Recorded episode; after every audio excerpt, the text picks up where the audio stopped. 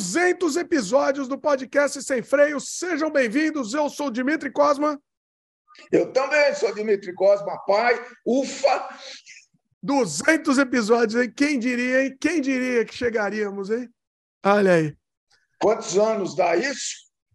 É, é quatro anos, 50 né? por ano, dá cinco anos de podcast. Não. É isso? Cinco, cinco ou quatro? Bom, não sei. Enfim, estamos é. aí há muito tempo já. Muito tempo. É, daqui a pouco vamos comemorar por ano, porque por número fica muito. tem muito, muito frequente. É, não, o que, que acontece? A gente, quando a, é, é, a gente chega nos, nos, nos episódios, a, a, a, cada 50 episódios, a gente faz uma comemoração, inclusive trazendo aqui para vocês, que é o que a gente vai fazer hoje, os melhores momentos né, desses episódios. Na verdade, os melhores momentos dos 50 últimos episódios. A cada 50 episódios, a gente faz um especial. Eu acho muito legal isso, para pontuar, né? Até para a gente entender a dinâmica, como que está indo, né? Então, acho que é interessante. Então, hoje a gente vai ver esses melhores momentos dos últimos 50 episódios. Tem, tem cenas clássicas, tem entrevistas clássicas, episódios clássicos. Polêmicas polêmicas, polêmicas muito, muito, muito. E a gente vai comentar.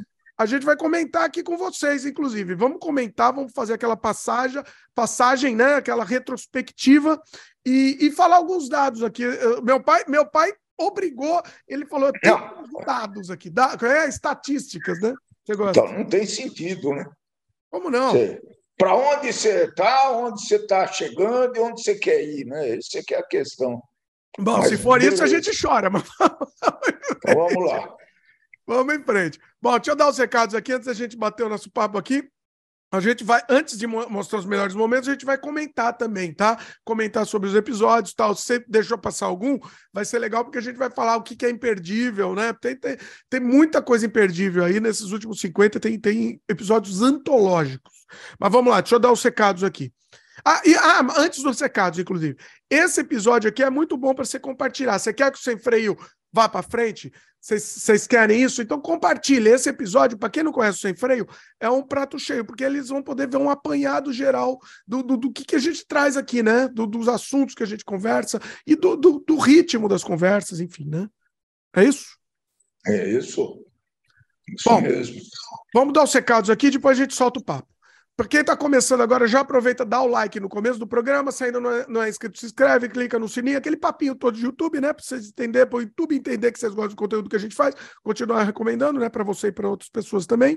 A gente está disponível sempre em vídeo no youtube.com/barra Dimitri Cosma e também em outras plataformas, né? No Spotify a gente também está disponível em vídeo é, sempre no dia seguinte dessa publicação, e nas outras plataformas de áudio também, Apple, Google, Amazon Music, etc. Então segue a gente onde você preferir. Né? Você encontra esse podcast também, como outros trabalhos meus, fica tudo organizado lá.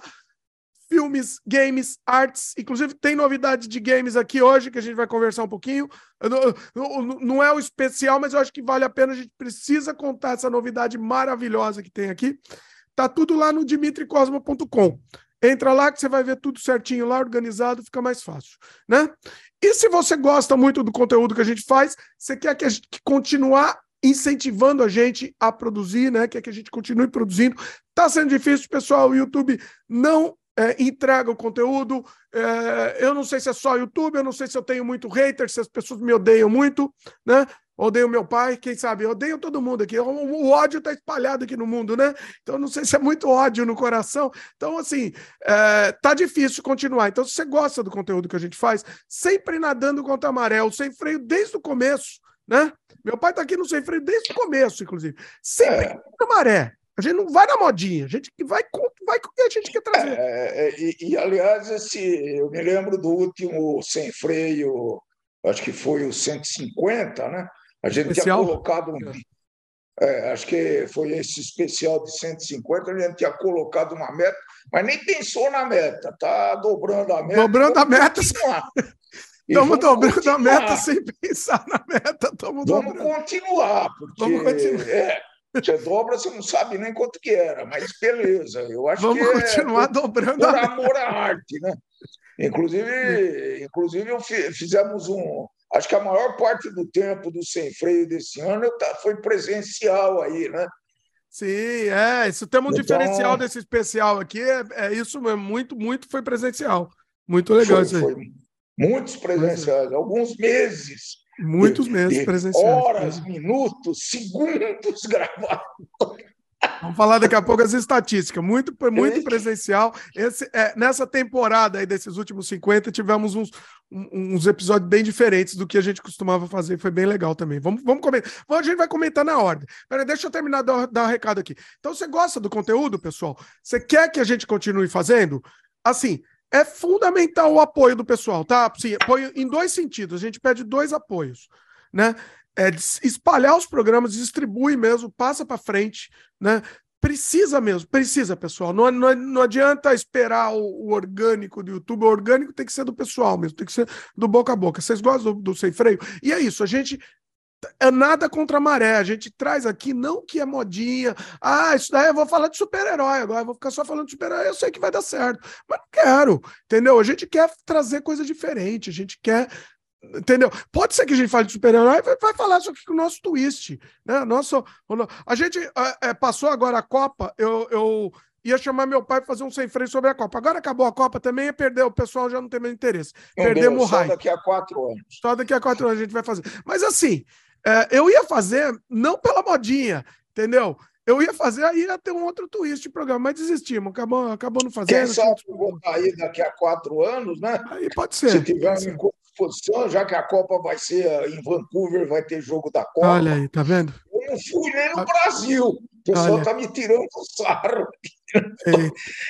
Nem ah. no Brasil, nem no, no, nem no templo sagrado, na Arena ah, no começa, a falar, começa a falar de futebol, o pessoal desiste e eu é, também mas... desisto. eu desisto. o que eu ia fazer? A gente ia fazer de futebol falando de outras coisas, entendeu? Mas, eu, sei lá, eu desisti, desanimei, desisti, não quis fazer. É, mas os outros podcasts, porque eu, porque eu falei de futebol? Porque os outros podcasts modinha, que sabem que vai dar audiência, eles pararam, vários deles, né? Pararam de fazer um podcast para falar só de futebol, porque sabe que é a modinha. Mas não vou, não quero, pessoal. A gente aqui é contra a corrente. Aqui a gente é contra a maré mesmo. A gente é do contra. Até para ver se descobre alguma moda nova, uma onda nova. Não tem, não tem, não, não tem, não. E a gente, e a gente é iconoclasta também. A gente tem ícone, a gente está quebrando os ícones aqui também. Quer fazer isso? É, então é isso. E aí, governo, eu sou contra também. A gente fala mal de governo, muda o governo, a gente continua falando mal do governo é também. Verdade. E vamos é continuar, verdade. e vai ser isso. Gente, e é isso, é assim que funciona o, o, sem freio, tá, pessoal? É assim que se, se funciona. Não, não, puxa, não, vamos puxar saco de ninguém, a gente quer falar o que a gente quer. Bom, é isso. Tô, toda essa volta foi para falar: se você quer que a gente continue assim, é, clica lá em Seja Membro, é um cafezinho por mês lá, e você vai ajudar muito, mais psicologicamente do que do que na prática mesmo. Mas é, essa ajuda é muito importante para a gente entender que vocês gostam. É, assim, cada vez mais desanimado, né? O sem freio anterior a gente falou que, que, ia, que ia encerrar a, o ciclo no 200. Não sei se vamos encerrar. É assim, vamos ver, vamos ver, entendeu? Eu estava eu tava muito predisposto a isso. Vamos conversar aqui, aí a gente vê no final também. Não é ameaçinha, estava predisposto, mas vamos ver, vamos ver. Então, não tô, tô na dúvida aqui. Bom, tá solto o papo, vamos soltar o papo. Ah, deixa eu fazer um. Antes de começar, Deixa eu falar que eu tinha uma novidade de games aqui, né? Muita gente já sabe, que muita gente que segue a gente lá no Cosma Games, nosso canal de games já sabe. A gente finalmente, pessoal, lançamos Surrealidade, edição definitiva, nosso clássico jogo cult de 1999, e o, o pessoal ama o jogo, não tem, ó, meu pai, não sei se meu pai sabe, mas não tem uma pessoa. Eu não vi um comentário até hoje de uma pessoa falando mal do jogo. Num hater do, do Surrealidade. Eu tenho hater meu, né? Tem gente que me odeia. Mas nunca eu vi ninguém odiar o Surrealidade. É um negócio inacreditável. Então, assim, é, a notícia é: está disponível a versão definitiva do Surrealidade, cheia de extra, no Steam. Na Steam, disponível. Inclusive, tem é, agora dá pode ser jogado o jogo em inglês, com textos em inglês. Uh, isso é muito isso importante. Isso é um acréscimo, isso, é um... isso foi bom. Tá, assim, isso... agora o mundo inteiro para jogar. Mundo inteiro para jogar. universalizar o jogo tinha que ter isso, né? Óbvio. Pois é. E, e, e, um monte de extra também. Para quem já jogou o, o, anterior, né, a versão original, tem um monte de extra que nunca foi visto na história do universo é, 50 minutos mais ou menos de making off em vídeo, 50 hum, minutos, Material muito raro, de 1999 gravado. E tem um monte de extra, assim, a quantidade de extra que tem é absurda. Tem um monte de melhoria do jogo. E logo, logo, Logo, logo, eu e a Cíntia, sim, eu sou o pai do Sua Realidade e a Cíntia é a mãe, né? Para quem não sabe. Eu e, Cíntia, e, e, a Cíntia estamos preparando aqui uma versão remix do Sua Realidade. Que depois que você zerar o jogo, você vai poder jogar o jogo de novo numa versão completamente diferente, dadaísta e completamente absurda. Você já joga a Sua Realidade e agora você vai jogar a Sua Realidade dadaísta. Vai ser um absurdo e, e uma loucura que a gente está fazendo. Tá? Tá, estamos trabalhando muito, muito com afinco nessa versão e vai estar disponível de, gra de graça para quem comprar o jogo agora. Então, assim, você já comprou o jogo? O, todos os DLCs, né, que, que forem sair futuramente, as, as versões, os, os, up, os upgrades do jogo, vão estar disponíveis gratuitamente para quem já tem o jogo na Steam. Então, segue lá, garante o jogo, e aí, e aí vocês vão estar também disponíveis, vão, vão ter também essas, essas atualizações futuras também de, de maneira de maneira sem pagar nada mais por isso. Então, vai lá, Steam Surrealidade edição definitiva ou Def Definitive Edition. Eu vou deixar o link aqui embaixo também na, na, na descrição aqui, tá, pessoal?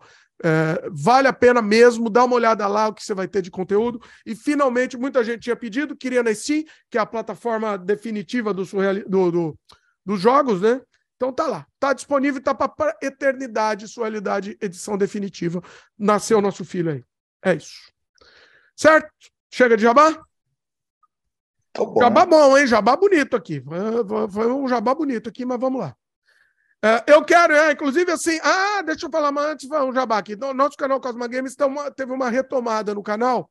Eu estou muito feliz que o público que está assistindo o canal Cosma Games é um público muito bacana. Né? Eu não tenho nem eu não, não tenho hater lá no Cosmo Games, é muito bacana. E a gente está retomando com outros estilos de vídeo. Segue a gente lá no Cosma Games e eu vou fazer provavelmente lá, não vou fazer aqui no Sem Freio, não.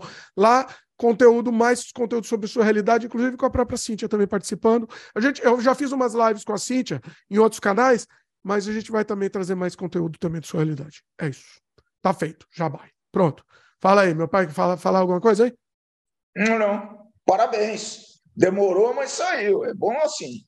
Né? Finalmente. Quer dizer, perseverança mesmo. Quer dizer, foi difícil, hein? Foi difícil lançar. A sim, a sim é cheio de, de, regras, mas a gente finalmente lançou e está aí tá, tá à disposição. Muito bom nosso jogo. Assim, o pessoal ama esse jogo, o pessoal ama. E é um jogo virou cult, né? Para quem não sabe, o jogo virou cult. E, e, e essa versão é, é, um, não é um remake, tá? É um remaster. É o mesmo jogo, só que com melhorias, com muitas melhorias. Ele é cult, mas ele é atual ao mesmo tempo, né? Sim. Porque isso é, uma, é um é, é, uma, é uma tendência artística que não morreu e não vai morrer, né? É, sim, um, sim. É, um, é um clássico, vai, vou, vou fazer uma. É um clássico. É. Ele, e, e, a gameplay dele, em alguns momentos, é, ela é. Você tem que lembrar que é uma gameplay de 99, mas o, em termos de jogo, de narrativa, de fluência, de, de, de história, de, de diálogos tal, o jogo continua perfeitamente apreciável, jogável e, e, com as novidades ainda tá melhor ainda. Dá para salvar o jogo agora, pessoal. Tem um monte de novidade lá. Vocês podem ver lá na Steam, tem um monte de novidade, muito legal. Bom, vamos lá pro papo então. 200 episódios do Sem Freio, né? Era para estar mais feliz. Não sei se o pessoal percebe que eu não estou com uma, uma muita felicidade aqui. Não estou, né? Porque assim, tá difícil, pessoal. O YouTube tá recomendando cada vez menos. Tá, tá difícil, tá difícil crescer nesse mercado quando a gente não fala de modinha, entendeu?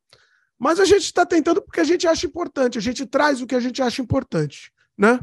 É isso que eu vou continuar batendo nessa tecla. A gente acha importante, então tem que trazer, né? Meu pai, meu pai fala que eu reclamo muito, né? Fala aí. É, é muito pessimista. Eu não sou tão pessimista assim, apesar da idade. Né? Eu acho que a gente, porque se se chegou a, a, ao do é do centésimo, é isso? Ah, não é certo, acho que é. Ah, acho que é. Ao, ao episódio número 200 do, do Sem Freio, primeiro, porque tem gente que acompanha, eu sei que tem gente que acompanha a gente habitualmente, né, regularmente. E, e a vontade, né? já falamos isso, é a vontade de fazer, de discutir assuntos, enfim, de fazer uma resenha né? É, periódica aí para a gente se divertir um pouquinho também. É, eu acho que é isso. É isso, a gente faz. É, chegou um momento que a gente faz porque a gente ama fazer e a gente adora fazer isso, bater esse papo e trazer pessoa legal aqui. É, é isso. É, eu, e, e, assim, eu tô reclamando, tá? Mas não é só o sem freio que tá caindo. Pelo que eu tava vendo, eu tava vendo, tá tendo um, um, um movimento geral, assim, estão caindo de uma, um modo geral. É, esses podcasts assim soltos assim, né? Será é. que está caindo porque a concorrência aumenta a cada dia? Todo mundo faz. Pode ser. O podcast, o canal de YouTube, então haja gente para assistir, né? Pode ser também, porque... também é um caminho. Pode ser, é, um, é uma, é uma hipótese, né? Pode ser. Não sei. É, eu acredito que tem as duas coisas, né? Sim. Mas, gente, ó, agora, eu já relaxei, cheguei no 200, a minha meta era o 200. Agora, a gente vai continuar fazendo. Eu não vou fazer suspense que nem a gente fez no outro, não. Vamos continuar fazendo? Vamos lá, vamos, vamos rolar e, e, e vamos lá. Estamos fazendo sem compromisso mesmo, entendeu? Uh... É, e, e, alterando for, a formato também, ajustando. E vamos, vamos na tentativa e erros, né? Porque já que vamos continuar, vamos, vamos alterando, vamos inovando, vamos fazendo. Vamos em frente. É, pois é, vamos seguir. Vamos para estatísticas? Bora! Você gosta de estatísticas? Então Sim. vamos lá. Desde o, desde o episódio 1 até o episódio 199, tivemos. Olha isso, isso é assustador, inclusive, hein? Quem quiser fazer um binge do Sem Freio, ó, binge watch, olha aí. Meu pai tá até com sono de ouvir. Ó. Tá até, é, agora. Eu só falei. Se prepare aqui. que eu trabalhei nisso. 493 horas de conteúdo de sem freio. Quanto dá por dia?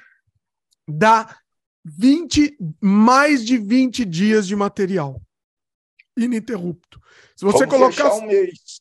Você coloca o sem freio 1 aqui, você vai ficar 20 dias sem dormir. Nossa né? Senhora. Termina 20 dias, mais de 20 dias assistindo sem freio. Então é, é material pra caramba, hein? É material pra caramba. Estamos uh, há quatro anos fazendo, né? Se a gente pensar, é um número muito, é, é, é muito material para produzir nesse tempo. Você vê que a média é muito interessante, né? Você falou em 400 e. Repete o número para mim. 493, quase 500 horas.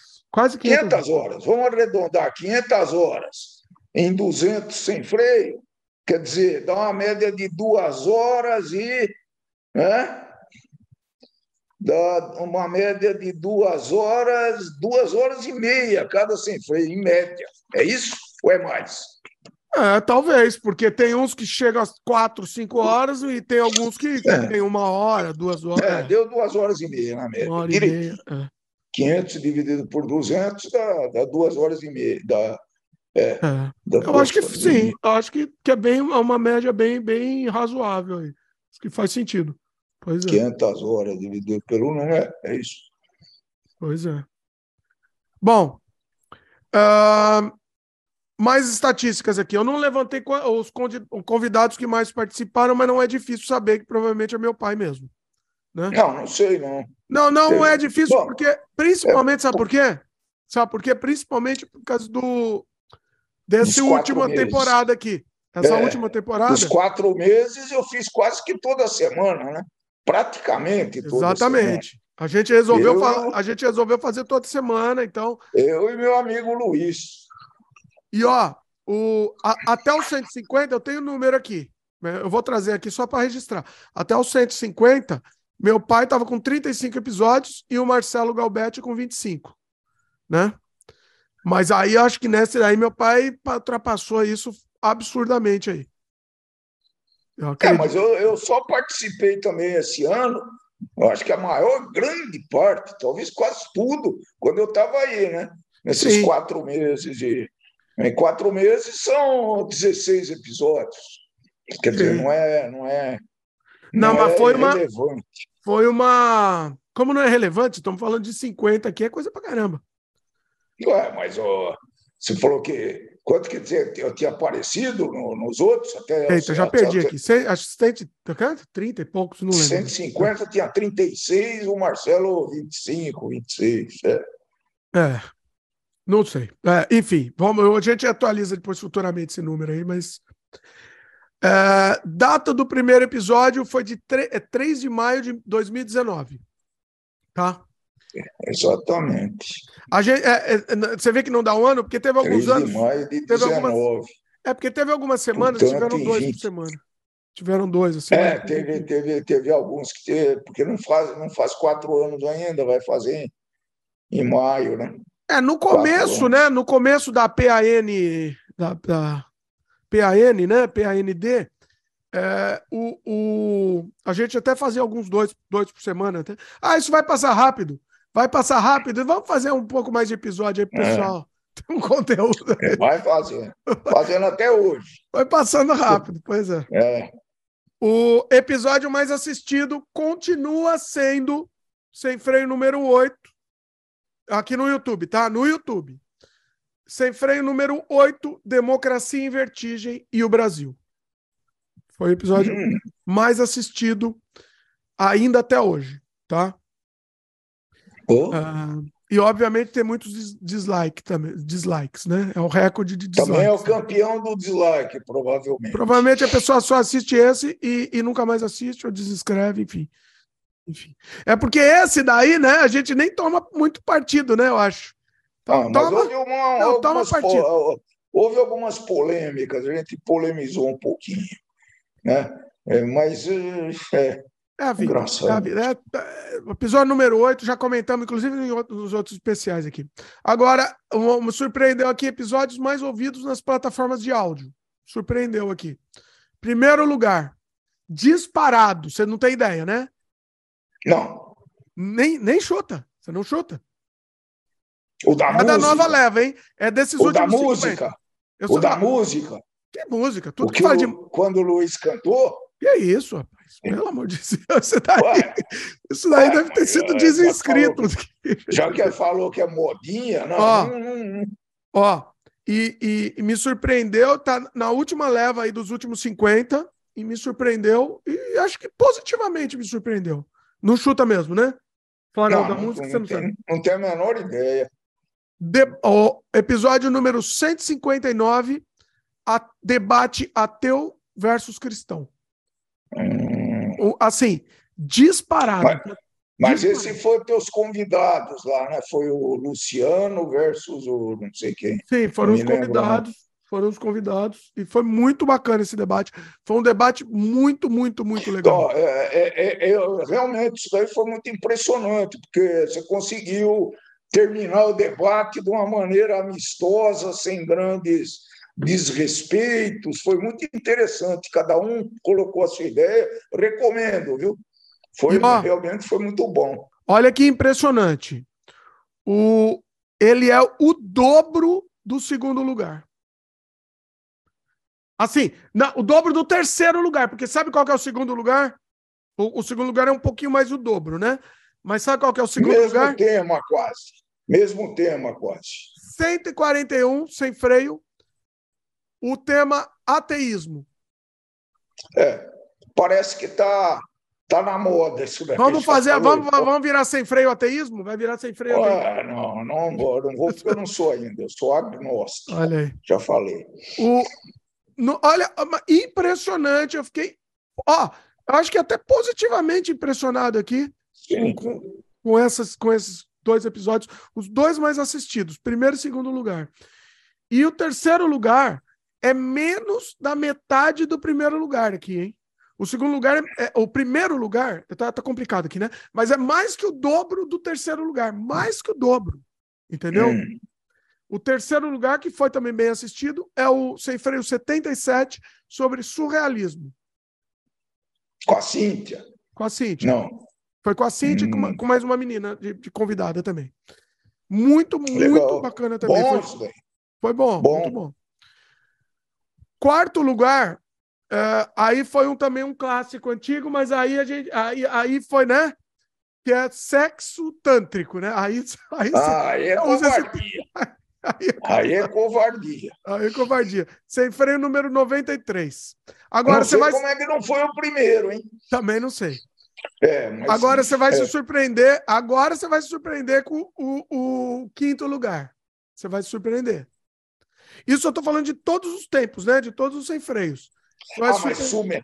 Mas peraí, está entrando de 1 a 200. Todos. Não. É, todos. Ah, pensei que era dos 50 para cá. Não, não. Tá bom. Todos. Fora é. o campeão. Tá bom. Legal. Você vai se surpreender com o quinto lugar aqui. O do seu amigo. Seu Paulo. amigo. Bartolo. Ah, sim? Sem Sério? freio. Sem freio. 128. Velho Oeste dos Estados que legal. Eu vou falar para ele isso, porque por, por uma dessas coincidências ele, ele, ele ele está promovendo uma, uma, uma, divulgando um outro trabalho, um tra... divulgando de novo o trabalho aí. E ó, eu vou, vou mandar para ele. Vai ficar feliz o rapaz. Que legal. Bom, episódio mais longo. Você tem ideia, não? Ah, quatro horas. E... Não, mas não, fui, não é comigo, não, porque depois de três e meio eu começo a estressar. Né? E, ó, foi quase, hein? Você bateu na trave, viu? Você bateu na trave aqui para quase, quase foi. Mas não é o seu. O mais longo é com o meu querido Gursus Gildner, episódio número 177, sobre cinema experimental e transgressor. Com, com 5 horas e 35 minutos. Nossa Senhora! Agora você Ninguém fala. Na... Hã? Não vamos atingir esse recorde, não. Que, meu querido, meu querido. sobreviver. Fala Nossa Senhora. Eu vou aqui para os nossos nossas lives aqui. Tivemos uma live, o número 175, que foi de 5 horas com você aí, papo de boteco. Nossa! 5 horas. Não, mas eu estava aí, né? Cinco eu estava aí, né? Estava aqui. Cinco horas e cinco minutos. Teu. Nossa Senhora. Mas foi por causa da cerveja. E aí temos o 184. Papo de Boteco também, cinco, 4 horas e 57 minutos. Então, Nossa nessa média, os papos de boteco. Né? Nossa Senhora. Terminando tudo bêbado e dá. bêbado não, né? Não, não, quer? Bêbado, Bêbado não. não. Bêbado não. Bêbado não. É, essa, essas coisas é. a gente não é. faz, não. Bom, vamos, vamos falar dos episódios? É, episódio número 151 foi, foi mais um de, de extra, né? Eu, vou, eu, não vou falar todos, vai. Vou falar. Vou falar. Nossa, é que aqui tá bagunçado aqui. Peraí, deixa eu ver se eu tem um jeito mais, mais legal de falar aqui. É, eu acho que aquela sequência de, de, de boteco é legal, falar um pouco. Não, mas é que eu quero meio que falar na ordem, para ficar bonitinho aqui. O pessoal, a gente fala o que vale a pena assistir e o que não vale. Como assim? Sem freio, todos valem, né? Vale. Todos valem. Tudo vale. Todos valem. Assim? Então. Sem oh. exceção? Ah, sim. Olha aí, tá vendo? Então, tá bom. O FEBEAPA você sabe o que é FEBEAPA, não? Não sabe, né? É Nunca ouviu falar o que é FEBEAPA? Você já ouviu falar do, do cara, do, das, o Sargentelli? Os mulatos do Sargentelli. Isso, ele que cunhou FEBEAPA, foi na época da ditadura, Festival de Besteira que assola o país. Então ele inventou, ah. Ele inventou isso daí, FEBEAPA. Que memória, hein? Coisa absurda. Memória. Bom, vamos lá. Um episódio também que eu, que eu acho muito emblemático é o episódio número 152 sobre games subversivos, com o, o Pedro Menos, que é do, do, do Menos Ódio, Mais Ódio, Menos PlayStation. É um episódio muito interessante, a gente fala de games. Eu acho que o Sem Freio, tá? Uma coisa importante, eu acho que o Sem Freio vai, vai meio que parar de falar de games. E, quando, e eu tô pensando em fazer um podcast novo lá no Cosma Games. Tá? Eu já tô conversando com o pessoal e fazer um podcast lá só sobre games. Porque eu acho que tem mais a ver e lá vai estar mais audiência, inclusive, né? O pessoal lá de, é de games aqui. Acho que sim, é muito segmentado, né? Hã? É muito segmentado, é muito parecido com cinema. Não, cinema é mais eclético, mas games é muito segmentado. Então, provavelmente a maioria do, do, do, pessoal que vê o sem freio, que ouve ou vê o sem freio, acho que não vê games. Deveria, né? Deveria, porque é uma. Porque... porque é... Mas é a vida. Não. Eu acho que eu. E eu fiz, nesses últimos 50, eu fiz emblemáticos episódios de game que eu quero comentar aqui emblemáticos, históricos, e, e, é, momentos históricos que estão registrados para posteridade nesses últimos sem freio sobre games aqui. É, a gente foi na história e trouxe pessoas que participaram da história aqui. Então a gente vai, vai comentar aqui na sequência. Então, assim, escutem esse episódio do Games Subversivos, que é muito interessante. O, o Pedro, ele tem uma visão muito radical né? É, radical, sim, radical mesmo, assim, é tipo anarquista Mas, mesmo. Pera, eu não entendi. Ele é contra ou a favor a games? Ele joga, não, ele faz. Meu pai não assistiu, tá vendo? Ele faz não, games. Não, é bom ele não ter assistido, porque é, até, até vira, vira informação aqui para quem não assistiu também. Ele faz é. games subversivos. São games ah. anarquistas e radi radicais e anarquistas, tá? Então esse é o tá. conteúdo tá. dele. Então, é, é, conheçam, é, escuta essa conversa que é muito interessante, é muito interessante. Depois vai o episódio número 153, um episódio comemorativo, né? A morte de Olavo, Olavão, né? Olavo, o, o Olavão, comemoramos aí, foi o episódio. Depois o episódio número 154, com o cineasta Léo Miguel, sobre cinema independente. Muito legal, o Léo Miguel, inclusive, está fazendo um longa agora, eu, vou, eu quero trazer ele de volta aqui. Foi um papo muito bacana. Uh, ele estava lá lançando financiamento do, de um projeto dele lá. Foi muito legal mesmo. Assim, vale a pena. É, recomendo que vocês, vocês escutem. Depois temos o episódio. Perdeu tudo a ordem aqui. Eu tô ficando maluco aqui, mas vamos lá. É, depois foi o episódio número 155. Foi uma live com o Daniel Costa. Falamos sobre liberdade de expressão, né? É, a irresponsabilidade, o caso Monarque lá foi comentado, né? 155. Depois o número 156 foi sobre vampirismo, com Lord A. O Lord A que é um vampiro de verdade. Ele é um vampiro. Meu pai assistiu esse? Não. Ele é um vampiro e aí ele contou sobre isso. É, é quase como uma, uma não, não, sei se eu não diria que é uma religião, mas é uma religião de, de vampiros, entendeu? Então, é um papo muito legal. E para quem não sabe, o Lorde A, ele fez a voz do oráculo do nosso jogo Surrealidade. Então, ele, ele inclusive, falou sobre isso e fez a voz do oráculo na, na conversa também. Então, foi muito legal. Depois, episódio número 100. Se quiser me interromper, interrompe aqui, tá? Tá. Episódio número 157 sobre o, quando começou a guerra da Rússia na, invadindo a Ucrânia. A gente foi incrível. Foi um episódio com o Tiago Marcondes, que é um historiador.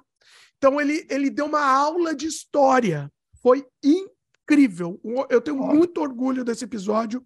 Assim, foi, foi ao vivo, né? Que eu tinha acabado de estourar a guerra, mas ele falou, ele deu todo o background histórico da Rússia, da Ucrânia, de como surgiu. Foi uma aula.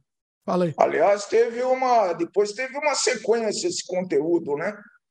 Teve. Teve, mas daqui a pouco, vamos chegar. Já sei onde você quer chegar. É. Esse foi. Aí, foi, aí entrou para a história, né? Desse daí que você quer chegar, mas entrou para a história mesmo. É. Mas vamos na ordem aqui.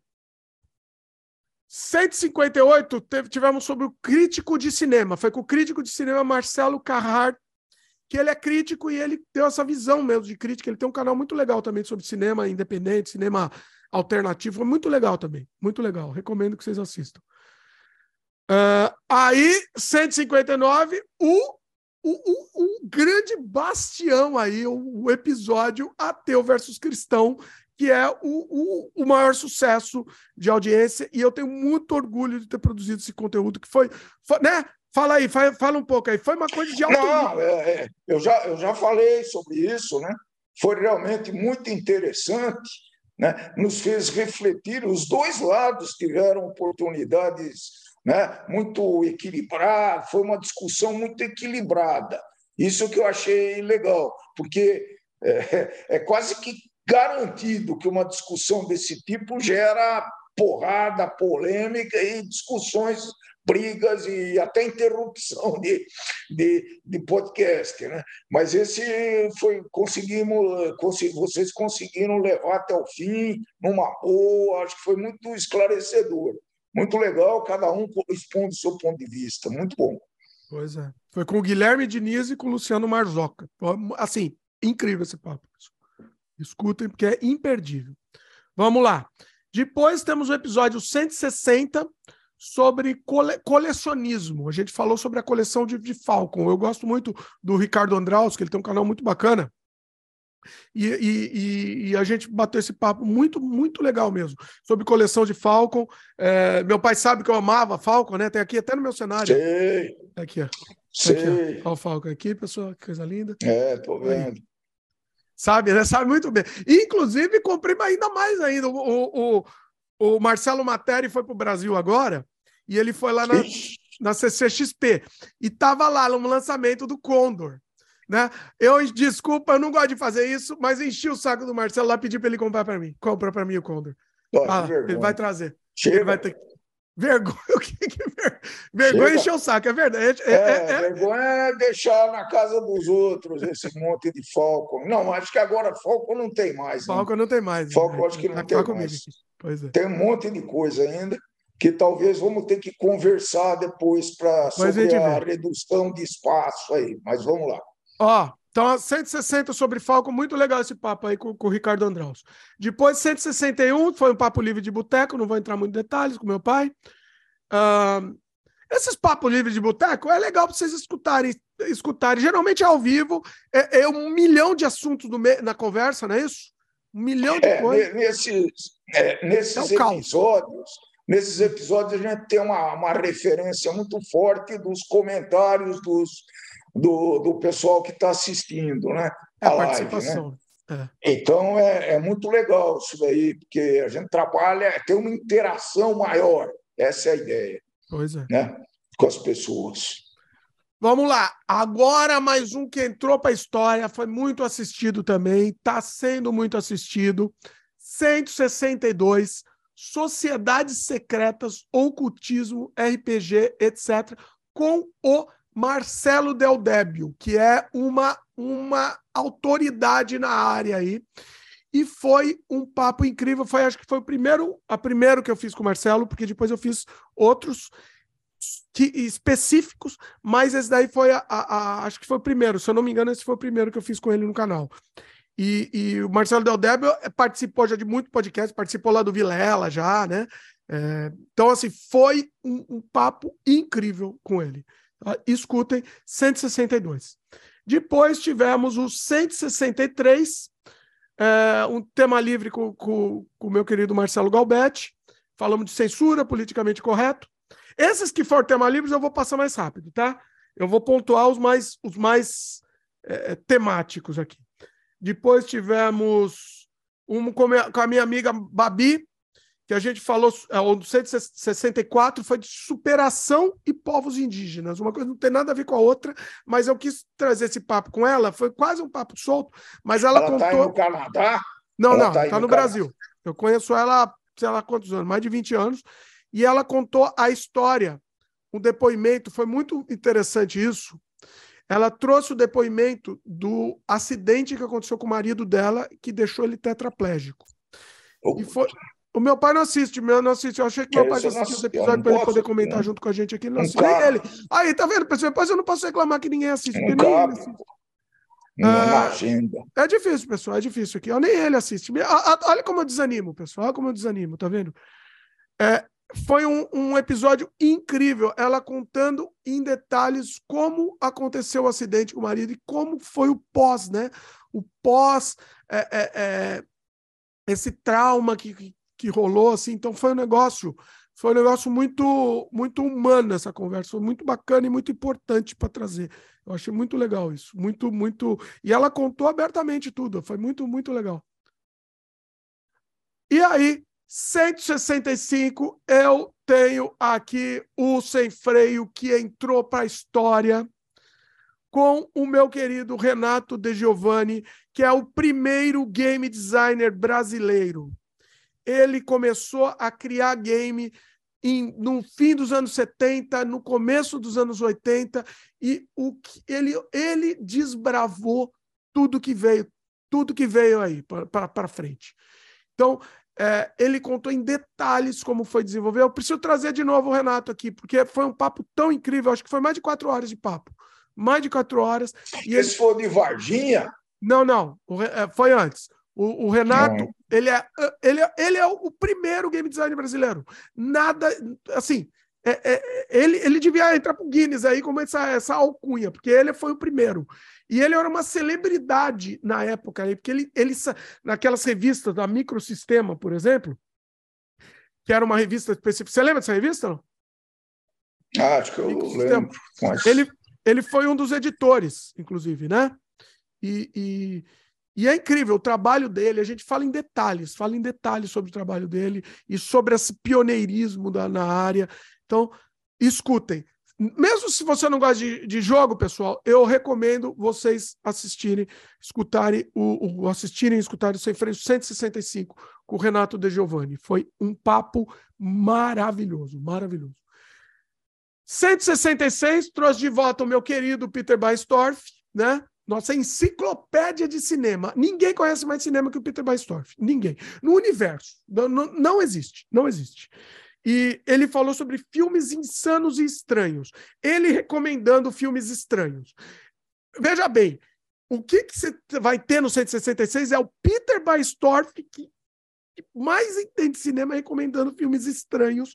Eu, olha, eu conheço cinema, hein? Eu conheço cinema. De, eu diria que 80% do que ele recomendou lá eu nunca ouvi falar. Foi um. um é, eu, esse eu ouvi. É muito legal. Você escutou esse? Coisa que eu também nunca ouvi falar, nem, nem passei perto. Inclusive olha. assisti alguns, não me lembro nem quais foram. Ah, algumas vi, recomendações dele, olha Algumas aí. recomendações eu assisti. Para sair um pouco do lugar comum, né? Muito é bom isso. Aí chegamos no fatídico, fatídico 167, que foi onde abrimos nosso coração. Eu, meu pai e minha irmã abrimos nosso coração nesse episódio, né? Que a gente fala sobre demência, Alzheimer, né? E, e, e conta, e, e conta em detalhes o que, que aconteceu. Eu não vou entrar em detalhes, você vai ter que escutar, pessoal. Você vai ter que... Muita gente fica perguntando, eu não vou nem repetir. Quem não acompanha o Sem Freio, perdeu. Perdeu. É isso. É isso que eu digo. É... Perdeu, é. assim, Fala, pode falar. Não, não nem Foi... entra muito detalhes, a pessoa tem que escutar. é, não, não, não, não. Eu só estou dizendo o nosso sentimento, né? Foi muito penoso, foi muito planejado, a gente estava com muita preocupação de abrir, mas ah, ah, nós achamos que tinha uma, alguma coisa a contribuir para o pessoal que assiste, aí então nós passamos a nossa história, algumas dicas, etc. Pois foi é. muito legal isso aí. Pois é, foi, foi é, é, é, assim, foi muito importante de ser feito, tá aí, tá registrado, 167. É, escutem quem não escutou. Eu não vou entrar nem em detalhes do que, do, do que tem nesse conteúdo. É um conteúdo, é um conteúdo pesado, denso, mas muito, muito bacana e, e, e assim, tirou um peso das costas, né? Foi pesado fazer, mas tirou um peso das costas. Depois vamos para o 168, que a gente falou é, dificuldades de ser criador de conteúdo foi com o meu querido Iatá. Ah, foi participar a Cíntia também e o Luciano. A gente chorou, foi um episódio de chorar. Vocês querem ver a gente chorando? Vai lá para o 168. De chorar no sentido de, de. Como é que eu vou dizer? Reclamar. De reclamar, exatamente. Reclamamos muito aí da, da tristeza. O, o, o, Luciano, inclusive, eu quero trazer ele de volta aqui, mas o Luciano, inclusive, está abandonando o canal dele já. Está abandonando. É, é, é, é, difícil, pessoal. É difícil a coisa. O Yatá, eu tô querendo é, fazer é, sem freio com ele, sem freio não, podcast de games com ele lá no Cosma Games. Já fizemos um piloto, talvez vá, vá ter com o Yatá lá também, que é um papo muito bom. E aí, meu querido, chegamos também num sucesso. Não tá na lista aqui, eu só não coloquei na lista, porque ele não é o top 1, né? Mas foi um sucesso, está sendo um sucesso inacreditável. O 169, com o meu querido Odair Gaspar, criador do jogo de maior sucesso brasileiro, Incidente em Varginha. Sucesso absurdo também esse podcast. O Gema Plis, nosso padrinho, né? o pai, o, o, o filho do Surrealidade, né? O pai não, o filho do Surrealidade, Gema Please, é, comentou desse podcast, da minha conversa com o Odair Gaspar, ele comentou num vídeo que ele fez sobre o incidente em Varginha, e aí bombou o podcast, né? Estourou, estourou, e foi incrível, incrível. O Odair Gaspar, ele é professor, ele é professor de level design, inclusive em, em faculdade de games. Eu quero levar ele lá no Cosma Games para a gente conversar sobre level design que ele, ele é uma, uma sumidade na área, inclusive ele deu aula na Embi Monumbi de, de level design e, e ele, é assim, é, é muito, muito, muito bom. Mas ele não estava lá no teu tempo, não, né? Não, não, não foi, depois. foi depois. do meu tempo. É uma pena isso. Não, porque eu nem tive aula de game, né? A ah, aula de game ah, é começou é depois. É. Começou se inspirando, a aula de game se inspirou na sua realidade, né? Eu já contei isso aqui algumas vezes, se inspirou no Surrealidade. A Imbi Morumbi se inspirou no Surrealidade para criar a faculdade de games, tá? Ó, tá aí, tá público aqui. Foi, foi isso. Porque no ano seguinte de sair Surrealidade, vai fizeram um curso de games. meus queridos, é a vida. Uh, e usaram Surrealidade como cartão de visita, viu? Mostraram para mostrar ah, é? lá. Surrealidade. Oh. Olha aqui, aprendeu aqui. Aprendi nada, aprendi sozinho, porque ah, ninguém me ensinou nada, não. aqui, olha isso. Aprendi aqui, lá. aprendi. Aprendi, hum, sim. Muito bom. Ninguém me ensinou nada, não. Tudo que aprendi, aprendi sozinho, querido. Tudo, tudo que eu devo, muito eu devo a, a mim e a mim mesmo. Ó, quem, quem manda andar na frente do tempo é, é o é. preço que se há de pagar, né? Pela é. primeira vez, ó, pela primeira vez, sua realidade está me dando um dinheiro, né? Pela primeira vez. Diretamente, né? Porque ele já me deu indiretamente. Então vamos ser justos. Você vê que nunca é tarde, né? A gente tem que acreditar sempre, tem que perseverar, essa é a questão. 20, 20 e tantos anos perseverar. Não interessa, é, tá aí. Haja tempo aí, meu querido. Bom, voltando ao assunto do Odaí Gaspar, então assim, Incrível esse papo com ele, também mais de quatro horas de papo. Ele contou um monte de, de história é, absurda. Ele, ele, contou, ele contou, inclusive, bastidores, né? Do que, que aconteceu, da comercialização. Então, é a realidade desse, desse mercado aí é muito impressionante. Né? É triste, né? É, é triste. É triste, mas é, mas é muito. É, precisa saber. Quem está metido nesse, nesse segmento aí precisa tomar um pouco de cuidado. É muito louco o que ele passou com isso. Ele lembra. se ferrou muito, ele se ferrou. E conta uma história nesse episódio.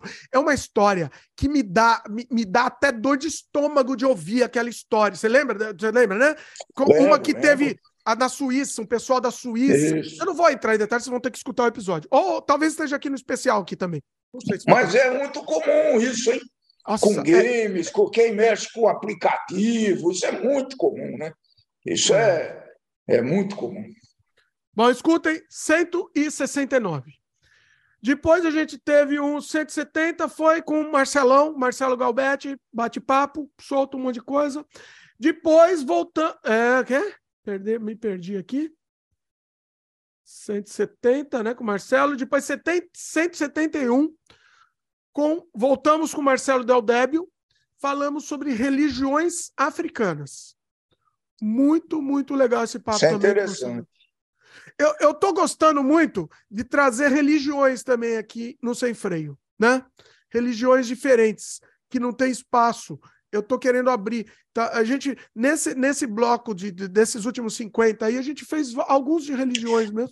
Foi interessante. É, acho que religiões africanas é muito interessante, porque grande parte da cultura brasileira né, veio inspirada, teve como base as religiões africanas, né, as, as festividades, né, é, o, carnaval, tudo muito tem uma base forte nas religiões africanas, apesar do Brasil, eu não sei se é ainda, mas era um país católico hoje.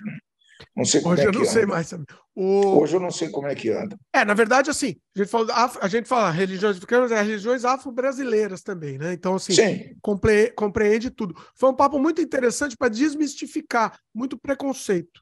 Desmistifica muito preconceito também. 168 com Marcelo Del Débio. É, depois vamos lá para o cento e.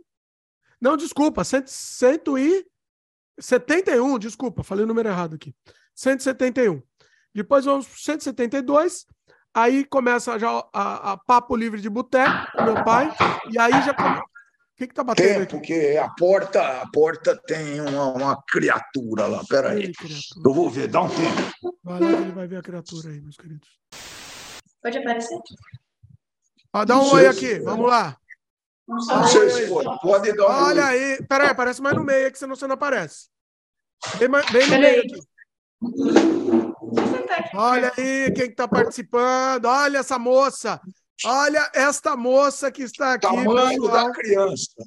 Ela participou do Sem Freio quando ela era criança. E agora olha o tamanho desta moça que está aí. Foi embora, foi embora, moça. Não, dá oi em áudio aqui. Ela não deu nem oi em áudio aqui, ó. Oh, fala então, volta aqui, coisa, ó, moça. Ô, moça, volta aqui. Oi. Dá um oi aí pro pessoal, fala aí. Fala alguma coisa. Oi. Nós estamos fazendo uma retrospectiva, porque é o sem freio de número 200. Natália, então Natália, fazendo... você vai querer participar de sem freios futuros aí? Pense em temas para. Eu quero sem freio com você futuro. Agora que você é uma moça, vamos pensar em outras óticas aí para sem freio com você. Pode ser? Combinado? Tá Adolescência Combinado? Fugiu, fugiu, pessoal. É isso. É, é a vida. Adolescência em vertigem. E olha que ela canta, cantava uma música, quando ela era, ela era, criança, ela cantava uma música que ela falava que ela era aparecida. Aí, ó, desapareceu, Natália. É. Vou falar uma coisa. Vamos voltando. 172, aí começou aquela. Começou a, a sessão boteco. Aí abriu o caos aí, a, a porta do inferno. E aí, um monte de assunto, né? E o pessoal participa muito, é muito legal, né? Comenta aí, vai, comenta você. Sobre a característica do boteco, né?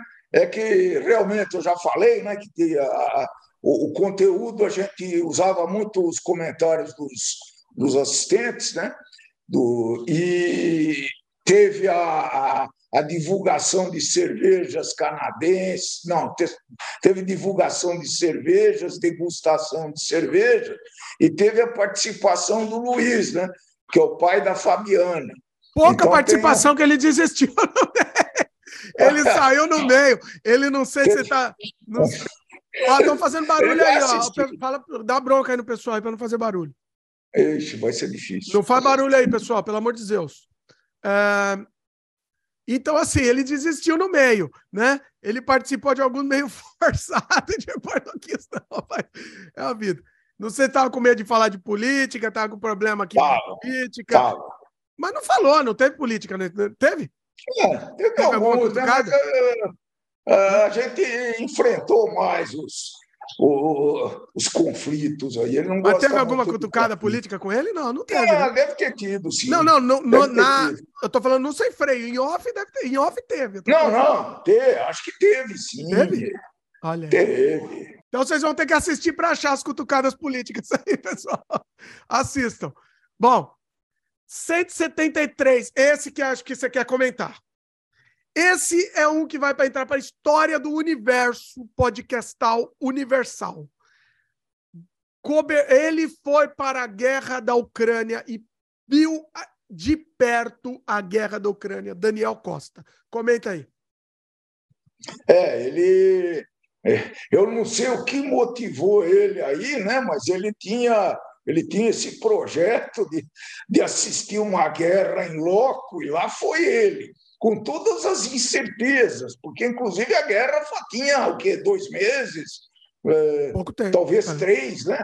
Por é. aí. E ele foi lá, ele tinha uma conhecida que morava lá em Kiev, né? E ele foi lá, nossa, foi muito interessante, porque ele, ele conseguiu né, é, resumir para a gente o, o, o cenário dessa guerra. Foi muito legal.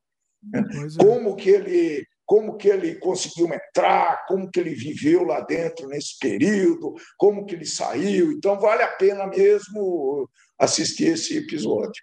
Foram muitos detalhes, é muito bacana, muito bacana mesmo. Assim. Esse episódio vai entrar para a história. Assim, história mesmo, assim, é, é história. É, é, incrível. Inclusive a participação da nossa querida Francine, minha priminha, Francine Cosma, que depois fugiu do Sem Freio. O último que ela participou foi esse. Saudosa. Né? Saudosa. ó, Francine, está assistindo aí? Está assistindo aí, ó. Puxão de orelha, Francine, que ela tá fugindo. Depois tivemos o episódio 174 sobre o, o genocídio brasileiro com Gabriel Mesquita, né? Gabriel Mesquita estava lançando um documentário, então ele, ele fez, a gente fez esse episódio aí. E depois desse episódio, foi uma série. Não, não, ainda teve, tiveram os outros. Mas aí depois teve, teve o Boteco, né? Episódio número 176, com histórias de adolescência dos anos 90, com o meu querido Jimi Hendrix. Meu querido amigão Jimi Hendrix, amigo de balada, de boteco, e fizemos um sem freio também lembrando. Esse é histórico também, hein? Foi não foi nesse que ele cantou, que deu palhinha, não, né? Oh, tocou, é verdade. Tocou é. música da, músicas da, da é, é, que, emblemáticas pra gente. Foi muito legal. Eu quero trazer o Jimi Hendrix de volta aqui. Rodrigo, né? Eu chamo de Jimi Hendrix, que é o apelido dele. O Rodrigo, eu quero trazer ele de volta aqui. Vai ser, vai ser bem bacana. 177, episódio esse é o maior episódio da história do Sem Freio, cinema experimental com meu querido Gursus Gildner. Que, é, foi uma um, um, um, também espetacular. Eu tô querendo fazer uma live com o Gursus mais o Peter Baistorff. Só que aí vai ser uma live de 10 horas no mínimo. Aí ferrou. Aí a coisa vai embora. Mas foi incrível, foi muito um papo muito legal de cinema. Teve um react dele de um filme dele, uma faixa de comentários de um filme dele muito bizarro, muito legal. Então assistam, vale a pena, vale a pena mesmo. E a partir daí, ah não, ainda teve outros. Aí depois começou um monte de, de, dos nossos, mas calma aí. Depois teve mais um de boteco, aí teve um também de aula de cinema com o meu querido Carlos Primati, 179. Uma aula de cinema. O Carlos Primati é um, um, um, um pesquisador, né? Então a gente falou sobre a história do cinema de horror brasileiro. Foi uma aula, foi uma aula, sim. É, é, é, é tem gente que paga para um, um, sem freio, pagaria por um sem freio assim, por uma conversa dessa. Tem gente que pagaria, vocês estão tendo de graça, tá? O primate ele dá curso tal e cobra e que cobra para o curso justo, de maneira justa, inclusive, porque tem que cobrar mesmo. Só que tivemos uma aula assim de graça aqui no Sem Freio, pessoal. Inacreditável esse conteúdo. Eu fiquei muito orgulhoso desse conteúdo. 179. Depois, o, provavelmente vai ser o último, foi o último sem freio falando de games, que foi com o meu querido Felipe Heineken, o 180, que ele estava lançando um jogo e a gente falou sobre game designer independente. É, então ele estava lançando um jogo com estética de Game Boy e tal, e ele contou sobre a experiência, a gente conversou sobre a experiência de lançar um jogo, de, de ser game designer, enfim, foi o 180. Agora, obviamente, tudo de game vai vai pro, pro, pro Cosma Games, tá? Isso é uma boa decisão, hein? Acho é. que vai, vai fazer bem para a audiência, para vocês, vai divulgar melhor. Acho que é muito é. boa decisão. Cosma Games tem muito mais público que aqui no, no Sem Freio, é. tá? Tem muito mais público, tá? Então, e, e, e, não adianta a gente jogar pérola. Bom, eu ia falar de jogar pérola, é feio, né? Essa, essa frase. Mas Jogar para quem não está interessado, eu não vou dar, não, não adianta. Então, é. vou, vamos lá, vou falar de game lá no Cosmo Games. Que é um público muito bacana. E o público do Cosmo Games é um público muito querido. Eu amo aquele público. Eu acho que de todos os canais, não, não desmerecendo vocês do Sem Freio, porque vocês também são muito bacanas, tá? Vocês que acompanham o Sem Freio. Mas de todos os canais, eu acho que o melhor público que eu tenho é, é do Sem Freio e do Cosmo Games. Eu acho que são os melhores públicos, mesmo de, em termos de, de qualidade de público, de público bacana. É pequeno, é pequeno, mas é o melhor público. É o público mais legal. Entendeu? Não é quantidade, mas é qualidade. A partir do 181, começou com o Botecão e aí abriu a porta do inferno. Aí, esse o Luiz é. estreia no 181. O Luiz estreia, o sogro. O, o, o Sem Freio Boteco teve, além da, da degustação de cervejas, eu estava aí no Canadá, foi muito divertido. A gente tinha alguns fiéis uh, fiéis a, a, pessoal que acompanhava esse sem freio religiosamente, semanalmente, sem falhas e com uma participação muito ativa, muito, né? Eu me lembro da da Luíse, né? Que participava de todos, que a gente conversou muito sobre livros, sobre filmes, isso é inesquecível, viu? Ah, Espero que elas falando em livro. Falando em livro, em primeira mão aqui, nem meu pai sabe. me escreveu um, um, um rapaz que, que, que fala sobre literatura, livro tal. E ele quer participar aqui do Sem Freio, então vamos fazer no Sem Freio com ele e você juntos. Já tá, tá. Já tá aqui, já tá meio que. que ó, não, você tá sabendo agora, mas já vai, vai ser bacana. Surpresa! Oh. Surpresa. Eu não conheço ele, mas ele me escreveu falando do, do, do, trabalho dele e tal, e eu achei interessante. Vamos trazer aqui. Vai ser bem legal. Teve participações especiais também, né, no Boteco. Teve a Lorena participando. Ah, não, esse da Lorena foi muito bom, né? Ela, eu nunca vi uma criança com uma imaginação tão fértil e tão é, dinâmica que nem a Lorena, né? Então ela, a gente explorou bastante que ela, ela inventou um mundo dela, né? É, uhum. foi, agora eu vou ter, ter, que lembrar do nome do. Você sabe o nome? Apelet. Apelet. Apelet. O planeta dela. E eu e o avô, o outro avô dela, ficamos fazendo perguntas para ela, né? Como é que entrava no planeta, o que, que tinha no planeta, como é que era o planeta. Foi muito, muito interessante, viu, pessoal? Se vocês quiserem, se vocês quiserem ter ciência da imaginação que pode levar uma criança, vocês assistam isso daí. É muito legal. Esse episódio especificamente foi o 182. Não podemos deixar de falar do nosso vexame, né? Nosso vexame. De cantoria. Ah, cantoria. Não, não cantoria de bêbado. Foi. Não fica bêbado, a gente. Foi muito vexame. A gente, olha, a gente bebia por cinco horas e terminava firme, né? Irmão. Só por isso que conseguimos, né? mas por isso que a gente conseguiu cantar. Terminava firme, mas pelo amor de Deus, foi um vexame, viu? Foi vexame. O, é, é só dizer que o Luiz, o pai da Fabiana, é um cantor, né? ele, ele canta em vários, em alguns locais e tal, e ele que puxou, como se diz, puxou o samba. Né? Não, né? mas depois ele saiu com a gente cantando. Ele mas fizemos um vexame absurdo. Foi vexame, foi bom, tá aí para história. O pessoal falou que entrou para a história, aquele vexame. vexame. Deve ter afastado vários vários seguidores aí. Esse acho que foi por isso que perder, perdemos, é, pois é. Acho que sim, porque é insuportável. Não, foi bom, foi, foi divertido, foi bom. O que mais tivemos aqui? Bom, eu vou pular aqui os sem freios. O, o... E aí teve muito, né? Infelizmente, o último era para ter batido o recorde de live. Era para ter batido o recorde, lembra? Só que aí a Fabiana. Ah, nós tivemos, sim. Lembro, lembro, lembro, lembro. Era Foi o último. último aquele lá, né? Foi, foi, que teve eu, aquele incidente de saúde aí. Eu fico, é. eu fico frustrado com isso, mas é a vida. A, a, Fabiana estava com, com problema de pedra na vesícula, tive que parar a live no meio para levá-la para o hospital. Né? É a vida. Esse ia bater recorde, ia até 10 horas de live. Mas é, é mas é, é assim que funciona. Fazer o quê? E terminamos a série de Sem Freios Botecos no 185, tá? Esse foi o último. E aí, a partir desse, aí 80, 186, fiz com o Marcelo sobre eleições, que a gente estava sem falar sobre política no boteco, né? A gente evitava.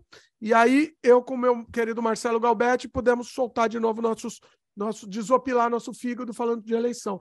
E aí, 186, aí depois 187, fiz uma entrevista muito bacana com a Maria Trica, que é uma cineasta nova, menina nova, que está fazendo filme de arte a gente falou sobre arte e cinema independente. E ela estava lá produzindo um filme também, um filme independente, que inclusive foi é, apoiado, conseguiu, conseguiu verba para produzir. Né? O pessoal ah, apoiou, o, o, o, público apoiou, né? a gente conseguiu ajudar na campanha, fico feliz a gente ter ajudado, né? colaborado nisso. Né? E, e aí ela produziu. Acho que quando o filme estiver pronto, eu vou, vou conversar com ela para ela voltar aqui para falar. Que legal. Uh, 188 é, eleições, voltamos, voltamos com eleições, e foi a estreia do meu querido João, João Espósito. João, para quem não sabe, eu, assim, é, eu, eu trabalhei, ele era meu cliente há muitos anos. Nos anos 2000, ele era meu cliente, né, na empresa dele e tal. E eu fazia, a gente fazia muito trabalho juntos, assim. E fazia tempo que eu não falava com ele, e ele abandonou tudo, abandonou todo o trabalho para fazer cerveja. E aí, Ô, abandonou e deu certo? Deu certo? Quais são as notícias? Tá dando certo. Inclusive, a gente teve a ideia de fazer uma live dele fazendo cerveja. Oh, legal. Então, assim, enquanto ele faz a cerveja, a gente vai fazendo a live. Ele teve oh, essa ideia, vamos fazer. Esse eu quero participar, eu, pelo menos vou assistir. Vai, vai ser interessante. Ah, você pode entrar no meio. Então, ah, acho que você pode entrar no meio. Acho que vai ser legal. Posso participar. Pois é. Eu Vamos lá, depois. perguntas técnicas para ele, né? Pode Opa. crer. Depois, é, sem freio número 189, também emblemático sobre TDAH.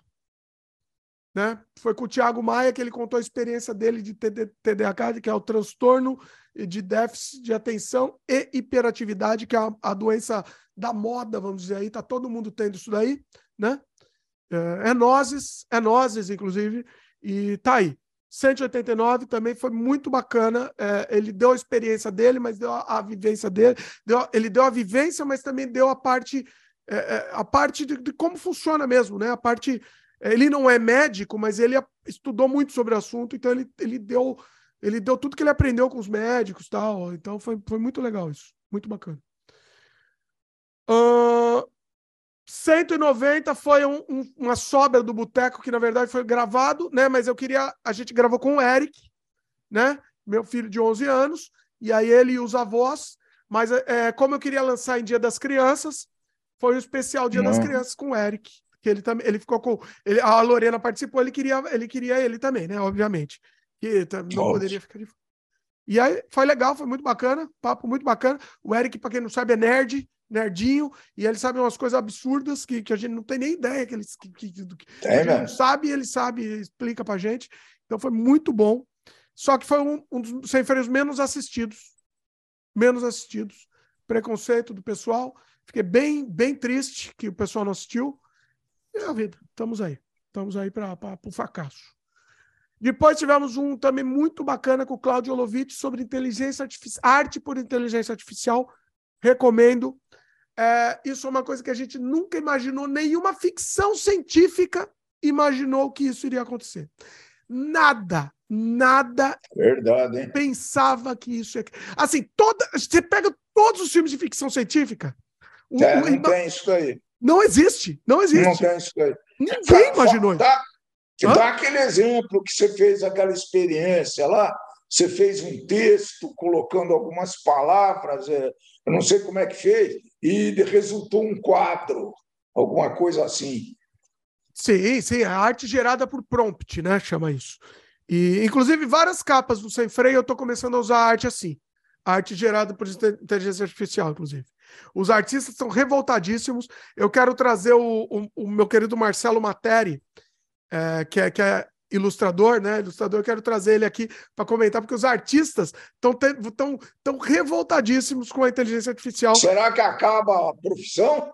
Então, então, eu, eu, eu então, te, existem controvérsias sobre isso. Existem controvérsias e, e, e, eu quero trazer a visão do Marcelo Matéria, assim, porque a versão que eu, eu tive, eu e o Claudio Elovitch, a gente a, a, a, gente não estava tão revoltado assim quanto o pessoal tá, né? O pessoal tá com muito ódio no coração.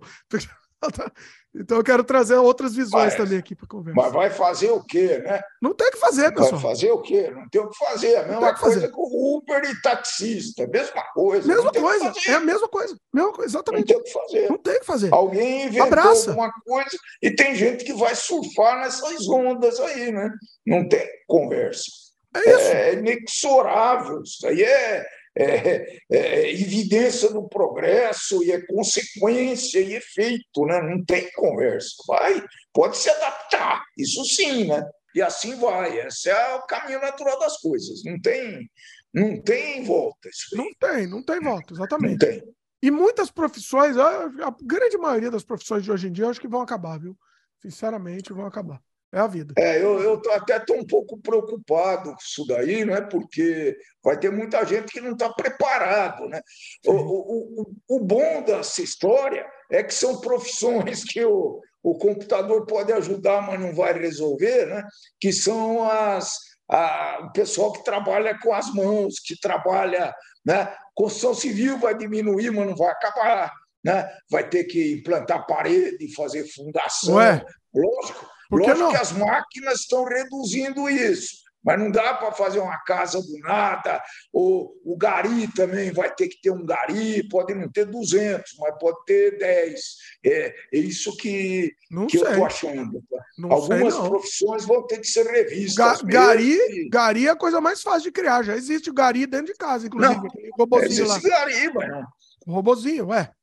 Não, eu acho que toda. Não existe profissão que não seja ameaçada hoje em dia. Não existe. É, não tem. Precisa não pensar. Até para. Ó, e falar de programador, né? Programador não tá. Já criaram uma inteligência artificial que programa. Que programa sozinho. Acredito. É, já estava partindo para isso, né? Tava, tá, tava com essa tendência. Agora acho que está cada vez mais. Gente, eu quero voltar nesse assunto. Vamos fazer um mais sem freio sobre esse assunto aí, que é bom. Bom, vamos lá. 192, é, mais de eleições, né? Falamos de eleições aqui também. Aí depois fomos para o 193. Eu fiz um com a Cíntia de perrengues de viagem. Uh, ah, 194, falamos de música brasileira com Abner Viana, que foi muito legal. Você escutou esse ou não? Não escutou? Quer ver que ele não, ele não escutou? Não. Eu falei dele no programa, ele não escutou, pessoal. Ele não escutou. Eu não sei o que eu faço, pessoal. Ninguém escuta. Calma. Vamos parar, vamos calma, vamos chegar lá. Não, Isso está eternizado. Eu falei de você no é, programa. É, é temporal esse, esse Ó, escuta esse programa aqui com a Abner Viana, foi muito legal. Ele deu muita, muita canja musical aqui, foi muito legal, pessoal. É, e, e, música de altíssima qualidade, viu?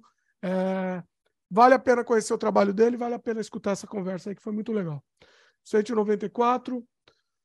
Eu, eu vou desanimando aqui, pessoal. vou desanimando. Nem é, ele assim. vai. 194, 195 foi, foi com o Daniel Costa. Falamos de, de novos tempos aqui, né?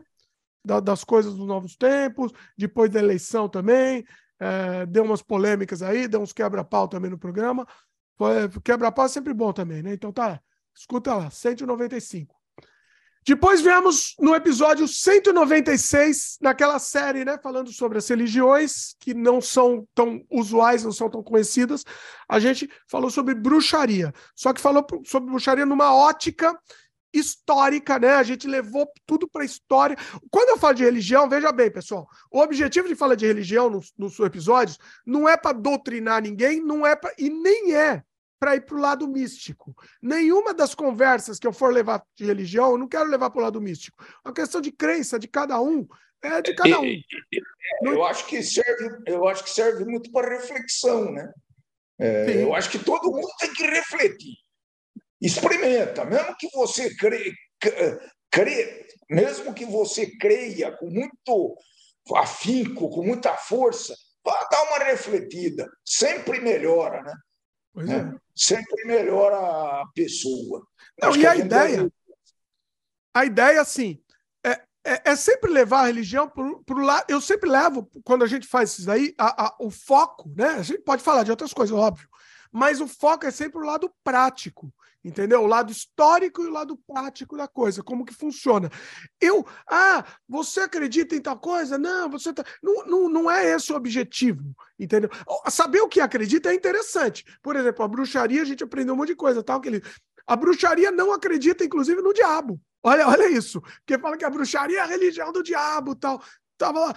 A bruxaria não, não, não existe o diabo lá no, no, no panteão da bruxaria, entendeu? Então é um negócio. Ter, devem ter falado muito da Idade Média, né? que foi a. Né?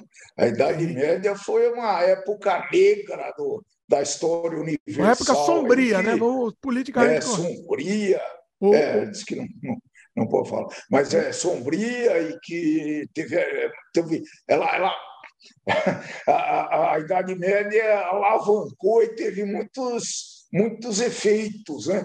Para o resto da humanidade. Tem coisa que está tá aí até hoje, né? Essa pois é a é. verdade. E, e foi muito legal, porque ele, como ele é historiador também, ele tratou na, na questão de história, história também. Então foi muito legal. Foi um papo muito legal. Eu, eu recomendo que vocês assistam sobre bruxaria por uma ótica que vocês nem imaginam. E aí teve a parte legal também, teve parte de curiosidade que ele mostrou, né? Porque aí eu falei para a criançada que eu ia entrevistar um bruxo. Contei pra criançada aqui em casa. Aí a criançada ficou toda feliz. Não, fala para ele mostrar a varinha, fala para ele mostrar a vassoura. E aí eu falei para ele. Eu falei. E aí ele mostrou, porque tem a varinha mesmo. tem a varinha, tem o caldeirão, tem um monte de coisa. E ele mostrou e ele contou sobre a vassoura, por que, que é a vassoura, por que, que a bruxa que tem essa história, que a bruxa voa na vassoura. Ele contou historicamente. É muito, muito legal. O bom é que foi bem na época do Halloween, né? É, foi então. Casou mais ou menos. É. 167, estamos acabando aqui a sequência. 167, falamos sobre quadrinhos. 197. 197, desculpa, quadrinhos brasileiros, principalmente de terror, com o meu querido Daniel Sachs, que é editor de quadrinhos, né? Uh, o pessoal não assistiu muito esse programa, mas eu adorei fazer, amei fazer, foi incrível. Eu não sei, meu pai às vezes ele fala que eu vou muito a fundo das coisas, né? É. Quando eu gosto de uma coisa, eu vou muito a fundo lá e aí o assunto, não sei o que que eu... porque aí a gente começa a falar de artista lá que ninguém conhece, porque as pessoas conhecem só o óbvio, conhecem só coisa, entendeu? Coisa e, e a gente começou a falar de coisas que talvez as pessoas, o que que você acha? Você acha que eu, eu, eu já falei, né? Eu já dei esse feedback aí.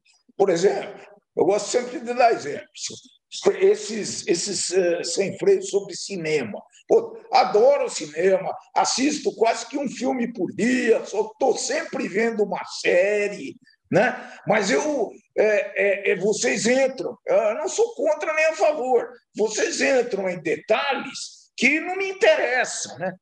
Entendeu como é, como é que é o um negócio aqui? Não me, realmente não me interessa, é muito detalhe, para mim. Agora, deve ter gente que curte demais isso, né? Pois é, pois é. Eu, é. eu assim, eu sei que para dar certo, provavelmente, o refreio teria que ser superficial. Teria que ser superficial, falar sobre coisa da modinha e ser superficial. Entendeu? Eu sei. Não, não, não, não acho isso. Eu acho que eu acho que tudo tem o seu segmento, né? Aí você vai lá para o canal de games, né? Entendeu? Você é, tem games uma... eu não vou entrar mais em detalhe aqui, não, com certeza. Isso, mas é, você, você vai lá fazer o teu canal de games e com certeza vai ter sucesso, vai ter uma, uma audiência interessante, pessoal interessado, etc. Mas é, é difícil você atingir o, o segmento e falar sobre isso na medida certa, né? É. é eu não sei. Eu, quando eu gosto de algum assunto, eu gosto de. Eu gosto, e qualquer Tudo assunto bem. que eu gosto de um podcast, eu gosto que a pessoa vá, vá a fundo. Entendeu? Tudo qualquer bem. podcast. Se, mesmo se eu não, não. Eu vou dar um exemplo aqui. Então, tá aqui na sequência, 198. Sobre filmes musicais. Filmes musicais. Hum. Primeiro Isso que eu não gosto. Eu não gosto de filme musical. Não gosto. Mas o, a conversa ficou muito legal. Ficou muito legal. E, e, e, eu até perdi o preconceito de algum de, de determinado preconceito de alguns estilos de, de, desses filmes musicais. Com o Luff Steffen, meu querido Luff Steffen, cineasta também. E, e assim, perdi o, o, preconceito, porque foi muito legal o papo, entendeu? É isso que eu queria. Abre a cabeça e. Entendeu? Mesmo, mesmo sobre assunto que a gente não gosta e não domina. Eu não gosto e não entendo de filme musical. Mas ficou um papo legal, entendeu? Bom. é, é isso. E, para encerrar aqui com chave de ouro, o ciclo 199. Esse foi inacreditável. Com o meu querido Diego Freitas, diretor e roteirista do filme Depois do Universo, que está em primeiro lugar na Netflix aí do muito, muitos países, né? Trabalho incrível que o Diego fez com esse filme, é maravilhoso, um, um, filme surpreendente. E eu digo que o Diego Freitas, eu digo, e eu falei para ele, ele ficou até sem graça, mas falei e vou falar. Ele é provavelmente o maior diretor brasileiro e ele vai crescer muito ainda. E ele vai fazer filme em Hollywood. Ele vai fazer. Como é que é, Diego? Meu pai não assistiu e ele está anotando, pessoal. Não, é, eu vou assistir. Eu anotei o filme aqui. É, Diego... Diego Freitas. Diego Freitas. Tá. Então, você, você vê, pessoal, ele não assistiu, pessoal, ele não assiste. Ô, mas eu fui o 199, eu não posso. Não adianta, pessoal, não adianta, eu não sei. Ah, eu não sei mais aí, pessoal, eu não sei, eu sou sincero, eu sempre sou sincero. Aqui, aqui, eu acho que o programa não cresce também porque eu sou sincero, mas é, eu, se eu tiver que deixar para ser sincero, para crescer, então eu prefiro que não cresça, porque eu sempre vou ser sincero. Eu fico muito chateado. Ele não assiste, não, não custa nada ele assistir, mas ele não assiste. muito. Eu assisto muito. Você assiste o carinha falando de futebol lá, você assiste o cara falando Não, assisto também. Então, assisto é virilha também. do outro. Mas vamos é, lá, vamos em frente. Assisto tá. também. Bom, vamos, vamos. Então é isso. Tá aí. Ah, é, eu, é, eu, não vou, eu não vou dizer meu top 5, top 10 aqui dessa, dessa última leva, porque eu vou estar sendo leviano, mas tem muito programa bom, hein? Tem muito programa bom aqui, tem coisa incrível e recomendo que vocês assistam. Esse do Diego, pessoal, uh, ele falou até, inclusive, como que ele conseguiu, como que a Netflix, uh, como é que ele conseguiu fazer a Netflix bancar o filme dele, inclusive. Foi, foi é incrível, incrível esse, esse podcast. Incrível. Esse financiamento eu adoro, assim que se faz arte. Tem que ser bom e vender para o Netflix. O cara botou a, a, o peito para frente e foi vender para o Netflix. Essa é uma é das formas de se fazer arte. Tem, tem várias formas. A arte, quando a arte ela é mais popular, a gente pode conseguir um financiamento, um financiamento. Se a arte for uma arte menos popular, a gente precisa de outros financiamentos para conseguir fazer. Mas é, financiamento deve ser dado a quem precisa, né? Bem Não, financiamento, é, financiamento é, é a quem precisa. Muito bom. É, bom, a quem precisa. É, eu ia pôr todos os cortes que eu fiz sem freio, mas eu já desisti aqui, pessoal. Sabe por quê? Sabe quanto tempo a gente tem de cortes de sem freio? Eu fiz uma conta bem rápida. Ah, aqui. legal isso daí, hein? Eu legal fiz uma conta isso. bem rápida. 18 horas de cortes aqui desses últimos episódios. Quer dizer, duas das 500 horas praticamente, você fez 18, não, você não. cortou 18 horas. Isso. Não, esse corte só dos 50 últimos. 18 horas dos ah, 50 só últimos. dos 50 últimos? É muito Uau! Nossa, então você fez quase 20% do sem freio, você cortou e, e publicou. Isso que, que me dá bom. mais tristeza, porque o canal de corte, ninguém assiste lá. Quando eu, eu faço um corte, quando eu faço um corte lá que fala de sexo, aí, aí bomba. Aí, obviamente, tem corte lá que tem mais de 200 mil views também. Tem. Tem, porque fala de sexo, é, né? Aí tem, tem que ser, né? É a vida essa, né? É, é, é, desesperador, pessoal. Me dá desespero. Me dá desespero, tristeza e, e, e, angústia, desesperança na humanidade, desesperança no ser humano. E, mas estamos aí, estamos aí para bater a cabeça. Não, calma, calma, calma. E, é isso. Vamos para o 250. Vamos. Não sei se a gente Vamos. chega aos 250, não sei se a gente Vai. chega. Passamos dos 200, está cumprido minha promessa. Aqui passamos dos 200, né? Está cumprido. Vai chegar. Não vai acabar? Não vai acabar. Vamos continuar com sem freio. Vamos ver se gente, até quando a gente continua? Vamos ver até quando. Não, tu volto a ser sincero, que eu estava muito, antes de começar a gravação aqui, eu estava muito disposto a, a, que fosse o último sem freio, tá? Fechar nos 200. Não, não vou. Mas não, eu acho que não. Vamos, eu vou continuar fazendo porque eu gosto de bater papo com o pessoal. Não aqui. apoiado. E, não, o pessoal não apoia. Até em respeito, não, não vou, até não em respeito aos seguidores, né? É, são poucos, não sei se estão tão poucos, mas são, são poucos valor... que nem, nem o pessoal que segue assiste também. Não, não... A gente não sei. Assiste, vamos, vamos. Eu estou fazendo isso por, por, pela gente, tá? Pela gente. Vamos, vamos continuar fazendo, porque eu acho isso importante, ter esse registro. Então tá bom. Tanta coisa bacana que a gente já trouxe aqui, né? Vamos, vamos os melhores animal. momentos? Eu não vou. Bora. Então, assim, como eu falei que tem 18 horas, eu não vou botar tudo, tá? E eu não vou dividir em dois episódios também. Eu vou. Vai, esse cifre aqui tá gigante, vai ficar gigante mesmo, vou deixar grande pra caramba. E, e vamos deixar aí um monte de, de, de, de conversa aí, muito bacana. Eu vou deixar na ordem aleatória aí, tá? Meio aleatório, e, e vamos curtir aí os melhores momentos desses últimos 50 episódios, que tem momentos momentos assim antológicos. Muito, eu tenho muito orgulho disso. Eu choro, fico reclamando aqui, mas em termos de conteúdo, eu tenho muito orgulho. Eu só tenho tristeza porque ninguém assiste, mas vamos lá, vamos lá. Ah, não, não, não exagero. Não, exagero, exagero. Não adianta. É, é Muito bem. Vamos ver até onde a gente vai. Tá aí, é, reclamando pra caramba, mas continuamos aí. Então, vamos seguir com os agora melhores momentos dos últimos 50 episódios. Lembra de dar like aí pra gente, pessoal. Lembra de se inscrever no canal, lembra de dar de, de clicar no sininho. Principalmente se você gosta do programa, você tá vendo que eu tô reclamando aqui, tô chato, chato pra caramba, mas passa pra frente. Passa pra frente o programa aí. E, e se você gosta, vamos fazer chegar mais pessoas, pessoal. Tem tanto, tanto papo legal aqui Vamos fazer chegar mais pessoas. Pessoal, é uma tristeza que esse projeto acabe. É o projeto mais legal, é a coisa mais legal que eu gosto de fazer.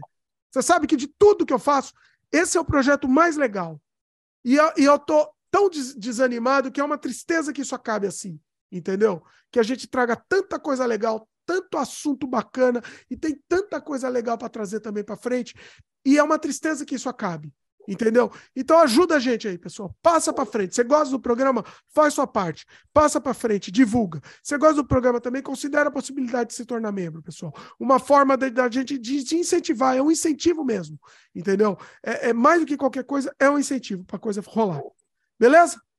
Bom, Quer falar alguma coisa aí, meu pai? desabafo, vamos lá, vamos em frente. Não, não, ah, não desanimais. Vamos, vamos em frente. Ó, eu tô desanimado só, no, não é só no sem freio, não, tá, pessoal? Eu tô desanimado em tudo, tá? Logo, logo também tô me aposentando também aqui. Então eu vou me aposentar, porque assim, não dá, não dá. Porque se, se faz conteúdo para não assistir, não adianta. Então eu tô, eu tô desanimado de um modo geral. O sem freio, eu acho que eu tô mais desanimado de todos. Entendeu? De, entre todos os projetos, o que eu tô mais desanimado é o sem freio. Mas desanimado em termos de, de, de audiência, de público, do pessoal não assistir. Mas a gente vai assistir porque é o projeto que eu mais gosto, tá? É o projeto que eu mais gosto. Ainda, ainda, não sei até quando, né? Porque se o pessoal continuar assistindo e a gente continuar, entendeu? Sei lá, com, com, é, é, porque não cresce, não adianta, não sei o que fazer, eu não sei o que fazer, pessoal. O que, que eu faço para crescer? Não sei o que fazer. Mas vamos lá, vamos continuar, vamos seguir. É isso? Fala, tá dá, bom, uma, então, pessoal. dá uma palavras animadoras aí, vai, depois de eu ter desanimado. Então, é, eu acho que você já, já, já já fez uma, uma, uma síntese aí do, do nosso pensamento, né? É, não é só você que gosta de participar de, desse, desse podcast. Eu adoro participar também, tanto é que fico aí três, quatro horas sem reclamar e, e feliz da vida. Os, eu tenho certeza que esse pessoal todo que você convidou aí é, comunga com essa mesma opinião, gosta de participar, que ninguém com um monte de coisa que tem que fazer pode disponibilizar três, quatro horas aí para participar disso. Então, esse é o lado bom do negócio. Né? Tem, tem fundamento, tem. É, o Surrealidade levou 20 anos, mas chegou lá. Porque 50 anos para você freio chegar não interessa, mas não interessa, isso é assim que funciona. Nós estamos em novos tempos, né? É, e isso está eternizado, isso que é bacana. Né? É, é. Eu fico feliz é, por isso. isso, fico feliz por isso, está eternizado. Né? Tá aí. Nós, nós temos aí um histórico da nossa família também. Tem uma, teve uma série, de, eu não sei se foi sem freio, acho que foi antes do sem freio. Foi né? um, um histórico da nossa família que serviu como registro vivo. Aliás, o teu tio, eu estive na casa dele lá, foi o que te inspirou a, a filmar, né? que foi o cara que começou com tudo isso. Ele começou ele mandou... com tudo isso e agora ele nem ele não filma e não aparece mais em vídeo nenhum. Mas não, ele começou não, tudo isso. Calma, calma. Ele mandou digitalizar todas as fitas. Ele está terminando agora. Eu tive lá ontem, né? Eu tive conversando com ele, tomamos uma cerveja junto lá, e ele vai mandar para nós. Tem coisas incríveis. Eu vi algumas, alguma, algumas fitas, algumas gravações lá excelentes. Oh, né? eu, acho que festas, eu, já, eu acho que eu já digitalizei isso, hein? Eu não, você digitalizou alguns. Não, alguns, a dele. Ele... As dele. Eu não sei se tem todas. Eu acho que eu já ele tenho, tem muito mais. Tudo. Não, ele tem muito mais. Você não pode notar, você não pode não, imaginar eu tenho, quantas sim. horas. Eu acho que Bom, fui eu que, que tudo, tudo que ele tinha eu digitalizei. Inclusive, algumas fitas dele estavam emboloradas. Eu que abri ele... elas e limpei. É. Eu que limpei. Ele, mas eu não sei se ele tinha mais ou coisa que o valha, então ele, ele mandou digitalizar lá e aí vou, vamos, vamos ter bastante material para lembranças aí. Tá bom? É, o, o sem freio é isso, pessoal. É um material que está aí, vai ficar no ar aí para sempre aí, né? Independente de a gente parar ou não, vai ficar disponível e é um material realmente que dá muito orgulho, dá muito orgulho. As pessoas não estão acompanhando com a gente. Não, eu não vou reclamar só das pessoas, tá? Porque quem está assistindo aqui está ouvindo. Eu não estou reclamando de vocês, pessoal. Eu tô, vou reclamar principalmente do YouTube que não está distribuindo, tá? O YouTube está distribuindo cada vez menos. Ele distribui só o que o algoritmo prega, aquela repetição, o, o óbvio, entendeu? Conteúdo grande agora ele está começando a, a, rechaçar, bonita palavra, E, então, assim, não sei o que vai acontecer. Não sei para onde vai o sem freio, não sei até quanto vai continuar, mas vamos tentar. Vamos tentar. Eu falei que eu queria começar o podcast lá no Cosma Games. Também não sei se eu vou, porque conteúdo grande também lá talvez prejudique até o Cosma Games também. Então não sei nem se eu vou conseguir fazer.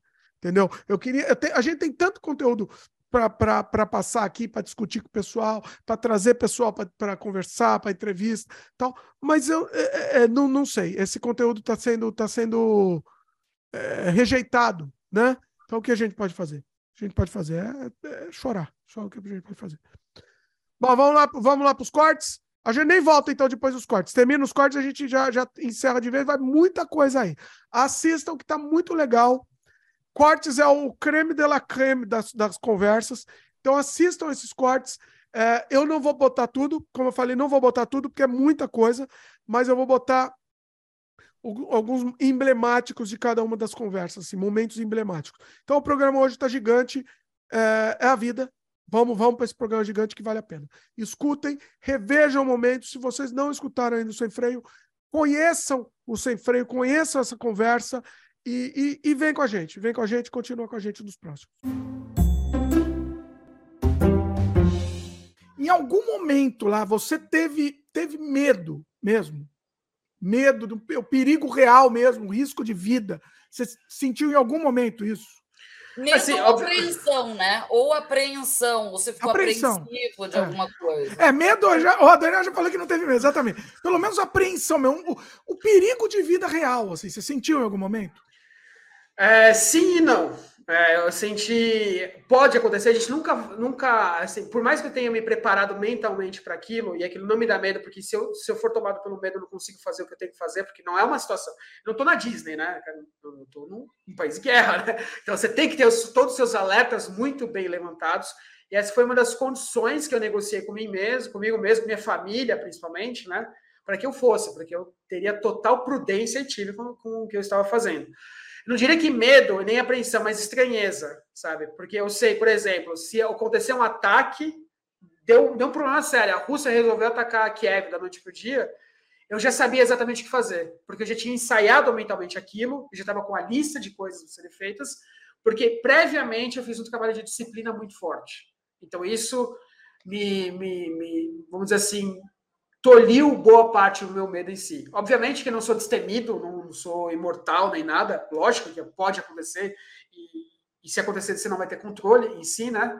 Mas medo em si de, de, de iminência, não. Mesmo indo para bucha, né, que na, é, mais, mais bucha do que Irpin, que tem ainda soldado russo, naquela highway, eles chamam de highway to hell, que é aquela estrada que tem muita coisa, tem, assim, alguns soldados russos, estão distantes, estão a 30 quilômetros ali, mas eles estão ali. Poderia ocasionalmente acontecer alguma coisa, poderia naquele momento, estar no momento errado, na hora errada, fazendo a coisa errada, né? Poderia acontecer, pode. Mas via de regra, não, não tive nenhum medo de morte, não. De, de fosse algo, algo muito eminente fosse acontecer comigo, não, não tive. Até porque o medo é uma ferramenta humana, né, que nos protege, né? Importantíssima, importantíssima. É, é te preserva, te preserva, é.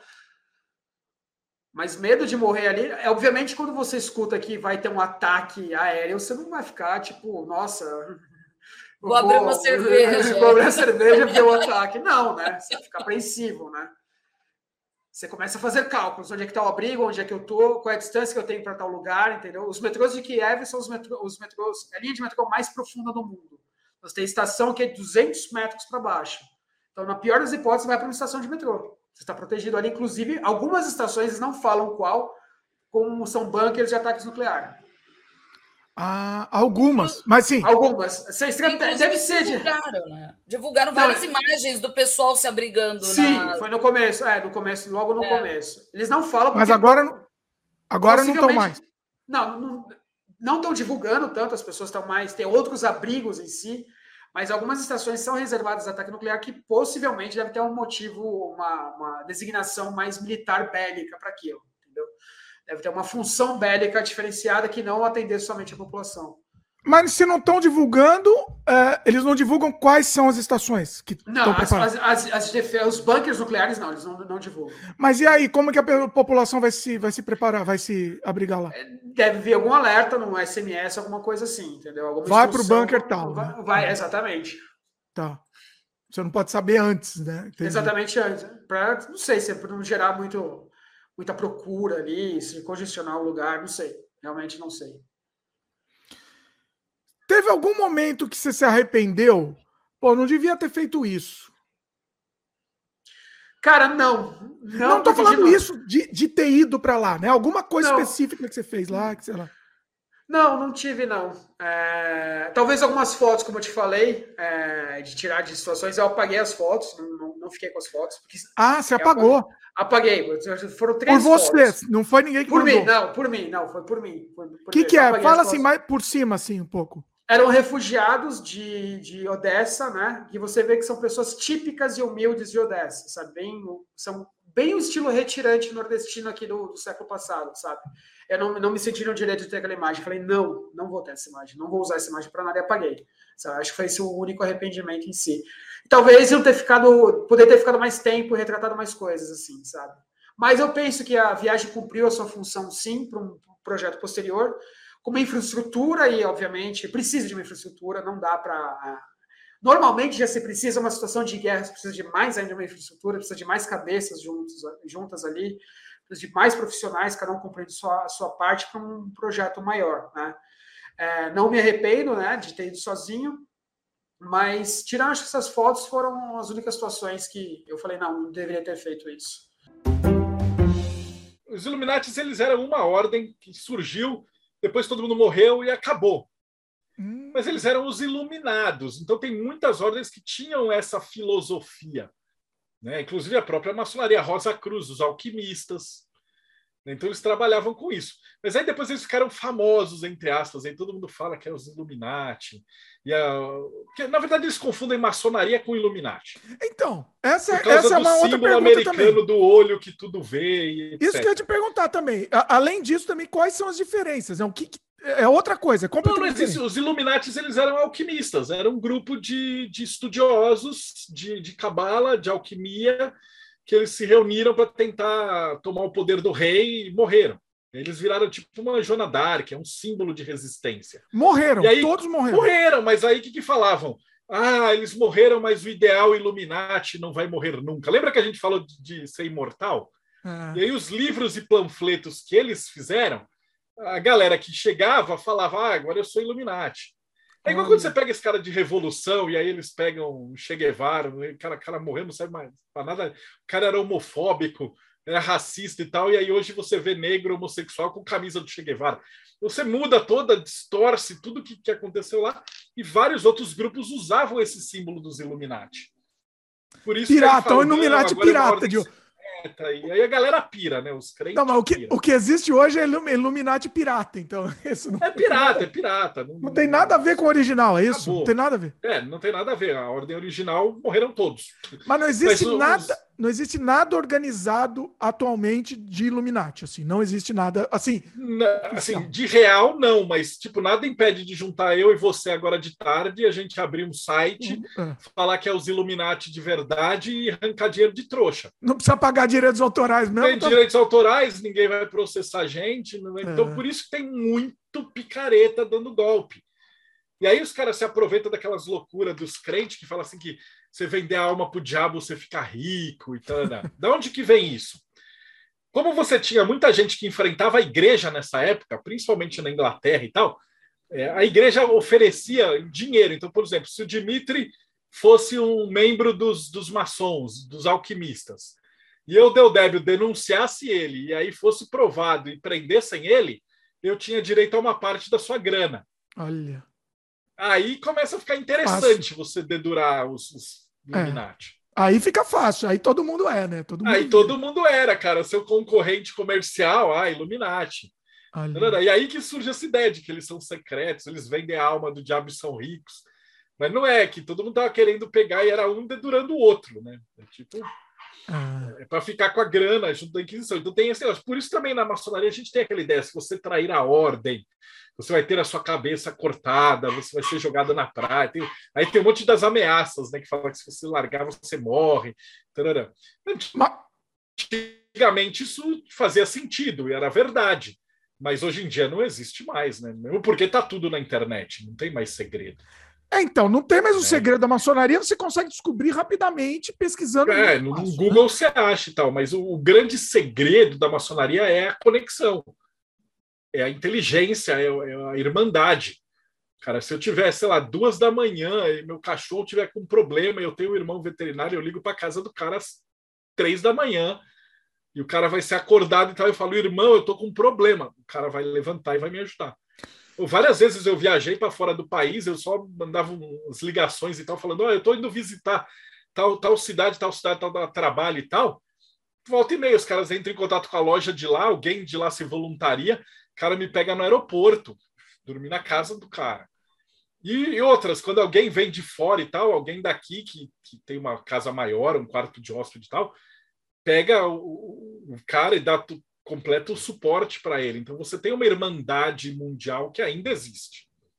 E assim, não é muito diferente, sei lá, dos judeus, dos, dos evangélicos, que também um meio que ajuda o outro, né?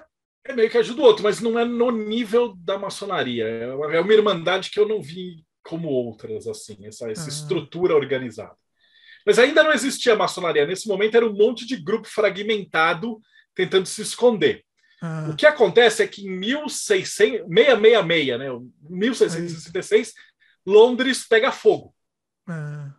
E aí, quando Londres pega fogo, eles chamam os, os, os construtores da Europa inteira para reconstruir Londres em pedra. E aí os caras passam 50 anos reconstruindo tudo. E aí todas essas guildas entram em contato. E aí eles decidem, já que o rei era anglicano e tal, e estavam protegidos da Inquisição, etc., eles fundam a grande, a grande loja unida da Inglaterra. E aí, em 1717, passa a existir uma maçonaria de verdade. Oficial. Mas aí, dentro da maçonaria tem vários ritos, porque a galera que era maçom, por exemplo, num lugar que tinha muito judeu, eles tinham muito conhecimento cabalístico. A galera que veio de uma área onde tinha muito templário, os caras têm muito conhecimento de cavalaria. A galera da, da, Alemanha, eles tinham o luteranismo ali no meio.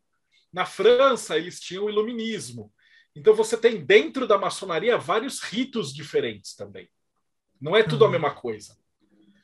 Então, e, esse e para quem está do lado de fora, cara, sempre teve aquele medo, o desespero, o demônio. Né? O demônio é a grande coisa, né? Os evangélicos e os cristãos falam mais de diabo do que os satanistas. Fala mais do diabo do que de Deus. Os evangélicos se preocupam mais. E aí você imagina que tudo isso que eu te falei tinha nos meus RPGs. É... então aí. era um prato cheio para os caras atacarem de tudo que foi, foi jeito. E, e você estava falando de, de, dessas vertentes, né? Então tem até a Rosa Cruz. A Rosa Cruz também é maçonaria. A Rosa Cruz é alquimista. Ela ah. veio dos alquimistas. Aí você surge a Rosa Cruz Aí você tem as fraternidades rosacrucianas. Aí dessas fraternidades de alquimia, na Europa, quando teve ali o kardecismo, o espiritismo, a teosofia, que eles começaram a estudar a espiritualidade e tudo, também dividiu em várias outras é, facções. Então você vai ter a Amor, que é a Tom, a tradicional ordem martinista, as fraternidades martinistas, aí você tem centenas de ordens. Hum. Essas que eu entrevisto no meu, no meu canal. Você entrevista todo mundo. Assim, tem alguma, tem alguma que não que não fala de jeito nenhum? Que não fala, ó, solta aqui, ah, não vou se falar. Se tiver, a gente não vai saber. eu tenho umas que são difíceis. A pergunta foi, foi, uma pergunta idiota. Mas, não, até deve ter as que não falam de jeito nenhum e tal, não fazem propaganda, não tem, tem muitas, muitas mas são super pequenininhas e tal, de estudo. Mas a maioria elas, elas têm, é que ninguém faz proselitismo, né? Eles colocam e falam assim, daí que vem aquela ideia de a gente publica o livro. Então você publica um conto, o conto tem um monte de coisa esotérica, você fala, olha que legal esses caras. Aí você descobre, poxa, olha só, esses caras têm um grupo que eles se reúnem para estudar num lugar. O própria editora Pensamento, ela começou com o Círculo da Comunhão do Pensamento. É a ordem iniciática brasileira mais antiga que tem. Tem é. cento e poucos anos aqui em São Paulo. É. ela tá não é maçônica, não é nada, ela é uma ordem de, de estudos esotéricos. E Você tá existe tá até hoje. Eu dei palestra para eles pouco antes da pandemia. Entendi. Assim, se você falar, não vai saber, só que também é assim, né? O objetivo é angariar novos, né? Também Sempre você, você quer angariar novos passar é. informação, exato. Novos membros, então, sempre né, você vai ter, mas é devagarzinho, a maioria deles não está. Tem gente que não está muito preocupada com quantidade, você prefere qualidade. Uhum. Ainda mais nos tempos de hoje, que está tá quase chegando igual ao Egito, que ninguém mais sabe ler. É, o analfabetismo é uma desgraça. A gente, eu achava que o Twitter era a pior coisa do mundo, aí o TikTok é o Twitter para analfabeto. Então só vai ficando pior a coisa. Eu não entendo, assim, eu não consigo entender, eu não consigo. Tá, tá além. Então, daqui a pouquinho, cara, se você souber ler e escrever, você já vai fazer parte de uma ordem secreta. Porque... Então, isso que eu ia te perguntar agora. Estava aqui na minha pauta, inclusive. Que, quais são os requisitos né, para você entrar na, na, na, maçonaria? Vamos falar da maçonaria especificamente? É, quais são os requisitos? Não, vamos Não é falar da maçonaria de verdade, né? Porque você que está olhando isso só porque a gente falou de maçonaria, provavelmente, se você deve ter assistido, talvez vai vir aquelas propagandas escrota. Junte-se à maçonaria, fique rico, que é um velho que fala. um pilantra. Ah, é? Tá no, no próprio YouTube? Tá no YouTube, tá disparado. Assim, tem os caras Olha. que tinham castelinho, foram presos em Curitiba, tem vários estelionatários. Nossa. Nas falsas maçonarias que o cara te convida por spam, pelo Facebook, pelo Instagram e tal, eles vão te cobrar tipo 5 mil e falar que aí você vai ganhar carro, ganhar coisa e tal, e os caras vão roubar a tua grana e sumir. Nossa. Na maçonaria de verdade, como é que funciona? Você tem o Grande Oriente do Brasil ou as grandes lojas. Então, se você digitar no Google assim, Grande Oriente do Brasil, ou grandes lojas, você vai achar. Então, aqui em São Paulo é a Glesp, depois tem a GLRJ, a GLEM, é, GLE em algum lugar, ou Grande Oriente do Brasil, GOB. Aí você vai ter as lojas. Aí você fala, pô, eu gostaria muito de ser. Então você precisaria tentar sonda em volta para ver se algum amigo seu é maçom. Por quê? Porque você precisa de um padrinho. Por que o padrinho? Porque é o cara que vai te representar lá dentro. Para que, que servia? Antigamente era o seguinte: tipo, ah, o Dimitri quer entrar na maçonaria, beleza. Ah, então o Deudeb eu vou ser o padrinho do Dimitri. Aí não, eu, tô, tô, eu conheço o Dimitri, ele é um cara 100% inteligente, trabalhador, batalhador. Aí o Dimitri entra. Aí, obviamente, dentro da maçonaria você tem taxas, né? Porque você tem o templo, você tem aluguel, você tem documento, tem mensalidade. Tá? E aí, tipo, o Dimitri começa, sei lá, eu.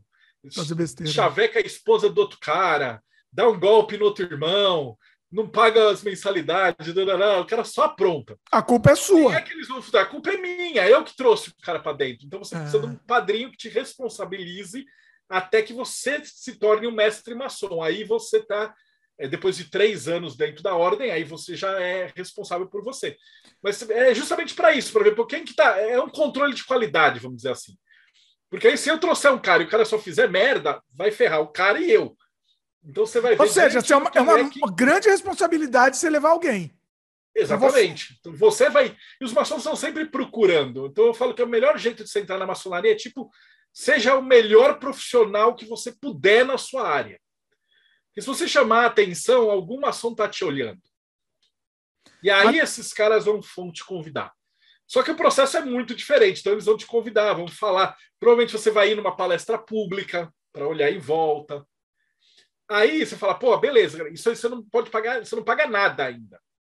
Aí eu falo, pô, Dimitri, vamos entrar? Vamos entrar, beleza. Aí eu vou preencher um negócio com todos os seus documentos e tal. Vai, vão fazer uma avaliação, então os caras vão na polícia, vão levantar sua ficha em cartório, se você Olha. tem processo, se você bateu na sua mulher, se você estelionar, eles vão olhar toda a tua ficha criminal.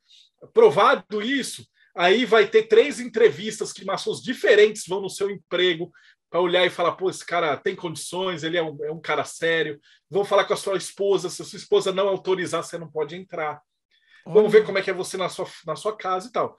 Passado por esse escrutínio, a galera vota e fala, pô, tá aprovado e tal. E aí vão marcar sua iniciação, e aí você vai passar por todo o ritual e tal. Esse processo demora mais ou menos um ano. Nossa. E na pandemia, agora estava tudo travado, já a maçonaria está quase dois anos travada de processos e tal. Então, eles tomaram um puta de um golpe do, do destino, assim, na, na, pandemia. E aí que brotou esse monte de pilantra. Porque, não tem a, ordem, real, a ordem de verdade não tá, a ordem de verdade não tá recrutando, apareceu esse monte de ordem falsa recrutando. Olha aí. E aí o cara deu o golpe, o cara sumiu, você perdeu seu dinheiro, fez o Pix, fudeu. Reclama com os Illuminati. Ah. É... Fica até um aviso para você estar assistindo, se você quer entrar ou tem o seu sonho. Cara, seja um bom profissional, se esforça, é, vai, vai mostrando que você é sério, que você é um pilar ali na comunidade. Eu tenho certeza absoluta que a galera que for maçom que tiver próxima vai te, vai te. Mas daí a pessoa, assim, você é um bom profissional, tal, sou um bom profissional, quero entrar, sou um bom profissional. Mas eu, eu tenho. Eu, se ninguém chegar para mim ativamente, eu posso chegar para você, ah, Marcelo, gostaria Pode chegar, de entrar. Você tá? vai chegar e puxar o assunto, falar, pá, eu gosto de maçonaria e tal. Se, eu, se esse cara for, ele já vai falar, opa, e aí já acende. Aí você começa a conversar e tudo caminha. Ou seja, então, você pode, pode partir, chegar na maçonaria e pedir. Pode. pode partir da pessoa também. Né? Pode partir da pessoa. Né? É que é mais difícil pelo que eu te falei, você vai ter que arrumar um padrinho, então você vai ter que, em algum momento, ficar amigo de alguém, ou alguém confiar em você, ou ver o seu trabalho, para que ele possa te, te anunciar. Então, isso é nas ordens maçônicas. Numa ordem Rosa Cruz, que também é um caminho que é do caralho, é mais fácil, porque você tem ordens externas e internas. Então, se você for quiser querer entrar na Rosa Cruz, você vai lá, amorque.com.br e aí você pede para se inscrever, você começa a receber monografia em casa. Olha. Só que você vai fazer passar um ano fazendo as monografias, os estudos, etc. Depois de um ano de estudo, é que você pode ser iniciado no templo. Hum. Quando você é iniciado no templo, aí você pode pleitear fazer parte do martinismo. Que aí você se. Ou seja, os caras já fizeram uma baita seleção, eles já viram os caras que estão lá só para encher o saco, que estão lá sem saber o que estão fazendo, etc. Já filtrou a galera interessada. E uma hora que você entrou no martinismo, fez a iniciação no templo, vai ter o núcleo de martinista. Eu te garanto que de lá, de cada 10 martinistas, tem sete maçons. Então você não vai ter nenhuma dificuldade para encontrar. E outra, você vai já entrar numas lojas maçônicas melhor, assim, que é uma galera que já estuda. Porque o pessoal do martinismo sempre é mais dedicado. Você pode. Esses são os dois caminhos mais tranquilos, cara. Se você não quiser cair em roubada, picaretagem, arriscar. Porque, tipo, ordem iniciática na internet de hoje, cara, é, tá uma desgraça. Ainda mais na pandemia, que os caras passando fome, decidiram virar guru, mestre, todo mundo é guru, né? É, e os caras somem, tipo, cara, você sabe quando o cara começou a estudar e tal, aí o cara de repente finge, fala assim: minha avó me ensinou, Eita. eu aprendi cabala na ordem demolei, 30 anos atrás, morreram meus mestres. Sabe essas. E, para provar que é verdade, que é né? Também. Não prova. E para provar que é está, youtuber e Instagram, o cara chega falando qualquer coisa é qualquer coisa, né?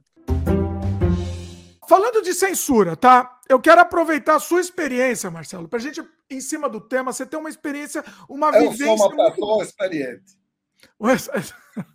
muito, é uma experiência muito icônica durante o período da censura que você teve músicas censuradas e você conviveu. Ah, mas, olha, é, a censura como idiotice, pois é, mas eles. A censura passou por várias fases no Brasil. Né? Teve o começo, estou ah. falando da censura, até que ela foi extinta. Sim. Né, no final dos anos 90. Sim. Né, definitivamente. Não, não, é antes até. Bom, a censura começou com uma censura super radical, feita por militares, em que vários tipos de notícias, tudo quanto é tipo de notícia de costume, notícia política, notícia coisa, notícia do mundo, era por, que teve como, como dois resistentes, dois resistentes, não, um resistente foi o grupo Estado, os Mesquita. Eles não podiam publicar, porque toda a redação tinha um censor lá dentro. No lugar que ia surgir a notícia, eles colocavam no estado de São Paulo, Camões, então era um negócio maluco, cara, porque vinha matéria, de repente, né, é, Camões, capítulo tal. Nossa. De repente a coisa. No Jornal da Tarde, não acho que Camões, agora não lembro se Camões era no Jornal da Tarde e no, estado, no Estadão na Receita de Bolo. Receita você tinha uma matéria, receita de bolo. Daí você vinha e todo mundo sabia que aquilo lá tava, era uma maneira que eles encontraram de dizer que aquilo lá foi censurado. Né? E, e todo mundo sabia disso, né? Não, todo mundo sabia. É, e eram censurados, e era uma coisa tão sem critério. A censura sempre foi, na verdade, se você pensar bem, foi sem critério. Tinha aquela coisa, aquela linha geral de não, negócio costume, não pode coisa, não pode viado, não pode comunismo, não pode tudo que eles achavam comunismo, né? Tudo era comunismo. É, meio parecido com o que está se fazendo com a Rússia agora. É. Teve uma época que teve o, o secretário de abastecimento da cidade do Rio de Janeiro, isso está no FEBEAPAC. Eu recomendo a leitura das coisas do Stanislau Ponte Preta, as crônicas, que são maravilhosas. Né? hum. o cara proibiu a venda de vodka para combater o comunismo. Olha. O Chico Buarque de Holanda, bastava ser do Chico, censurado. Eles nem é. viam. Aí, tanto é que ele criou o pseudônimo Julinho Adelaide. Olha. Para passar algumas músicas, né? Pela censura. E ela foi. Mas ela foi se amenizando, foi perdendo assim aquela difusão. Começou muito ampla, com as cinco foi o ápice dela. Ela foi. Mas daí e acabou ficando uma coisa mais de costumes. Aí teve, a gente teve, foi censurado uma vez, foi. Dá para entender, porque, porque é o seguinte: a gente tinha um blues que a gente nunca gravou. Ah. Eu devia ter gravado uh, recentemente, né? mas enfim. Não existe nem versão, não existe nem demo, nada. Não, não, não. Não existe ah. versão, não, não, existe nada, porque era Eita. tocado só em show. Ah. Era período de censura, né? Hum. E assim, meio como uma maneira de, de resistência, a gente fazia, chamava I Wanna Fuck My Mother. Chamava Oedipus Blues. Olha. É uma referência aqui ao nosso querido, né? Nosso querido Jim Morrison aqui. Pois é. E aí começava, I wanna fuck my mother. E aí continuava. E a gente ficou tocando, apesar da censura que existia no país o tempo todo, até que um dia, um belo dia, lá em Campo Grande, Mato Grosso do Sul, os desocupados censores de plantão lá da Polícia Federal no pedaço, que não sabiam inglês, ah. resolveram gravar o show. Ai! Gravaram. Ah. Aí mandaram traduzir, porque eles não sabiam. Eles mandaram traduzir a música. Aí, pô, aí a música Wanna Fuck My Mother foi censurada, ele não podia mais tocar em show. Olha! Vocês já estavam esperando isso, na verdade, né?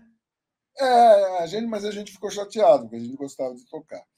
É, daí, quando a gente pegou, o Manga fez uma música que até a Cassia Eller gravou, nas primeiras prensagens, é, eles não censuraram, porque a censura fazia muita coisa desse tipo, né? Deixava você pegar, investir, né? não, né? de repente, você lá lançar o disco, eles censuravam. É. Para te provocar prejuízo. Então, as primeiras mil prensagens do Rubens. Rubens, é, para quem não conhece, é uma música. música é uma. É, é, bom, uma afetiva, vamos dizer. Rubens, Premeditando Break, vocês vão saber. O Rubens, Cássia Heller também tá ah, Cássia Heller também, é verdade. ela cantou. É. Muito bem, né? Daí o que, que a gente foi obrigado, a, a Odeon, no caso, foi obrigada a fazer? Ela teve que riscar a faixa das primeiras mil. Riscado, passando risco mesmo, para não, não poder ser tocado na, na vitrola. Tem gente que pega e acabou colecionando isso. Esse disco que tem as, as faixas censuradas com risco vale uma grana. Olha, sério? É, o disco é, vale. O disco censurado vale mais. É, vale, vale uma grana por causa dessa, desses riscos que o Odeon foi obrigado a fazer na faixa. Eu, uma vez eu estava no Baratos Afins, falando ah. com o Calan, que ele falava, ah, né, esse disco é raro, tem que ser mais pessoal cobra mais. Eu falei, pô, me dá um disco aqui do primeiro que eu vou riscar eu mesmo. Risca você, depois. Só se o problema é esse, que daí eu pego a, eu pego a diferença. Não, mas eu quero entender o seguinte, peraí. O, o Rubens foi censurado, aí o lançou o disco todo riscado. Ele risca inteiro a faixa, toda, como é que é? Ou só uma parte da Eles faixa? riscaram a faixa. A mas faixa. assim, a, a, faixa, faixa circular. a faixa onde está Tava o Rubens. Então, eu quero saber o seguinte: a faixa é uma, uma, um redondo. Você risca ela inteira na circunferência inteira ou você faz é. um risquinho só? Não, não, não. Você risca a, circun... a circunferência inteira, não é para não tocar. Nossa, é na mão assim, circunferência detonando. Não assim. foi na mão, foi numa máquina. Eles tinham uma máquina para pegar e fazer isso. Era uma máquina específica para riscar. Eu não, eu não acredito nisso. Não, é, é. inacreditável. Ah, é fácil você inventar. Você pega, você bota um treco. Porque ficar riscando os discos na mão era complicado. Demorava ah. muito. Então, o que, que eles pegaram? Eles arrumaram um jeito, pegaram, botaram. Acho que uma prensa fizeram uma adaptação. Daí, ah. onde, onde era a faixa, aí descia uma agulha que riscava a faixa. Ele risca, assim, lateral. É é, no sentido, é que eu quero saber a parte técnica, isso eu tô curioso. No sentido, pega um prego, ah. imagina o suco de disco, de disco vinil. Ah. e faz um risco assim. No sentido da música mesmo, você é. risca inteiro. É, só a faixa fica prejudicada. Mas você não consegue escutar absolutamente nada. Estraga, estraga a agulha, né? Não, cara, a agulha não consegue. Não consegue. Não consegue pegar. Olha. E aí, assim, minha pergunta é: a pergunta que eu ia fazer. Beleza, censurou essa música. Na mil já de mil exemplares. Não, tudo bem. Depois a gente fez uma segunda versão, mandou para censura. Sem a música. Não, não, a letra. Ah. Mandamos uma letra para censura. Ah, tá. Ah. tá. Porque foram as primeiras prensagens que foram. Entendi. A gente imediatamente a gente foi fez a, uma segunda versão hum. e mandamos tirando um pouco, dando uma dourada na pílula. Ah. Né? Aí liberaram, daí tudo bem. Daí é, essa versão por um tempo foi a versão. Depois que passou o tempo, a Odeon chegou a lançar um disco com as duas versões, a censurada e a não censurada. Olha! Tá, tá disponível? Dá para ouvir essas duas versões? Ah, acredito que dá. Nunca me preocupei com isso. Viu, Porque eu acho que vocês, o, o, que foi relançado foi a versão sem censura, provavelmente. Sim, não, é exatamente. na, caixinha, na caixinha tá o sem ah, censura. Sim, a versão original. Imagina que a gente ia pegar, fazer as versões. É, não, sabe, não, mas é legal, é legal ouvir isso, é histórico. Se ouvir a versão é histórico, mas assim, hoje em dia não tem o menor sentido, porque isso daí é, é uma história de uma idiotice. Sim, claro. Como toda idiotice. Nos últimos momentos da censura, uma vez eu, eu, eu e mais algumas outras pessoas, cada um chamou ele, o pessoal que trabalhava na censura queria apoio dos artistas para que eles porque eles começaram a se dedicar à censura para para faixa etária daí já não proibiam mais mas tinha general que de vez em quando se metia metia o bedelho no trabalho deles eles queriam apoio para pegar e brigar com lutar para uma censura é, por faixa etária e, e, e, feita por profissionais, e não por general de. ou pela, pela madame. Porque muita coisa, às vezes, era a mulher do general. Ah, querido, não gostei desse negócio de general. Banda isso é muito. Isso, isso é uma vergonha. Eu estou falando, cara, que é, que é um. Os idiotas, de novo, os idiotas. É um aviso. Eles estão entre nós, eles estão infiltrados. Perigo! Os idiotas, perigo, perigo. Os idiotas estão entre nós. É, cara, é uma tremenda idiotice, cara. Nossa, é, assim, é, é, é não, é, é, me dá é nojo. A, a, censura me dá nojo. Quem que tem uma frase assim? Tem uma que fala que. O que Luiz Guimarães fala que ditadura tem nojo e ódio da ditadura. Pois é. Mas, Peter, a, sua, a minha pergunta aqui: você assiste quantos filmes por dia? Eu, eu, eu, eu, eu tento ver dois, pelo menos. Pelo dois, pelo menos. É, pelo menos. Mas uh, como eu tiro, eu tiro, eu tiro, eu, eu deixo de fazer outras coisas porque eu tiro seis horas, sete horas uh, toda noite ou madrugada, eu tiro para ver filme, para me dedicar ao ver filmes. Então, eu estou fazendo uma média de 1.200 filmes por ano, mais ou menos. Olha. Uh, por isso que eu estava te falando antes que cada vez que eu vejo mais filmes, eu noto o quanto você não sabe nada. pois é, exatamente. Entende? Porque, cara, é muito. Eu, eu tranquilamente já passei. Na, eu, eu faço esses ritmos aqui desde que eu tinha 12 anos. Então, eu tranquilamente já passei de 30 mil filmes e acho que não vi nada. Olha. Entende? E, você, tipo... peraí, e aí você cataloga? Como é que você faz? Não, eu, eu, passei uma grande parte da minha vida não catalogando. Eu catalogava enquanto eu editava fanzine nos anos 90. Daí eu catalogava. Uhum.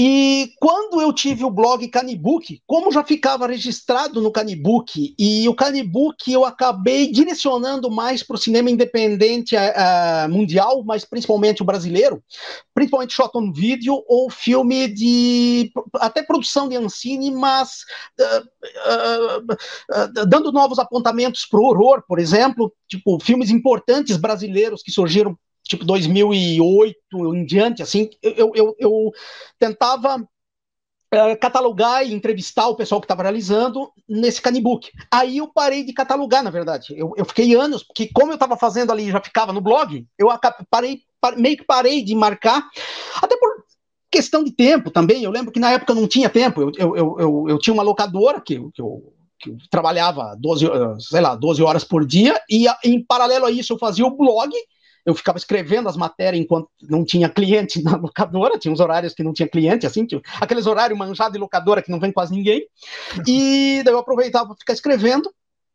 E quando eu voltava para casa, além de ver os filmes, eu escrevia, daí passava limpo, escrevendo direito para o blog.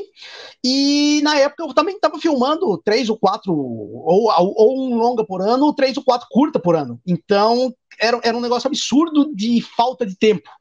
Eu tentava meio que fazer tudo, mas sem o tempo hábil para fazer. É, é, por exemplo, uma lista de tudo que eu estava vendo. E eu voltei em 2016 ou 2017 a voltar a listar os filmes que eu estou vendo. Agora eu, eu, eu tô listando, pelo menos num Word, assim, eu, eu meio que listo o que eu tô, eu tô vendo.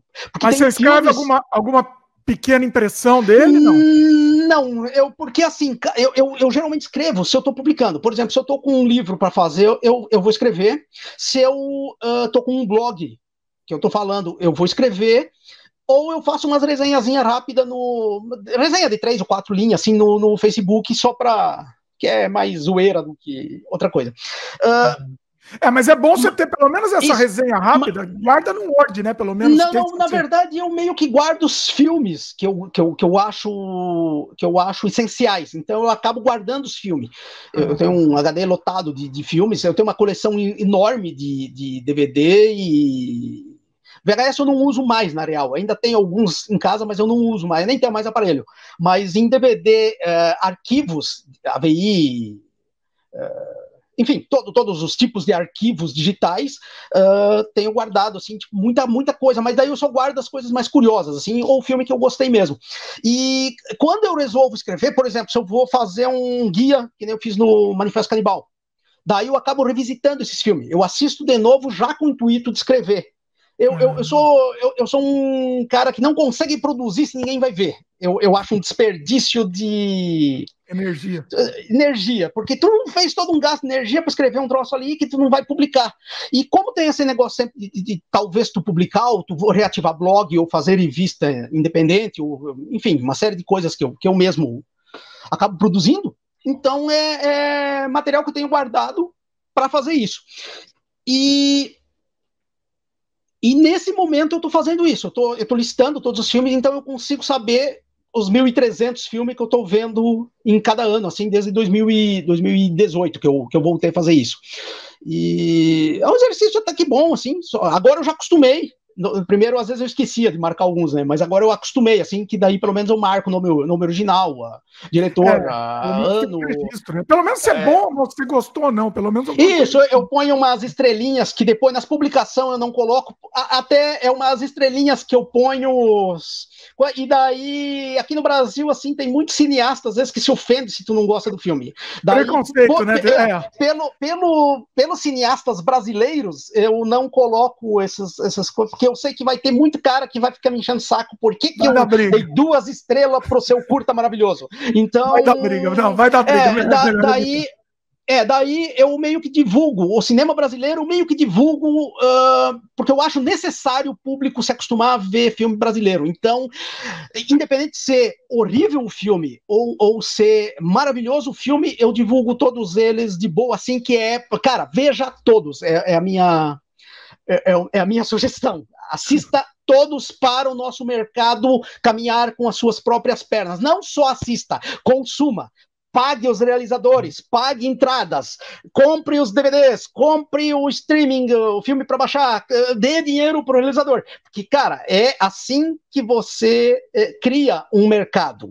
Hábito e Uh, fazendo essa grana girar, porque não é para ninguém ficar milionário. Eu gosto sempre de frisar isso. É só para os realizadores conseguirem fazer uh, mais filmes, né? Continuarem fazendo, pois é, exatamente. e... Ó, em cima disso, Peter, a gente vai voltar já com os filmes, deixa eu fazer uma pergunta que fizeram aqui. A filha do Pajé perguntou: Meu marido está perguntando se Peter é casado em protesto, porque, segundo ele, não tem nem cinco minutos livres para ver um filme ou jogar videogame. Ela falou. Ela comentou, perguntou assim: ah! como você consegue tempo para assistir tanto filme? Não, agora eu estou solteiro, na verdade. Ah, eu, tá, eu, eu, mas, mas, mas, mas eu, eu, eu, fui casado por nove ou dez anos. Hum. Você precisa casar com uma cinéfila. Eu assistia. a solução, tá aí. Eu, eu assistia com a minha companheira A gente via três ou quatro filmes todos os dias, porque ela também gostava muito. Eu não consigo entender pessoas que se casam com outras pessoas que não têm absolutamente nada a ver. Para mim, tem que ser praticamente um xerox uh, uh, uh, psicológico meu, né? Então, cara, é isso. Para a coisa andar e para a coisa funcionar e, e, e, o casal se uh, ter uma troca de experiências positivas e tudo ser maravilhoso, né? Então, Uh, meio que eu, eu parto desse princípio, e se é para sair com pessoas que não tem nada a ver com. Eu, eu, eu sou sincero em dizer, eu prefiro ficar sozinho, mesmo. Eu, eu, eu, eu tô com quase 50 anos, eu já não tenho muito saco também para flerte, coisa e tal, então eu tô com a certeza que agora eu fico casado com os filmes mesmo, com os livros. É isso aí, eu acho que é muito complicado hoje em dia Uh, eu, eu, não quero mais me doar em relacionamento, na verdade, eu quero ficar com os meus filmes aqui. Deixa eu fazer um, um, contar aqui rapidinho aqui também. Eu, eu a, a, patroa também, assim, ela só não gosta de filme de terror e filme, e filme muito forte, gore muito forte. O resto ela assiste filme bom. Quando o filme é bom, ela assiste, ela não assiste filme ruim. Então tudo bem. Aí quando eu vou assistir filme muito forte, eu tenho que assistir sozinho. Aí não tem jeito. O que, que a gente é? O que, que a gente é? Não estou falando de sentido. É a consciência, eu acho. É a consciência. Eu acho que o que nos define é isso, nossa história, a então, nossa lembrança. Então vamos lá, vamos colocar situações hipotéticas, mas que podem acontecer. Um atleta. Né? Perdeu ele, ele, um atleta que está com físico muito bom perdeu a consciência. Consciência. Consciência. Tá. Deu a experiência, pronto. Ah. Mas aí eu vou falar o contrário. Não, mas aí o ele não vai poder. que construiu a vida perdeu a capacidade de se locomover. É, ele continua sendo ele. ele é, é, aí é isso que eu queria chegar. Uhum. Você captou a minha mensagem, Amada Guru. Foi mais né? rápido. Foi mais rápido. É, não deixa eu molhar a boca. O, o problema é quando um atleta super de ponta, um homem de performance, etc., perde a consciência, tem uma demência dessa, ele não vai poder mais fazer as coisas que ele fazia. Uhum. Ou dizer que o carinha saltava com vara, aquela coisa dificílima. Não, Se ele perder a consciência, ele não vai poder fazer. Mesmo imediatamente após, mesmo tendo físico bom, que é um pouco o caso da sua mãe. Muito bem. Agora, você falou tudo, Cláudio. É esse que seria o segundo ponto. Esse mesmo atleta, não, ele teve um incidente lá, se machucou, caso de um atleta que é, ficou tetraplégico, é. ficou paraplégico e continua com a consciência que não foi afetada. Começa a fazer outras São, coisas. Percebe né? a, a, diferença de foco, né? situação? Né? Ele é a mesma pessoa, ele continua sendo a mesma pessoa. É. Exatamente. Exatamente. Ele continua, mas o outro cara. Não. Hum, não, não vai nem ser o atleta. Nem, nem o atleta, nem outra pessoa. Ele não, entendeu? Quer dizer, é. é.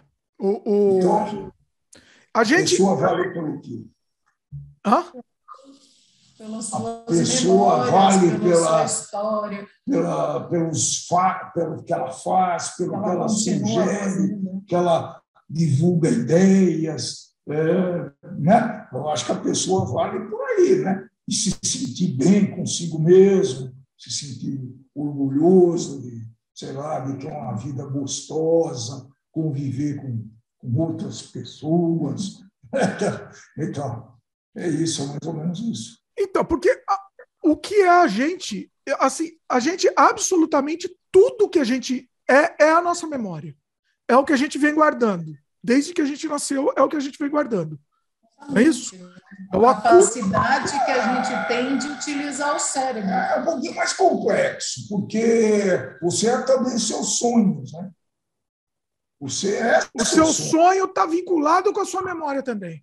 É, você não lembrar do sonho. Não, fala um sonho que você tem. Fala qualquer coisa, sonho absurdo. Eu quero ir para o espaço, eu quero ir para a Lua. Mas por que, que eu quero ir para a Lua? Porque eu tenho a memória do, do astronauta lá indo para a Lua, porque eu tenho a memória, sei lá, do foguete que eu vi, sei lá o quê. Tudo é a nossa memória. Então você não vai querer. Se você não tiver essa memória, nem essa, esse cognitivo para ligar tudo isso, você não vai, é, não vai ter é, sonho. É isso mesmo. Não, é, é, isso não é feito de mosaicos, de fatos e, em situações isoladas. Tudo isso é feito de uma maneira que se, se intercomunica, ou seja, é o cognitivo. É o cognitivo né? que junta tudo isso, né? Tá cognitivo, você, você vê uma coisa e pensa em outra. Puta, aquela árvore parece com um elefante.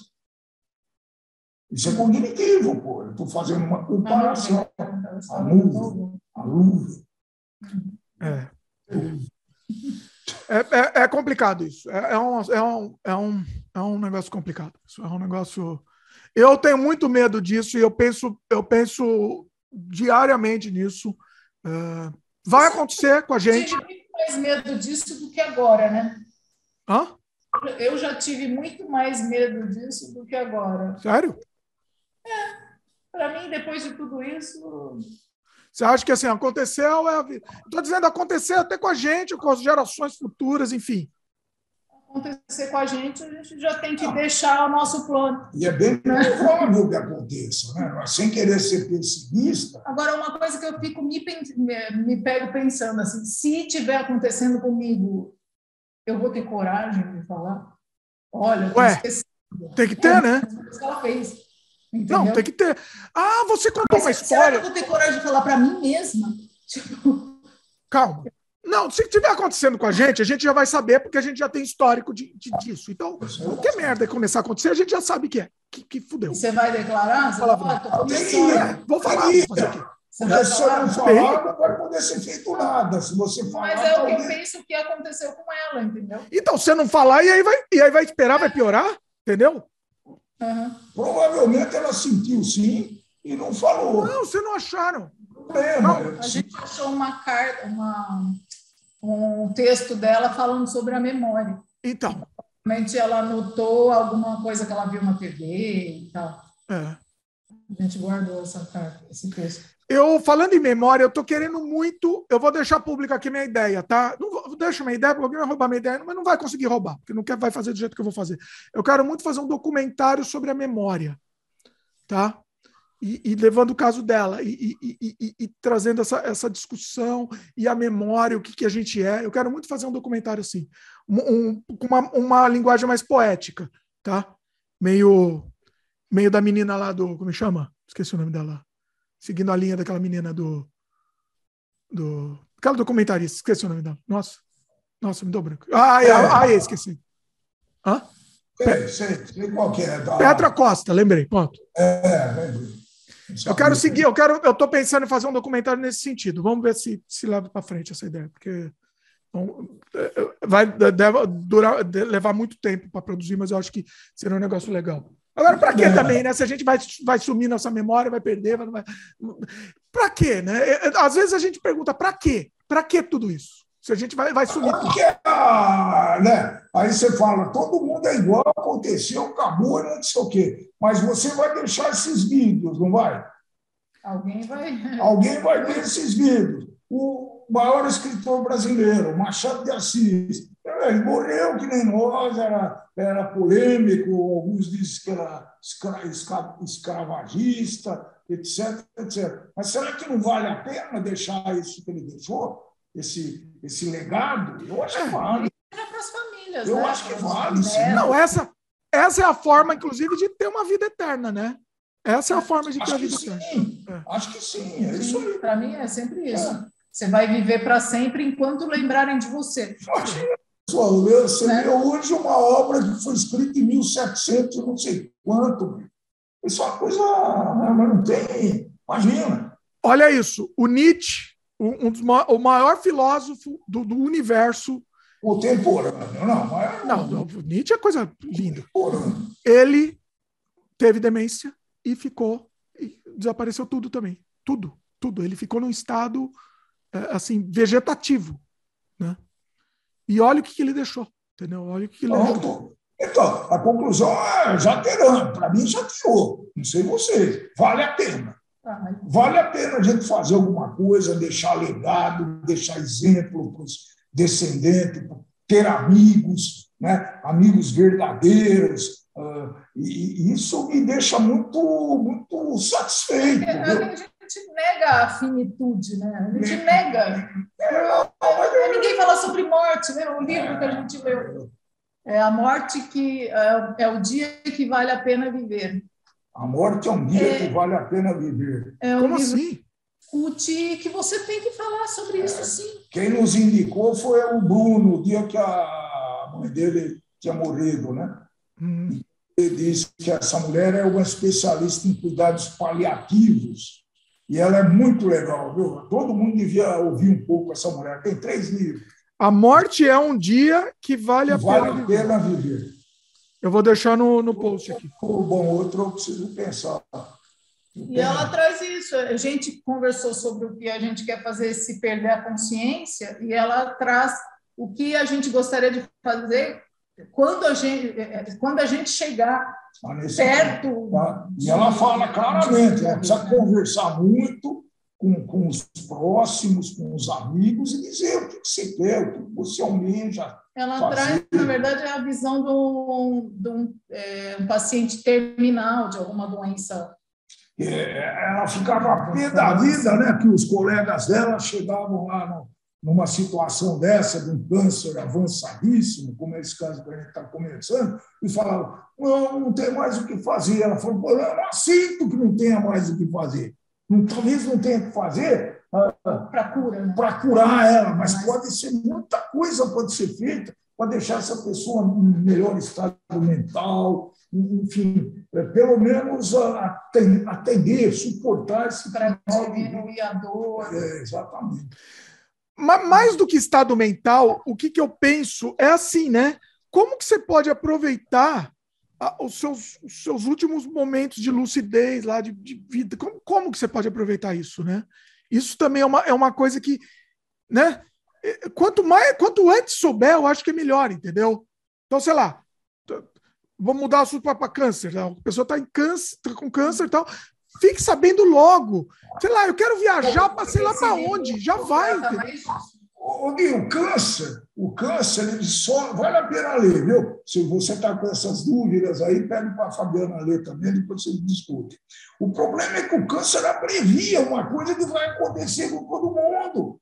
Mas é um sofrimento. E a gente sofre, sofre mais, é verdade, porque abrevia. Você está aqui numa boa, você tá amanhã você vai fazer um né? a, bendito exame e descobre que você tem quatro, cinco meses de vida, como aconteceu com uma pessoa muito querida nossa que, que foi embora. Duas pessoas. É duas pessoas. Duas pessoas né? E, e, claro, todo mundo vai morrer. É isso que a mulher fala. Então, trate desse assunto. Como é que você quer? E é, é engraçado que nesses dois casos, cada uma tratou de um jeito. Uma estava o tempo todo consciente e decidiu o que ela queria para ela. E a outra não. A outra o tempo todo acreditava na cura, acreditava estava que ia ficar, que ia se curar. E no o fim foi mesmo. Né? Então, mas também o problema também fazer o que ela ah. acreditar na cura, né? Eu acho que é legal, é legal. O efeito placebo é, funciona, né? Mas se deixar de viver também, aproveitar aqueles momentos, porque você tá, ah, não, eu vou curar, já estou curada, já estou, já estou, entendeu? É, é, sempre... Aí você perde de fazer coisas que você poderia ter feito, né? Exatamente. Deixar. É coisas arrumadas que você gostaria de, de fazer, ou gostaria de falar alguma coisa para alguém que, que nunca falou. Muito bem, pessoal. gostaria de fazer as pazes com alguém. Né? Exatamente, né? também, pois é. Pois é, é. Uma, uma diferença muito grande que você teve na vida, uma, uma bobagem dessa que de vez em quando a gente se se coloca né, discutindo com pessoas que a gente gosta, que a gente ama, de, de estupidezas, às uhum. vezes é, é uma oportunidade. Vamos falar um pouco do, do mensalão também, né? Você falou que deu uma, uma mídia também. Fala um pouco desse jogo aí. Bom, esse foi um caso assim para lá de, de, de, inesperado. Eu não imaginei que fosse dar o bode que deu. É, enfim, estava acontecendo. É, ele ele está dentro daquilo que, que a gente chama de, de você aproveitar o momento para fazer um jogo em alguma coisa que está acontecendo naquele exato instante. Eu já tinha feito isso no Guerra no Golfo. É, para quem é novo, a primeira guerra no Golfo foi a primeira guerra transmitida pela televisão. Ela foi chamada de guerra videogame, Exatamente. porque parecia um videogame. Né? Você vendo aqueles mísseis para lá e para cá e aquelas coisas tudo esverdeado, é, passando de um lado para o outro e tal. E aí eu tive uma ideia de fazer, era um joguinho simples de, de, de ficar tentando evitar que as, que as cidades fossem bombardeadas com, com mísseis e tal. Mas, e deu, deu, vendeu um pouquinho até, não, nem foi lá essas coisas, mas é, foi bastante divertido fazer. Você vendia estourou, ele como? Como que, como que era a forma de venda? Pela, via, via, eu fazia igual os piratas, entendeu? Fazia um anúncio na revista e aí você manda o cheque para minha caixa postal e aí eu descontava o cheque, gravava e mandava. Mandava o disquete mesmo. O disquete mesmo. Ah, tá. E aí, dois, eu, eu, acho que 2003, né? 2004, não lembro bem exatamente quando foi. E deu, aconteceu o mensalão, que era aquilo que ninguém esperava antes de terminar o primeiro mandato do Lula, porque ele foi eleito em 2002 para é, começar 2003. Ah. Então, 2003, 2004, 2005, 2006. Foi antes de terminar o mandato, tanto que ninguém acreditava que ele fosse reeleito. Ah, tá. Tá, é, então tá, tá certo. Para quem não sabe, não estava vivo ainda né, nesse tempo, é, o mensalão é, foi a, a compra de, de, de, deputados e, e políticos, de um modo geral, que o, o excelentíssimo senhor presidente e seu partido é, faziam para aprovar os projetos que eles queriam. Né? Então. Foi um escândalo, né? É. Um escândalo, é. Não que fosse, que. que, que, que é, não foi novidade, tipo mas foi, é, veio a público. É. Não, não, não, não, era nada novo, entendeu? Mas. É, era assim: a escala era nova, né? a quantidade de gente envolvida era nova, e segundo, os caras estavam começando a ser investigados e, e processados. Entendeu? Então, isso era novidade, tudo isso era novidade. A gente nunca tinha visto isso. Corrupção sempre existiu. Que a gente sabia que todo presidente, governador, prefeito, vereador, deputado roubava, né, entre aspas, como a gente fala, né, político rouba. É, isso tudo a gente sabia, óbvio, mas ninguém nunca tinha visto o, o tamanho que desse troço. E, de repente, é, puxou, alguém puxou um barbantinho e aí o novelo de, de, de, de barbante era gigantesco e começou a cair gente, e cair, você via que está todo mundo perdido. É, eu me lembro bem que pessoas, políticos que, não que eu acreditasse 100% em político, mas existia uma série de, de, de, personagens, personalidades políticas que você que eu dava um crédito, entendeu? Não vou negar que, pô, eu achava que, que aquele cara era acima do político. acima de qualquer Não, não, não, não, tudo bem. Eu posso dizer, não, mas você é muito inocente da minha parte achar que, sabe, o cara não, não, não tinha lá um esqueminha por trás. OK, tudo bem. Eu não estou dizendo que isso é certo, que, que isso é coisa e tal, mas é, alguns políticos, é, eu achava que não. Esse, esse cara, ele tem um, um limite, ele tem, tem, uma linha demarcando. É, daqui eu não passo. Entendeu? E o que a gente viu é que todo mundo passou todas as linhas possíveis e imaginárias. Entendeu? Então, pô. Foi exatamente. Parei, parei com isso. Entendeu? É. E dentro daquela história do, do, do, do site da Tilt, de ser um site que ensinava as pessoas a programar, etc e tal, e tudo mais. falei assim, não, esse mês eu vou programar, vou fazer um jogo do, do, do, do que está acontecendo. Que não só para chamar atenção, não, não que eu quisesse fazer um jogo, assim, é dentro daquele espírito de fazer um jogo é, para ser publicado na, na, na, Tilt, provavelmente eu não vou fazer tudo e tal, mas é, nem, nem, nem parei para discutir se, se ia, podia dar problema, eu, eu ó, tem os partidos, tem o PT, tem isso, então o que, que eu fiz? Eu fiz de um jeito que eu não citava ninguém, mas que todos esses elementos eram editáveis. Ah. E já tinha em algum lugar lá na internet, circulando em algum lugar, um arquivo que você baixava e que já dava nome aos bois. Olha! Peraí, porque era só os, tinha os arquivos externos das imagens é, eram as imagens assim, ó, partido não sei das quantas, partido não sei mais o que, o, o presidente fulano de tal, mas não eram os nomes ah. das pessoas, entendeu? E eu não, não, não, não, não, não eu, eu desenvolvi ele com os nomes das pessoas e tal, fazendo, e apontando o dedo, esse cara, esse roubou, esse roubou, esse roubou, tal e tudo mais. Agora você vai é, conduzir esse processo para ver no que, que vai chegar, mas depois eu falei assim, não, eu não vou correr esse risco, eu vou, eu tirei né, deixei num, num, arquivo à parte e falei, não, aí fui botando esses nomes genéricos, as bandeiras dos partidos eram genéricas. Mas parecido, assim, né? Parecido. É, parecido. Você sabe quem é quem, entendeu? Sim. Mas não, não, não, não, não, não é, isso aí é numa realidade paralela, isso não é, no, no, não é na verdade. Ah. E aí foi bom, saiu, coloquei no, no site. Eu, eu, quase nem lembro direito, era, era uma coisa assim, de você é, mexer com verba, mexer para que projetos, aprovar, para o que vai aprovar, o que, não vai e tal e tudo mais, comprar deputado para aprovar projeto. Era um jogo de estratégia. É... Era o ba Batalha do Mensalão? Não. Não, não, esse é outro. Então esse também é jogo. é outro. É, é, acho que foram na sua esteira acabaram fazendo vários. Ah, sim, porque isso sempre acontece. Isso sempre que tem um, acontecimento desse. Fizeram até agora do Will Smith batendo no, no, no, no, Bater. no, no Chris Rock.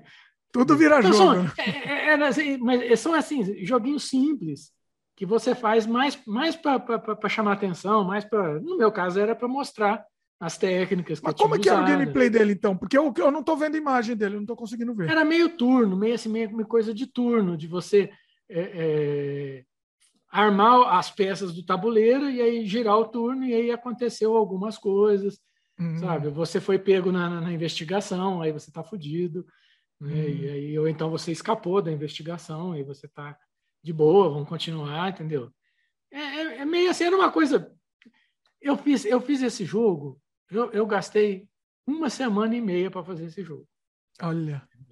Foi assim, feito na, na, na, na era para porque era o jogo que eu tinha que fazer aquele mês para colocar na, Era o jogo do mês. Você, você não achou que é. ia bombar nada? Você só fez por fazer, assim. Não, eu só fiz o que fazer. Acontece o seguinte: como eu usava já um, eu já estava fazendo esses jogos meio que no automático, hum. eu já tinha toda uma biblioteca pronta, que eu só, eu só dava um include no, no, no fonte principal, ele já incluía toda essa biblioteca, que era a biblioteca que faz, ó, se você quiser comprar, custa tanto, clica aqui, você vai fazer um formulário, você faz o pagamento, você, eu vou receber a notificação, vou, vou te mandar de volta uma senha para você fazer o download, para desbloquear o seu coisa e tal e tudo mais. Que era para quem não, não participava do clube.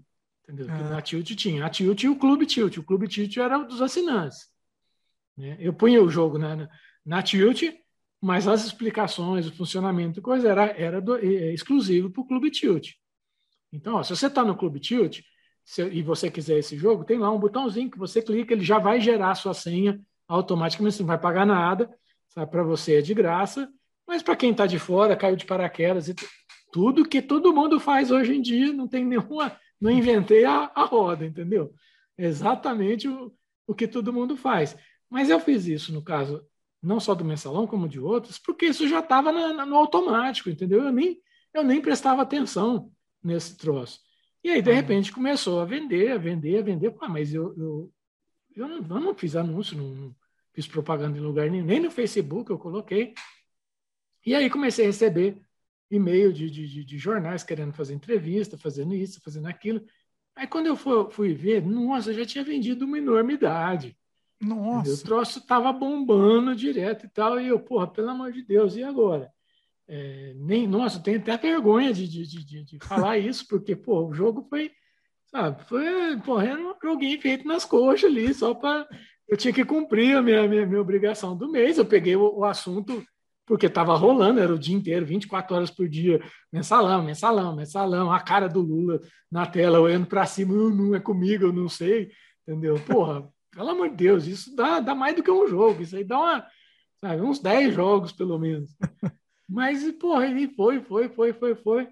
E aí aconteceu um negócio, foi passado um tempo, eu falei assim, não, eu vou, um dia que eu tiver mais tranquilo, eu vou pegar esse jogo, eu vou dar uma burilada nele, vou fazer o troço ficar bonito, bem feito e tal e tudo mais. Mas antes disso acontecer, eu já estava marcando de fazer um, um, um backup. Do, do, eu trabalhava num, num notebook, né, que era, pá, era o top da época. Né? Ah. E, e, aí eu bom, vou, vou, fazer um, mas hoje não dá. Eu, amanhã eu faço o backup e, e tal, e aí vou, vou, vou ah. trabalhar. E ah. aí fui tomar um café. Subi, que a minha casa, a, a casa onde eu estava tinha dois andares e tal, e subi do meu café. Quando eu voltei, ué, cadê meu computador? Sabe? Ai, mas não tá preto aqui, mas eu clica, clica, receta, clica, receta, nada, nada, nada, nada. Tenta uma coisa, tenta a outra, nada, nada, nada. E até eu, dando uma entrevista, eu falei, eu brinquei com o pessoal, assim, é, e aí naquele dia morreu é, uma pessoa muito importante na minha vida, que foi o HD, onde tinha todas as fontes as últimas alterações que eu tinha ah. feito em todos os meus jogos e eu estava marcando para fazer um backup. Nossa! E, e, ele morreu antes disso. Tentei Nossa. de tudo, tentei, sabe? Depois mandei para uma empresa que fazia recuperação de dados e aí foi pior, a pior coisa que eu fiz na minha vida, porque eu, o cara, eu, eu, calculei, era um HD de 40 mega, giga na época. Hum. E era, putz, era, era, não tinha maior que isso. É, na época era grande. É. E eu, pô, 40 giga, é, se o cara conseguir ler, serão 10 DVDs, né? porque cada DVD tem 4 GB. 10, uhum. Eu mando 10 DVDs, o cara grava tudo que tem lá e eu, eu tô salvo. Mesmo que eu perca alguma coisa, mas nem era por causa do mensalão. Eu estava mais preocupado com, com outros softwares que, que realmente eu não tinha. Seria uma perda muito grande para mim. Ah. E aí, o cara, ó, Renato, conseguiram tirar lá. Eu, graças a Deus, estou livre. E tá, tá aqui, ó, o DVD. Eu falei, pô, o DVD? Eita. Mas, é, sabe, eu tinha 40, o, o HD estava lotado. Ai. Não, não, mas é. Aí eu pensando comigo, não, tudo bem, foi o que deu para fazer, né? Aí o cara falou assim: ah, não, é. Peraí, fala com o cara aqui, né? Eu falei assim: não, cara. Falei, não, ó, eu tirei assim o que, eu, o que era importante. Né? Nem, tanto que eu nem peguei o Windows. Né? Eu falei, tá, mas tinha tinham pelo menos 20 pastas tilt alguma coisa. Ah, não, os joguinhos eu deixei para lá. Meu Deus! Como assim? Eram os meus jogos. Eram os que isso? Ah, não, mas você não falou nada. Porra, cara, você é uma empresa que faz recuperação de dados. Você não tem que saber o que, que são os dados. Você tem que Ele julga, o joguinho não precisa, não. É, não, não. Pô, já que o Windows não precisava, porque o Windows eu instalo de novo. Sim. Entendeu? Não, joguinhos você instala outra vez, mas não era qualquer joguinho. Ele não apagou. Joguinho, apagou. Ele não, simplesmente não. Ele, ele apagou. Ele, ele simplesmente é. ele resolveu apagar, porque assim, é, fim, ele podia é. pelo menos ter deixado lá, né? É, não, ó, gravei tudo que eu pude gravar. Se ele dissesse, ó, eu tentei e não consegui gravar mais nada, tinha umas pastas lá que eu não consegui acesso, ok. Tudo bem, faz parte. Ah, é, faz, fazer o quê, né? Vou chorar, mas eu, cara, não, eu, os joguinhos eu não copiei. Nossa. tudo que ele viu escrito tilt, ele achou que era joguinho. Que loucura! Era um que monte loucura. de pasta, tudo dividido assim. Tilt Adventures, Tilt do Game Shop, Tilt do não sei das quantas, Ai. Tilt Bibliotecas, Tilt não sei mais o que. Ele achou que era tudo joguinho. Que limou aquilo tudo. Nossa, esse cara, esse cara merecia um, merecia um troféu. Ah, Nossa. Tanto que eu, eu, eu, nem paguei o cara. Eu falei assim, ó, cara, Pode ficar com HD para você, entendeu? Joga hum. fora, faz o que você quiser, porque, pô, agora. Mas ele tirou do HD, aí depois sumiu do não, HD. Não, tinha. Aí no fim ele falou: ó, agora não dá mais, porque no final a gente teve que forçar o, o HD. Formatou. E aí, não, fisicamente, a gente força ah. fisicamente o disco, porque aí já compromete o motor, compromete. Nossa. Não tem mais HD? Não tem mais HD. Nossa, então, que, tá, então, nossa, me deu até me deu até dor de estômago. Não, e aí, e eu não, e Falei, bom, tudo bem, ok. Eu perdi a última versão do, do RPG Chat, eu perdi a última versão de não sei quem, eu perdi a versão de não sei quem, mas tudo bem, eu recupero isso. Entendeu? Tem a Bíblia de, de, de meu e-book, a Bíblia de programação de jogos em Delphi. É, a última revisão dela eu perdi, mas isso aí, com o tempo, eu, eu refaço. E aí, agora eu vou então é, dar uma ajeitada no mensalão. E cadê mensalão? Ai. Não achei a pasta de mensalão em lugar nenhum. Falei, porra, eu não tinha. Foi tão rápido, Ai. mas tão rápido aquele troço que. Não deu porra, tempo. Uma semana e meia, não, não, não deu tempo. Ai. Provavelmente na própria pasta devia ter backup dele mesmo. Nossa. Aí, aí, foi tudo. Entendeu? Mas assim, o, pelo menos o jogo existe, né? Existe, existe. Tem, dá para fazer download dele. Você acha que recriar ele é, é, muito complicado? Ah, eu nem sei mais como. Entendeu? Você nem sabe. Eu, se, eu, se eu tivesse pelo menos uma, não digo a última versão, mas sabe, das primeiras versões, eu, eu conseguiria entender o que, que eu quis fazer. Ah. Entendeu? Mas sem nada, absolutamente nada. Não deu tempo nem de eu fazer anotação, porque geralmente eu, eu, eu pego um caderno e vou escrevendo. Ó, tô fazendo, sei lá, Serra do Roncador, Mistério na Serra do Roncador. Ó, vai ter isso, vai ter aquilo. É, pô, pensa em fazer uma coisa assim, assim, assado. O enredo vai ser esse, vai ter aquilo outro e tal. E aí tá no caderno, sabe? Mais cedo, mais tarde, a, a resolução é tanto por tanto, a, a janela de, de, de, texto é tanto por tanto, fica na posição tal, tudo mais. Então, com isso, eu consigo, sabe, pelo menos é, dar assim uma aparência do, do que era como eu imaginei o produto. Mas o mensalão foi tudo muito rápido. Eu não tenho uma, um pedacinho de papel escrito mensalão Nossa. nele para eu saber que aquilo era do mensalão. Caramba! Se eu escrevi alguma coisa em algum pedaço de papel, eu não pus o nome e jogou fora, já foi embora. Não, não... Nossa. Portugal são os melhores títulos. E a gente reclamava da sessão da tarde, porque tudo é. acabava é. em uma grande confusão. Sim. Não, quer saber? É muito... Eu tenho um vídeo no meu canal. Westworld, né? Tipo, eu fiz uma live sim. no meu canal com uma, uma menina que ficou, fez é, intercâmbio em Portugal, hum. e ela contando as histórias. Assim, acho que foi a live que eu mais chorei de dar risada. Aí eu cheguei a fazer uns cortes de algumas histórias que ela. Meu, assim, é umas coisas surreal. Gente, é surreal. Sabe aquela coisa de você chorar de rir? Então, eu tava chorando de rir. O Você pior pensa... é imagina minha família que é zoeira e vai para Portugal, de repente, quando voltam, voltam até com umas lembrancinhas meio aleatórias. Uhum. Como, por exemplo, sabe aquelas carolinas duras com, com aquele açúcar uhum. em cima? Só que com o formato de um pau gigante de, um, de 30 centímetros. E aí minha tia falou: ó, isso aqui tava numa padaria de uma igreja. Eita! Aí eu fui. A bomba, Ninguém né? conseguia pegar aquilo lá porque aquela Carolina estava tão dura da viagem que ninguém conseguia quebrar aquilo, nem usando tipo, o braço. Assim, Depois assim, ninguém mesmo. sabe porque chamam de cacetinho, né? É, Não, é, é, o cacetinho, agora, né? Ó, pensa em dois velhos, quinta série C, no, per, assim, 300 metros da Torre de Belém, fala, vamos dar uma volta de táxi? Um olhando para a cara do outro, vamos dar uma volta de táxi? Só para ver se era verdade aquele negócio do. O senhor sabe onde fica tal coisa? Sei! E fica esperando. E foi certinho. Ah, o senhor sabe onde fica o castelo de não sei das quantas? Sei. Mas nem olhou pra trás, fico parado. Não, é muito bom. Assim, é, ele, Vamos pra lá. Ele tem uma maneira diferente de ver as coisas. Então lá é tudo muito mais literal. Uhum. Se você faz uma pergunta, eles vão responder literalmente. Literal. Então, não, eles não vão se ligar que você, tipo, você conhece, conheço. Uhum. Não, não pior índice é não existe em português de Portugal. É, não, ó, olha, imagina uma velhinha japonesa de 60 e poucos anos indo fazer uma pergunta em português lá para uhum. de Portugal. Ah, você sabe onde fica a rua tal? Aí a pessoa, sei. Aí a meia hora depois ela, não. sabe como chega? Sim.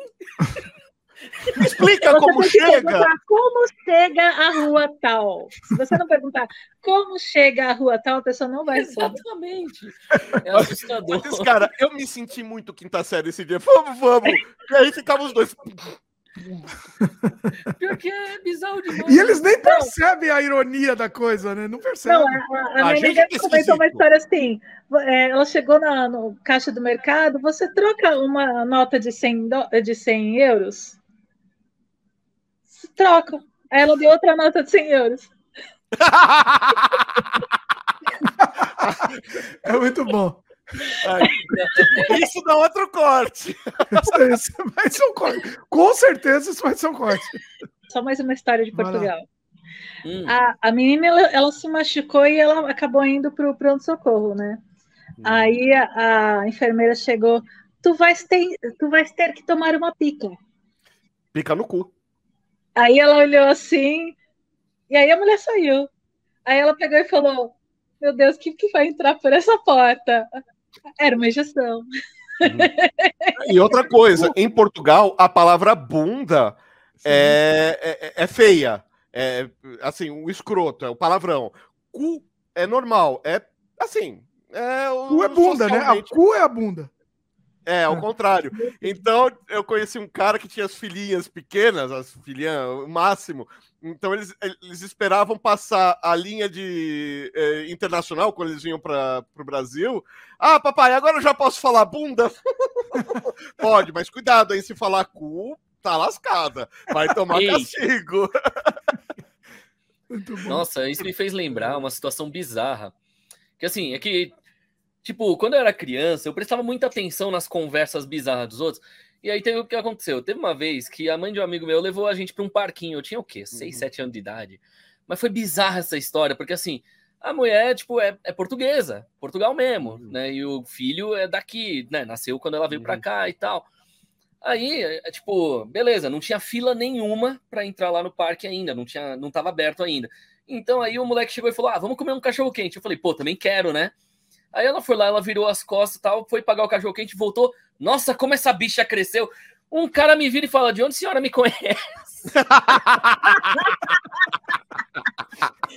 Nunca esqueci essa cena. Ai, que maravilha. A Boca do Lixo, para quem não conhece, né, esse apelido é de uma região geográfica ali no centro de São Paulo, que é cruzamento, ali um quadrilátero de ruas que tem principalmente a Rua Vitória e a Rua do Triunfo, né, que eram desembarcaram as tropas da Segunda Guerra Mundial, então Vitória e Triunfo, né, são de certa maneira é, sinônimos. Então, o cruzamento dessas duas ruas é onde ficavam as produtoras é, é, nessas ruas ficavam as, as, produtoras de cinema popular ali dos anos 60, 70 e 80, né? Escritóriozinhos muito modestos, mas ali dentro tinha produtores independentes fazendo o cinema mais consumido da história do cinema brasileiro. Então, é, o interessante da Boca do Lixo é que foi o único momento na história do cinema brasileiro em que se fez um cinema autossustentável.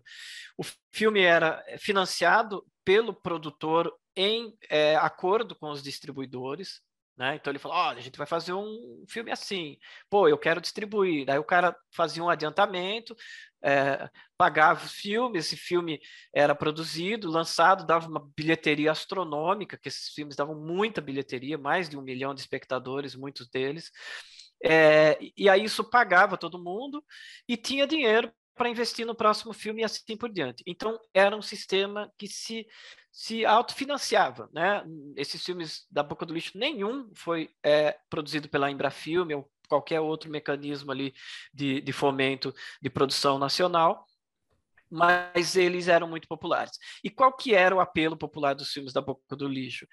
E inequivocadamente era o erotismo, né? Era filme de mulher pelada. Então, os títulos sempre tinham algum apelo erótico, né? E, e, e era e, a, é, se fala até, né, se, se define, inclusive, que existia um star system na boca, ou seja, tinha, tinha um, um, um sistema de é, promover as estrelas, e as estrelas eram as mulheres. Né? Então, quando a gente fala da boca do lixo, raramente a gente vai lembrar de atores ou de homens, embora tenha, por exemplo, o Davi Cardoso, né, que é super importante. Mas a gente vai lembrar da Helena Ramos, Aldine Miller, Zaira Bueno e assim por diante. Então, esse star system da boca, né, essas mulheres da boca, é, que eram todas bonitas, jovens, sensuais e assim por diante, elas eram chamariz desses filmes e elas eram estampadas nos cartazes. Então você tinha uma mulher seminua num pôster com título é, é, usando alguma palavra ali é, de apelo sexual, né, de apelo erótico, né, independente de, de qual fosse o nome. Né? E então, o, é, naquele momento, né, na, na, na, é importante a gente entender isso. Naquele momento, a única maneira de você ver erotismo, de você ver cenas de sexo que não eram explícitos, né, eram, eram cenas simuladas, era você indo ao cinema. Né? Não tinha outra maneira, não existia videocassete e isso sem dúvida não ia passar na TV. Quando passava, eles censuravam. Então, a ideia de você poder ir no cinema para ver mulheres nuas ou né, cenas de sexo atraía uma parcela enorme do público. Né? Era um apelo evidente. Era o, o, fora do Brasil, isso é chamado de exploitation ou sexploitation. Então, o, a Boca do Lixo é o ex exploitation brasileiro. Então é muito importante a gente entender que é um cinema popular que tem é apelativo mesmo, né? Isso é uma qualidade, é uma característica, não é um defeito. Hoje em dia, o cinema da boca ele é muito mais cultuado e mais levado a sério do que na época. Na época, ele, ele era simplesmente desprezado pela crítica, era ignorado. O crítico não perdia tempo vendo esses filmes. E qual que é a, a, a, o, o, mais interessante, o que mais chama atenção nesses filmes da boca? É que eles eram taxados de porno chanchada, ou seja, filmes em que é, a presença de, de, cenas de sexo era o que fazia o filme eh, ser vendido e ser assistido. Isso é verdade, né? não tem como a gente contestar isso. É, porém, a porno chanchada ele não é um gênero, né? era muito mais um rótulo pejorativo, né? vem da chanchada, a chanchada eram os filmes em que é, é, a, a, história era interrompida por números musicais, a porno chanchada é quando a história é interrompida por cenas de sexo né? Por isso vem o pornô. Mas o gênero desses filmes, eles muitas vezes não eram é, percebidos é, pelo título, pelo cartaz, ou às vezes até mesmo pela sinopse. Mas quando você ia assistir, muitos desses filmes eram histórias policiais, tinha filmes é, de ação, tinha muito faroeste, né? O, o feijoada western, como ficou conhecido, o, o, o faroeste da Boca do Lixo, tem mais de 100 filmes produzidos. Né? Então é, é, é, é onde se praticava o gênero de uma maneira mais convencional, digamos assim, mais tradicional, embora com esse elemento erótico. E muito filme de terror. Né? Então é, é, se cunhou na, na, ali na, na, na, boca essa tradição de fazer filme de terror. E o Mojica teve participação nisso, né? então ele tem participação lá no pioneirismo, depois como ele era um cara ali paulistano, ele também teve participação. Mas muitos cineastas começaram a seguir esses caminhos de maneira espontânea. O próprio Davi Cardoso, como eu mencionei, o Jean Garret, que é um cara que ele lançou, Fauzi Mansur, né? É, vários caras assim muito talentosos, o Di Fraga, o Luiz Castellini, o John Du, Juan Bajon, Alfred Sternheim. Então, todo mundo que produzia ali na boca acabava fazendo um filme de terror. Aí ele acaba desenvolvendo algumas características próprias que, de novo, vou dizer, né, eu particularmente acho fascinante, assim, que é o fato de que a gente é, são filmes que raramente têm sobrenatural, né? Então o terror ele é muito mais físico, ele é muito mais ali de, de, de é, é, assassinos cruéis, né? De, de, histórias muito urbanas, né? A Boca adorava filmar na praia também, porque é um, um, um lugar que dá para você colocar gente pelada sem muita preocupação. Mas o, o, o cinema da Boca é muito urbano, ele é muito vinculado à cidade de São Paulo.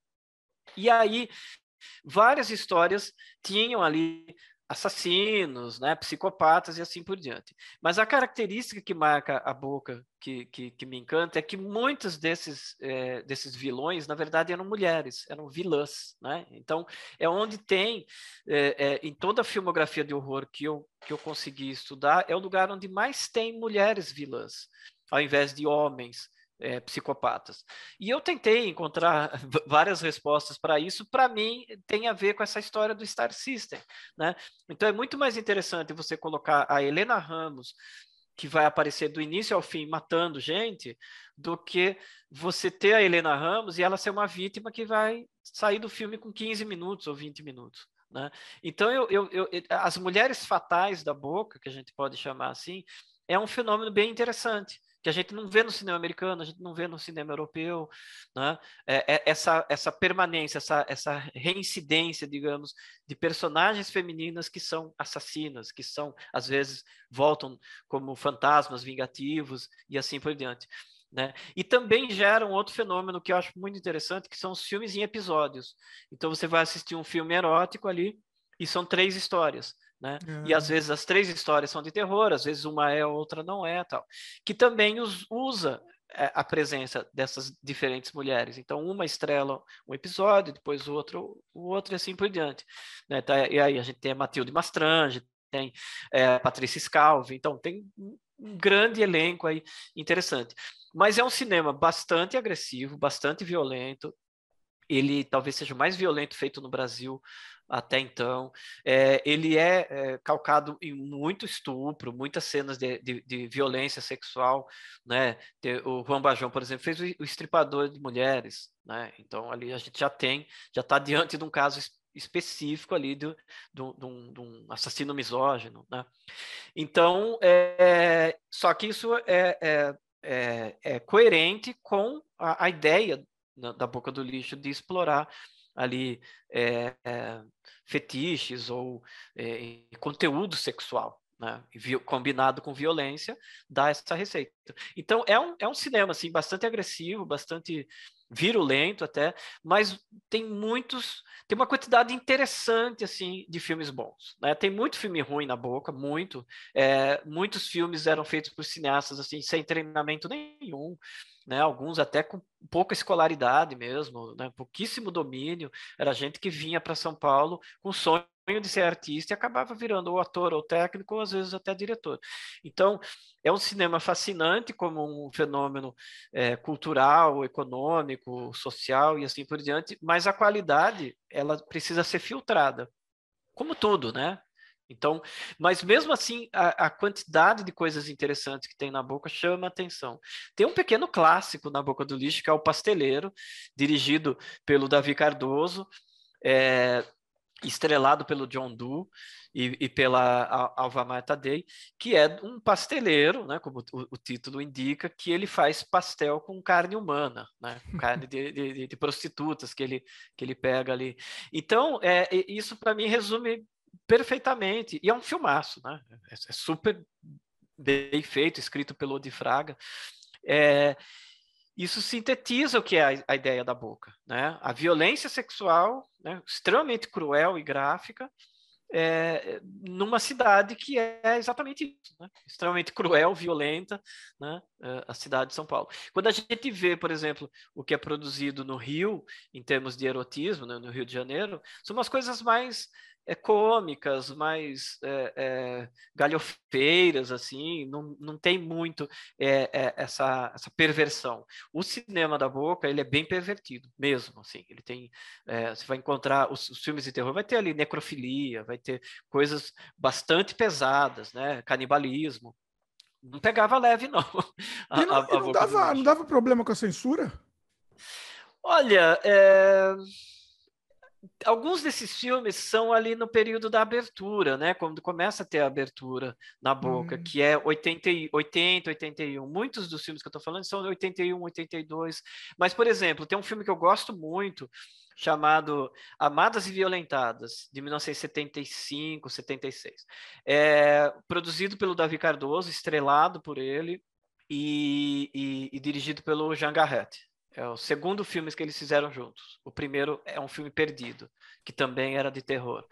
É, esse é um filme de um serial killer, um psicopata, vivido pelo próprio Davi Cardoso, e ele sai matando mulheres, né, obviamente. O Davi era um dos poucos astros da boca. Galã, um cara bonito, articulado, produtor, diretor, roteirista.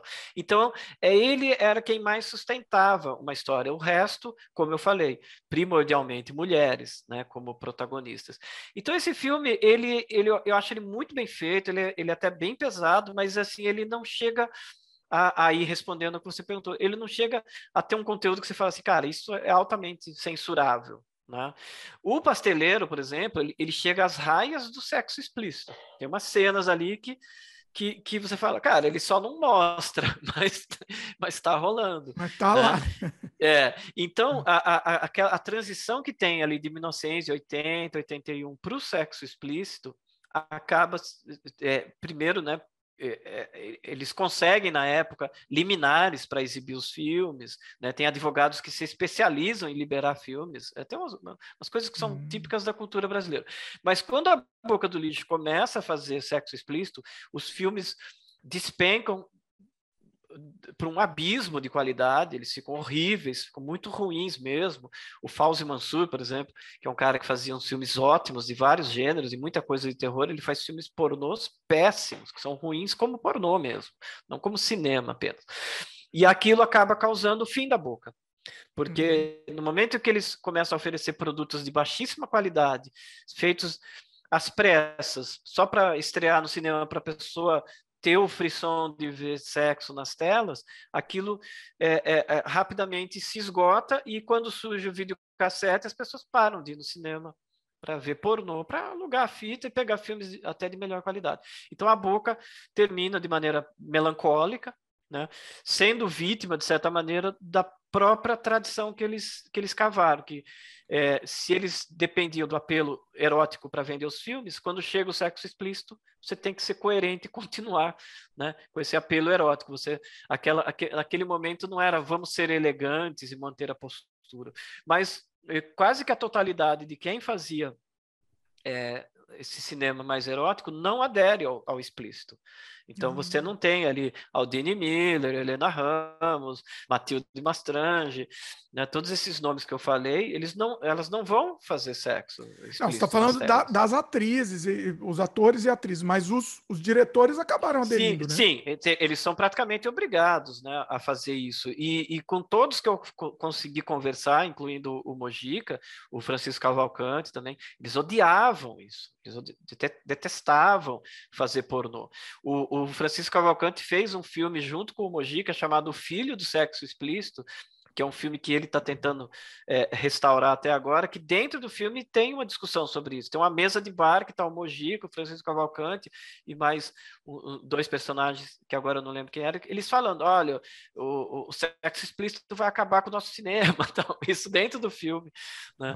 Então, eles tinham essa discussão. O Mojica, quando ele faz pornô, ele faz lá 24 horas de sexo explícito, ele, ele, ele falava, ele falou, vou fazer um filme pornô tão nojento que as pessoas vão, vão parar de consumir pornô. né? E ele botava anúncio em jornal pedindo, procurando mulher feia. Né? Isso é verdade, não é lenda do Mujica. Você encontra esses anúncios. Tá? Ele repetia mulher... essa história, inclusive, muitas vezes. Ah, eu achava, eu, eu, achava que era eu achava que era mentira, até que eu encontrei o anúncio lá, procura-se mulher feia para fazer filme, filme pornô. Então, o, o, e, e, nada necessariamente contra é, é, pornografia ou sexo explícito, nenhum discurso moral cabe nessa hora. Mas eram pessoas extremamente talentosas para narrativas mais complexas, que simplesmente apontar a câmera para um casal, para uma orgia ali, e ficar filmando uma coisa quase que documental, sem, sem nenhuma sofisticação, é o fim da picada, realmente.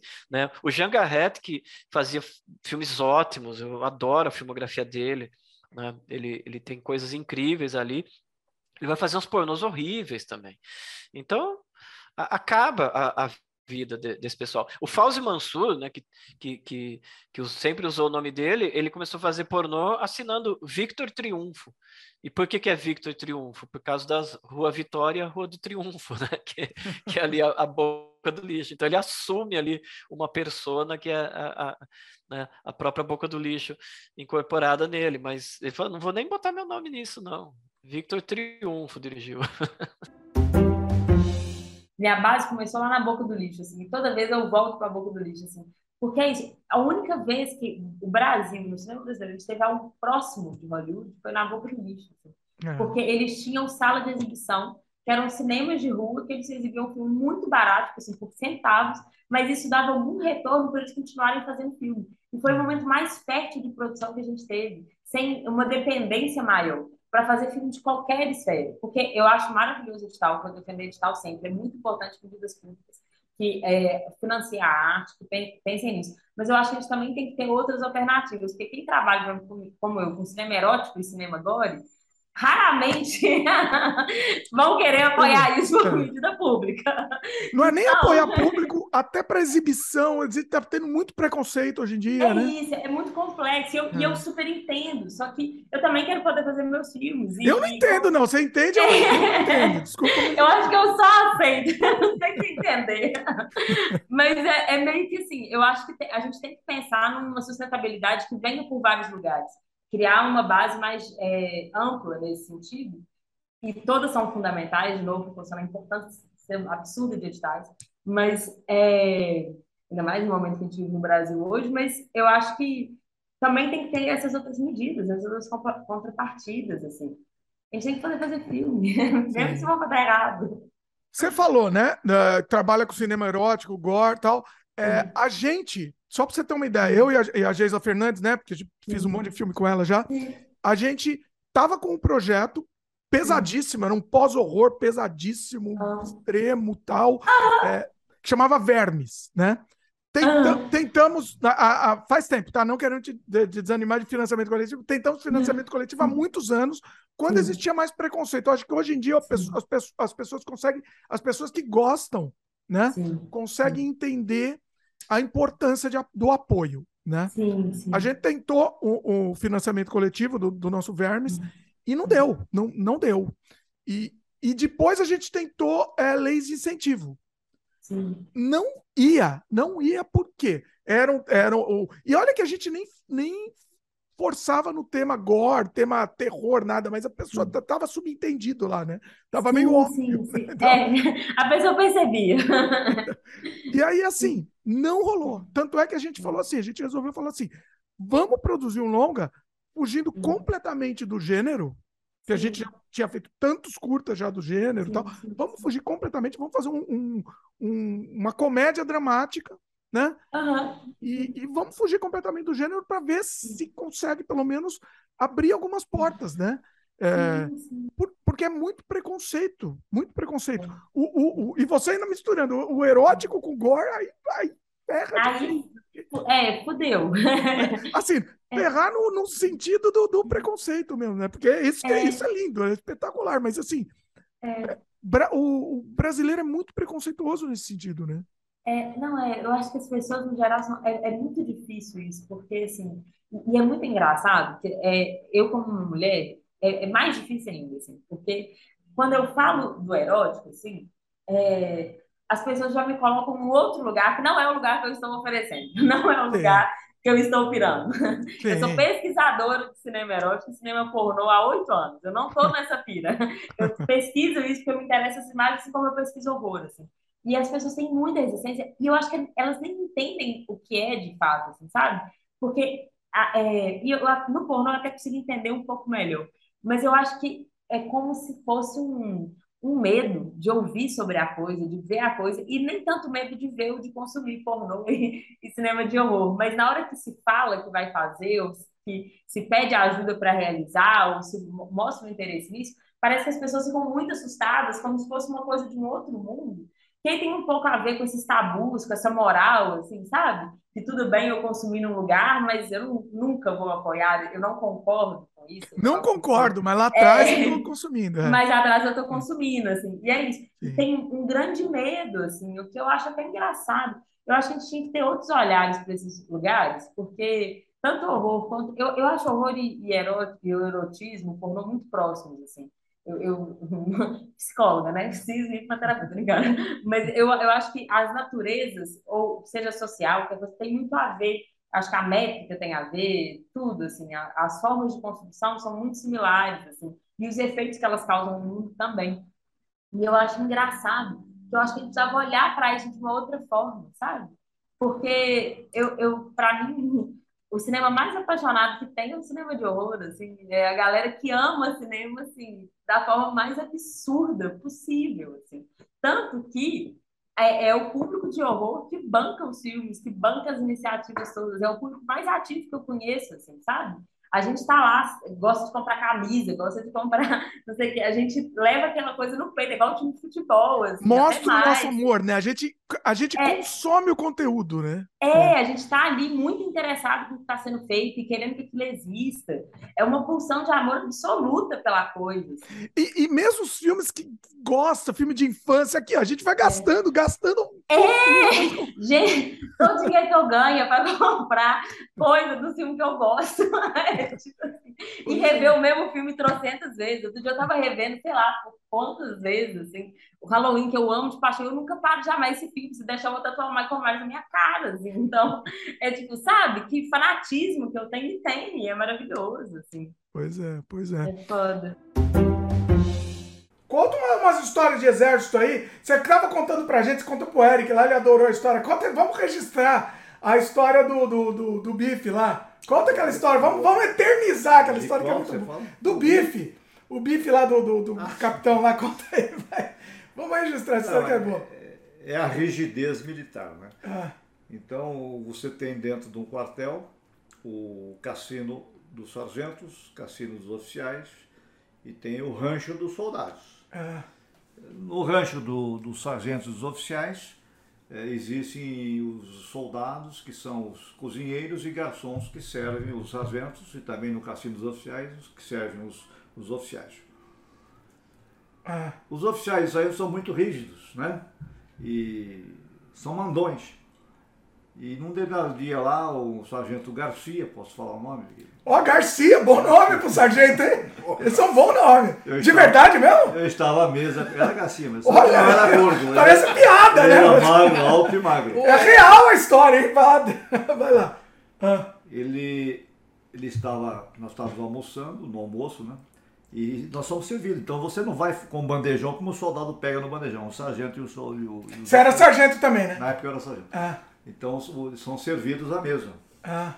E o bife dele veio, veio duro. Aí ele chamou o garçom, vamos chamar de garçom, mas é o, é o soldado que, que era o que atendia, né? É. Soldado, mas ele chamou de uma forma ru, uh, ríspida, né? É. E rude. Esse bife está muito duro, como é que eu vou conseguir comer esse bife duro desse jeito? Me traga outro bife. Aí esse soldado pegou o prato deles, levou lá para a cozinha, né? vamos chamar de cozinha. É e, e martelou o bife para amolecer. Só que em vez de usar o martelo, ele usou o salto do, da bota dele. Muito bom. Mas o sargento desconfiado, a hora que ele virou as costas para ir para martelar o bife, o sargento foi atrás e flagrou. O... Acho que ele nem tirou a botina, né? Ele nem tirou, foi com a, com a bota na mão. O, o, o, soldado que foi amolecer o bife dele praticando esse ato indecente. Esse ato. Bom, resumindo, o coitado foi preso. Foi feita lá uma parte dele, foi para o subcomandante, que é o, o que julga o, os mau, é mau, comportamento. e o coitado pegou um dia de cadeia. Era admissível. Historinhas. Quanto tempo ele ficou preso, rapaz? Eu não sei exatamente, eu não posso dizer, mas geralmente uma, uma, uma alteração dessa é uma semana mais ou menos. Eita. Os alienígenas que fizeram as pirâmides do Egito, em cima dessas teorias. Com certeza, eu conheci. Com certeza, né, Marcelo? É, certeza. Carlos Marciano. Inclusive era Carlos Marciano, Calão. Calão. Veio com uma nave, entendeu? Eles trouxeram as pedras do espaço as pedras, né? Vieram do espaço. As pedras vieram do espaço, mas já cortadas. Ah, já veio, já veio certinho. Ah, imagina, ninguém ia ter esse negócio. Entendeu? Organizado, né? Tem que era ter. aquelas megas naves, sabe aquelas megas naves que você vê no Day, assim? Foram aquelas naves gigantescas assim. Então os caras cuspiram as pirâmides, cuspiram as três, Keops, Creve e Miquelinos, e, de, e deram nome. A ah, eles que nomearam, foi nomeado. Eles que nomearam. São todos marcianos. Era o nome dos filhos. É, dos filhos de cada um de cada marciano. Cada um marciano. Keops, Kefri, Miquelinos. Entendeu? E os egípcios não são bobos nem nada, falou, opa, vamos. Quiseram, pô, viram que os caras tinham uma puta tecnologia, falaram, não, mano, vamos, vamos aceitar aí e tal. Ficou tudo por assim mesmo. E aí foram embora depois, né? E depois fala, não, não quero, não quero nem levar crédito. Eu, eu, eu achei sacanagem. Não, faltou, né? Faltou o é, crédito. É, foi meio grosseria até. Mas. Grosseria, grosseria. Precisava é, ter o copyright lá, né? É, pois é, mas os caras são meio. O Carlão é meio complicado, sabe? em cima do que a gente tem agora, o que, que você acha? Qual, qual que é a, os próximos passos aí da inteligência artificial? É, aí. Difícil. Meio já é difícil imaginar, porque né, a realidade tem surpreendido a ficção ultimamente. Mas eu acho que. Eu sei, cara. Eu acho que o mais assim, pesado que poderia chegar é máquinas sentientes mesmo, né? Que têm sentimentos e sensações, e aí vira uma coisa ética também, né? Em relação a, a a inteligência artificial, né? Se, se ela raciocina, se ela consegue ter né, um pensamento independente. Acho que por, por aí o, não sei se é o caminho, mas é, é meio que é, é, a fronteira final, né, do negócio. O interesse, pelo menos, né? Ou, é, estão trabalhando para isso, né? Pelo menos. Pois é. É, ou estão trabalhando para isso, ou, né? Isso vem a acontecer algum dia. As pessoas estão desenvolvendo tanto que de repente, sei lá, nasci. É Nasce, né? Meio... Nasce. É. Até lá de querer Bom, teve aquela, aquela conversa, né? Que que não foi bem verdade. Bom, desmentiram, não sabe se é verdade ou não, um funcionário do Google que falou que, que a, inteligência, a inteligência artificial deles virou senciente, né? E aí o Google desmentiu, imediatamente desmentiu tal. Vai saber quem é, fala a verdade ou não. Eu acho, por enquanto, ainda acho meio difícil, mas eu acho que é uma tendência. Eu acho que é uma tendência. Né? É, então. Aí você já começa, né, a criar todos aqueles filmes de ficção científica, né? Exterminador do Futuro, Matrix, né? Já aí, começa a alcançar a gente, né? Sai de, é, sai de, vai, sai de perto. É, revolução das máquinas. Pois é, pois é. É. Agora, no quesito, no quesito da arte, né? É, onde você acha que, que a inteligência artificial vai chegar? Por exemplo, eu estava pensando, né? eu acredito que no futuro, vê o que, que você acha disso, se faz sentido essa minha teoria. Talvez é, a inteligência artificial consiga criar filmes inteiros, por exemplo. Você acha que acho vai que ser não está longe, não. Acho Oi? que não está longe. Não está longe. É. Eu acho que não está longe. Já, já faz música, né? Tem música Sim. por inteligência artificial e essas músicas às vezes são quase impossíveis, se não impossíveis, de determinar se foi um humano ou se foi uma uma máquina, né, que fez. É. Então, acho que já estamos aí. O cinema está, pelo menos vídeos curtos e tal, já está batendo na porta, acho que daqui a pouco. É, o que eu. É. É. Ele mesmo escreveu o roteiro, né? Uhum. Escreveu o roteiro e produziu o filme. Eu, eu, eu acho muito possível. E sei lá. Eu, e eu chutaria, Cláudio, não sei se, se eu estou viajando aqui, mas eu chutaria que em uns 10 anos. 10 anos ainda Tô chutando longe. O que, que você acha? Não sei, cara. Eu acho que. sei lá. É, é, é, aqui ser... é, brincadeira, aqui é exercício de futurologia, mas do jeito que a coisa está evoluindo, né? Sentindo a evolução. Eu acho que você tem razão. Eu acho que, que, que logo isso deve acontecer. Não sei se é, vai ficar bom o filme, mas fazer eles vão fazer. Se vai ficar bom, não sei. Só... É. Pô, se ficar tipo os blockbusters, vai ficar a mesma coisa. O blockbuster é. já se escreve sozinho, né? Então, já, uma sala de roteiro lá. Eles já se escrevem sozinho. Todos, todos. Você pega é o mesmo filme. Então, assim, uhum. Não vai ter diferença a inteligência artificial produzir. Pelo menos escrever já, já meio que escreve sozinho. Então, é, é, a questão de, de é questão de resolução, tá? o processamento, eu acho. É melhorar um pouco o processamento para melhorar o, o, a resolução, né? As próprias imagens agora de inteligência artificial, elas têm uma resolução baixa, depois você precisa dar um upscale, né? A, a, o primeiro, é, a primeira criação você... é mais baixa, né? É, porque eh, acho que eles fazem muitas para milhares de pessoas todos os dias, né? Não é que eles não a capacidade de fazer grande. Sim. Acho que a capacidade existe, mas é que como tem um tráfego enorme ali de, de, de coisas para processar, eles processam tudo embaixo, né? Se você quiser mais, você tem que pagar. Pagar. Mas o, o, tá aí, né? Ele consegue fazer na resolução que você quiser, só eles optam por deixar ela baixinha para poder girar, né? Tem muita gente fazendo. É, não, por isso que eu estou dizendo. Assim, se tiver um poder computacional maior, um, um filme em HD vai ser gerado, né? Instantaneamente, quase. Ele vai criar e gerar, né? É, é, é, eu, assim, você está otimista, você está otimista em relação ao futuro aí, eu tô, meio, eu, tô meio pessimista. Eu não sei se o caminho. Eu gosto muito disso, eu gosto muito, eu tô achando fascinante tudo isso que está acontecendo, né? E, e, e, é inevitável também. Não adianta também dizer, eu estou falando que eu sou pessimista, mas não adianta a gente lutar contra, a gente precisa trazer a, nosso favor, né? Ver como é, que a gente pode explorar isso. Meu pai é médico, ele falou que já existe uma inteligência artificial que faz diagnósticos. Então você coloca né, quais são os sintomas e tal, e diz que os diagnósticos dessa inteligência artificial são muito mais precisos né, do que o dos humanos. Então, é, vai acabar a profissão de médico? Talvez, entendeu? Acho que talvez a gente tenha uma evolução tão grande que tenha que mudar nosso sistema social, entendeu? A gente não vai poder mais nos apoiar em empregos. As máquinas vão fazer quase todas as funções e os humanos vão ter que se dedicar a outras coisas que não seja trabalhar. É, eu acho que eu acho que vai, vai ser a tendência. É certo ou não, não, não se discute, é a tendência. A gente precisa pensar nisso, já se planejar em cima disso, né? E a gente não tem controle sobre isso. Então vamos, vamos tentar nadar, nadar a nosso favor aí, né? Aproveitar o que a gente consegue em cima disso, né? O caminho é, é assim. Acho que não adianta bater o pé, resistir, falar não, entendeu?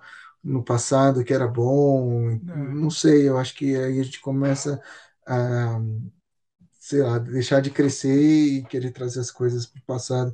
Então, não sei, as, as mudanças vêm aí, né? às vezes podem causar traumas, conflitos né, momentâneos, mas é, é para evolução, né? Então eu acho que a gente está mais no sentido de, de nessa corrente não tentar nada contra. Fazer. O pessoal vai fazer passeata contra a inteligência artificial, vai começar a ter isso. Logo, logo. é, é. Espera eu... começar a sair os robôs sexuais. Você vai ver o que, que vai dar de, de encrenca isso aí. né? ou, ou não, né? Ou não.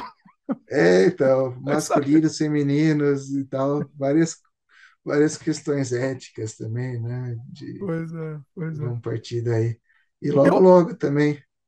Oi, como é que é? E logo, logo deve estar tá, deve tá saindo, né? Sim. É, é, tipo, lembra do.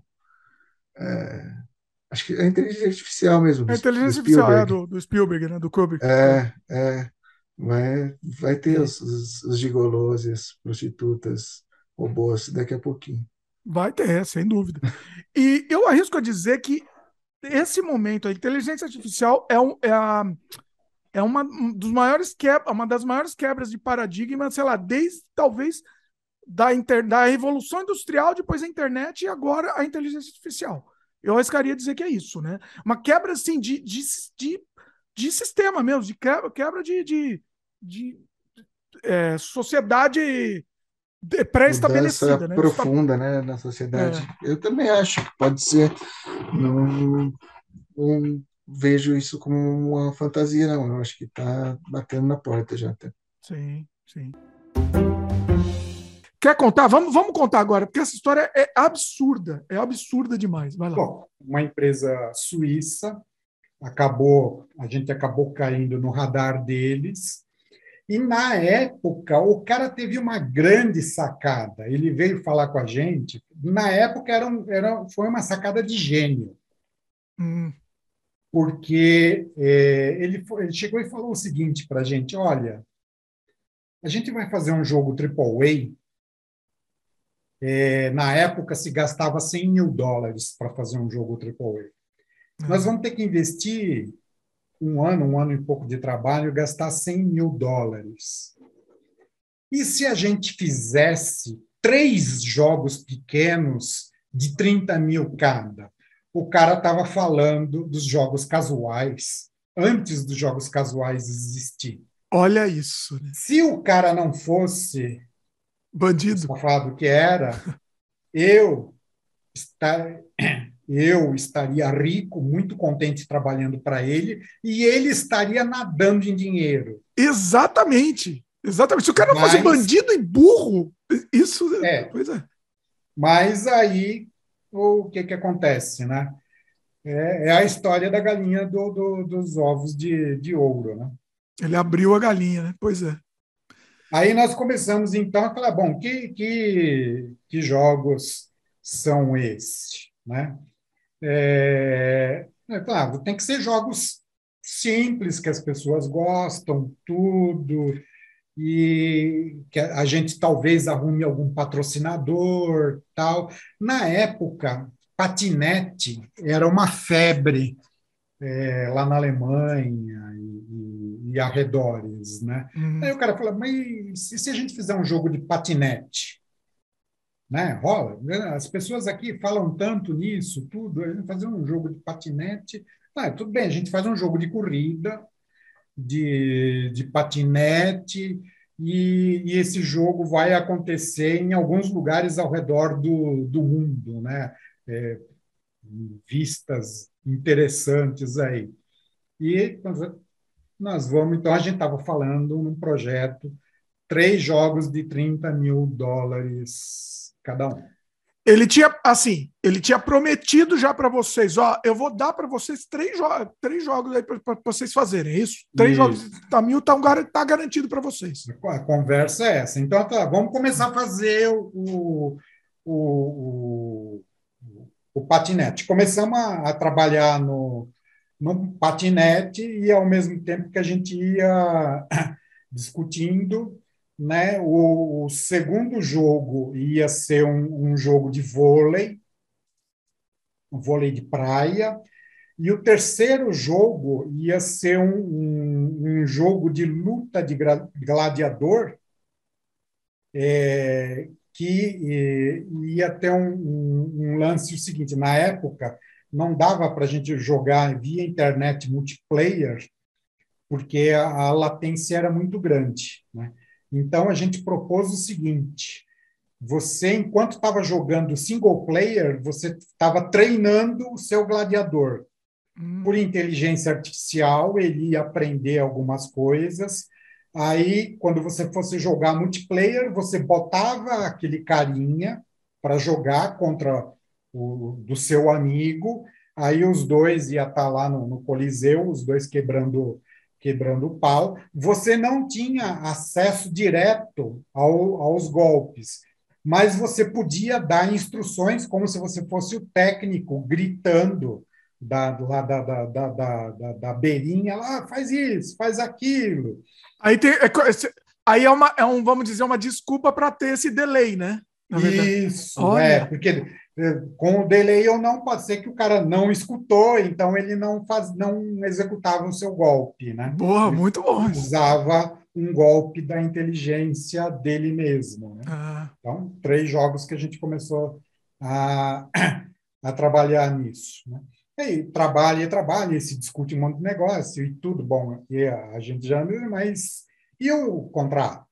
Não, porque nós vamos fazer um contrato, que não sei o que tem, e vai trabalhando. Vai fazendo tem. aí, vai fazendo o que a gente já manda. Isso, aí a gente foi. Né, o, o cara era um empresário suíço, meu. Um empresário suíço. É, como o que, que pode dar errado, né? É, o que, que pode dar de errado? A gente foi indo, foi indo, foi indo. Assim, uma pergunta: vocês tinham já visto alguma referência dele, assim, o que, que ele tinha feito? Não, ele tinha a loja dele, ele vendia, então as referências que a gente tinha, eu falei, não, o cara. O, o, o cara era uma empresa suíça que tinha escritório na Alemanha, na, em Londres e em Nova York. Uhum. E ele vendia, representava as pessoas, ele era, era tipo um publisher. Ah. Né? Ele era tipo um publisher, só que agora ele queria participar da produção dos jogos tam também. Né? Hum. Então a fatia dele ia aumentar. Sim. É, né? então, é, é, é próximo... tentador, né? É, é, fascinante isso. Obviamente que você fica, você fica meio que inebriado, Sim. vamos dizer. Acho que a palavra é essa. É, e a, a gente, né, dessa vez, a gente foi assim, muito inocente. Né? né? É que a gente queria, né? É que nós somos apaixonados por jogos, a gente queria, a gente queria ter uma empresa de jogos aqui no, aqui no Brasil. A, a gente fala, putz, a gente conhecia um monte de gente, fala, putz, a gente tinha, tinha a fábrica de quadrinhos, a gente ficava imaginando, imagina esses caras criando as coisas que a gente já sabe fazer e, e misturando com o que esses malucos estão fazendo aí, nossa, isso tudo uma hora vai arrebentar. Não. É, arrebentou, né? A gente só não, não sabia que ia ser as nossas pernas. Né? Tem que rir, né? Fazer o quê? Rir para não chorar aqui. Pior que você me conta essa história, me arrepia. Estou até arrepiado aí, com essa história. É uma história de terror isso que você está contando. Né? Mas vai, vai lá, conta aí. Vai fazendo até que chega numa hora em que o o jogo do patinete fica pronto, né?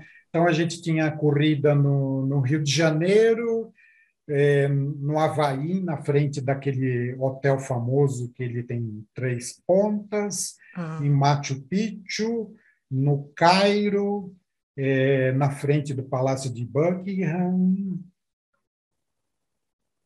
na Ópera de Sydney. Hum. Essas eram as, as pistas de, de corrida. Estava pronto tal, e ele, bom, e aí o cara, não, manda o jogo para cá, que tem um patrocinador e não sei o que tem. Eu falei, não, manda o contrato para cá, né? Não, que eu tenho que discutir com o patrocinador. Ah, não, se não, não, não tiver contrato, a gente não manda o jogo. Daí o cara falou, falei, ah, então tudo bem, então para aí. O, o, cara não vai assinar contrato nenhum com a, com, com a gente sem, sem ver o jogo. Né? Aí, quando ele falou isso, né, bom, a, a, gente até então a gente não sabia que isso era conversa de vendedor de automóvel. Né? É, Quanto tempo vocês estavam desenvolvendo o jogo? É que a gente estava a gente meio que estava fazendo exposição. É, fazendo outras coisas ao mesmo tempo, né? Está meio, meio misturado aí. Mais na... ou menos, só mais ou menos. Quanto tempo? Acho que uns oito meses. Tá. Tá. Porque a gente estava fazendo esse, estava discutindo, tá, tá, o, o, vôlei já, já tinha protótipo e, e, a gente estava fazendo o, o design do, do, do, jogo de, de luta, de, luta. Lá, de, de ah. gladiador. Né? Então, só para ele, a gente estava trabalhando em, em, três projetos simultaneamente. Ah. Né? Mas vai lá, volta aí. E aí? Ah, me manda aí, se, aí não, não mandar. Bom, então, então tá, né? Aí a gente, a gente fez um master, né? Hum. Só que daí a, a gente aparecia um, uma tela inicial, né? É, versão de avaliação, proibida a venda, proibida a divulgação, você e a sua família serão amaldiçoados por 10 mil anos, né? e todos aqueles. Isso no intro, só no intro. Na, primeira tela, você botou o jogo, aparecia aquilo. Ah, tá. Né? Toda aquela é, copy-paste de disclaimer é, jurídico. Mas durante é, o jogo não tinha marca d'água, nada. Não, não, tinha marca d'água. Não, o jogo normal, só essa abertura. Tá. Ah. E, e aí né, iniciava o jogo, mandamos para eles. E aí a gente não tem resposta, não tem resposta, não tem resposta. Nossa.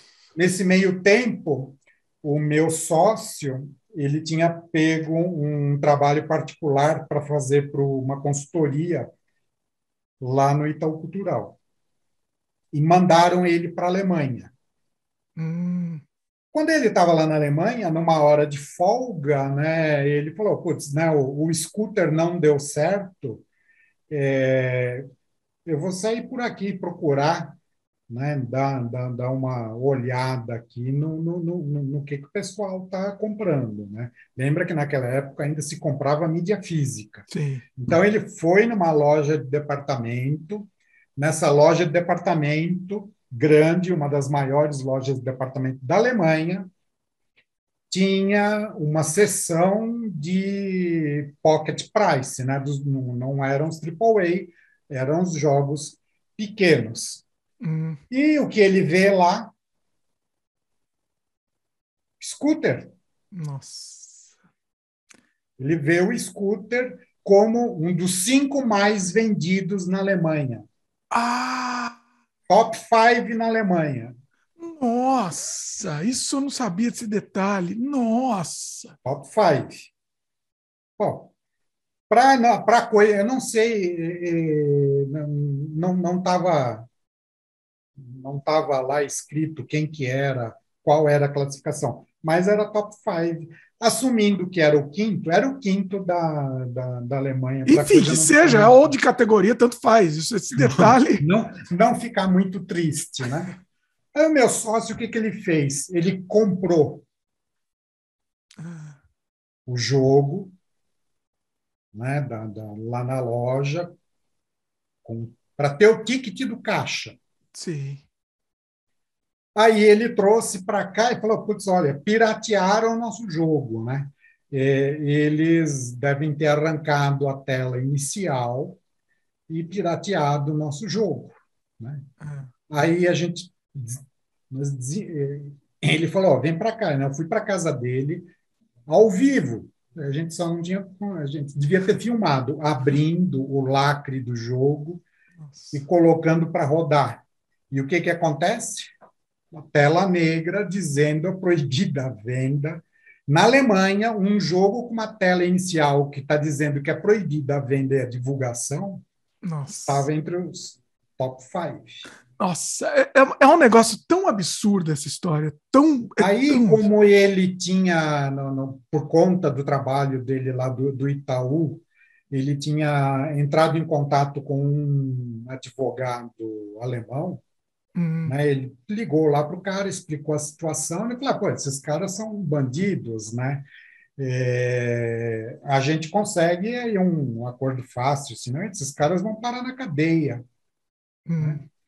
Aí nós pagamos, eu não me lembro se foi dois ou três mil euros para o advogado fazer a, a movimentar o processo. Né?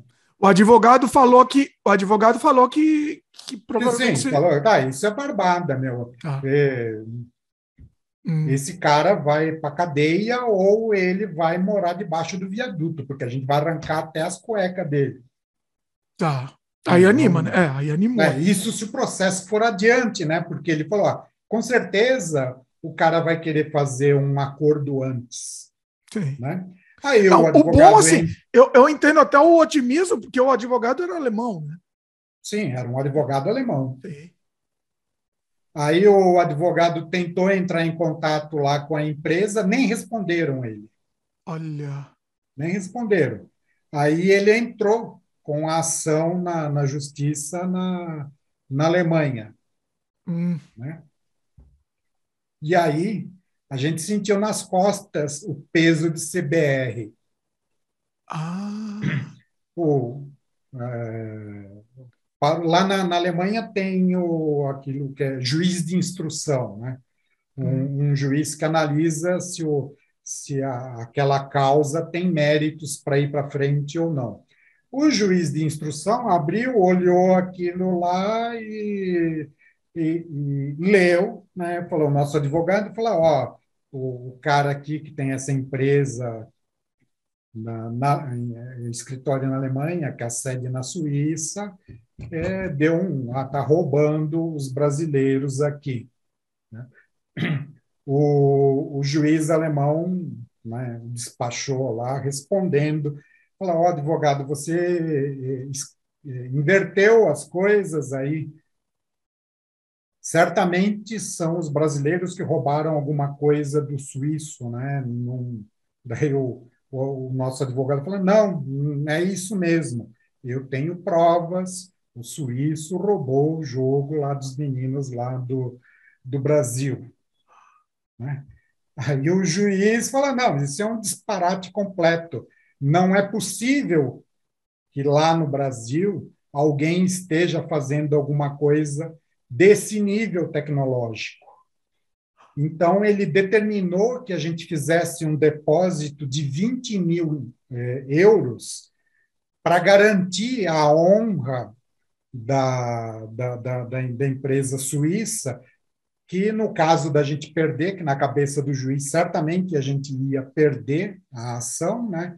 Então, para garantir que a gente estava falando sério, a gente tinha que depositar 20 mil euros eu não acredito. Não, eu pro, não acredito numa coisa. Para o processo não, ir adiante, né? Nossa. Como a gente já estava trabalhando há alguns anos praticamente sem receber nada, né? Num, o dinheiro que, que reverteu o Itaú Cultural deu para a gente pagar as continhas da coisa. Despesa. É. Não tinha 20 mil em caixa para 20 mil euros. Nossa. Pra... E aí ficou por isso mesmo, né? Que coisa inacreditável. É inacreditável um negócio desse. Eu, e os caras eram tão bons, tão bons, que eu, eu, uma vez eu estava vindo para Campinas, no hum. meio do caminho tem um posto lá do frango assado, eu parei para tomar um café e estava sapeando lá pelas prateleiras, achei o, o, o jogo do vôlei de praia para vender, ah. da, da empresa lá. Não, mas não era. O, o, o, a gente tinha, a gente já tinha um protótipo, tinha screenshot e tal, só que a gente não mandou o jogo, obviamente, já não, não mandamos para eles nada, né? Mas roubaram a ideia. A ideia. Pelo... Não, não, a ideia era deles, né? Mas aí eles contrataram um, um pessoal da Nova Zelândia para fazer o jogo. que também tomaram, né? Também tomaram. Sim, então, mas para você ver, o jogo, eu não comprei o jogo para ver o que tinha dentro. Hum. Mas o jogo devia ser tão bom, sem menosprezar o pessoal lá da Nova Zelândia, devia ser tão bom, tão bom, que os screenshots que eles usavam na caixa para vender o jogo eram os do nosso jogo. Nossa! Eram os nossos screenshots. Que absurdo. Não, não, não é possível. Não é possível isso. É muito. É, é, que assim, eu entendi porque você não comprou, porque é, é muito disparate. Você, você dá mais, dá, mais é. dá dinheiro ainda, né? Seria. Nossa, nossa, é muito, né? A, a, gente só, só toma na cabeça, só passa uma perna. É um negócio assim. É, nossa, eu, eu, essa história me dá até, me dá até. E aí, vocês conseguiram levar isso numa boa, assim, a, a, o psicológico nesse caso aí depois? Era... Não, né? A, a, gente passou um, um, período assim muito arrasado com, com, com essa coisa toda, né? Não, deu uma desanimada bastante. Dá vontade de, de, desistir e, mesmo. Inclusive, né? também coincidiu com um período aqui no Brasil que as coisas estavam bastante complicadas, né? Então hum. foi, um, foi um período bastante difícil. E qual foi a coisa que mais te comoveu da viagem toda? Ah, eu acho que foram dois momentos, né? É, o primeiro momento, quando cheguei em Retroville, foi minha primeira imagem. Retroville é como se fosse grande Kiev ali, né? é Kiev perto do aeroporto, onde o míssil russo caiu no estacionamento e lavou a fachada do prédio. Assim. É uma das fotos que eu postei no meu Instagram, tá lá, inclusive é de hoje, né? Quando eu cheguei ali, eu falei, meu Deus do céu, isso é, isso é grande, sabe? Isso é grave, né? E eu comecei a entrar, comecei a andar nas regiões, fazer as imagens, o cheiro de coisa queimada, de diesel queimado, isso não desaparece, sabe? não desaparece. Eu até fotografei, tem um livro, acho que provavelmente é um livro contábil é, ucraniano, né? Que é um escritório simples de contabilidade que evaporou. Então eu retratei ele só aquela parte queimada. Ele ficou um, um ovalado assim e ficou com um texto ali no meio. Para mim aquilo foi muito simbólico. Sabe que a vida comum, regular, chata, entediante, que dá sustentação para nós, é, foi ali interrompida. Então, quando eu olhei aquilo, eu falei, nossa, isso é muito forte, muito forte. Nossa, essa foto ela é bem. Eu tô vendo essa foto, você me mandou aqui, é impressionante mesmo. É um, virou um círculo, assim, né? Uma página. Exatamente, é, exatamente. Para mim, aquilo foi assim, nossa, é a vida cotidiana, a vida ordinária, ordinary life sendo interrompida ali da forma mais brusca. Porque é um míssil, não teve aviso, né? É um míssil que caiu ali. Sabe, caiu num carro, matou um, acho que duas pessoas ali. E assim, é, o dano causado aquilo foi absurdo. Foi um míssil de alta potência, sabe? Para tirar a fachada de um prédio, destruir estacionamento e tudo mais, foi de altíssima potência. Foi bem, bem complicado. E outro momento que eu fui para Bucha, né? Bucha é uma cidade mais ou menos turística, é uma cidade de, de sítio, sabe sítio que a gente tem aqui? De casas bonitas tal. E essa pessoa que estava comigo, que foi meu guia, ele é um advogado, né? Bem sucedido, né? Muito bem sucedido, mas a família dele está na Alemanha, né? Então a gente foi na casa dele. Os russos eram duas casas, é, é como se fosse um micro condomínio, tinha quatro casas, né? E a casa dele ficava na frente, né? Os russos mandaram todo mundo embora, ele foi embora. Três dias depois, mandaram os mísseis e incendiaram a casa, né? Toda a casa, toda. A casa, é, o calor era tanto que deixou, fez com que o aço da estrutura da casa ficasse líquido, que o vidro ficasse líquido, né? Então, e eu fui com ele e me tocou muito. Ele, ele falou: Meu, você precisa levar essas imagens para o mundo, você precisa fazer alguma coisa com isso. Então a gente foi na casa dele, que era dele, né? É, Então a gente começou a olhar a estrutura da casa, ele contando, eu gravei, isso eu gravei o depoimento dele, né? Ele contando o que estava acontecendo ali. Aqui ficava isso, aqui tinha, assim, tudo eu posso reconstruir, mas as minhas memórias não, não vou conseguir mais reconstruir. Muita peça de arte, né, que ele perdeu, que estava ali e tal, não sei o que lá. Então isso me tocou muito, né? Aí eu perguntei para ele uma das razões, né, por que, que, que, ele acha que o exército russo fez isso, né? Inclusive, na, na assim, na, tem um playgroundzinho, sabe esses tanques de areia? Ele tem uma hum. cova do míssil que aterrizou ali no tanque de areia, de brinquedo, assim, sabe? Tá do lado, sabe? Então hum. eu fotografei ali, eu falei, meu, se tem uma criança aqui, cara, evaporada. Né? Eu perguntei para ele, né, por que, que você acha né, que os russos estão fazendo isso? Ele falou, uma, uma das minhas respostas é ciúmes. Porque eles vieram para cá e eles não conseguiam entender com aquele Império Russo era, tinha um bem-estar menor do que os ucranianos. Os ucranianos serem pobres, não serem anexados ao território, estavam vivendo em condições muito melhores do que eles. Ele falou que muitos soldados rasgavam sofás, quando via uma casa, um sofá, porque é um, é um símbolo de conforto para eles, eles nunca tinham visto, visto sofás como aqueles, rasgavam uhum. com a baioneta e roubavam as lingeries das mulheres, né, das casas, para dar para as namoradas, que eles não tinham condições de ter aquilo. Nossa! Então ele, ele falou que a raiva era tanta dos soldados que eles enfiavam as baionetas para destruir algo que seja belo, entendeu? Porque eles não estavam entendendo nada. E na eu, frente dele. Pode falar. Não, pode falar, pode falar, Daniel. E na frente dele tinha um senhor que negociava carros antigos, né? Aí o exército chegou um capitão de 23 anos, né? Um tanquista, né? Falou: é, o senhor é russo ou ucraniano, né? Falou, sou ucraniano. Ele falou, senhor devia. A resposta é errada, o senhor devia falar que o senhor é russo. Você devia ter orgulho de ser russo. Ele falou, mas eu não sou russo, eu sou ucraniano quebraram os dois braços dele, as duas pernas, jogaram no poço e mataram a, funcionária dele na frente dele. Assim. Agora o senhor vai aprender que tem que ser russo. Incendiaram hum. a casa dele. Ele, ele, vendia carros antigos. Eu tenho as fotos dos carros queimados, assim, né? Ele coleciona, queimaram tudo. Tudo que era belo, o exército russo estava queimando, porque eles não tinham, não conseguiam entender que era possível viver uma vida feliz, bela e próspera. Nossa, Daniel, cara. Surreal, né? Se só há um único caminho, como pode haver livre-arbítrio? Se Deus é bom, por que ele destina quem destoa dele para o mármore do inferno, onde há choro e ranger de dentes? É como um pai que diz que você pode fazer o que você quiser, mas não embaixo do teto dele. O problema é que, se ele existe, só há o teto dele. Vá lá. É, Pois é, né? Isso daí seria interessante de ver o que o Luciano tem a dizer, porque ele que é o lado contra disso, né? Eu concordo bastante com essa afirmação né, uh, do Vitor. Né? Vitor, isso. É, você vê, né, Vitor? Isso daí foi um debate filosófico muito importante durante a Idade Média, né? Uh, essa questão do livre-arbítrio, que né, uma ah, época sim. em que a maioria dos filósofos, ou quase todos os filósofos, eram cristãos, uh, tinham e tinham essa tentativa de afirmar simultaneamente o livre-arbítrio e, né, uh, e a onisciência, né?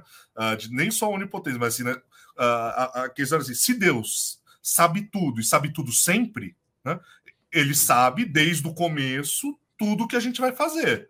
Então, assim, do, desde eternamente antes de eu nascer, ele já sabia se eu ia fazer coisas boas, coisas ruins, se eu ia seguir o que ele dizia ou não. Eu já sabia que eu ia ser ateu, eu ia ficar aqui professando várias coisas ateias, condenando todo mundo e tal.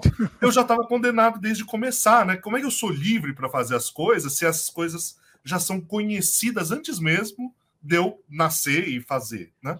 Uhum. É, uh, enfim, é, é isso, né? Isso daí foi uma questão filosófica muito discutida e que os autores ficaram tentando imaginar mil respostas diferentes, né? Uh, ah, para isso. Uh, sobretudo, né, é, é, Vitor, eu tendo a concordar muito com essa ideia que você disse. Quer dizer, é, é difícil da gente falar, né, assim, em livre arbítrio quando uh, você tem, né, quando Deus cria as regras. Né? se ele que criou as regras do jogo, tá bom, eu tenho a liberdade de escolher, é verdade, né? Uh, ou, né, digamos assim, tá bom, eu até posso ter essa liberdade, né? Eu posso escolher fazer o bem ou o mal, né? Eu posso escolher uh, matar alguém ou não, né? Ou ser ateu ou ser de alguma religião, mas eu não escolho o que é bom e o que é mal, né? Eu não escolho, uh, né? Qual é o caminho certo a seguir. O caminho certo é um e eu posso escolher seguir ou não. Né? Uh, é uma liberdade mais ou menos controlada, né? E, e eu acho que né, se a gente pensa, bom, mais ainda, Deus é onipotente, né? Ele fez esses caminhos e, e os caminhos não precisariam necessariamente ser esses, né?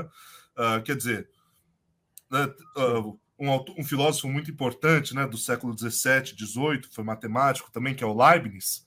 Ele tinha essa ideia de que nós vivemos o melhor dos mundos possíveis, né? Uh, então ele dizia, bom, a gente vive, né? Isso era um argumento muito comum na época, né? Uh, poxa, a gente vive num mundo cheio de sofrimento, todo mundo morrendo, passando fome, né? Nessa época aconteceu um terremoto em Lisboa, que foi uma questão que abalou muito, né? A religião, porque Lisboa era a cidade que, que era a cidade da fé na época, né? Tinha muitas igrejas e tal. Daí teve um terremoto horrível, desabaram as igrejas, as pessoas morrendo no meio da missa, etc.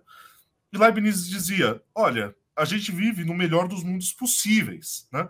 Uh, talvez a gente não entenda exatamente a concatenação das coisas, né? E qual que é o caminho que, que faz com que essa harmonia seja perfeita, mas o, que uhum. tem de ruim, né?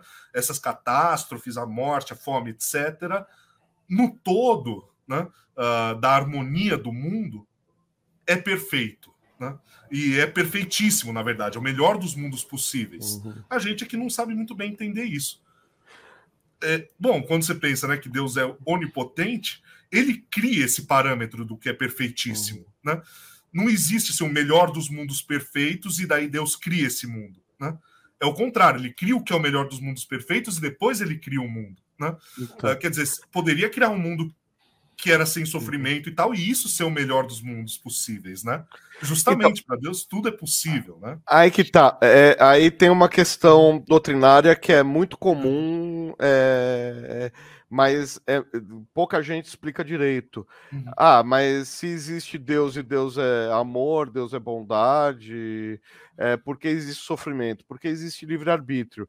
Deus uhum. instituiu parâmetros, e Deus não é homem para que minta, nem filho do homem para que se arrependa. É, no sentido de voltar atrás com regras.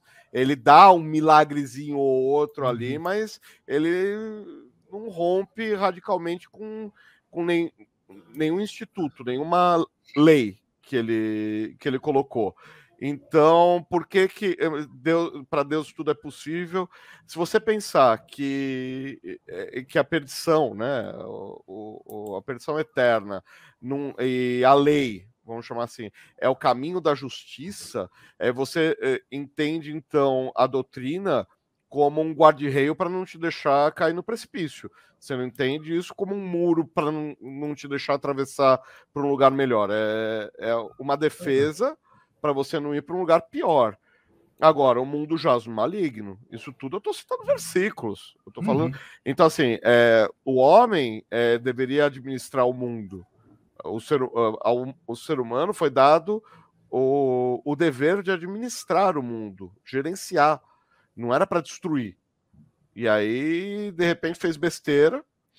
É, não quer dizer a tal da árvore. É tudo é, ali é tudo poético, enfim, todas as figuras uhum. poéticas, uhum. mas é, dentro da doutrina. Então, ao homem foi dado, é, o homem tomou o conhecimento é, do bem e do mal. É, isso quer dizer, a revel... não é que Deus não daria esse conhecimento. É, o homem foi rebelde de pegar uhum. antes do que Deus quisesse dar, porque Deus já tinha com Adão na viração do dia, ele ensinava um monte de coisa.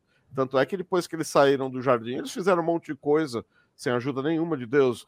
Fundaram cidades, criaram instrumentos musicais. Quer dizer, ali tem uma descrição que pode ser. É, aí é o Luciano viajando na maionese, né? Uhum. Pode ser descrito como muita coisa do Neolítico ali. Então, assim, de alguma maneira, quem escreveu aquele trecho ou quem contou aquela história oral sabia mais ou menos que instrumentos musicais não foram presente que caiu do céu, os homens inventaram, sabia que é, instrumentos de trabalho foram inventados, sabia algumas coisas. Mas, de qualquer maneira, é, para Deus tudo é possível, inclusive não ir contra a própria palavra. Foi uma escolha dele. Em cima disso, o Vitor comentou, né? Em cima disso, não, ele comentou, mas está relacionado a isso que você uhum. falou. Ele, a princípio, não obli obriga explicitamente, mas não é como se o, se o inferno fosse uma opção viável. Uhum. Eu te criei, se tu me amas, tens de fazer tudo que eu lhe disser. Sim, é se, isso? Você, é, se você tiver em mente que ou tudo que eu lhe disser são um caminho para sua para sua saúde, para a saúde da, é, é, dos seus irmãos, você não vai entender isso como uma coisa ruim. Ó, ele complementou, né? Se eu não agires como eu quero, sofrerás por toda a eternidade. Agora é só escolher. Sim. É isso? É. Mas não é muito um é. joguinho? Não acaba ficando meio um jogo? é joguinhos é você levar Sims, isso Deus como... criou The Sims lá. O... Não, então, é, então é, você encara isso como com um maniqueísmo do pró e contra, é, é, fica, fica com cara de joguinhos. Se você entender isso como ensino para a vida ou para a morte, que Deus não vai te ensinar a morte, Deus vai te ensinar a vida, mas você pode optar pela morte, aí a coisa fica mais. A vida fica mais interessante, a vida fica mais é. complexa. É, então, mas eu, eu, eu, eu, entendo o que você diz, Luciano. Eu, eu realmente, né? Eu acho que se a gente pensa por esse aspecto, a questão de fato fica um pouco mais interessante, mas ainda assim, né, eu não consigo deixar de, de pensar, né, como os colegas como os colegas, eu tô com o hábito de professor, né? jeito de professor de falar, né? É, não consigo deixar de pensar, como o pessoal colocou aí, né? Que, quer dizer, todos esses termos, né? Uh, essas dualidades, digamos assim, seja que a gente vai falar em bem ou mal, ou como se diz, o caminho da vida e da morte, né? Uh, ainda assim essas dualidades são postas. Né? Uh, eu acho que essa é a questão, é que quando a gente considera né, que Deus existe e que Deus, né, uh, sobretudo esse Deus abraâmico, né, das religiões abraâmicas, então é, todas essas coisas são fruto de vontade e de uma decisão né, uh, consciente, enfim, e, e, e, é isso, de uma escolha. Né? Esses termos estão postos, e aí esses termos parece que uh, se eles não são desfavoráveis, pelo menos eles podem ser desfavoráveis para nós. Eu entendo quando, quando né, as pessoas dizem, eu entendo porque eu concordo, né? Uh, quando as pessoas dizem, poxa vida, mas então por que colocar né, uh, é, é, esse, é, né, essas escolhas nas quais a gente pode cair? Né? Por que colocar esse, esse, esses caminhos nos quais a gente pode tropeçar? Uh, Porque não existe adoração possível. impositiva. A adoração tem que ser, eh, tem, a adoração uhum. tem que ser voluntária. Por isso. Então, mas mas a, eu acho que, de novo, isso daí só recoloca a pergunta: e por que adoração? Né? Aí é o propósito do porque, eh, porque estou aqui, de onde vim, para onde vou. É. Quer dizer, no, Aí, no limite. É uma resposta que religiosa. É, eu acho que no limite a questão é assim: tudo isso, né, me parece, a resposta vai chegar no ponto que é porque Deus quis, é arbítrio. Né? É a vontade de Deus que fosse assim. Uhum. Né? Uh, a gente pode até, é isso, ir desdobrando essa vontade, né? Uh, adoração, por que adoração? Porque, né? Uh, uhum. Até chegar a isso, né? No sou porque sou. Uh, Como Deus ele é, falou, é, é, falou o dele por ele, para ele são todas as coisas, a ele a glória, amém. Uh, cara, não. É a doutrina cristã, meu amigo. Ame ou deixe você teve algum problema com alguém assistindo uma cena do seu filme que o pessoal considerou forte, não necessariamente para você, mas o pessoal considerou forte e alguma assim represária, enfim, alguma coisa Sim. assim. Pessoal... Ah, várias, várias. É... Ah. O problema também é que, por exemplo, né, vários dos amigos hum. é, já, já tem um clima meio de zoeira, então, né? Então, é, muitas vezes já veio gente assim falar que odiou o meu filme. E, cara, eu demorei uns cinco minutos para entender que a pessoa tava é, falando sério, que eu achei que ela só tava zoando, assim. ah, então... Aí você começa a rir, né? Eu odiei, eu odiei seu filme. Ah, legal! É, é, é porque, porque é muito comum vir os amigos, às vezes gente que tá no filme, sabe? Depois do filme chegar e falar, pô, mas que merda, hein? Parabéns. É, tipo...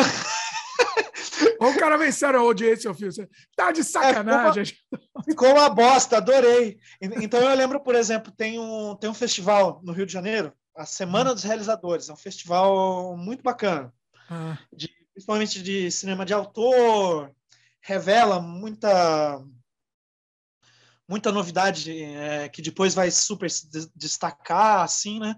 é. Eu acho que até um dos criadores do festival é o Kleber Mendonça Filho. Olha aí. Acho que ele estava envolvido nos primeiros anos, assim. É um festival bacana, é é um bom espelho da, da produção independente do Brasil, assim. Não só para cinema de gênero, mas todos os tipos de cinema, mas bem centrado no, no cinema de autor, no cinema de arte experimental. Hum, Então, é muito legal entrar com o filme lá. É sempre uma alegria, assim. Eu penso, pô, massa. ah. Plaquei um dos, dos festivais que eu acho mais legais no Brasil. Aí, o Pazucos passou na Semana dos Realizadores. Hum. E foi uma sessão. Foi o máximo a sessão. Sala lotada, era. Tava em DCP, eu mandei fazer um DCP pro filme, então, primeira vez que eu vejo o bagulho em DCP, som alto pra caralho, foi assim, uau, né? Que foda! A Helene Inês estava na plateia, assistiu o filme inteiro. Eu, tipo, caralho, né? Que maravilha. Aí a, a Paula Gaetan também, a Paula Gaetan amou o filme. Então eu tava num boteco pós-sessão, trocando ideia com a Paula Gaetan. E aí veio esse moço para falar comigo. Ai. E o cara tinha odiado o filme. Só que, bem nesse clima aí, cara, eu só tava rindo, rindo, rindo, rindo. né? Ah, obrigado. Ah, legal. Mas como que o cara falou? Como que ele, como que ele falou? Cara, até que eu olhei melhor pra cara do cara, assim, e eu vi que ele tava, tipo, ele tava muito sério. Ele, ele tava, ele tava, tipo, magoado com o filme, sabe? Ele tava, tipo, tirando satisfação mesmo, sabe? Como é que se apresenta uma coisa dessa diante das pessoas, sabe? Não, ele, ele inclusive, é, ele, ele pegou pesado até, cara. Ele, falou umas coisas que tu não fala pras pessoas, assim. Ele falou... Ele ele falou que eu devia me matar por ter feito o filme. Que isso? É, acho que foi nessa hora que eu pensei, opa, peraí. Não é brincadeira, não, né? É, acho que esse cara, pô, pô talvez, talvez esse cara vai inclusive me bater em alguns minutos. Né? Deixa, deixa, eu- deixa, deixa eu entender melhor o que tá acontecendo aqui, né? Que isso?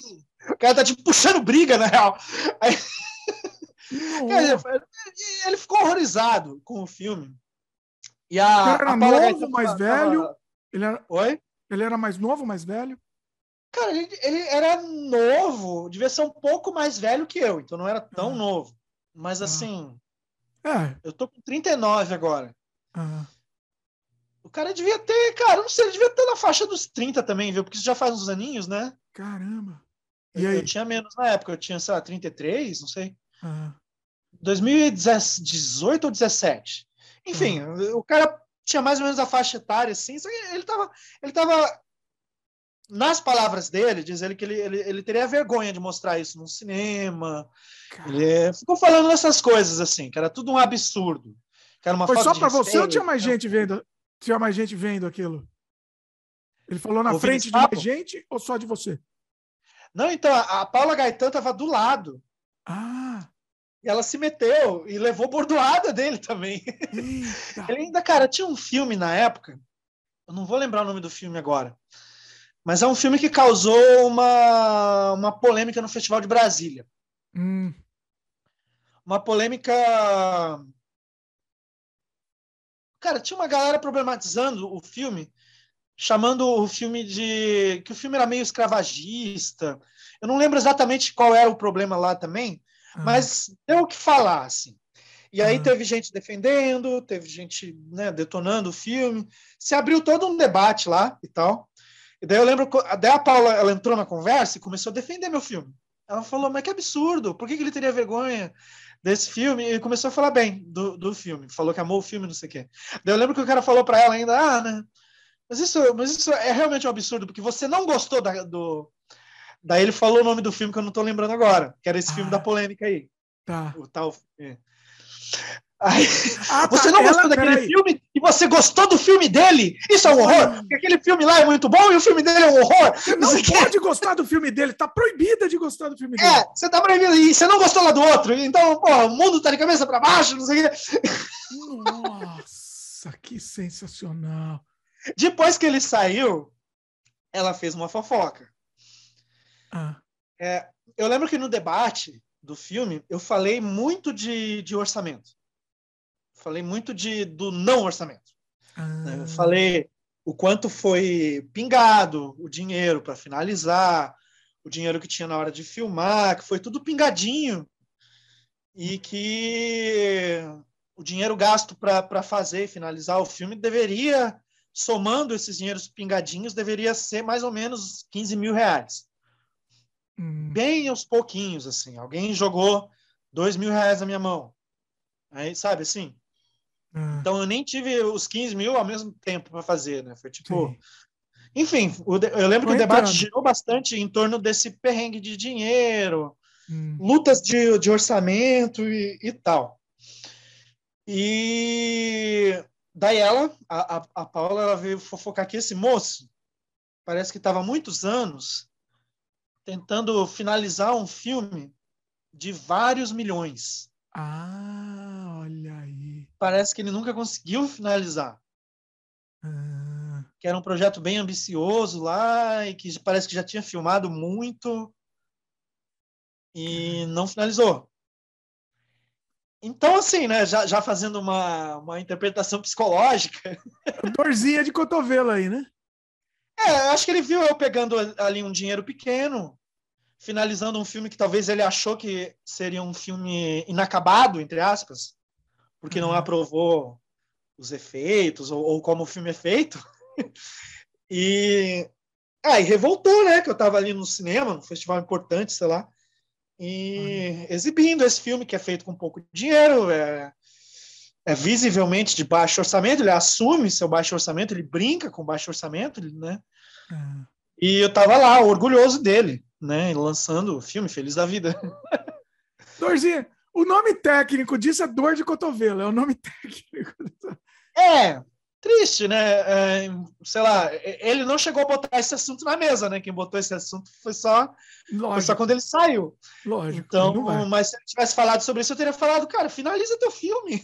Finaliza de qualquer, de qualquer jeito e lança, né? Lança o filme, pois é mas nós perdemos dinheiro com investimento. Só que veja bem, perdemos dinheiro. olha por quê. Não, fomos burros, claro. Fomos burros. Não, podemos até falar. Isso é interessante que vira um, um, uma situação aqui. É legal. Vamos falar isso, contar. É legal. Contar mas eu, antes disso, deixa eu explicar antes, tá? A gente perdeu dinheiro, só que a gente perdeu o que podia perder. É, é aí que tá a sacar, entre aspas, né?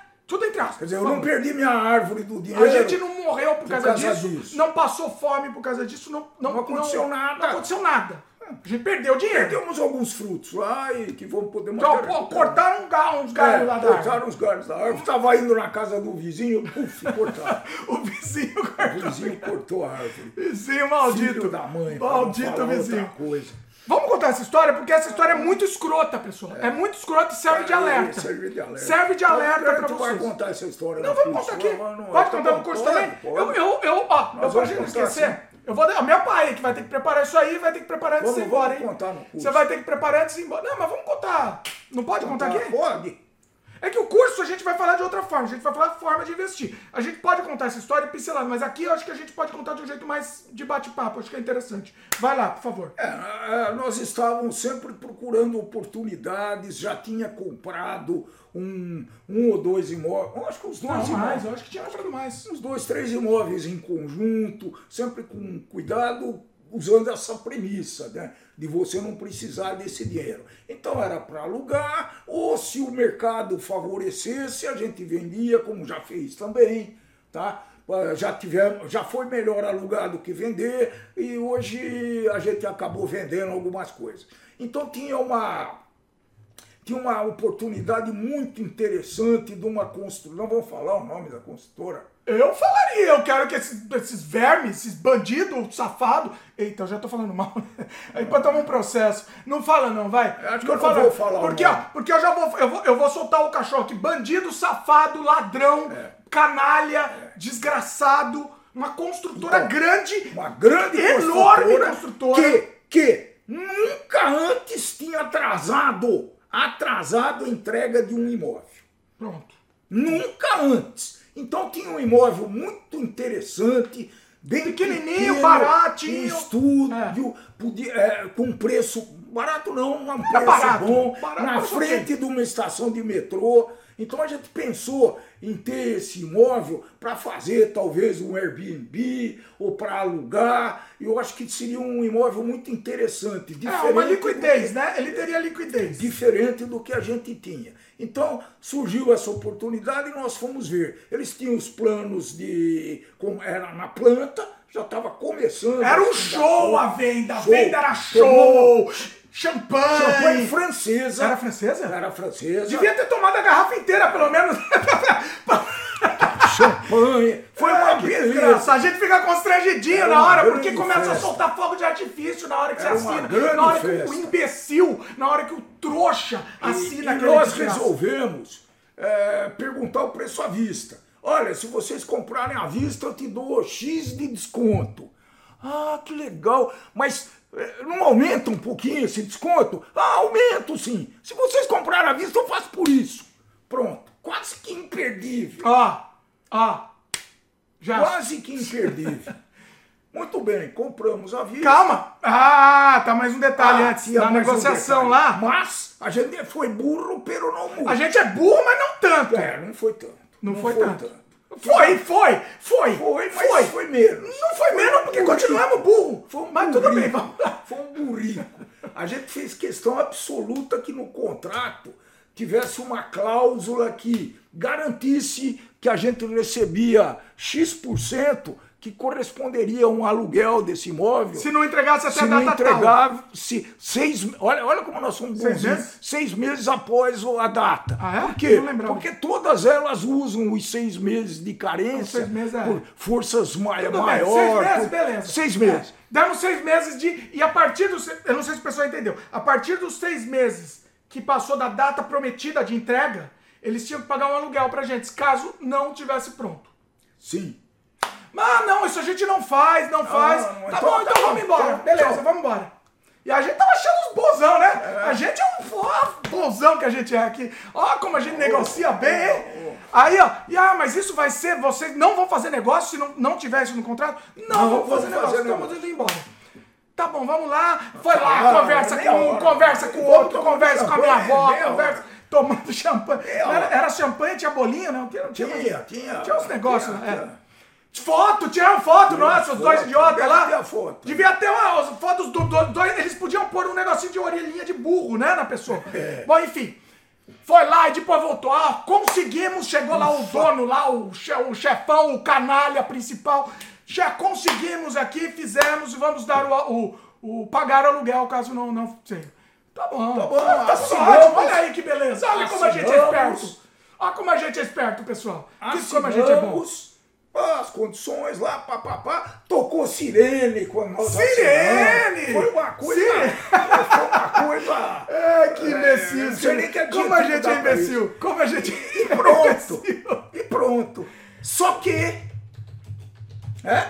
Só que. ah, um ano e pouco depois, eles simplesmente pararam, alisa- paralisaram a obra. Eu passava de lá cada, 15, eh, cada semana para ver como é que estava andando, achei meio esquisito e tal, mas ah, beleza. E aí a gente percebeu e teve notícias que paralisaram a obra. Essa e muitas outras dessa construtora. Tá? Uma das maiores, repetindo, uma das maiores construtoras do Brasil. A gente um dia pode falar? Talvez é, possa. vamos Como está correndo na justiça, É, não vamos falar o nome. Não vamos falar, tá em Por enquanto está, está correndo na justiça. Então nós temos falar. dois, nós temos dois processos contra esse, esse adorável pessoal. É, importante Nós dizer. Aí o pessoal deve estar se perguntando: ah, então vocês estão tão beleza, hein? Vocês estão de boa, porque vocês estão ganhando aluguel de 500 anos. Dó, foi 2014, tá, pessoal? Você imagina. Olha quanto vocês estão ganhando aluguel de desde 2014. Tamo, Então nós estamos temos- esperando, estamos sentados aqui, pessoal. Nós sentados. temos, nós temos uma, uma ação na justiça em grupo com os condôminos que foram eh, Roubados. roubados e passados para trás e sofreram o conto do vigário dessa construtora. E também estamos com uma outra ação, essa é civil pública, eh, de nós dois contra essa construtora para cobrar os aluguéis. Tá? É isso que está acontecendo. Ah, Num dia, se a gente recebesse só o aluguel, a gente comprava. é, só- só- só- a gente tá fazendo só pelo aluguel. Nessa altura do campeonato já. Sério? Eu não, eu não fiz a É, conta. é eu grande. não quero fazer a conta É pra não passar é nervoso, não. é eu não quero passar nervoso. É grande, com correção. Com... Ó, ó, inclusive isso serve até como investimento. Porque eu acho que um dia, eu acho, né? vamos, vamos um dia vamos receber. Um dia. Foi um investimento aí. É tipo o Collor confiscando a poupança. A gente foi confiscado. Recebendo as- o mês passado. O Do ano Collor? passado nós recebemos Do Collor? esse plano da poupança Olha do meu falecido e amado sogro. Ah, é? Recebemos. Olha aí. Sim. Tá vendo? E, e foi é, antes disso ainda. Então, provavelmente, talvez os netos da Lorena. É, os netos da Lorena. O é isso. neto da Lorena recebe, que tá lá muito bem. Tá lá, tá lá, tá lá. Não, assim, entendeu? É, é- mas é, é importante trazer essa história, por quê? Pra gente tomar cuidado, pessoal. Não é pra investir a torto é direito, torto é direito. se isso fizesse diferença pra gente, se fosse o Tava dinheiro ferrado. que fizer diferença Como pra gente, a gente teve, tava ferrado. Teve, teve muita casos. gente. Ah, conta, conta. Teve, teve um caso que me. Eu fui até falar com a moça. Conta essa história. Essa menina era solteira, investiu todo o dinheiro dela para comprar esse apartamento. Ela comprou. Então ela deu, parece que 80% do valor à vista. É, e continuou pagando lá os 20% que faltavam e recebeu o golpe do mesmo jeito que nós. Essa menina precisava disso. Hoje ela paga aluguel e esses, desculpe o termo, lazarentos. Eu não tenho. Lazarento é um termo é, desgraçado, vermes, não sei ladrões, chamar. estelionatários, canalhas. Quer Pode chamar o dizer, que quiser. é, porque foi, foi uma coisa muito surpreendente. E, e- e- então tem duas coisas para fazer Calma. num caso desse. Peraí, antes de você falar das duas coisas, teve mais um caso, eu achei que você ia contar um outro. É, Da menina eu não lembrava. De um, de um carinha que comprou para os Ah, filhos todo o dinheiro, ele pegou o dinheiro dele, o investimento. Falou, "Qu- quantos apartamentos ele comprou? Mas comprou quatro ou cinco. Nossa, ele pegou Comprou todo o investimento, da, ah, vai ser bom negócio. Enfiou tudo no apartamento, coitado. E os filhos estão tentando ir para a justiça porque ele já, Já tem idade. morrido. Eu conheci. Ah, você conheceu Eu ele? conheci ele quando eles foram na reunião dos. Do- Dos do- a Assembleia É, lá. Assembleia dos trouxas. Dos passados para trás, dos engabelados, Dos- né? dos- e dos dos idiotas, dos imbecis, dos burros, dos mentecatos e, e pronto. É, uma tristeza então, a- a- mas a- acho que dá para Das duas lições aí, você ia falar duas. Dá, dá para simplificar em duas lições, pessoal. Tá? Ah, não comprem coisa na planta à vista. De jeito Nunca, nenhum. nunca. Isso a gente aprendeu. Nunca. Aprendemos se ferrando. Ah, e mas- virou lição. Virou li- Ah, isso vai pro curso, né? Aprender, explica isso no Mas curso. vai pro Esse, curso. esse pessoal nunca tinha atrasado um imóvel, pessoal. Eu fui ver isso daí. Antes de ir lá, nós fomos ver. Nós recebemos um folheto do, do corretor falou: bom, é interessante. Por, por sorte, o azar, você estava lá na época. Tonto, tava né? lá. E fomos lá nós dois lá beber champanhe. Já um copinho, né? Não bebemos direto é, beber. é, ah, bebemos beber. tudo. E, e- e essa, é a primeira, essa é a primeira lição. Qual é a segunda? Tá, pessoal? Qual que é a segunda lição? Não sei. Qual é? Qual que era, né? Esqueci a segunda. A primeira lição, não compre, Não compra à vista. Apartamento. Pode comprar apartamento na planta? Pode. Eu Pode. depois disso Pode, sem apartamento. problema, sem problema. Tá, tá muito feliz, ele tá me rendendo lá Não é sem problema, é com problema. Você pode perder dinheiro também. Pode perder Só que você vai perder Isso. infindavelmente menos. Muito menos. Se a Sim. gente tivesse comprado na planta e, e pago os- a prestação, teria pago talvez 10. Não os 30. 10%, que- tá ah, talvez 20%, vai, 20%. que a gente teria perdido. É. Né? E, e o segundo. Quanto que é o segundo? Eu não registrei. Esqueceu. Olha aí. Mas eu lembro daqui a pouco. Ô, Prometo. rapaz. Puta, a idade. Negócio do aluguel tem a ver? Talvez. Ah, negócio do aluguel, sim. Ah, coloca uma coisa. Eu não sei se é isso que você vai falar, mas vai pensando, vai lembrando. Coloca uma coisa no contrato que consiga sair. Coloque uma garantia também no contrato. Também nunca faça nada sem garantia. do- Todos os contratos que eu assino, isso não é só para imóvel. Ah, tá. Isso eu vou dar uma lição aqui que não tem nada a ver com investimento, mas tem, tem a ver também. Todos os contratos que eu assino, o resto do contrato não me interessa. Só me interessa um ponto. Sabe qual é? O ponto onde pode ser desfeito aquele contrato. É o único ponto do contrato que me interessa. Por quê? Independente de qualquer outra coisa, se eu posso desfazer daquele contrato com uma, com uma determinada facilidade, acabou. O resto do contrato ele pode obrigar eu a plantar bananeira. Ele pode ir lá, ó, vai lá plantar bananeira, vai fazer o que. Vai, vai, Lembrou? Lembrei. Vai. É, então, primeira regra: não compre nada na planta à vista. Ponto absoluto, não negocie esse negócio. Inegociável. Ele pode, ele pode te oferecer o céu. No, 90% de desconto. Um paraíso. Isso você está falando na planta, na planta, lembrando. Tá? Na planta. Na planta. Na o, planta. As outras, se o negócio já tá lá o imóvel, é outra coisa, hein? Não, não, não é... Segundo, Ah. talvez mais importante, mesmo que for a tua casa própria, não, não invista todo o teu capital que você precisa para comer se perder um emprego. Isso está lá no curso, né? Se você precisa de um dinheiro para comer, que se perder o emprego vai precisar entrar nesse patrimônio, não invista para comprar um imóvel, mesmo que for para morar. Exatamente. Tá, pessoal? Exatamente. Tá? Não façam isso. Peçam financiamento, paguem juros se for o caso. Mas tá bom que o juro do Brasil é baixinho, né? Pode Baixinho, pagar. baratinho. É escorchante, mas beleza. É melhor do que. Tá sendo irônico aqui. Inve- É, é- é- é- é investir na sua. A, a casa pró- própria é uma coisa importante, icônica, né, pra gente. Né? Mas ela é um capital imobilizado. Para você investir na casa própria, você tem que ter um, um- um- como que chama? Um respaldo por trás. Faça uma árvore primeiro, deixa ela ficar robustinha, eh, vivendo por conta própria, sem precisar de muitos cuidados, para depois comprar o Você pode até comprar parcelando. Pode, Pode, comprar parcelando. pode. Se, for, se a sua parcela não, não te doer muito, é, ela te ajuda até a construir sua árvore também, né? Mas é, o, o- o foco não é, é imobilizar o capital na sua casa própria. né? vou- A princípio, no momento que você está construindo, né? Seu, seu, seu- sua independência. Você estava falando de possessão. Você presenciou alguma coisa assim? Se tem algum, alguma história interessante para contar nesse sentido aí de, de possessão que você presenciou? Cara, eu já. já a, a minha incorporação é de possessão. Eu não, não consigo incorporar falando. Hum. Eu tenho dois tipos de, de mediunidade. Uma é quando eu estou trabalhando aqui escrevendo, né? eu- sempre fica aqui uma bebidinha aqui do lado. Hum. E às vezes eu, eu entro num estado de transe e vou escrever a matéria. Pá, pá, pá. Ou às vezes eu estou falando, ou dando uma palestra e tal. Minha esposa é médium, ela fala aqui. Às vezes junto um velhinho cabalista com você, eu mudo até o jeito como eu falo, o tom, a passagem. Inclusive já me falaram que vários vídeos que eu tenho gravados, se você olhar agora no YouTube, eu apareço em um monte, né?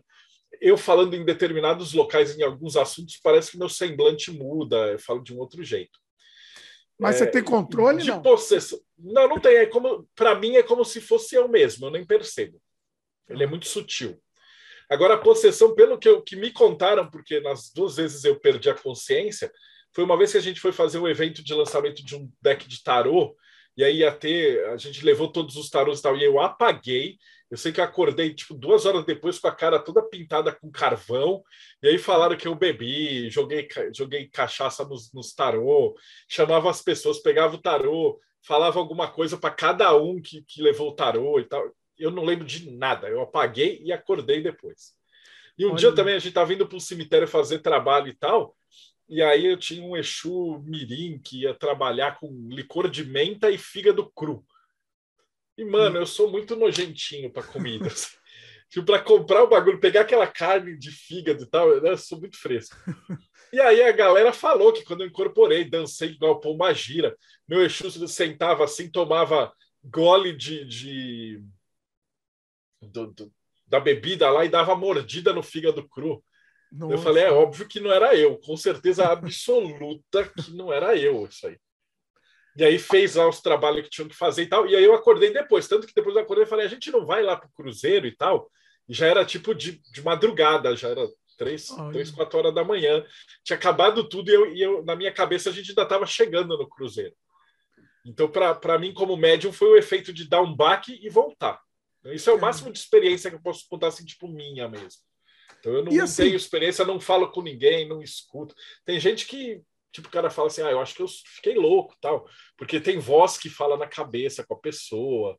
Ah, você tem, não, você não escuta, você não escuta a outra Zero, pessoa eu falando. sou um tapado nisso aí, cara. Não, ah. não escuto nada, eu não vejo nada. Mas eu, uma vez um, uma entidade falou para mim que na verdade essa minha curiosidade é porque assim, apesar de eu não ver nada, eu, eu acho que eu nunca tive um amigo que não fosse médium. Então eu passei a minha vida inteira com pessoas ao redor que viam um monte de coisa e eu não via. Então, essa curiosidade que eu tive de tentar descobrir falar como que esse mundo astral funciona foi uma das coisas que me movimentou. Se eu fosse um médium que eu já enxergasse espírito igual o menino lá do, do sexto sentido, eu não ia ser cético, porque você ia ser um crente. Você ia ver o espírito e falar: tem um espírito aqui, está falando comigo. Sim. Mas se eu tenho uma pessoa do meu lado que fala assim, tem um espírito aqui que tá falando comigo e eu não tô vendo, eu falo, esse cara é louco. e aí eu falo, vamos testar essas coisas. E aí eu testava um monte de espírito, já apanhei muito de, de, de, de entidade. Agora, você falou assim, ah, tal, você comeu a carne lá tal. Alguém já filmou, eh, alguém já filmou isso e te mostrou? Não, eu tenho uma foto minha incorporado dessa, dessa, dessa vez que foi o tarô. Que, é. que eu estou sentado assim, tem uma fogueira do lado e tal. Mas eu olho para mim, sou eu sentado lá, mas eu não, não me lembro de, estar. Mas você não, tem, você não tem, de repente, curiosidade de pedir para alguém filmar e, e para você teria, assistir? Até teria, com certeza, mas foram, foram coisas tão esparsas na minha vida que, Acho que é meio surpresa, não, é inesperado, assim, né? É dentro de ritual, então, e não, não, se filma nunca, né? Quando é um ritual desse tempo, ninguém nem leva celular, mesmo porque você vai estar tão ocupado ali que não ia ter ninguém para pode? filmar. Pode? É, não tem nada contra, mas a gente vai estar tão ocupado e todo mundo tem coisa para fazer que ninguém nem lembraria de, ah, eu vou ter que filmar e tal. É. Já tive terreiros que a galera às vezes filma, eles, eles enxergam de, de uma certa maneira essa, essa eletricidade das coisas que filmam. Uma vez eu tentei filmar um Exu em segredo, e o cara virou assim, com o negócio escondidaço e tal, e a entidade não estava pensando ela parou o que estava fazendo, virou para mim e falou que se eu continuasse com, com o aparelho ligado, ele ia quebrar. Eita! Aí eu falei, caralho, como é que, eu, que essa entidade se descobriu que eu estava filmando o cara sem. Então eu acho que assim, mas é aquelas coisas. Eu gostaria tanto de ter grana para poder pagar alguma aqueles experimentos científicos que você vai com, com, essas coisas, cara, porque eu acho que a gente ia descobrir tanta coisa maravilhosa. É. Eles enxergam esse tipo de coisa. Eles enxergam quando você tem uma vela, por exemplo, que ela está consagrada para alguma coisa. Então, eu fiz vários testes. Nesse, nesse período que eu te falei de anos que eu passei de Cambone, eu às vezes tentava sacanear o cara. Ele falava assim: vai lá dentro e pega a água da chuva. Aí eu entrava assim e trazia água de torneira, de propósito. Uhum. Na cara limpa, falando: oh, tá aqui, paizinho e tal. Aí ele pegava o copo de água, olhava e falava assim: essa aqui não é, é uma outra, ela tá no armário, no tal, tal, tal, tal. Olha. Ele não falava, oh, seu filho da puta que tá me enganando e tal, mas ele sabia que não era água. Cara, e era água, era igual. Daí, às vezes, eu voltava e, e, não trocava de propósito, e voltava e falava que trocava, e aí, aí ele começava a ficar... Alguns não perdiam a, a coisa, eles falavam assim: não, filho, ainda não é essa, é da, da, da não sei da onde. Não perdi a educação. Né? Não perdeu a educação, foi fino. Assim, provavelmente, hoje eu acho que o cara enxergava a minha mentira na, assim, tipo, através. Ele tá falando, esse palhaço tá, tá, tá uhum. vindo esse humano porcaria aí. Mas o cara não perdia a finesse, mandava eu trocar e tal. Aí, então, eu, eu fiz isso várias vezes para testar. Com vela, que falava assim, traz uma vela e tal. Aí eu tirava uma vela de um outro altar e levava dele e falava assim, ah, essa vela já tem dono. Hum, eu falo, cara, essa vela não tem diferença física, ninguém viu eu mexendo, ninguém me filmou, ninguém viu eu pegando isso aqui. E o cara uhum. falava assim: essa vela já tem dono. Daí eu voltava e trazia uma outra, assim. E isso eu fiz assim, várias vezes. Cê, e você já pegou charlatão nessas, nessas andanças aí? Ah, a gente tem um monte de história de, de, de charlatão. Os pais de santo, ah, antigamente, na Umbanda Raiz, eles hum. faziam um teste, de chamava teste de Ogum. Então davam para os caras, diziam que estava incorporado, para eles é, segurarem tacho com fogo, pôr na cabeça. Tinha, tinha um pai de santo, que eu não, não vou falar nomes assim, ele passava fio desencapado nos médios. Se você não estava incorporado, a entidade, se você passar fio desencapado, ela, ela continua falando com você, não, não nem se mexe. Eu já vi a entidade apagar charuto na mão. É, eles, eles têm um outro sentido. E quando o cara não está incorporado, acontecem essas coisas. Tipo, o pai de santo conta que uma vez é, entrou uns bandidos lá no, no terreiro, aí os, os médium, quem estava incorporado, continuou dando consulta parado. Alguns saíram correndo, foram se trancar no banheiro, aí falou que tinha um médico que batia no banheiro e falou assim: abre a porta, é o Xum que quer entrar. Daí você via que era pilantra. Pô, hoje em dia é um monte, você vê por aí em live. Eu vi um picareta outra vez falando assim, o cara fingindo que era Exu, falando assim: faz um piques pro cavalo. Dá um agradinho pro médio. Aí eu falo assim, porra, que entidade que ia fazer uma merda dessa? Então é muito ego do, do, do, cara. Ou o cara nem tá incorporado, é um ator, né? Esse é outro problema de você estudar religiosidade uhum. nesse sentido, porque como não existe uma prova científica que fala assim, não, Dimitri tá incorporado ou não tá, cara, é a experiência de você ver se tá certo ou não tá. Isso é um problema, porque, de uma certa maneira, por outro lado, é bom porque você tem toda essa pluralidade de, de, coisas que podem acontecer. Por outro lado, dá margem para muito picareta. Mas aí também não posso falar nada, porque você vai na igreja, ela só tem picareta. Aí dá, eles fazem tanta charlatanice nas igrejas que às vezes dá margem para um pastor honesto se, se lá. Né? às vezes tem um honesto. Che bella cosa, noi giornate sole, un'aria serena, dopo una tempesta, per l'aria fresca, fare già una festa, che bella cosa na giornate sole.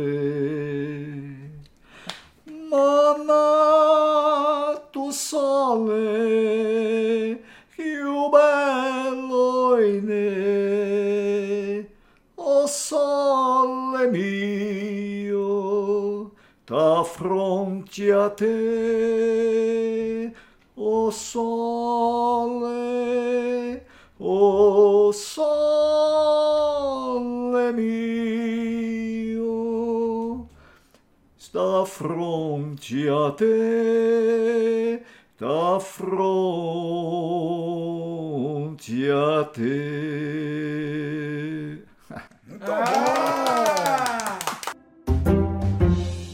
A maioria do, da galera que tem TDAH tem uma percepção de tempo diferente.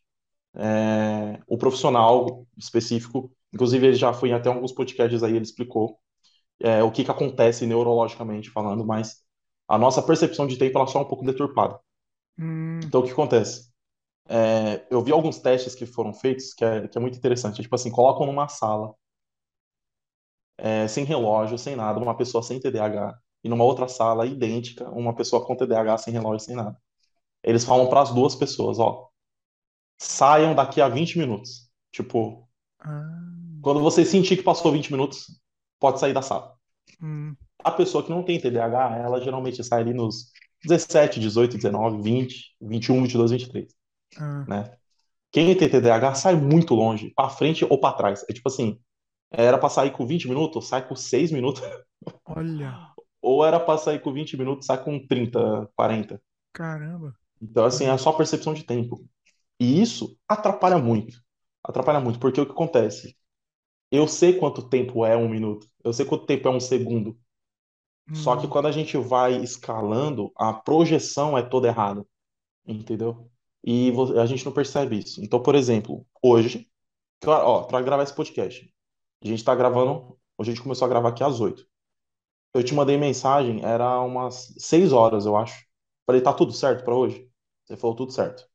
Então, tipo assim, 6 horas, eu já tava, eu vou participar do podcast, eu vou me preparar. Só que ainda é 6 horas. E aí, o que aconteceu? Aí eu fui tomar banho, fui arrumar aqui lugar para mim gravar tal. Quando eu fui ver, eu ainda não estava pronto já era três para as oito e você falou, e aí? E eu, e eu já passou duas horas.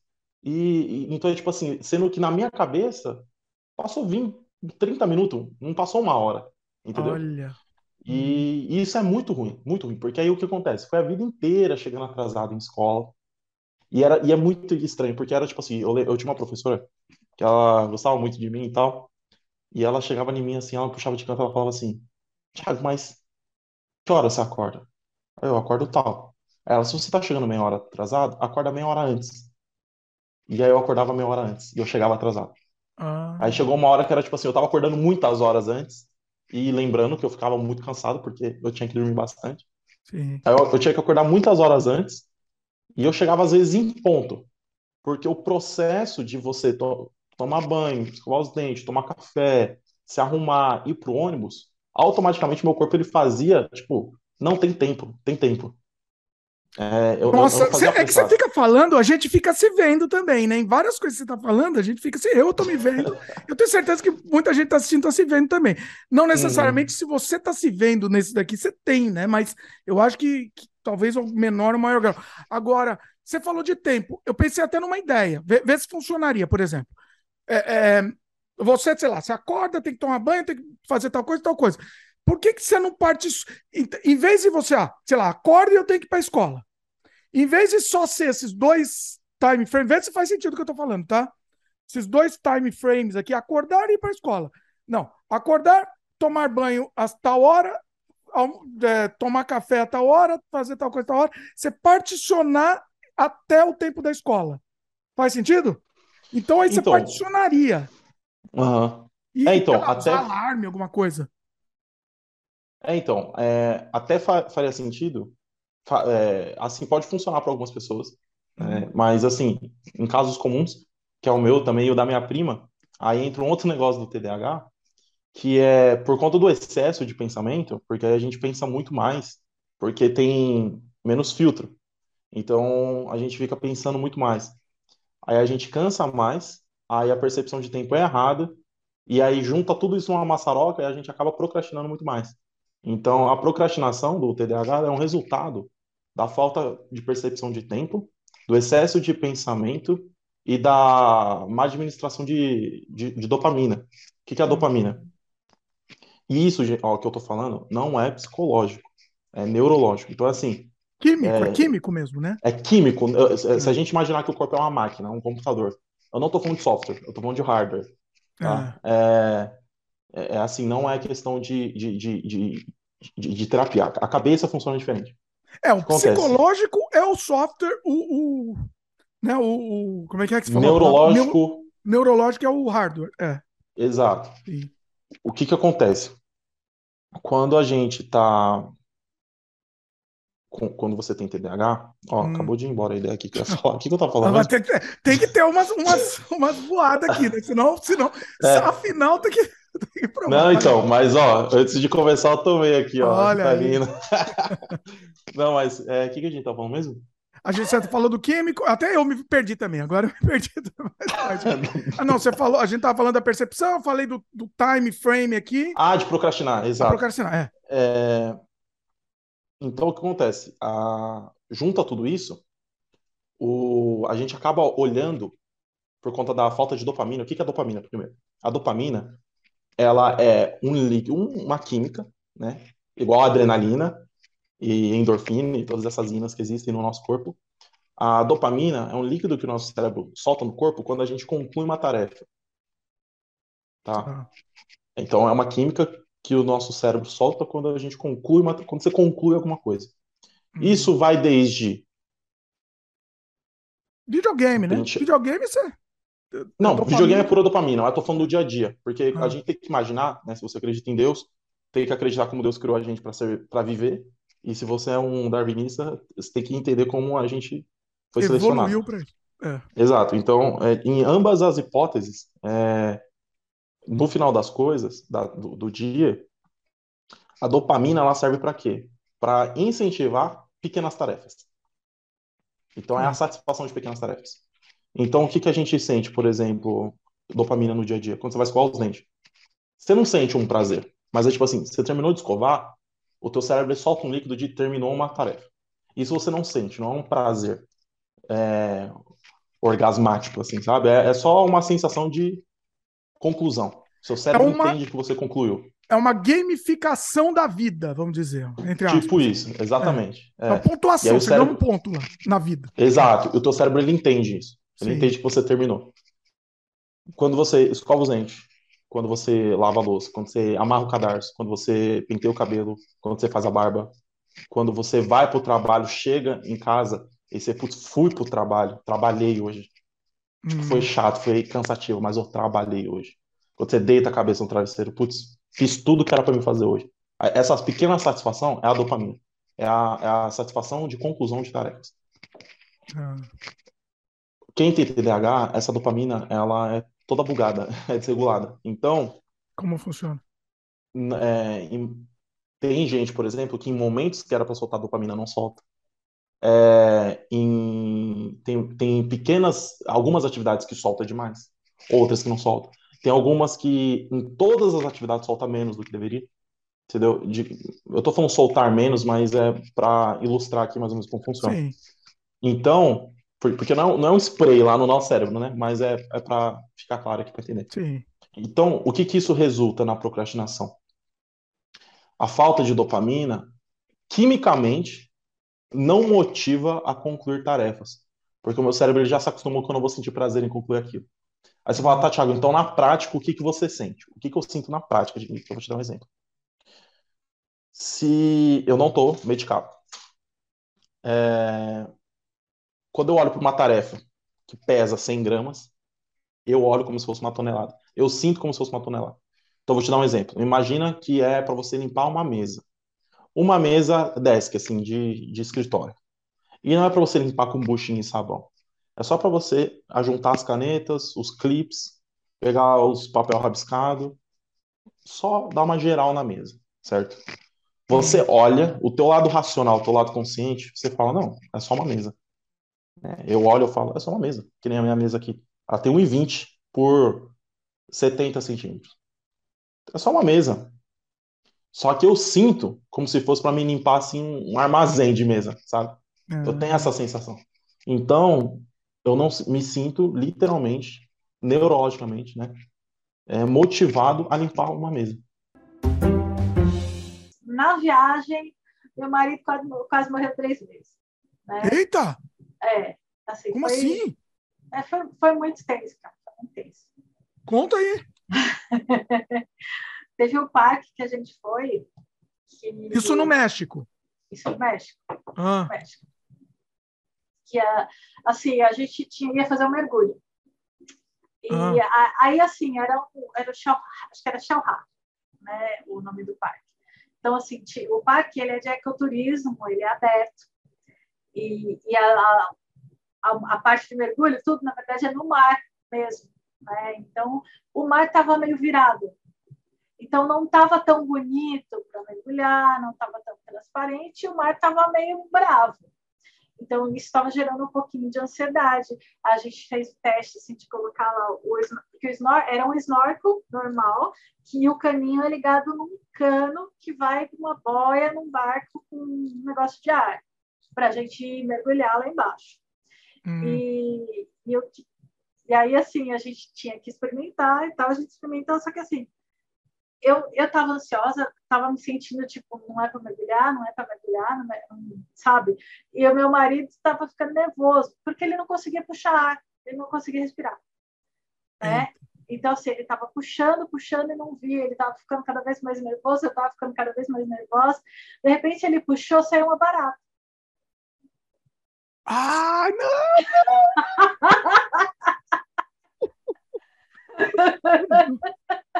Do cano, imagina se ele tivesse lá embaixo. Nossa, meu Deus! É, então, aí no final a gente trocou esse passeio. Não, não quisemos mergulhar, por razões mais que óbvias. Né? Nossa! Esse passeio estava tudo pago, né? e a gente tem, foi, tentou trocar por um outro passeio né? Trocamos por um passeio onde você colocava um escafandro. Ah. Né? escafandro pesa 30 quilos. Então, assim, ele te mantém lá no fundo direto. E aí você ia andando por um, um corredor, né? Tinha um corredor que você ia acompanhando o corredor e descendo até a toca das arraias. Olha. Né? É um Isso é legal, legal, hein? Isso é legal. Né? Se tiver barata lá dentro. Não, foi muito pior que a barata. Que isso? o cano de ar escapou. Sumiu. Escapou eu... lá embaixo? Lá embaixo. Eu, Qual que é a profundidade? Então, só que a gente estava no começo, porque o negócio, sim, ele vai descendo. Você vai descendo Nossa. pelo corredor, você vai indo lá para, sei lá, não sei quantos metros lá para baixo. Né? Então, assim, ele estava, sei lá, a uns, uns dois, três metros para baixo. Né? Meu. E aí, assim, a gente estava perto no caso e ali tinha um caso.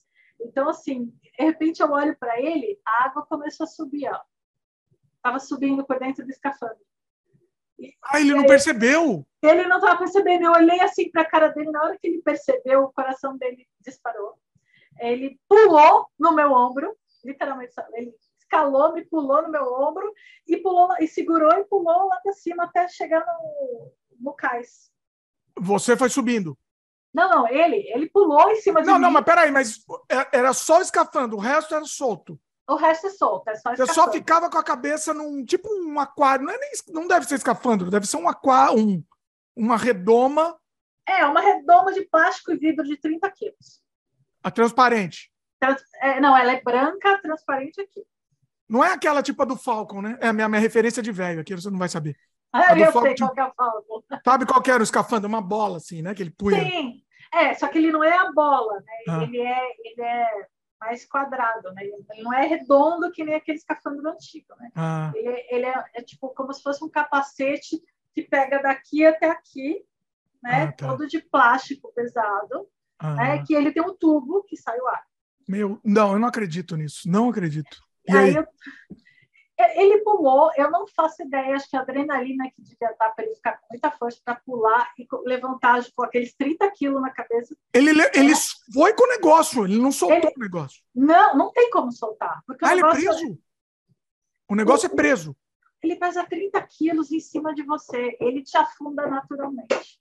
Ué, você não, você não consegue escapar por baixo dele? Não, não, ah, ele tá. encaixado, ele encaixado no pescoço. Caçamba! Aí ele, ele pulou, ele colocou os pés aqui e pulou.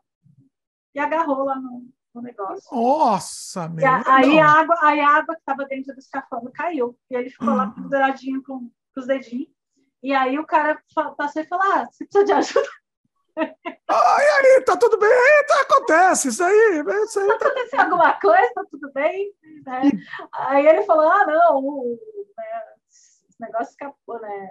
O ar e tal. Ele, ah, você quer voltar? Não, não, não. Meu, meu, é muito, né? É muito para minha cabeça. É, no México não dá, não dá. Tem, tem lugares que não dá pra gente confiar nessas coisas, entendeu? É difícil, cara, é difícil. É difícil. Que é que a gente tá lá no embalo, né? A gente tá, tá empolgado lá no lugar e vai, entendeu? Mas não dá, não dá. Pra... México é um lugar que não dá para confiar nisso, entendeu? Não dá. É, é, até legal você fazer, por exemplo, passeio com o snorkel, que assim, você vai banco de não, coral. Tudo bem, se, não, se não tiver é, risco de vida, eu tô falando. Não tem coisas risco. de risco de vida. Coisa de muito fundo, é, eu não tenho coragem. Qual que é a profundidade?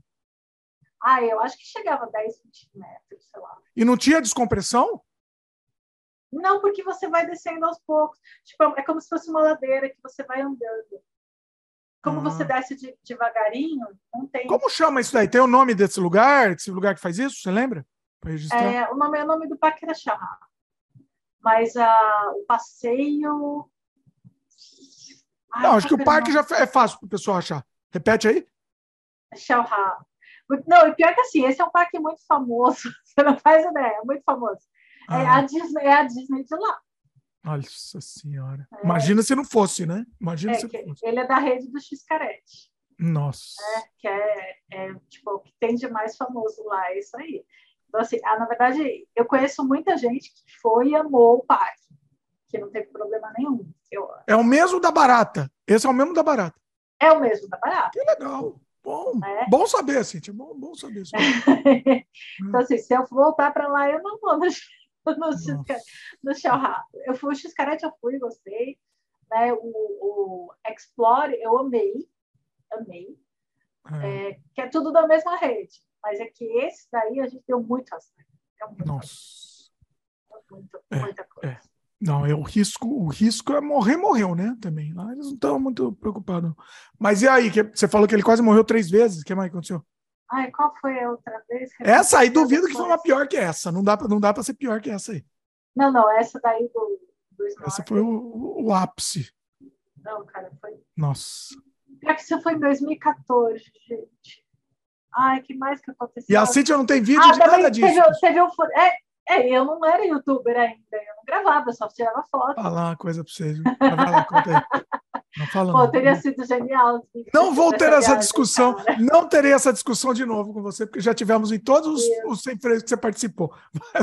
Teve, teve um lá, a gente também pegou uma tempestade, né? Lá no, quando a gente foi no Explore, teve o, o dia virou, hum. né? E aí de repente começou uma chuva com vento assim muito forte. E, e a gente, que lá, sabe, né? Cancún é aquela região de tornado e tal. Eu não sei se chegou a ser um tornado, mas a gente, mas a gente foi em época de furacão. Ah, é, então eita. a gente ia correr o risco, sabia? sabia, né? Já sabia do risco. É. é. E, e aí a gente teve um lugar, uma hora que a gente foi no restaurante e, hum. e aí aquele restaurante com, com self-service, sabe? A comida lá tá, tá aberta e tal. Aí tinha ah. os mariachi lá tocando e só que era tudo aberto, então, tipo, era um negócio lá de palha em cima e em volta era tudo aberto. E aí vai a chuva com vento, é, chovendo em cima da comida. E os, e os mariachis tocando tipo Titanic, sabe? Aquela coisa, aquela cena lá no final, aquela tempestade para lá e para cá, e os caras lá tocando como se não tivesse acontecendo nada. Que agradável, que coisa é muito, agradável. É muito surreal. É muito surreal. Nossa. Para quem está ouvindo esse programa, talvez esteja reconhecendo um pouco a voz do Lorde A de outras de outra coisa que não está conseguindo reconhecer exatamente de onde vem.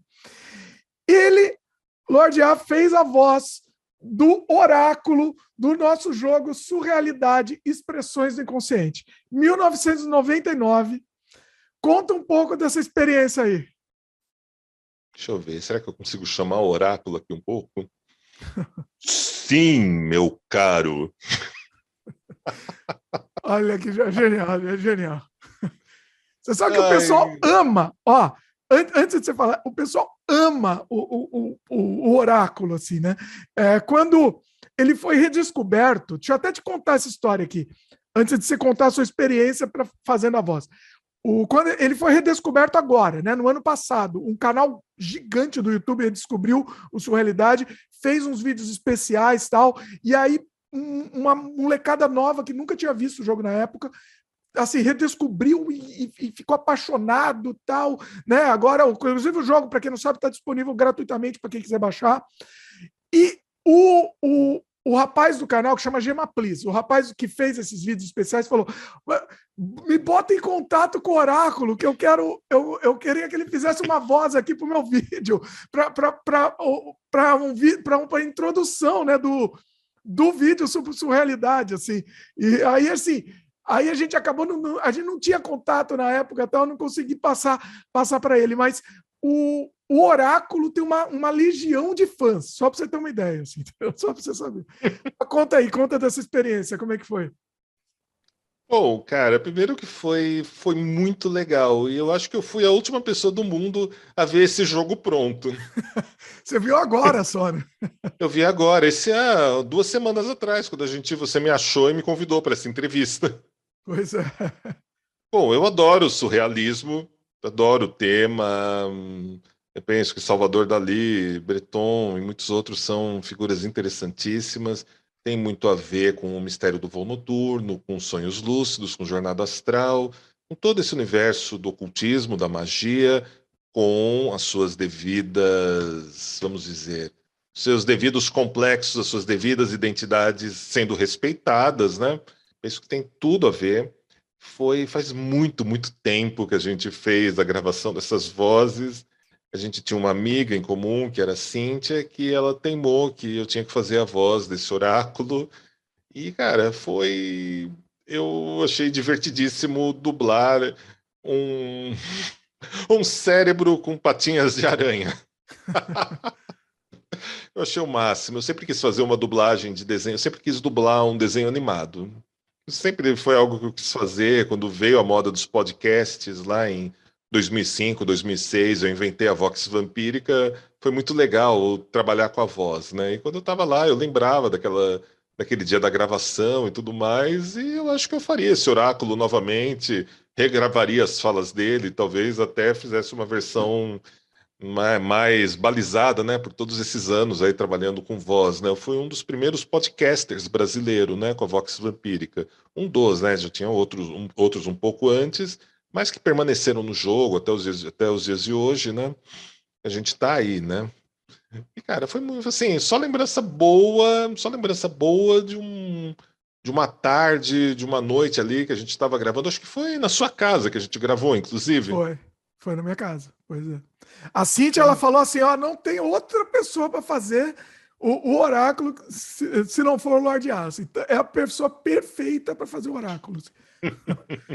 E ficou, né? É, é, uma, é uma identidade própria, assim, né? Porque a gente queria mesmo uma voz. A, a sua voz é muito característica, né? Muito, muito forte, assim. E, e, e, é um personagem que, assim, não tem tanta relação com a voz. E é, essa, é isso que causava até estranheza também, né? Isso que era interessante. Por sua voz muito, muito marcante, muito forte. E um personagem com, com um outro estilo, né? Uhum. Não, foi assim, cara, foi foi divertidíssimo. E ver, foi uma coisa, uma experiência curiosa, foi ver esse jogo, né? Quase duas, nossa, já passou duas décadas, né, que a gente fez essa Mais gravação. de duas décadas, é, pois é. Mais de duas décadas e acaba sendo um dos registros mais antigos da minha voz, né? Em atividade também. Olha aí. Então, então, cara, assim foi, a gente não sei, para mim, pelo menos, trabalhar, viver com essa voz que eu tenho foi um negócio super difícil na infância, durante uma boa parte da adolescência. Eu preferia ficar quieto do que falar alguma coisa, né? Eu Como assim? Mais... Sua voz é ótima, mas o, seu... Então, lembra aquelas coisas que eu falei que correm no coração e correm na cabeça, e quando você tem um brinquedo mais legal que as outras pessoas do playground, essas pessoas geralmente detonam isso? Então, assim, foi, foi um negócio difícil. A Vox Vampírica, lá em 2006, né, 2005 para 2006, quando eu comecei a desenhar, comecei a fazer, foi o meu trabalho de me entender, me harmonizar com essa voz, né, me harmonizar com, com aquilo que eu queria, com as ideias que eu queria expressar, com aquilo que eu queria mostrar para o mundo, e até ali eu tinha uma dificuldade ainda muito grande com isso na minha cabeça. E foi assim, eu levei uns quase um ano, assim, até ouvir a voz gravada e não estranhar ela, entender que era algo meu. Era algo meu, aquela voz, e ela era daquele jeito, não era como eu idealizava, não era como eu pensava que poderia ser, né? E não era aquilo, principalmente aquela tonelada de coisas ruins que pessoas de, derrubavam, né, a respeito disso, que é sempre horrível, né? O, tal, o pessoal chama de bullying isso hoje em dia, né? Pois é. Enfim, é. é. um, era um tema delicado. E assim, eu fiquei, trabalhei tudo aquilo, a Vox Vampírica vingou, continuou, estamos aí 550 edições de Vox Vampírica, né, durante 16 anos, é um número interessante. Mas aí para mim ficou, tá. Eu lembrava que eu tinha feito esse personagem, eu lembrava que tinha acontecido tudo aquilo, mas a gente ficou distante e eu nunca consegui ver aquilo, né? E o que acabou sendo bom para mim, porque hoje em dia, quando eu vi o que a gente fez naquele momento, eu ouvi minha voz já com alguém que trabalha com voz, né? Há bastante tempo e foi uma experiência boa. Tipo, nossa, então quer dizer que se eu se tinha alguma coisa lá no, no fundo do meu ser, alguma sujeira que tivesse ficado lá, de tantas, de tantas coisas ruins que eu tivesse passado, cara, minha voz era boa, minha voz era característica, minha voz era muito parecida, talvez um pouco mais leve, um pouco menos um pouco menos hábil, do que é agora, mas ela tá lá, tipo, putz, ela sempre esteve lá, ela sempre foi assim. E acabou sendo assim um fechamento de um longo processo para mim. Olha aí, que momento bom, devo, devo reforçar que foi bom. E quando eu vi o personagem, eu adorei ele. Até pensei, putz, tem que falar com o Dimitri pra gente de repente inventar mais coisas com esse personagem, né? Iria adorar então, olha... fazer o oráculo para vídeos do YouTube, para animações novamente. Olha, olha a ideia que você está tendo aí, rapaz. Isso daí é interessante, hein? A gente pode. Porque o que, que acontece? Eu até te falar aqui, não sei se você está sabendo se.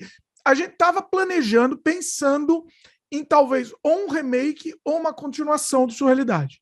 Porque muita gente está pedindo, muita gente, né? Uh, e aí, eu, obviamente, que eu ia te convidar também para esse projeto. Ainda está muito embrionário, a gente ainda está tá pensando, planejando, né? Mas essa outra ideia que você teve agora, de de repente é, fazer outros, outros, outras mídias mesmo, além de jogo, ir para outras mídias, o Oráculo, né? Sei lá, para animação, para para outras mídias, pode ser um caminho aí. Vamos conversar, vamos conversar em off aí. Pode ser bem interessante. Pessoal, inclusive, pessoal comenta aí. Vocês querem ver o oráculo aí de volta, de volta ao mundo aí? Inclusive, uma coisa importante. O, a voz original a gente gravou em umas condições muito, muito precárias, né? Hoje em dia é uma tecnologia completamente diferente e, e é, né? E, e, então, assim, seria uma coisa muito melhor hoje em dia, né? Assim, a precariedade foi absurda. Tudo para a gente conseguir produzir esse jogo na época foi muito, tudo muito precário, né? Qual era o Windows que a gente usava naquela época ainda? Era o XP? Não? Acho que era antes, hein? Era antes do XP, nossa. Talvez 98, provavelmente 98. Windows 98. é, então, então respeitem. A gente já fazia isso com o que a gente tinha com Windows 98. Penso que a gente não vai fazer hoje. era o que tinha. Não, mas ó, e uma coisa interessante, tá? O é pessoal legal, legal, conseguiu. Legal aquele jogo. Eu ficava com muito medo até de lançar hoje em dia, de mostrar hoje em dia, né? Mas eu, eu fiquei muito impressionado como o pessoal conseguiu entender a época que foi feito, entendeu? Então, assim, o pessoal. É, é, eu não recebi um comentário. Olha, eu recebi milhares e milhares de comentários elogiando. Eu não recebi um comentário negativo. É, entendeu? Isso foi impressionante, porque o pessoal conseguiu entender né? Conseguiu entender o ano que foi feito, 99, comparar o que existia naquela época, né? E, e é só comentário de pessoa é, elogiando, pedindo continuação, pedindo um remaster, remake, enfim. Então, é, eu acho que é um produto que ficou muito muito assim caro para as pessoas. As pessoas gostaram muito, assim, ficou muito no coração. Quem jogou na época, porque ele foi distribuído, né, na época, foi distribuído, sei lá, saiu na revista do CD-ROMs, foi mais de acho que 100 mil unidades, saiu, foi publicado na revista, né? Em, no, em Louco. 2002, se eu não me engano, 2002 foi publicado. Não ganhei um centavo, eu sempre comento isso. Não ganhei um centavo com a revista CD, mas, mas tá bom, eu queria distribuir. Eu falei, me importa que as pessoas recebam isso, entendeu? E aí, o, o que. O, que o, o, o, dinheiro vem depois. Dinheiro não, não, não é isso que. Não é por isso que eu fiz, né? Eu fiz o que eu queria que as pessoas tivessem acesso. Então foi muito legal. E muita gente da época. E muita gente agora revendo, né? é, revendo e, e, descobrindo também, então foi muito bacana. Vamos, vamos fazer o oráculo, vamos pensar alguma coisa para fazer esse oráculo, trazer ele de volta aí. Porque, inclusive, tem. Olha, depois eu vou te mandar em off, eu não posso mostrar que é, que é, que é sec, secreto ainda. É, a gente começou a fazer alguns esboços e tem umas novas versões aí do oráculo. Opa. Não posso, não posso mostrar oficialmente, mas vou te mandar em off depois. Me lembra que eu te mando depois. E o pessoal Opa, agora legal. vai ficar desesperado. O pessoal vai ficar desesperado querendo saber, querendo ver. Logo, quando eu puder, eu mostro, pessoal. Quando eu puder, né, tá, tá bem legal, tá bem interessante essa ideia. Vamos pensar nisso. Para terminar, Lorde, ah, vou te pedir um favor. Tá um, faz um encerramento aí, fa, manda uma mensagem, não, não necessariamente encerramento, uma mensagem com a voz do oráculo aí. O pessoal, agora o pessoal vai ficar maluco agora, hein?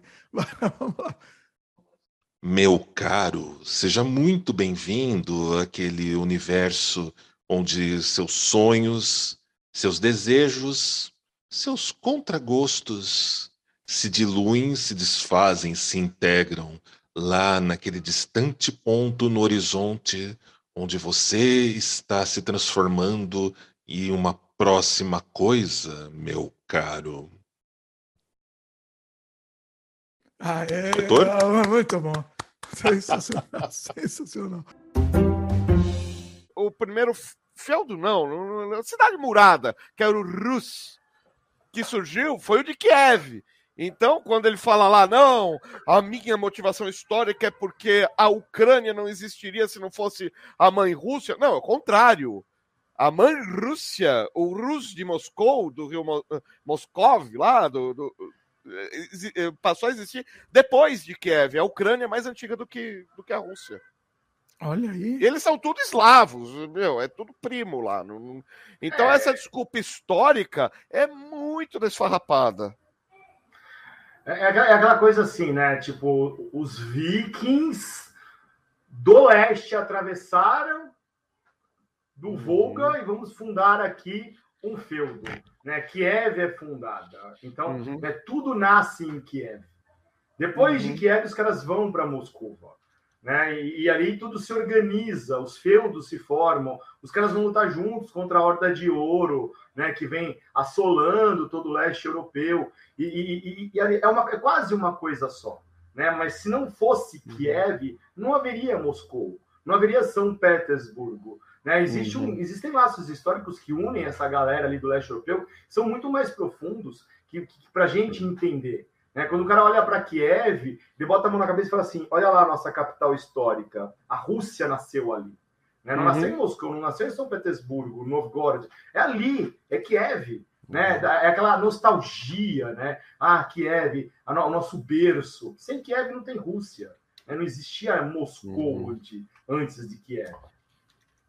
O é. que ano que foi isso, mais ou menos? Século, século IX, por volta do século IX. Né? Uhum. É, aquele, é aquele, é aquele século da, quando a gente fala assim, as segundas invasões bárbaras. É que pessoal, ah, povos bárbaros que invadiram a Europa. Tá, os germânicos fugindo dos hunos que foram lá para a Europa Ocidental, entrar no, no, no, Império Romano. A segunda horda dos bárbaros é os magiares entrando ali no leste europeu, na parte mais ao sul, e os vikings, né, os nórdicos, dando um rolezinho, né, fazendo aquele rolezinho esperto, vamos saquear a Inglaterra, porque tá fácil, vamos saquear uhum. a França, porque é mais fácil ainda, e o pessoal que.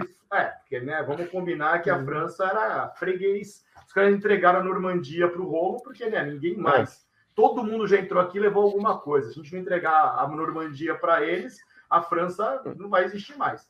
É, mas em York foi a mesma coisa. Entrega um feudo, pra, entrega os anéis para sobrar um dedo, pelo menos, né? Até o momento que não tinha mais, né? Porque a Dinamarca é. e a Inglaterra, em um determinado momento, era uma coisa só, né? É. E aí, quando os caras foram para o leste, né? Ah, eles eram comerciantes, eles foram para lá para comercializar. Tanto é que os russos de Kiev, eles acabaram se convertendo para a igreja ortodoxa por causa do grande comércio que eles faziam com o Império Bizantino.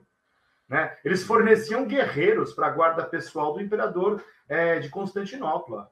Né? Existiu a guarda varangiana, que é uma das guardas mais famosas, uhum. que os caras eram temidos, extremamente eficazes lutando, eram todos é, noruegueses, suecos, a, a galera ali é, russa, que eram uhum. contratados porque assim a galera tinha medo deles. As lendas sobre a guarda varangiana eram é, gigantescas uhum. assim. Mas eles eram predominantemente comerciantes, eles vendiam tudo, a lojinha do leste europeu era ali, né? Então, assim, os rios daquela região eram todos ocupados, né, pelos vikings do leste, que são os russos, né? Dali saem a, a fama dos vikings no leste. Então, uhum. assim, é, é, uma coisa muito mais antiga. É, é mais legal, né? A coisa mais bacana, mais pop, a cultura pop dos vikings, é o pessoal que vai para Inglaterra, que vai para França, que vai para Islândia, descobre a Groenlândia, que faz assentamento no Canadá. E, e, é a cultura pop ocidental, né? Quem é que se dedica uhum. a falar dos vikings na Rússia? Ah, é a Rússia, a União Soviética. Os caras são, é, os vikings são os vikings comunistas. Não vamos falar disso, não é legal. viking sem barco não é viking. É. Pô, os caras têm uma história maravilhosa. Né? Quando você pega aquele livro Devorador dos Mortos, do Michael Crichton, é em uhum. cima das histórias contadas no leste europeu, não dos vikings do outro lado. Né? Os manuscritos do Ibn Fadlan, que falam do. É, é, é, leste europeu. Né? Aquilo é leste europeu. É, todo, uhum. é toda uma descrição que os árabes fizeram conhecendo, porque os emissários do comércio eles subiram ali pelo Volga ali, eles foram conhecer os vikings do leste, né? Ah, vamos prestar atenção, vamos prestar atenção. Uhum. A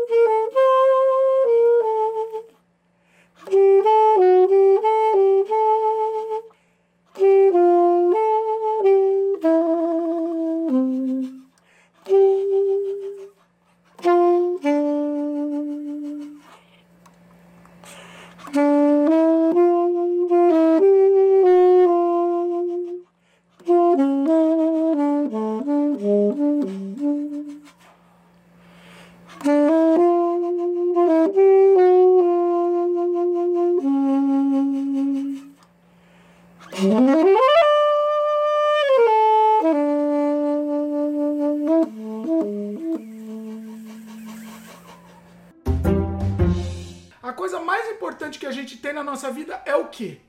É o quê?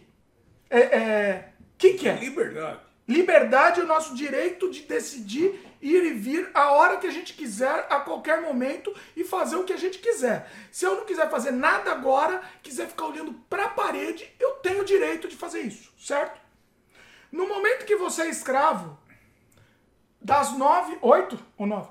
Das nove às seis, ou oito às seis, sei lá, você é obrigado a estar lá, de corpo presente. Ainda bem que o mundo mudou, né? Está mudando. Não sei se vai mudar, vai voltar. Eu já comentei que eu acho que vai voltar, mas tudo bem. O, o, você é obrigado a estar lá de corpo presente. Se você quer sair e ficar dormindo aquela hora, você não pode. Isso é escravidão, sim. Não tem outro nome. É, muita gente me. Quando eu fiz, eu fiz um outro vídeo falando disso, as pessoas me contra-argumentaram falando. Eu vou falar o contra-argumento que me fizeram. Isso, que é não. o meu, o meu. Ah, não, você tem direito de sair de lá. Sim. Sim, e procurar outro.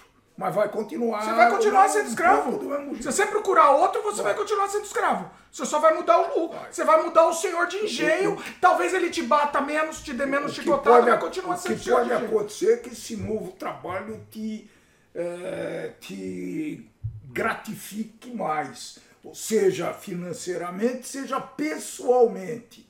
Eu acho que quando você trabalha, acho que você sofre mais pela, pela situação da empresa, pelo momento que você está vivendo lá dentro, do que pelo próprio salário. Eu tenho alguma, tenho alguma dúvida sobre isso, tá? Cada, claro que cada caso é um caso, né? Uma coisa importante, só para você continuar, senão eu vou esquecer disso.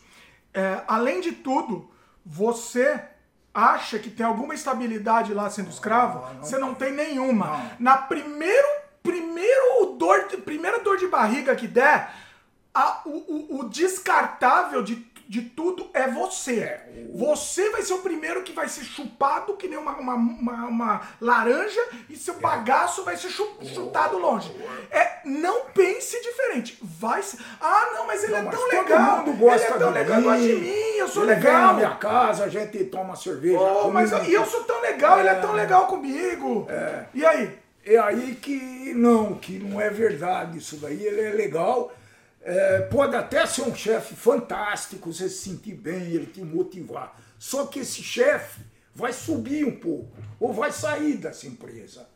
A maior desgraceira, pessoal, é que se um chefe que te. Vamos, vamos colocar a situação bem objetiva. Um chefe, você faz uma entrevista, ele te contrata. A chance de você ir bem nessa empresa enquanto ele estiver lá é bastante elevada. O dia que esse cara sair por algum motivo, mudar de departamento e você ficar com um novo chefe, você não tem a dúvida que vai ter dificuldades grandíssimas para continuar mantendo a tua felicidade. Vou falar assim, felicidade. Sim. Entendeu? É. Viralizou há pouco tempo um vídeo de um chefe, é, um, um- um CEO, não sei se ele é CEO da empresa, ele chorando porque ele teve que despedir os funcionários. Aí o vídeo, coitado, eu fiquei com tanta dó dele, que ele estava chorando tanto, coitado do, do, do moço.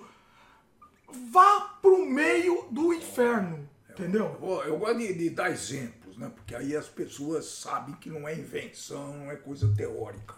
Eu trabalhava, boa parte de vocês sabe que eu trabalhava numa multinacional, tinha um cargo importante, tomava conta de mais ou menos 120 pessoas nessa época, né? E eu recebi simplesmente uma ordem. Ô Dimitri, nós estamos na crise. Se não me engano, foi em 83 isso. Na crise de 83. Viu, JP, é, acho que foi o JP Bonfim que falou aquele negócio dos anos 2000 lá. Não foi o JP, não, acho que foi o Thiago, não? E- não lembro agora. Então, o que, que eles falaram? Não, Dimitri, você vai ter que reduzir 20% da sua folha de pagamento. Hã? Como assim? Como assim eu vou reduzir 30%? O ano passado, quando eu assumi essa sessão, eu organizei os processos, eu já, eu já reduzi 25%. Agora você quer que eu reduza mais 20%? É, queremos. Se vira aí, rapaz, se vira aí, rapaz. Não é justo. Vai vender, filho da mãe. Vai Se faturar vira, mais. se vira, manda embora. Manda embora porque é tudo, é tudo gado, é tudo escravo. não tem valor nenhum. não tem valor nenhum. Você que é escravo, ponha na cabeça, você não tem valor nenhum para a empresa. A empresa não quer saber de você. A empresa não cuida de você. A empresa não é sua amiga. Eles só estão te usando até o ponto que você é Ele necessário. não vai te cuidar de você, não vai cuidar da tua família. E, e ó, e ó, Tá? Não vai. e, e tá certo ou tá errado?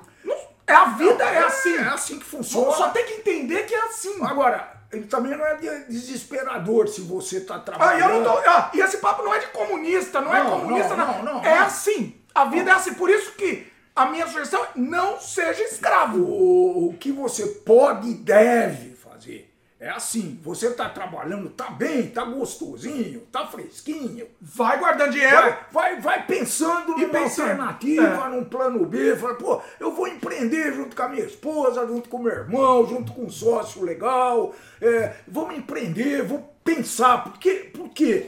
Porque aí você vai estar motivado, primeiro. Segundo, você não vai usar suas economias para fazer esse investimento. Não dá para fazer isso com a tua indenização, com o teu fundo de garantia. Não faça loucura, pessoal. Pois é. Entendeu? Você tem tempo de escolher sócio, de planejar o teu negócio. Então, faça enquanto estiver trabalhando. Você tá uma maravilha, é um maravilhoso. Melhor ainda, melhor ainda, porque aí você guarda mais dinheiro. É, é, é, melhor ainda, você guarda o teu dinheiro e use o tempo, pessoal. Pegue três horas, uma hora por dia para pensar no que fazer. Chame teus amigos, tua rede. Eu fiz isso daí, viu, pessoal? eu fazia Tô uma falando coisa- isso daí eu- de, de- de- de coração para vocês. tá? Eu fazia uma coisa, eu tava num, eu tava num cliente que me pagava muito bem, né? É, esse também no começo dos anos 2000 lá me pagava muito bem. E eu podia estar lá tranquilo, mesmo guardando dinheiro. Podia estar só lá guardando dinheiro e tranquilo, né? Enquanto eu tava lá, eu fazia o trabalho, eu sempre fiz o trabalho muito mais rápido do que o normal, Tá? Era sempre o meu habitual. Fazia o que eles me pediam, muito mais rápido que o habitual, eu tinha que estar tá lá. Porque eu estava dentro do cliente, tá? Eu não, não era escravo aqui, porque eu estava ganhava por hora por estar tá dentro Eu ganhava por hora por estar tá dentro do cliente. Pronto. Então, assim, é, o projeto ia acabar. Também, eu nunca ia entrar em projeto se não acabasse. Não já que eu entrei na Ubisoft aqui também, que foi um projeto que eu sabia que ia acabar, né? Então, por isso que eu entrei. Lá também, o projeto ia acabar, mas eu tinha que estar lá aquelas horas. Porque é um projeto que tem, tem, outra, não tem outras burocracias aí, né? Você não é pastelaria. Então eu tinha que estar lá. Eu não estava lá para enrolar. Não é que nem, sei lá, eu não estava lá enrolando, entendeu? Eu tinha que estar lá, das nove às seis. Tinha esse, esse, essa regra. No meio tempo, que depois que eu trabalho, terminava o trabalho, que tinha que fazer, lá mesmo, eu aproveitava para pensar nos meus outros projetos. E lá mesmo, eu estava pensando nos outros projetos. Não atrapalhando, obviamente, que não atrapalhando o, o, o andamento do projeto lá, né? Mas é uma, é uma. É, eu acho que tem que ser também.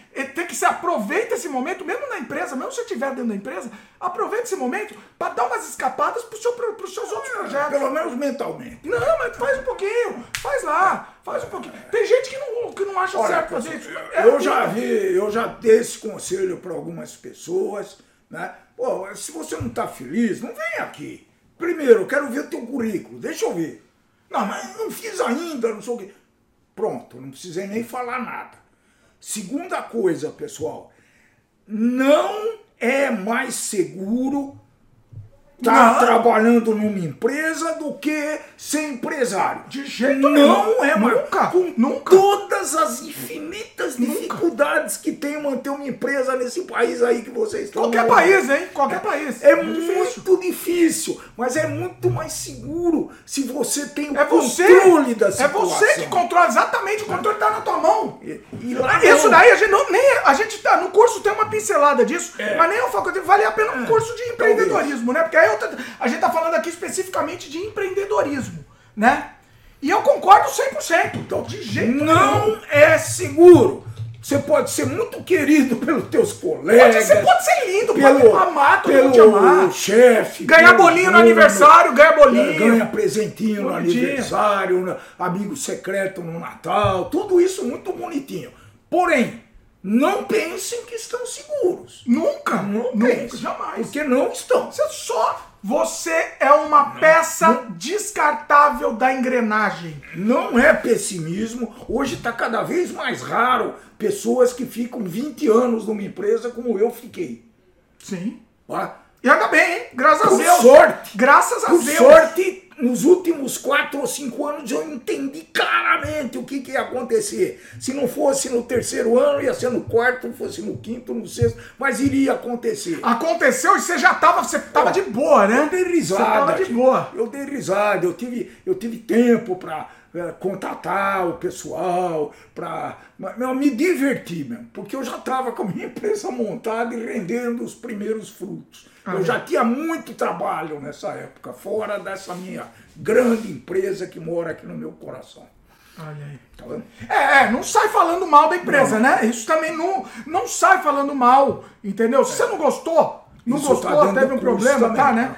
É, tem, um, tem, um, tem uma sessão sobre empreendedorismo, né? Não é o foco, mas é uma sessão. Não, fala, não é o foco. Não fala tá? mal, nem dos teus E tudo que a gente está falando aqui também, acho que a gente não, não é, é, diferente, né? Estamos é outra, abordagem. Tá, sim. É. Então não fale mal da sua empresa, porque não vale a pena. Isso é burrice. O é próximo, burrice a empresa. próxima empresa que você vai trabalhar, se precisar ou trabalhar... Você vai ser, ou você vai ser seu cliente, se for seu cliente. A ser, empresa que você sair pode ser seu pode cliente. Pode ser seu cliente. Foi. Então não fale... Foi, não, né? Foi sua. Não vale a pena. Foi, foi. Ele, ele trabalhava foi. de escravo, foi. ele saiu da empresa, a empresa virou cliente. E a minha empresa de consultoria foi fazer consultoria para essa empresa numa determinada área lá. Não foi um só trabalho, não. Foram alguns. Pois é. Veja que a gente tinha um certo valor, né, pessoal?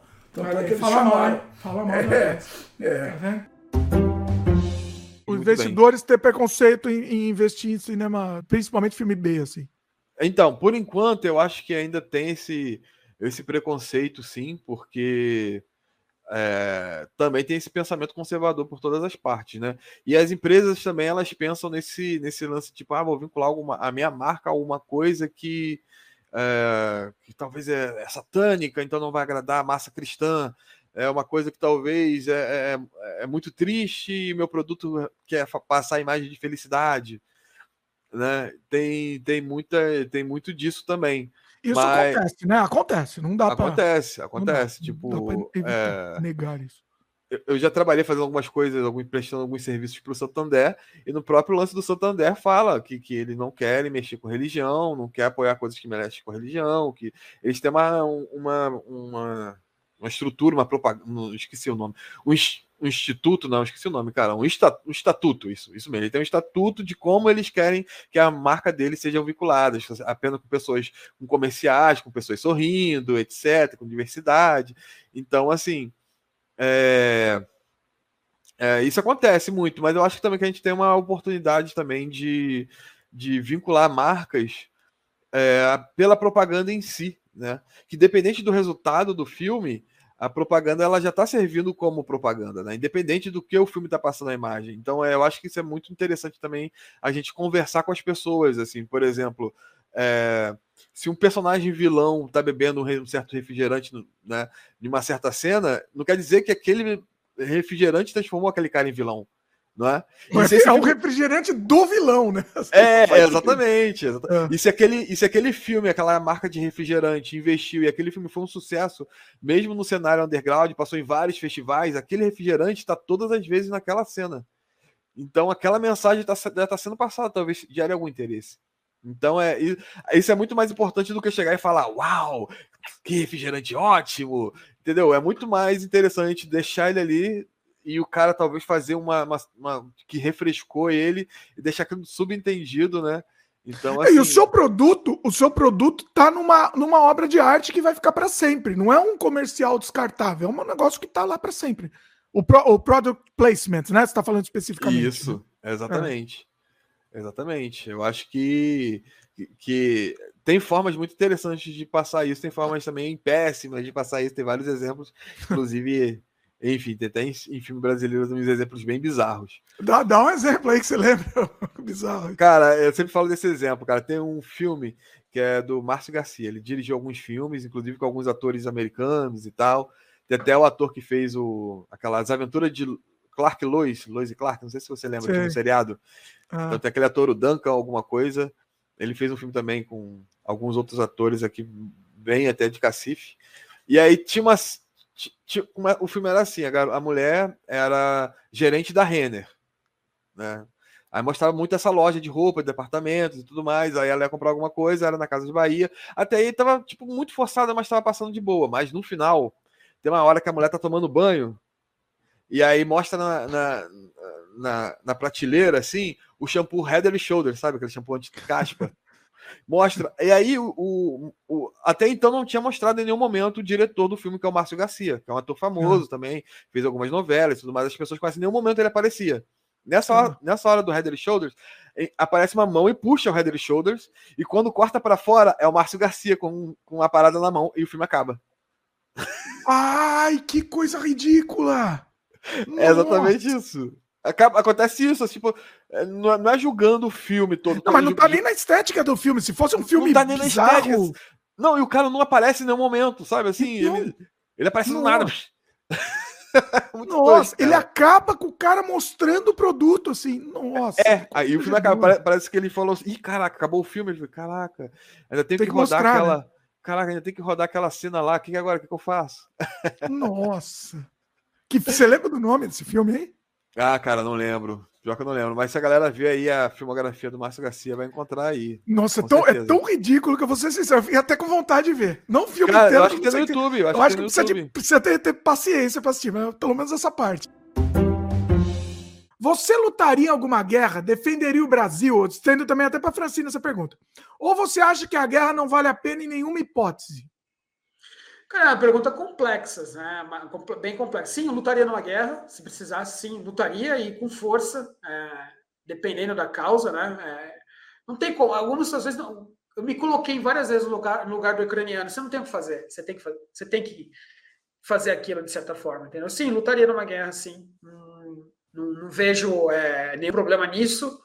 É, é, é, um princípio constitucional, nós somos todos reservistas, né? período, uma janela de, de, de tempo, somos reservistas, né? E sim, lutaria numa guerra é, sem problema nenhum. Eu acho que obviamente você não quer morrer, você não é morrer é um bom negócio, mas não para hoje, né? Então, então é, não, não, quero agora, sabe? Mas defenderia sim, defenderia sim, sem nenhum problema. E eu vejo que o cenário de guerra, as situações bélicas, talvez se tornem mais presentes do que a gente imagina, dada essa circunstância da Ucrânia. Isso então, sem dúvida, sem dúvida. Fran, você? Eu, eu é, logo que começou a guerra, eu me pus nesse lugar novamente, né? Porque a gente já passou por algumas guerras na vida, né? Então a gente eventualmente se põe no lugar dessas pessoas.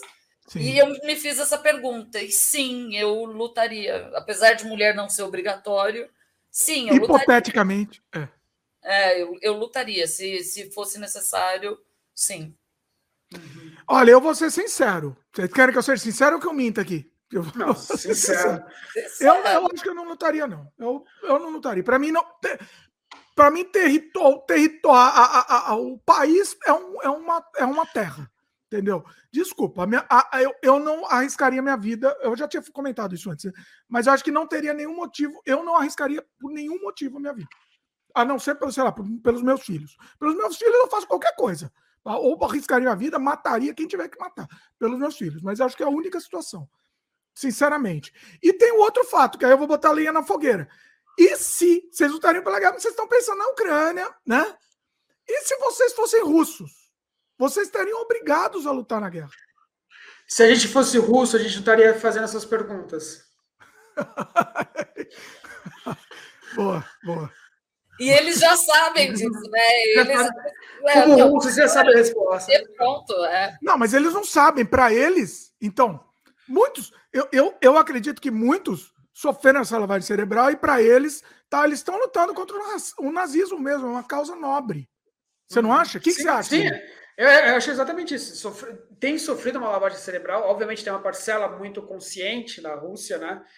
É, e refém dessa situação, que obviamente não está provando uma, em absolutamente nada. Mas, de novo, né, o, o, o ideal russo, né, é, até por ter passado por, pelos bolcheviques, ter passado pelos czares, eles sempre foram muito bélicos. Né? O russo é muito bélico. É, é, o único povo que não foi escravizado ninguém, a não ser por ele mesmo, porque ele vive na eterna, sabe, é, gaiola de ouro da guerra. Ele sempre é bélico, bélico, bélico, bélico, bélico, bélico. Então, para eles não é nenhum problema, não seria nenhum problema lutar numa guerra. Nenhum, faz sabe? parte, é, faz, faz parte, parte é, faz parte. Uhum.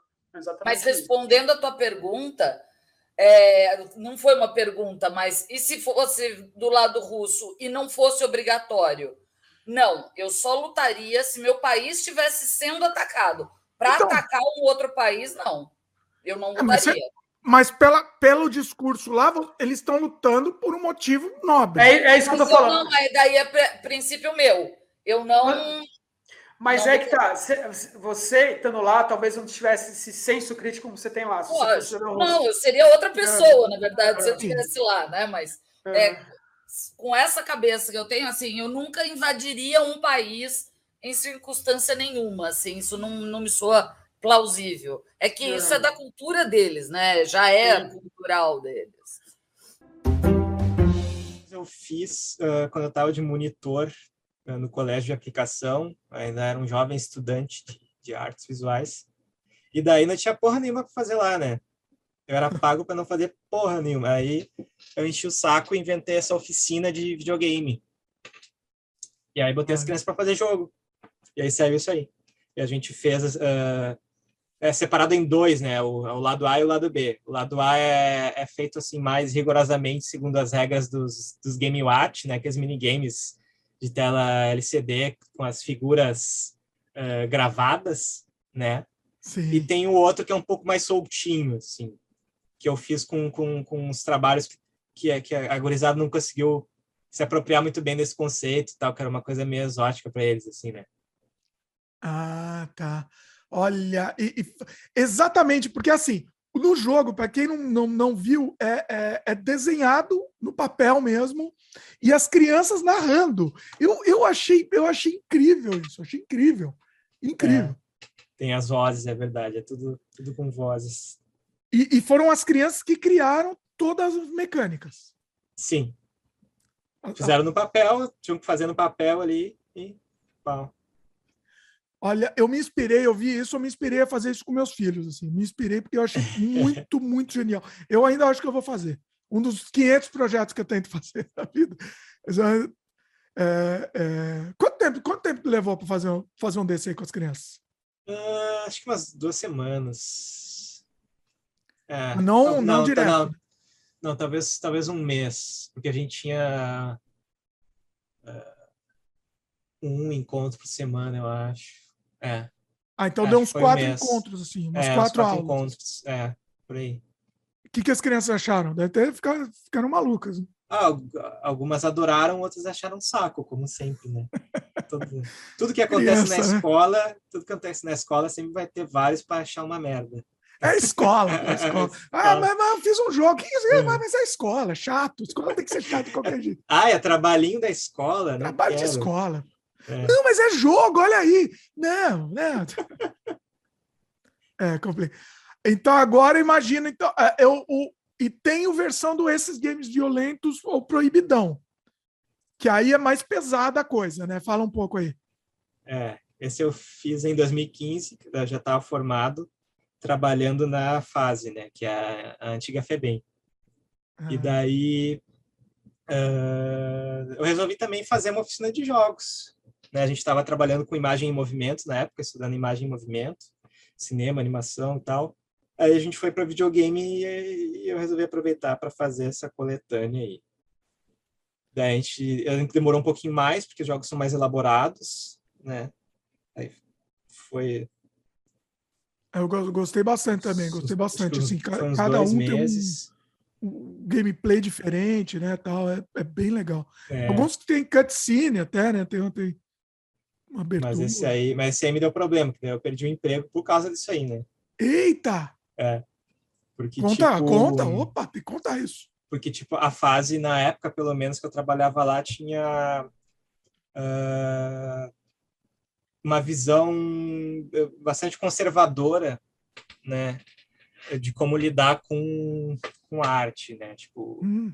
se tu tinha, por exemplo, um desenho de um revólver num cartaz, esse cartaz era, no dia seguinte, ele ia ser arrancado da parede, né? Olha tu não podia expor nenhum trabalho que, que tivesse nada de, de, representação gráfica de violência, nem, nem assim da mais sutil como o desenho de uma arma ou um desenho de um, de um caixão, qualquer coisa, né? Qualquer coisa que na verdade fazia parte deles, porque uh, uma vez por semana a gente acabava, a gente ficava sabendo de um ex-aluno nosso que tinha morrido assassinado, Nossa. né? Então, mas não podia aparecer no desenho. Não, eles não podiam uh, trabalhar o seu luto na arte porque não podia demonstrar violência, né? Os caras iam lá, uh, eram presos porque estavam envolvidos com, com, com violência, estavam acostumados a, a, ver armas, a, a, a, usar armas, mas não podia desenhar armas uma vez estava lá dentro. É como se ali fosse assim um mundo à parte que, que onde tu era proibido de pensar sobre a própria vida, né? É o mundo, o mundo do Teletubbies aí, né? Um, é o mundo dos Teletubbies. É. E daí eu dei liberdade para eles eh, colocarem no jogo aquilo que eles quisessem, né? Uhum. Elaborar isso de alguma forma e transformar numa coisa mais positiva que não fosse a violência, né? A representação da violência é, é um jeito de escapar da violência. Né? O hip hop sabe disso há anos, né? Tipo, mas ali tu não podia, né, fazer isso. E daí eu comecei a ser ameaçado de processo. Entrava policial para fotografar o, o, a, a lousa das minhas aulas. Daí eu eu fui chamado pela coordenação pedagógica da escola uh, e, e, e, me foi pedido para me livrar dos trabalhos, mentir que eu tinha perdido para eles e parar com interromper o processo. Né? Caramba! Olha. E daí, daí eu decidi na, concordar, né? Concordei, na beleza, vou fazer isso, vou desistir e tal. Só que eu continuei fazendo, eu terminei o projeto e aí depois eu me exonerei. Né?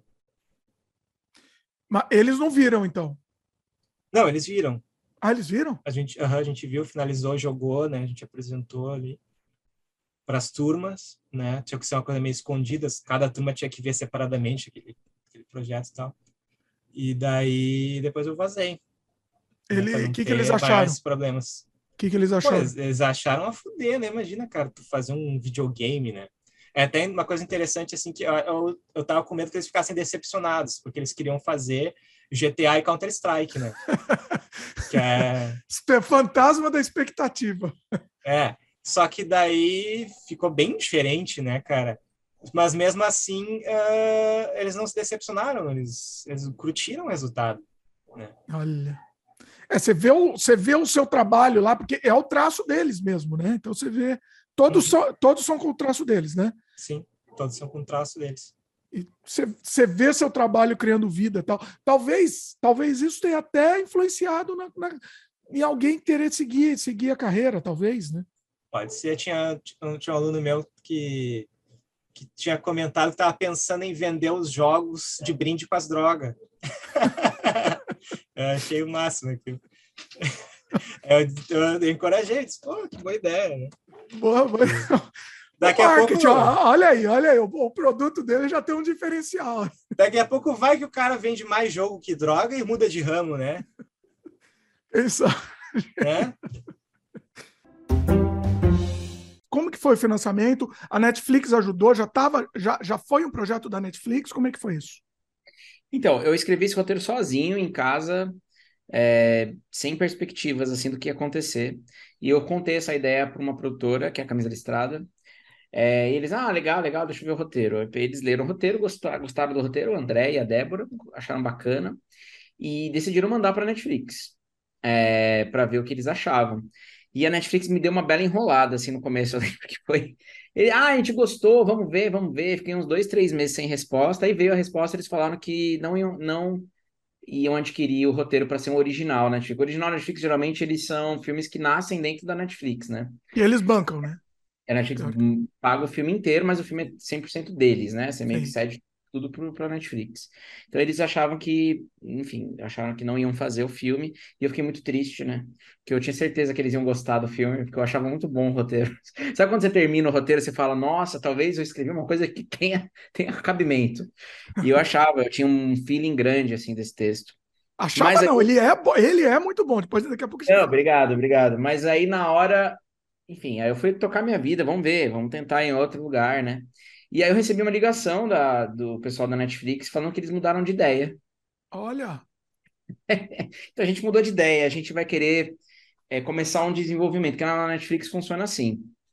É, você começa, sempre os filmes passam por um desenvolvimento antes de terem um green light, né?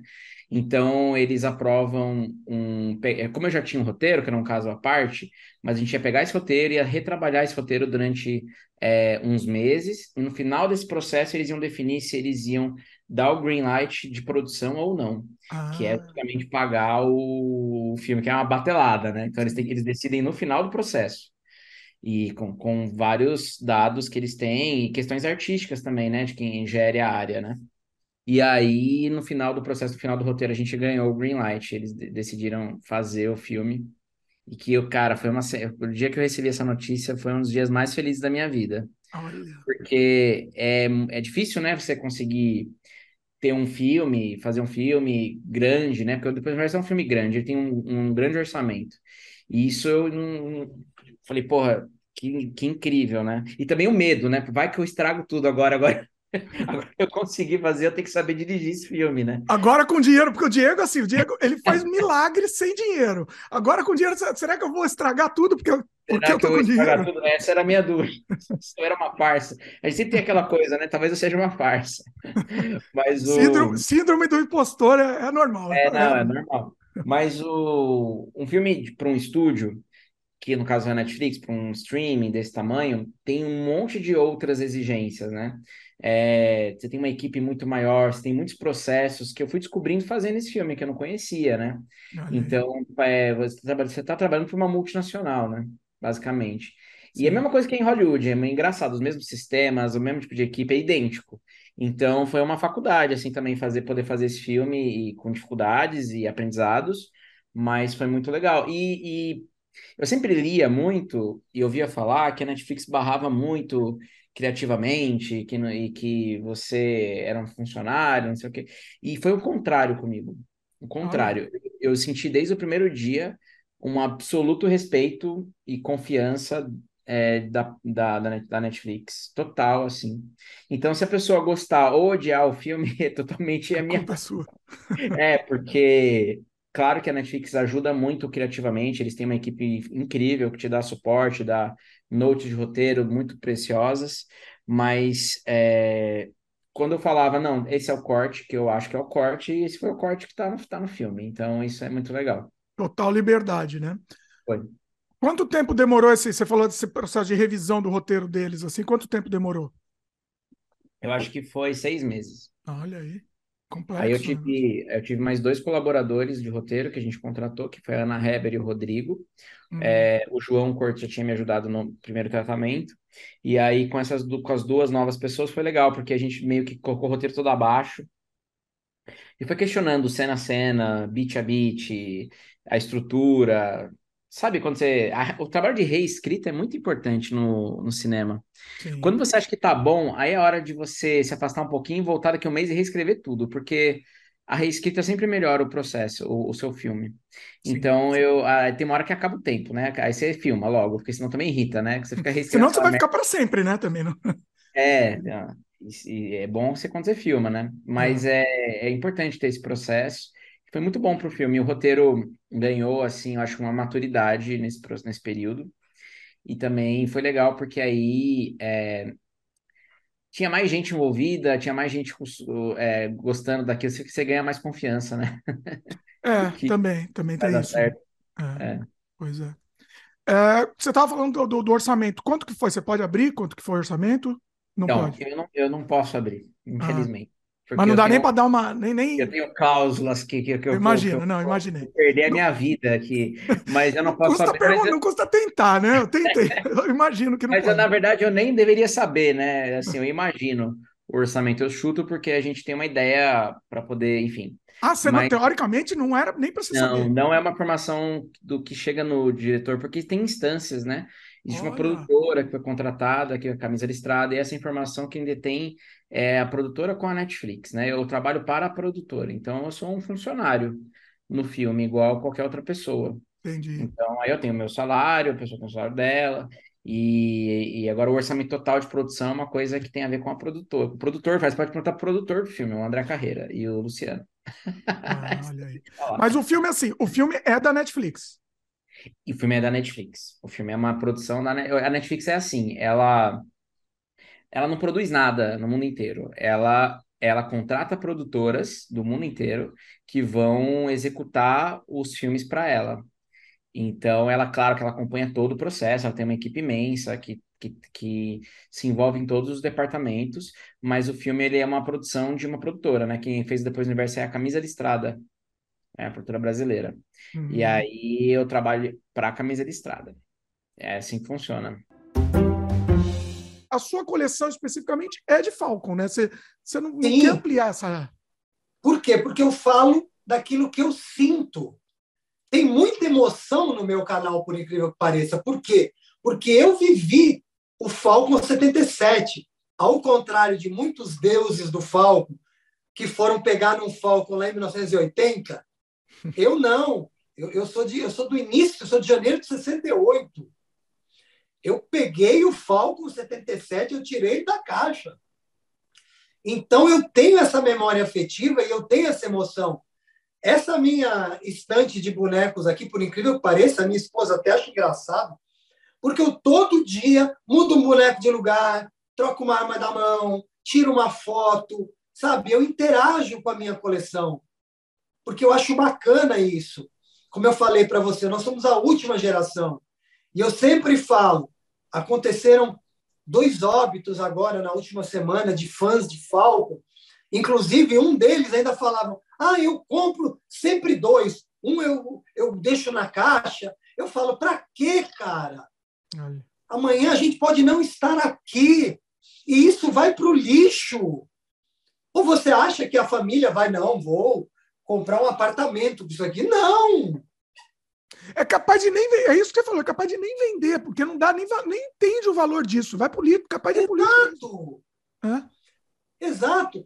Se, se o seu filho não gosta, vai você tirar uma foto, usa o Falcon de cenário, de fundo, mostra aquilo. Muitas vezes você está falando de games, de outra coisa, e está o Falcon ali. Alguém vai falar, aí tem um jovem que está assistindo o teu canal, aí o pai passa, pô, aquilo ali é um boneco Falcon. Nossa, cara, o boneco Falcon. Até hoje tem pessoas que me falam, Andraus, o Falcon voltou a ser vendido? Eu falo, pô, vai lá no site da Estrela que você vai ter um susto. Nem, nem sabe, pois é, pois é. E... É isso. É. Você, então, você, assim, você não coleciona nada, você só. Outra coisa além do Falco, você só coleciona o Falco. Só tem o Falco. E o... Tenho... nem os comandos em ação menores também não. te interessam. Não, nem passaram pela minha vida. Eu faço parte de grupos do Comandos em Ação quem acha que fã de Falcon é louco, vá conhecer os fãs do Comandos em Ação. Os caras querem ter os bonequinhos, aí ele quer ter todas as variações do mundo inteiro. Não satisfeito, eles querem botar o boneco na cartela. Não satisfeito, eles querem botar várias cartelas. Não satisfeito com várias cartelas, eles querem botar na caixa parda.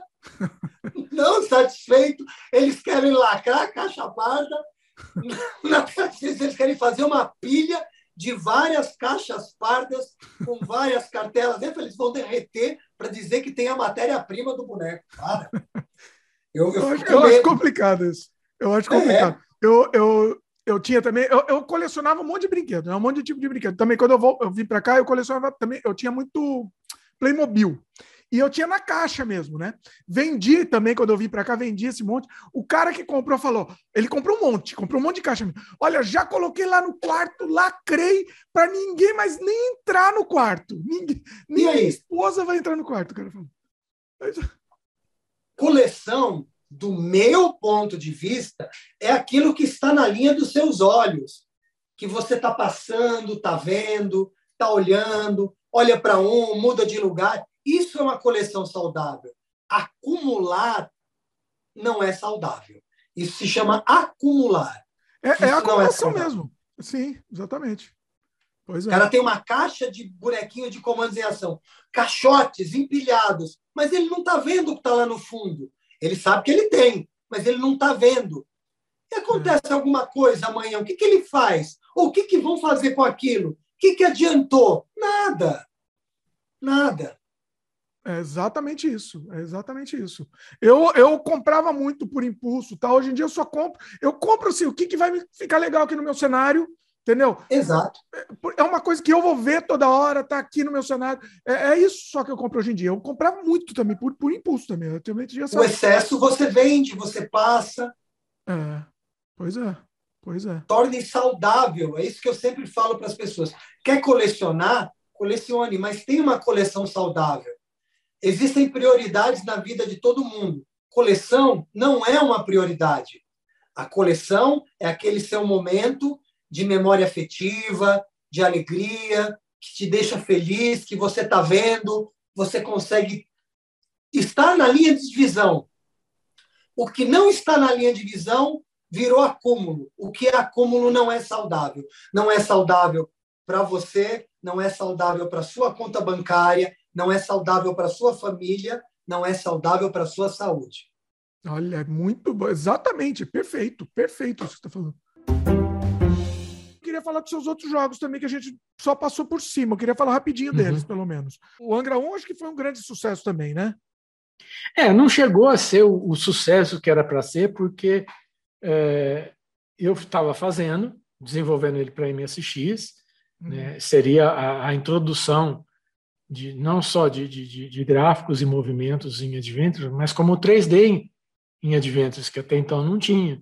Hum. E aí tá aquele burburinho de, de, de MSX, MSX no topo, e todo mundo tem MSX, todo mundo isso, todo mundo aquilo, pirataria rolando doidada e tal. Um belo dia eu tô lá na revista, final do expediente, assim, tipo 6 horas, 7 horas da noite, entra um rapaz é, lá dizendo que queria queria receber o dinheiro dele de volta, porque ele tinha comprado o Angra 1 e estava faltando uma parte do jogo. Ah. Eu falei assim, não, peraí, peraí, eu, eu, eu não estou entendendo. Entendeu? Eu falei, não, eu comprei, mas não tem o, o disquete, não tem o jogo inteiro. É, tá faltando. Ah. Eu pensei, não, mas peraí, mas eu não lancei o, o Angrão. Entendeu? Eu nunca lancei esse jogo, eu nunca terminei o jogo. Ah. Entendeu? Você comprou aonde? Ah, comprei numa loja lá, não sei aonde e tal, lá no Rio de Janeiro, no, assim, assim, assado e tal. Eu falei, não, peraí, mas é, essa loja não podia vender.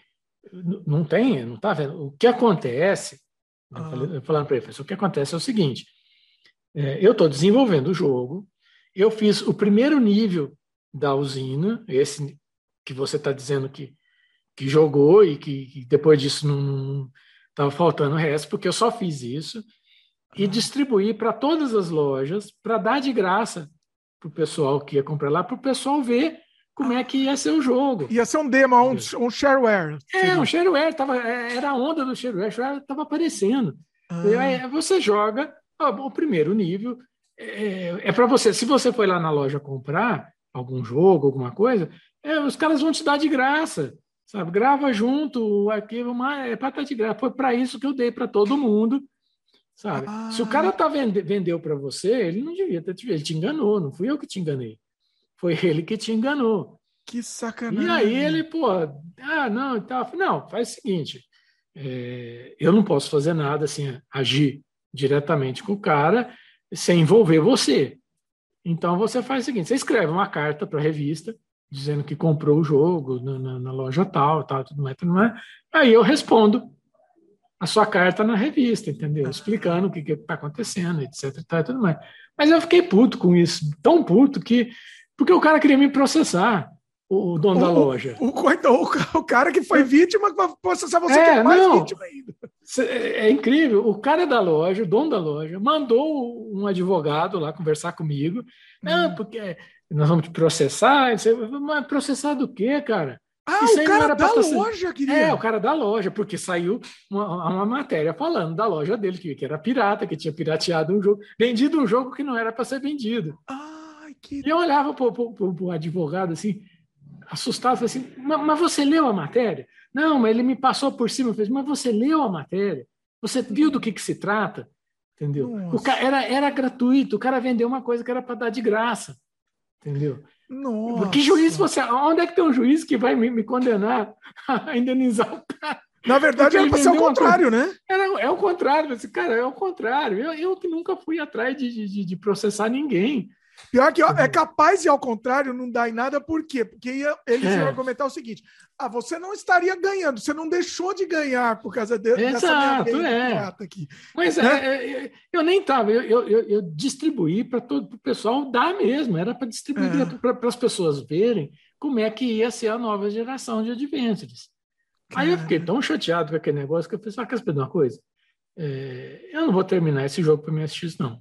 Olha, E só fui terminar esse jogo lá nos anos 90 ah. para o PC. Entendeu? Então, ah. no MSX só ficou essa, essa primeira versão aí, o primeiro nível da usina. Como curar um fanático? Cura gay. Cura gay. Você cura gay, é assim, cara. São quatro garrafas de água, três de alho, entendeu?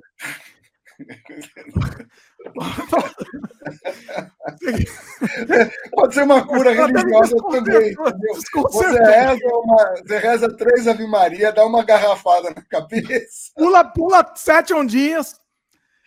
Seguinte. Assim, porque assim, o que, eu queria falar? Por que, que eu, tô, eu, eu tô querendo essa discussão, essa conversa? Porque assim, eu queria tentar ainda, nessa último momento, como que a gente pode eu acho que não é mais brigar. Vocês chegaram a comentar algumas coisas aqui, mas eu acho que não é mais brigar, não é mais arrumar, entendeu? Quebrar pau, porque eu já desisti também, de muitos eu já desisti. E eu, e eu fiz, inclusive com vários, eu já fiz um acordo assim: não falamos mais de política. Não falamos mais. Eu não vou. E quando começa o assunto, eu falo: ó, tá, tá ficando perigosa essa conversa. Ou, eu vou, ou a gente para, ou eu vou ter que me retirar daqui. Muitas vezes está acontecendo isso. Estou conseguindo tô conseguindo manter sem briga, pelo menos. Mas você não vai mudar de opinião e você não pode mais falar sobre o assunto. Como que que a gente faz? O que que a gente faz? Eu, eu acho que é um dilema da humanidade. Não, não, exatamente. Eu acho que não dá para você. É, é, é, olha, eu acho que seguem acordes, como diz na área de música, entendeu? Vocês assistiram Não, Não Olhe para Cima? Não Olhe é? para Cima. É, é exatamente. É. é por aí. Não, não, Como tem, é que você... não tem argumento, cara. Não tem o que fazer. Não, não tem o que fazer. Peraí, vocês estão então vocês estão me dizendo que não, não existe solução, que não tem o que a gente. Não existe uma, uma a própria pessoa com, com, com, o andar da carruagem, porque uma das. Do, uh, tem gente que tem dificuldade em interpretar o mundo e o mundo é complexo. Né? Então, é, é, essas teorias de conspiração, esses, essas ideologias binárias, que é meio que nem computador, sim, não, sim, não, todo esse negócio, porque é construído, o, o mundo, esse mundo de ideologias, e não é só na, na, na, direita, nós temos na esquerda também, ele é construído por uma análise simplória das coisas. Porque, na verdade, o mundo é muito complexo. É, o mundo ele é colorido, tem vários. É, Para esse pessoal é preto ou branco. Então, é, eles vão andando por esse caminho, um caminho que eles conseguem entender, conseguem atinar. É complicado. Você pegar eu, acho que eu vou, vou, vou, fazer um parênteses científico nessa brincadeira, porque eu, eu ando é, ouvindo muito isso e pensando muito nisso. Você tem um mecanismo científico, né? Como é que as coisas acontecem na ciência? A ciência, ela não tem certeza de absolutamente nada. E isso é uma angústia para as pessoas porque as pessoas querem ter certeza das coisas. Eu quero saber que eu estou certo e que os outros estão errados. Isso te leva a um fanatismo. Na ciência não tem isso. Você tem a teoria da evolução, você tem o Big Bang, você tem um monte de coisa. E assim, você tem 99,9% de chance de que isto é verdade. Mas se alguém descobrir que não é, a ciência muda. Pode Sim. demorar, pode ter uma reação, mas os fatos são maiores do que as crenças. No caso do, do é, vamos dizer, do conceito médio, do entendimento médio das coisas, isso não funciona. As pessoas não sabem isso.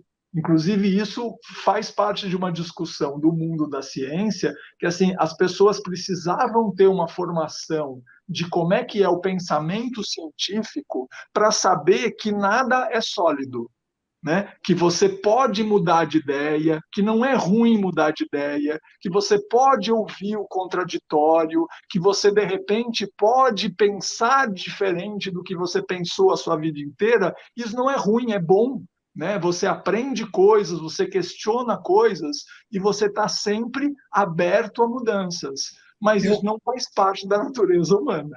Isso não, é... Agora, o, o, que o, o que um pastor. É, não estou falando todos os pastores, por isso que a gente não deve generalizar, entendeu? Ele oferece para você uma explicação pronta. Isso te dá, uma, dá um conforto. Você... É, essa coisa da religião. A religião o te dá mundo, isso. Sempre o foi mundo assim. está O mundo está mapeado. É.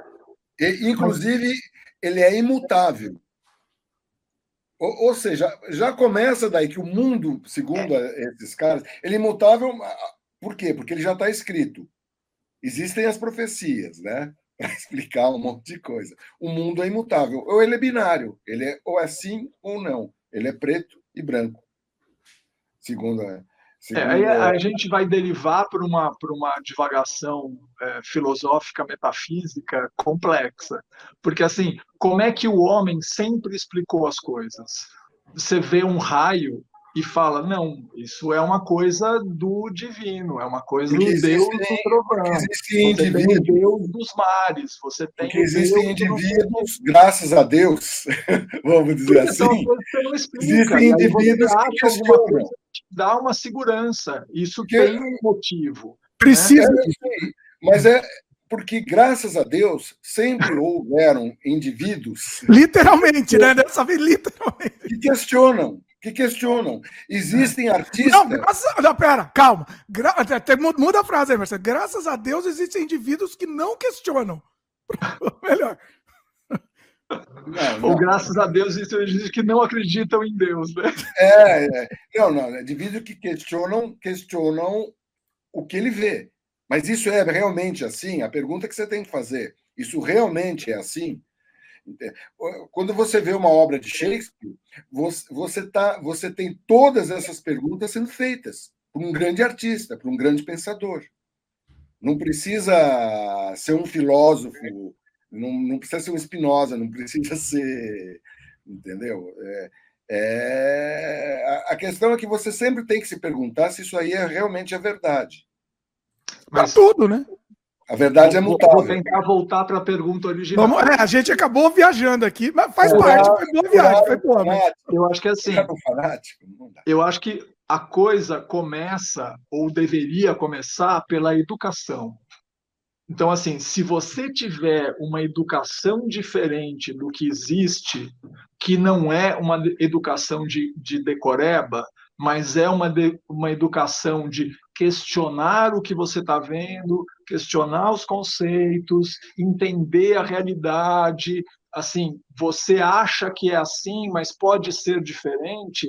Você tem mais abertura e mais maleabilidade para poder discutir, evoluir, crescer, mudar para qualquer lado. Né? A quantidade de gente, eu estava ouvindo o, o, como é que ele chama? O comentarista da, da Band News. Ai, me fugiu agora. Bom. É, bom, enfim, que foi um grande crítico do PT, um grande crítico de um monte de coisa, fez a entrevista com o Lula e no, no, no, na juventude dele era trotskista. Então, assim, você muda de ideias ao longo do tempo. Né? Você o ideal seria isso. Eu acho que a coisa mais triste é você achar alguma coisa aos 20 anos e aos 60 anos você achar, achar a mesma, a mesma coisa. coisa. Puta, que pobreza, né, bicho? Você não mudou nada na sua vida. Em 40 anos você não conseguiu achar uma coisa diferente que te fizesse questionar os seus, os seus preceitos. Você acha que a pirataria é, afetou vocês de alguma forma ou, ou você acha que foi indiferente naquele momento? Olha, não, não, não creio que, que não, não.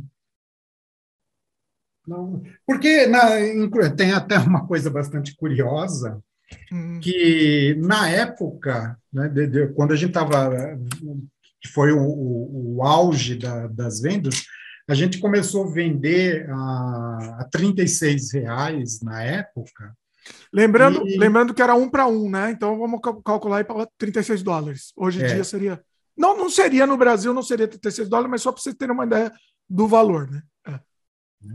E só que, bom, na, na época, um piratão lá no, no, na Rua dos Piratas, lá em São Paulo, custava 10 dólares, né? 10 reais, que era é. um para um. Né?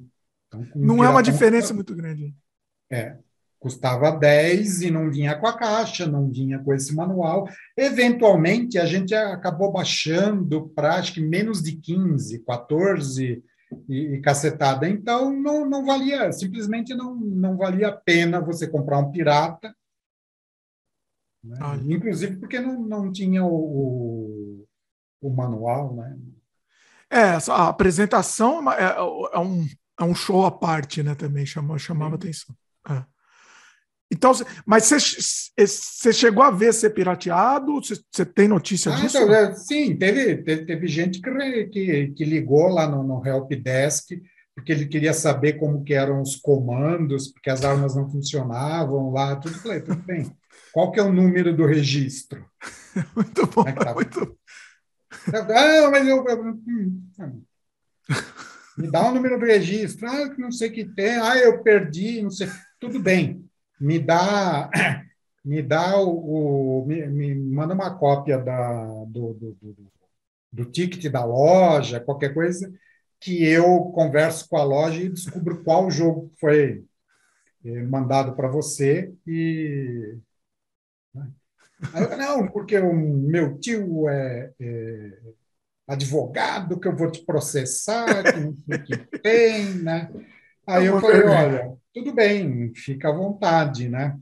É, se você me processar e você ganhar a causa, é, na, por enquanto, né, nas, na, na lei que a gente tem até o momento, está é, tá custando 10 reais o jogo, eu vou ter que te devolver 30.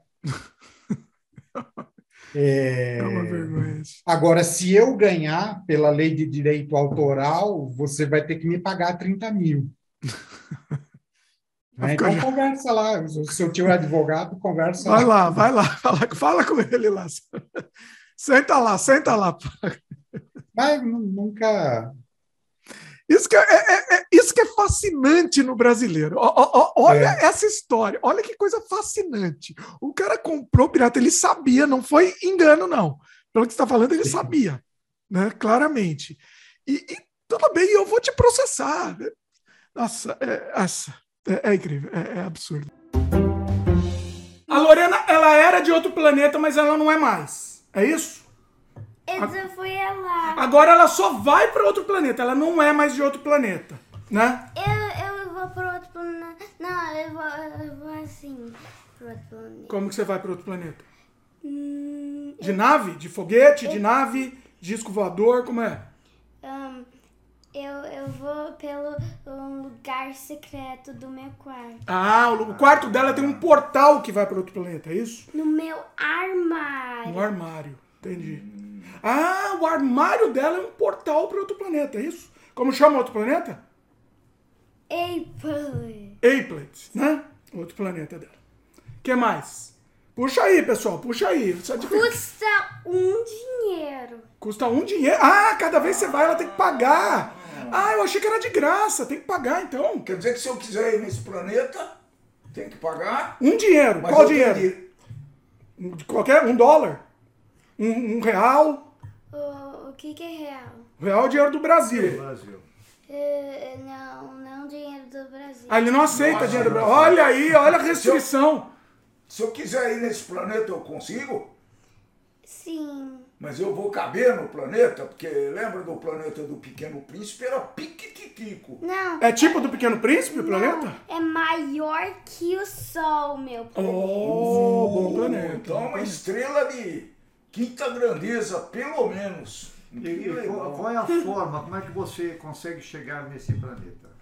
Pelo aquele portal no meu... Ah, pelo portal, não tem nem nave, então. Você, Mas... você não, vai no portal. É assim, tem tipo um negócio quando você tenta abrir, não, eh, eh, tá trancado, e você tem que colocar um, um dinheirinho para hum, destrancar. Ah, entendi. É tipo uma chave, mas só dá para usar uma vez. É tipo um fliperama, assim. Você coloca uma ficha, aí entra, aí você destranca o portal. Ele abre.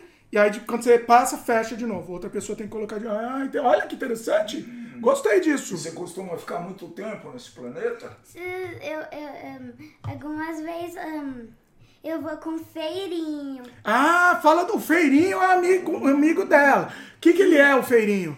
O feirinho é um pato arco-íris. Ele é um pato todo colorido, né? Arco-íris, o feirinho. Quem mais? Fala dos outros personagens também que tem no planeta. Tem o Nevo, mas ele. Mas sabe como que chega no planeta do Nevo? Ah, o Nevo é de outro planeta, né? O Nevo não é do Apelet. De onde ele é? Do Apelet 2. Ah, entendi. É outro planeta. Outro planeta. É outro planeta. É, tem um negócio de Apelet. Entendi. Então, eu vou assim no. Sabe como que eu chego no planeta do Nevo? Como? Você, eu tenho que, um, tipo, eh, ir para o Iplet hum. Eh, pelo portal, mas depois te, eh, você tem que ir debaixo da água no Applet. Ah. No Applet dá para respirar embaixo da água. Ah, entendi. Mas o, o Nevo, o planeta do Nevo é de gelo, né? Você tinha falado. Uhum. E você tem que ir embaixo da. É o, é o Apple 5 que é de água. Ah, entendi. Tem, é muito que... tem vários planetas, né? Uhum. É cheio de água. E depois você vai embaixo da água no Applet e depois uh, você acha. Um, não, é um, é um, é um, é um, é um, é um mar específico. Ah, ele tem um mar específico, o planeta. Entendi. E depois você vai, você acha o, o, o você acha o, o, o, um, um coral roxo. Nossa. E você acha um coral roxo ah. uh, uh, uh, que brilha. Olha. E depois você pega que nem uma chave. Ah. E depois você vai até. Um, você vai para a floresta e depois você acha uma árvore que tem folhas azul. Nossa. E depois uh, você, uh, se você vai no meio das folhas, você acha uma portinha bem pequenininha desse tamanho. E depois quando você usa a chave, ela destranca e fica maior. E depois você consegue entrar e chega no Applet 2. Lorena, qual que é a cor predominante? Qual que é a cor que mais tem no teu planeta? Que cor que é o teu planeta?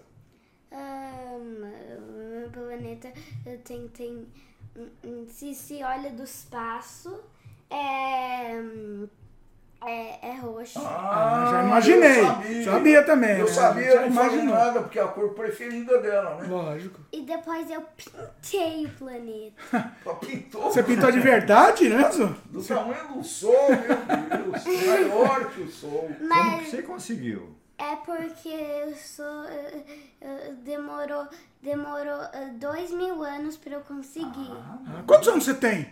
Então tem mil, você tem milhares. Não, você tem oito? Eu, eu, eu, eu, fiz, eu fiz quando eu nem nasci ainda. Ah, entendi. Entendi. Ela fez. Nossa senhora. Em outras vidas. Em outras dimensões, né? Veja, a imaginação dessa Não, é, pequena. é verdade. É tudo verdade isso, né? Tudo Sim. É Na imaginação é verdadeiro. Realidade. Impressionante. Não dá pra discutir. Né? Muito bom. Ó, a, a Luíse comentou aqui. Desculpe, mas agora a Lorena é minha favorita do Sem Freio. que bom, Olha, viu?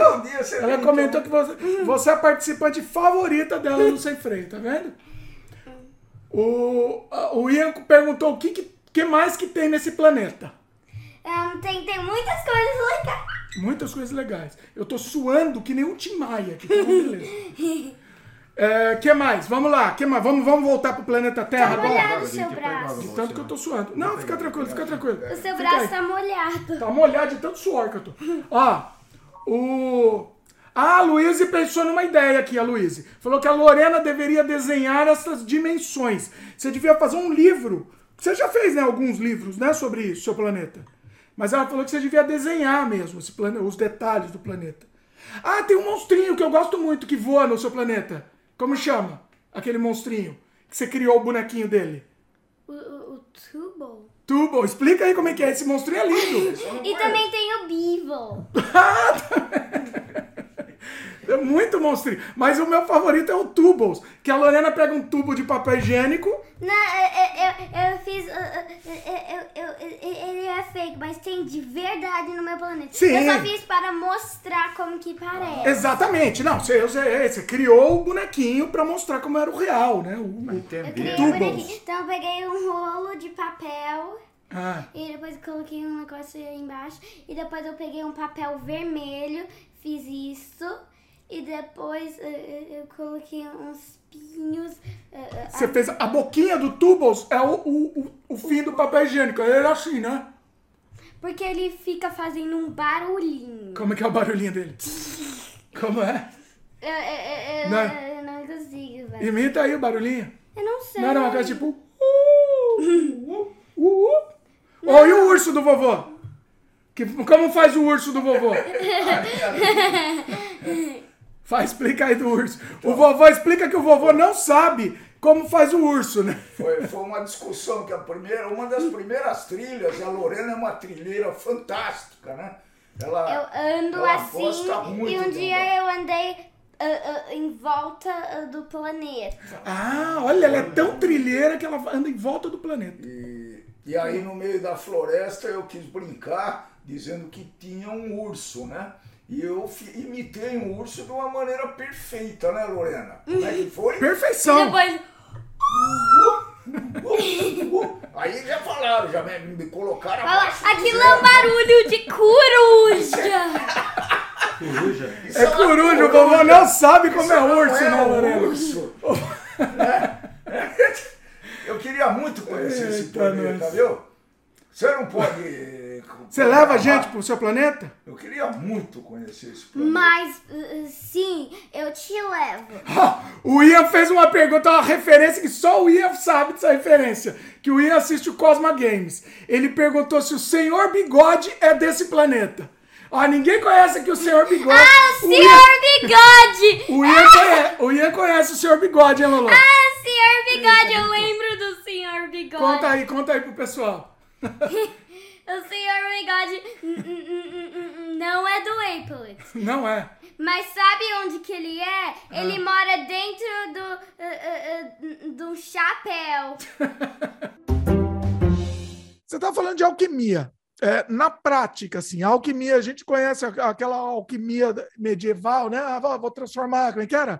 Sei lá o que, em ouro, como é que era? Que transforma... Chumbo em ouro. Chumbo em ouro, exatamente. Mas é o chumbo filosófico, o chumbo do ego no ouro da essência.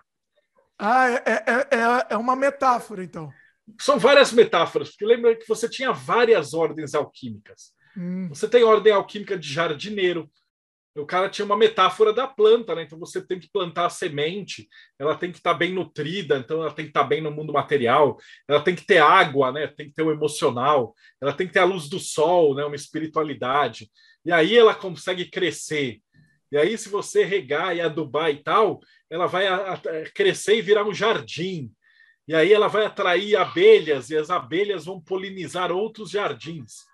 Tipo, se você estudar for um cara inteligente e produzir coisas úteis, vai ajudar a polinizar e, e transformar outras pessoas em pessoas úteis. É tudo metáfora.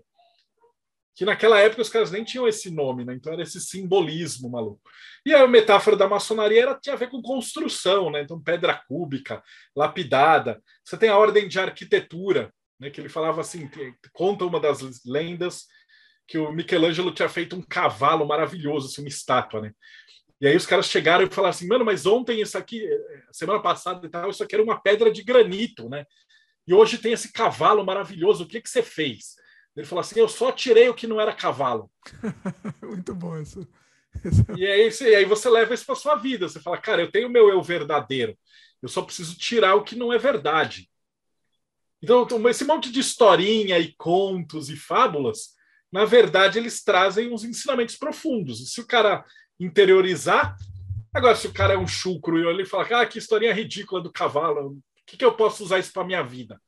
O cara não entendeu nada, ele não está preparado, vai passar 30 anos numa ordem iniciática não vai aprender nada. E que deve ter muito lá, né? Também que tá tem assim muito, só pra... tem muito. Tem só por estar. Tá. Não sabe nem por que tá. Tem muita gente que vai lá, por exemplo, eu fui em várias lojas do interior, os caras estão lá só para cervejada do fim de semana, pizzada. É, o cara está preocupado com a cervejada do sábado, a pizzada da noite, do sábado e a churrascada do domingo. Mas também são as lojas diferentes, cada uma tem um hospital, uma creche, um asilo. Então, o cara tá bom, ele tá fazendo a função dele ali. O cara não vai melhorar, mas pelo menos ele está ajudando com, com o processo do, do mundo, tá, tá dando dinheiro para um hospital. Ele está ali no, no, meio, né? Ele podia estar tá no boteco, pelo menos ele está ali. Tá lá. Quieto. Vai que alguma coisa entra por ouvido e fica. Agora, eu já fiz uma palestra de cavalo em loja, duas horas de palestra. Os três caras vieram conversar comigo. A hora que abriram para pergunta, o cara perguntou se teve, teve muito trânsito na, na ida para chegar lá. É muito bom cara tá filosofando sobre Teve. o sentido da vida. Pegou é. muito trânsito, tá, vai chover hoje? Pegou muito trânsito para vir para cá. Eu falei, é. ah, tá, até que não. É isso, cara. Ele, tipo, duas horas do cara não tem o alfabeto. Lembra? Tá é o alfabeto. Já estava marcado uma visita do técnico da máquina de lavar louça, tá? Estava marcado para aquele dia, ele ia chegar nove e meia, né? Chegou lá nove e meia, eu tava pé vida, não consegui nem trabalhar, eu tava olhando pro, eu, eu vim no computador, comecei a olhar pro infinito. Mexia no negócio, mas para mim não via nada, era tudo, tudo blur, né? Beleza, a Fabiana conversando com o cara, de repente a Fabiana me chama, né? Ah, vem aqui um pouquinho. Aí eu fui lá, o cara falou assim, ele é, o cara sabe o que ele fez na máquina? Ele pegou, olhou a máquina, tentou ligar, não ligou. Ah, essa máquina não tem jeito não, para arrumar ela vai custar 700 dólares, não vale a pena arrumar. Só me paga a visita aí, ó. Me paga 100 dólares da visita, porque não vale a pena arrumar a máquina e eu vou embora. Ah, meus queridos, mas aí eu virei o demônio. Aí, você que quer ver o demônio lá na terra, foi onde eu virei aquele, aquele dia, tá? Eu falei, mas você tá louco? Você ficou. Não, ah, precisa pagar. Eu, eu, gastei duas horas para vir, duas horas, vou gastar duas horas. É aí a Fabiana, não é, mas você não mora em tal lugar. Ah, é verdade, não foi duas horas, não, foi uma só. E aí ele começou a baixar o e aí, e assim, mas você não vai nem ver, e a Fabiana também pê da vida, mas você não vai nem ver a máquina. Ela dá para arrumar, porque eu já vi vídeo que dá para arrumar, você não vai nem tirar ela para ver. Não, não vai, porque se eu tiver que tirar, eu vou te cobrar 200 dólares. E não dá para arrumar. Afastado, mas. Não, afastar era mais 200 Sim. dólares. Não, 200 dólares a mais. Está bem valorizado esse trabalho aqui. Boa. Não, mas, mas assim, mas você não tá nem vendo se dá para arrumar. Eu sei que dá porque eu vi vídeo e o cara já arrumou. E duas pessoas já arrumaram, duas vezes já arrumaram. É o mesmo problema. Não, não dá para arrumar. Isso aí custa, vai ser custar. Melhor jogar fora essa máquina. E ela me confidenciou que se arrependeu mais não ter deixado você dar uns tapas hoje. Ah, é? Olha aí! Isso, você não vai falar. Ó, oh, sem freio aqui, pessoal! Ela me confidenciou isso daí. Eu tava a ponto de bater no desgraçado. Ah. Eu estava. E a calma do desgraçado? Não, é 100, é 100 dólares mesmo. O pior é que. Não, tava... mas tira a porra da máquina! Tira esta, tira esta merda e vê! Não, não dá pra tirar. Não vou, não vou tirar. Assim, é. com esse tom que eu tô falando, não tô brincando. Com esse tom. Não, não vou. É, o pior é que tava combinado, né? A visita custa 95 Falei, mas não vou pagar. Aí ele queria dar a nota fiscal. Aí ele falou: então vamos fazer o seguinte, depois de tanto, né? Eu chutei lá. Não, então vamos fazer. Você me dá só 40 dólares por fora é, 40 não, ele falou 60. Aí, ah, não, eu deixo por 40. Então, por fora, aí eu não dou a nota só para pagar a gasolina. A gasolina é cara, hein? Tudo bem que a gasolina tá cara mesmo. Só para pagar a gasolina. Mas, mas, mas, com vontade de socar. Mas vocês não têm ideia do que é uma vontade de socar muito. E eu já tava calmo naquele dia, eu já tava uma pessoa calma, né? E, e, aí a Fabiana foi, concordou e foi lá pegar. Falei, não, não vou te pagar. Enquanto a Fabiana foi pegar, Ó, aí que. Ó, agora vem o creme de la creme da história, tá? Aí a Fabiana foi lá pegar 40 dólares. E eu. Não, mas pelo menos. Eu não sei por que também, porque eu devia ter expulsado o cara pronto, né? Mas sei lá. Ah, pelo menos faz por 20, então, vai. Ah, tá bom, faço por 20. Aí eu gritei lá pra Fabiana de longe, né? Porque ela foi pegar o dinheiro. Ele fez por 20, pega só 20, tá? A Fabiana disse que não ouviu. E ela me chega com 40 dólares entrega na mão do Desgraçado! E aí o desgraçado, 40 dólares, eu vi aquilo, me deu um close aqui, né? Tchan, deu um close na mão dele. Tchan. Você entregou 40! Não, ele, ela te entregou por engano 40. Me devolve aqui. Eu quero Não, mas me devolve 20. Não, não, não. E foi, saiu correndo. A Fabiana falou que ele saiu correndo, não falou nada. Ele saiu correndo. Não, mas agora não, eu preciso de. É, ele surtou mais por causa disso do que pro, pro olha, olha, e eu contando essa história já tá me dando infarto aqui, um micro é, ele infarto. surtou mais por causa disso do que do, assalto. Do assalto. Eu, a gente foi mais roubado nessa, nessa história do que no assalto, né? Se a gente for. Deu mais né? prejuízo. Deu mais Tudo bem que o assalto deu prejuízo porque a gente teve que colocar a câmera, mas é. fomos mais roubados. Nada. Efetivamente fomos aí, né? Mas olha, olha, pessoal, foi tudo na mesma manhã. Foi numa sequência de cocô. Eu ia falar merda, mas não vou falar. Sequência de cocô. Tudo na mesma manhã essa história. Eu fiz um filme ah. surrealista que se chama Entre Espelhos e Sombras. Ah. E que eu, eu fiz questão de. A primeira sim. frase que aparece no filme sim, é sim. interprete. Busca então, interpretar. Eu, eu, eu, já deixei na mão da pessoa. Falei, ó, se vira aí. É, é, tu, é teu. O filme não é meu, é teu. Entendeu? E, e aí. E é interessante escutar as versões as interpretações das pessoas. É, é muito interessante. São filmes diferentes, são, é, são vários filmes diferentes, né? Isso é legal. Mas é não muito. Isso, sabe uma coisa que eu acho? Eu, eu, eu sei que a galera tem muita resistência com o experimental, assim, porque a gente olha e fala assim, mas que porra é essa? O que, que eu tô vendo? Um quadro vazio? Pra quê e tal? Mas eu acho que quando você se abre para a coisa é muito bonito, assim, porque é um filme muito generoso, porque de fato é um filme com muito espaço o filme, assim, o filme experimental no geral, assim, ou a videoarte, acho que é uma coisa que tem uma abertura. É, olha, aquilo ali me afeta, eu nem sei direito por quê. Vê como que te afeta, assim, sabe? Busca interpretar isso, busca criar um sentido. E a gente já está fazendo isso o tempo todo. E é lindo ter essa liberdade de criar um próprio percurso e um sentido em cima de uma, de uma coisa que o outro fez, sabe? Que também tocou o outro. E é lindo, isso você falou é verdade. Quando a pessoa te conta as versões do que ela vê no filme, eu acho a coisa mais linda, assim, porque é pura abstração. E, e a pessoa, cada um vai vendo uma coisa diferente, assim, eu acho lindo. E não tem o certo ou errado, né? Não é, eu, é, é a sua versão é aquela, mas. É, é, Você fez pensando na sua versão, mas é. É, não é uma, não é uma, uma regra rígida, né? É aquilo. Não, cada um fica com o seu, fica com o que você prefere. É, exato. É lindo. Eu acho que é uma abertura para o outro. Assim. Isso do cinema experimental eu levo para a vida, assim, sempre. Mesmo se quiser filmes mais narrativos, basicamente, né? É, eu acho que mesmo num filme que seja mais narrativo, você levar um pouco dessa, é. dessa, dessa, desse aberto, é. né, para a pessoa interpretar, é. acho que é, que é bacana é. também. O David Lynch faz isso muito bem, né? David Lynch é o... porque é isso, ele faz um filme narrativaço de repente, ele é a terceira temporada do Twin Peaks. Que porra é aquela? Expliquem. loucura, só loucura. Aquilo ali, você só você fala assim, bem, David Lynch, deixa eu te sentir, porque... É de sentir, exatamente, é isso. É isso, isso é sobre sentimento. Sim.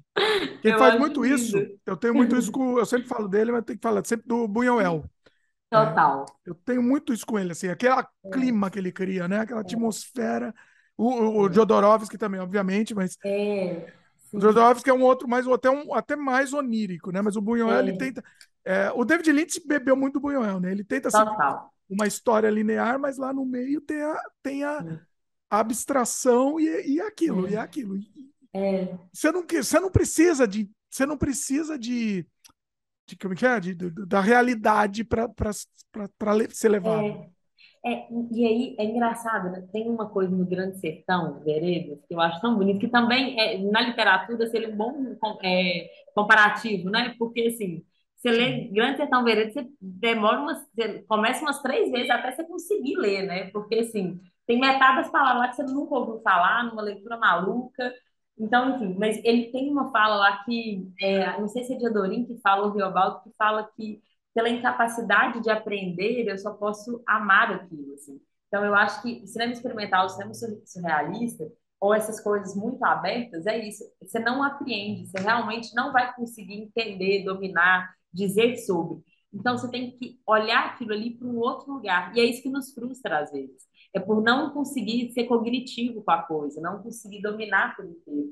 Mas de, quando a gente se liberta disso, é lindo, porque a gente só pode amar ou sentir ou se encantar por uma coisa que a gente desconhece por inteiro, assim. E a gente faz isso, né? A gente faz isso quando a gente se apaixona, a gente faz isso quando a gente vê uma coisa na rua e acha interessante, fica viajando naquilo por alguns instantes. É. E é isso, né? O, esse, é, o cinema sensorial, sensorial é isso. É. Só que tem gente que não consegue, não consegue, é, não, é, não é, tem, não. A pessoa tenta tenta ver uhum. sentido e, e, não, mas não faz sentido nenhum, não, é, odeio, é. não faz sentido é, nenhum para é, mim. É. É, não tá adianta, tá tudo, né? É, não, e tá tudo bem, eu, eu boto fé demais. Tá mas eu, é, só que é engraçado, eu sou arte educadora também, e eu dou aula para crianças. Assim. Olha aí. É, eu te falei muitas coisas, gente. Faço muitas Nossa, coisas. vai ter que ter um podcast para cada, cada coisa que você faz. Cinema pornô, aula infantil, aí, mil coisas. Temos que não se combinam, inclusive. Mas, é, mas aí eu estava numa aula e aí eu uma, dava uma aula para um grupo de crianças de dois a três anos. São muito novinhos. E eu levava eles para museus. E a ideia era que eles não, a gente, que eles assist, vi, vissem uma exposição sem ter aquela caretice da gente ter que passar quadro por quadro, ficar com a mãozinha para trás, olhando, três horas por um quadro que a gente às vezes nem gosta. Eu combinava com eles que eles podiam andar a exposição inteira, não precisava parar em nada. Só precisava olhar mesmo e parar e ficar um tempinho na frente daquilo que eles amassem ou odiassem ou se incomodassem. Assim. Olha! E aí, é, e aí eles faziam isso, e era lindo, assim, eu, chorava dando aula, porque assim, eles, as crianças sentadas em volta dos quadros, e, e era muito interessante esse exercício, porque ali se exercita na criança uma... Ela, primeiro, aprender a sentir. A gente tem que aprender a sentir, né? A gente tem que aprender a identificar o que a gente ama, o que a gente odeia, o que nos incomoda e olhar para isso, né? Gastar um tempo com isso, sem ter uma rigidez de, olha, você tem que passar por todos os quadros e ler que fulano é um grande artista. Não, isso tudo não é sensibilidade, é razão. É, é maravilhoso, eu adoro estudar sobre um pintor e tal. Mas não é sobre isso, eu tenho que ir naquilo que me puxa. Eu tenho que aprender a identificar o que, que me convoca. Porque se eu não aprendo isso, eu vou estar só batendo palmo para quem me falar que é foda, para quem são os grandes pintores, que às vezes aquilo ali nem me afeta. Tem um valor histórico, mas não tem um valor sensível na minha individualidade. Por mais que na sua tenha, ou na do fulano tenha. E, e, a gente não aprende isso, né? A gente, no geral, a gente aprende uma formatação da sensibilidade. Assim. Isso tem que me afetar. Então, eu vejo um filme triste, eu tenho que chorar. Eu vejo um filme feliz, claro que eu tenho que ficar feliz. Não, a gente tem que sentir o que a gente sente, né? A gente tem que descobrir e olhar para isso. Assim. É uma educação. Olha, olha só, e exatamente. A parte da razão, para você apreciar a arte, é uma segunda, terceira, quarta etapa. A primeira Exato. coisa é, é a sensação mesmo, né? É, é. E isso, e é por isso que muita gente não gosta de arte, porque não foi, foi ensinada de um jeito errado, né? É isso, aprendeu. Ensinada, mas é, porque é. Tem, você tem que ser ensinado, né? É, exato. Né? Não é, é, uma coisa que pode partir é. de você, óbvio que pode. É. Mas eu acho que você consegue ser ensinado também, né? Você acha uhum. isso? Acho demais. Eu acho que eu acho que a gente tem que ser ensinado, na verdade. Assim, é, dá para aprender naturalmente. Tem gente que vai nascer mais aberta mesmo. Sim. Só que eu acho que é uma coisa que a gente exercita. Tudo na vida a gente exercita. É igual disciplina. Disciplina é uma coisa que eu acho engraçada. Eu sou zero disciplinado. Mas eu acho que tem quem é muito disciplinado é uma coisa que foi exercitada, que foi aprendida, sabe? Que foi a gente aprende, tudo a gente aprende, tudo a gente aprende. A gente aprende a coisa boa, a coisa ruim, a coisa que atropela a gente, a coisa que não atropela. E eu acho que sim, tem que ser ensinado. E, e ensinado, às vezes, até a soltar, né? Eu fico tirando muito de meditação, falando de David Lynch, essas coisas. A meditação, ela te ensina a soltar, né? Ela te ensina a centralizar, tirar um tanto de pensamento que está na sua cabeça e focar. Então, isso a gente está aprendendo, porque a gente vive num mundo onde que, se a gente não ensinar esses outros lugares, a gente vai passar por cima deles. Se a gente não ensina para a criança que ela que o sentir dela tem valor, ela vai, ela vai ignorar o sentir dela e vai deixar dentro dela bem guardado e ela nunca mais vai saber o que, que de fato afeta ela, se ninguém falar que é bom ou ruim, ou que pode ou não pode. E a gente vive isso. A gente faz anos de terapia por causa disso, que a gente esquece. É, e, e, e, o sentimento é quase que quase que sempre é, ensinado a você esconder o seu sentimento, né? Isso, exatamente, exatamente. A passar por cima. É, é muito. A educação é, é, muito expandida, né? Gente, acho que hoje em dia muita gente fala sobre isso, acho muito interessante esses movimentos é, pai, mãe, que ficam pensando em outras formas de educação, porque é isso, é, a gente foi educado antes a uma outra coisa, a gente aprendeu um tanto de coisa que na hora que a gente vê está no nosso corpo, está na nossa história, mas não fazem parte da gente, então a gente fica muito tempo ali. Então, acho que a gente tem que reaprender, inclusive descobrir outras formas né, de ensinar. Você tem filho, Dimitri? Desculpa. Tenho filho, tenho dois. Um ah, menino e uma menina. É, 11 e 8 anos. Que delícia. Ah, você deve ver isso. É porque, assim, acho que quando a gente lida com criança, acho que imagina ainda mais com filho, assim. Deve ser muito forte essa sensação, porque a gente vê que são pessoas ali completamente... É, são páginas em branco, né? Mas que já tem uma personalidade, tem todo um jeito. Assim. É, não são páginas em branco. Tem ali uma coisa tem uma coisa ali desocupada ainda, que a nossa sociabilidade já ocupou da gente, né? E que neles ainda não ocupou. E aí, acho que como pai, ou então como professora, a gente fica num exercício assim, o que, que eu vou ocupar? O que, que eu vou ajudar com que aquela pessoa coloque para dentro dela para ocupar alguns espaços, construir algumas coisas, porque não é tudo que a gente quer dar para eles também. Porque muitas coisas que a gente tem, a gente fala assim, eu não gostaria de ter isso. Eu Sim, não gosto, né? com certeza. Eu, isso aqui Ele, não me eu, faz bem. É. Eu acho que essa geração nova, cada vez mais, a sua já é uma, uma, uma, geração, né? E, e, a dos meus filhos, depois da sua, dos meus filhos, assim, é. cada vez mais melhorando. Realmente, é. cada vez melhor. Eu, eu é. sinto isso, né? É uma evolução. De um modo é. geral, né? Claro que existem exceções sempre, mas de um modo geral, acho que está é, tá cada vez mais melhorando mesmo. Para mim, todos os filmes tinham que ser interativos. Todos os filmes do mundo. Você tem um final, no mínimo, mesmo se você não fizer nada, pelo menos um final que seja randômico, que te pegue de surpresa, entendeu? Cada vez que você for assistir o filme, vai ter um final. Para mim, isso daí seria o, entendeu, o futuro da, da, do entretenimento. Acho que seria o, o caminho. eu, eu acho muito. E é uma mídia que está aí há muito tempo, né? É, é engraçado, ela foi explorada de forma e ela meio que reviveu recentemente, né? Agora com esses jogos da Quantic Dreams. E é uma mídia que é uma não é uma mídia, né? Um formato, um formato que que não, não vai morrer tão cedo, eu acho, porque é muito, é muito engaja, né? Engaja é. muito, engaja muito. E, e, e, tem os seus fatores, tem os seus benefícios, né? Você perde na, na, na, jogabilidade, na liberdade de poder ir onde você quiser, mas você tem uma narrativa ali que você não consegue construir num, num jogo de mundo aberto, né? Não, é, é, é, cada formato tem os seus prós e os contras. Né? O mundo aberto também tem é, fatores ali que você não consegue construir num jogo linear. Sim. É, e o jogo linear, apesar de não ter tanta liberdade, também tem coisas que são. Mas você pode fazer um Uncharted da vida e, e fazer todo aquele ambiente ser moldado para contar aquela história e fica incrível também totalmente é. linear, mas em alguns momentos eles fazem o linear você sem, sem você perceber que, que você está sendo manipulado para chegar onde eles querem, né? É, isso, isso e é isso é uma coisa que evoluiu também, porque se você pensar na época do PlayStation 2, meu Deus, a, a geração do PlayStation 2, os jogos eram todos corredores e você só andava para frente, né? E, e, e, a história acontecia. E aí acho que o game design, o level design, eu acho, né, nesse caso, é, evoluiu bastante para você começar a perceber que não sentir que você só está num corredor, né, andando para frente. E, eu acho interessante que agora está evoluindo mais ainda para uma mescla, né, de de abre o jogo quando e mais uma vez a gente volta para aquele ponto da narrativa, né?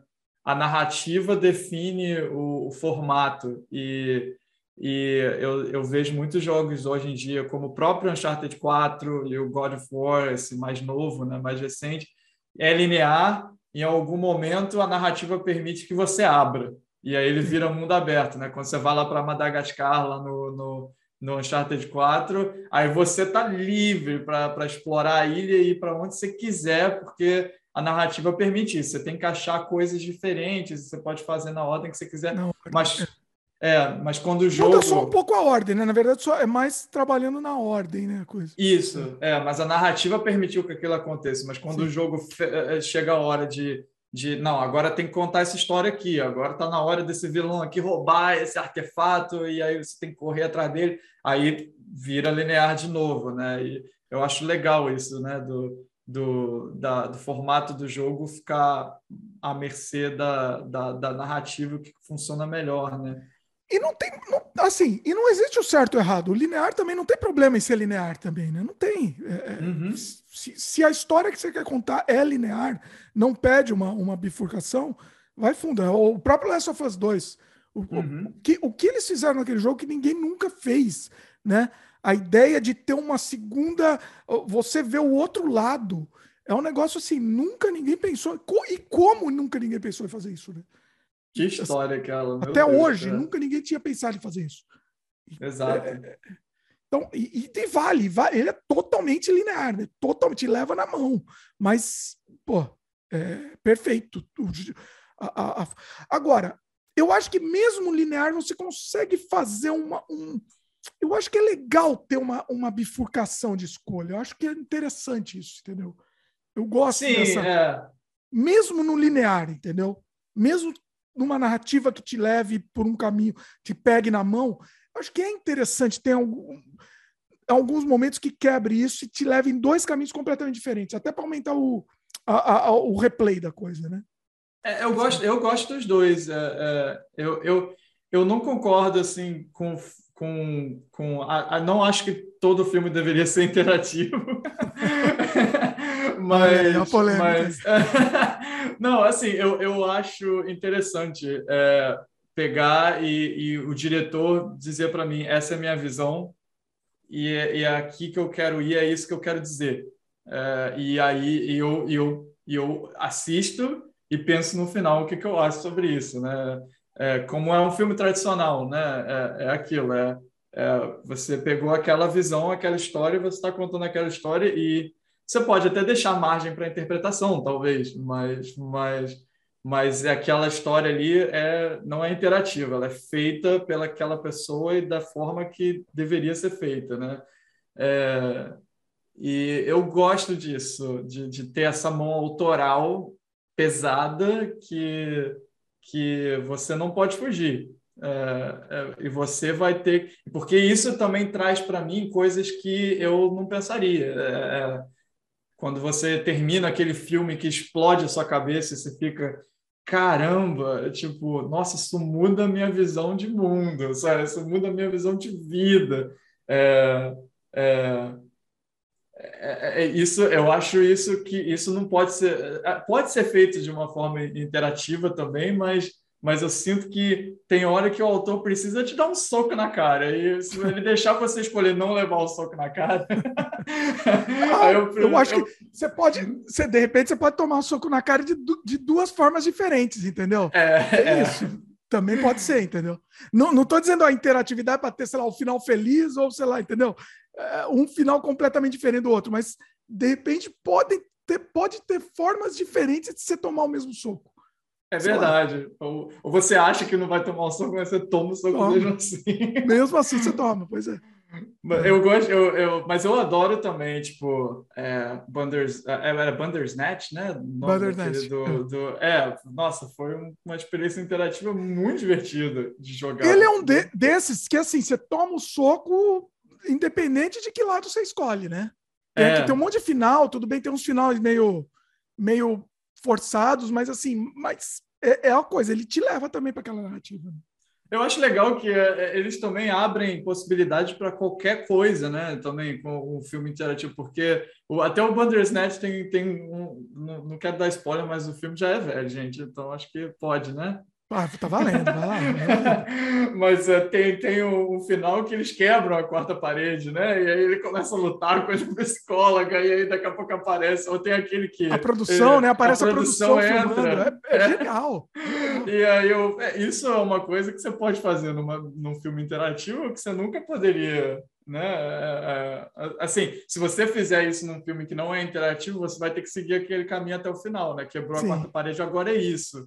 É, mas o Bandersnatch não, ele pode ser um filme que quebra a quarta parede, mas ele pode ser um filme de viagem no tempo, ele pode ser um filme de terror.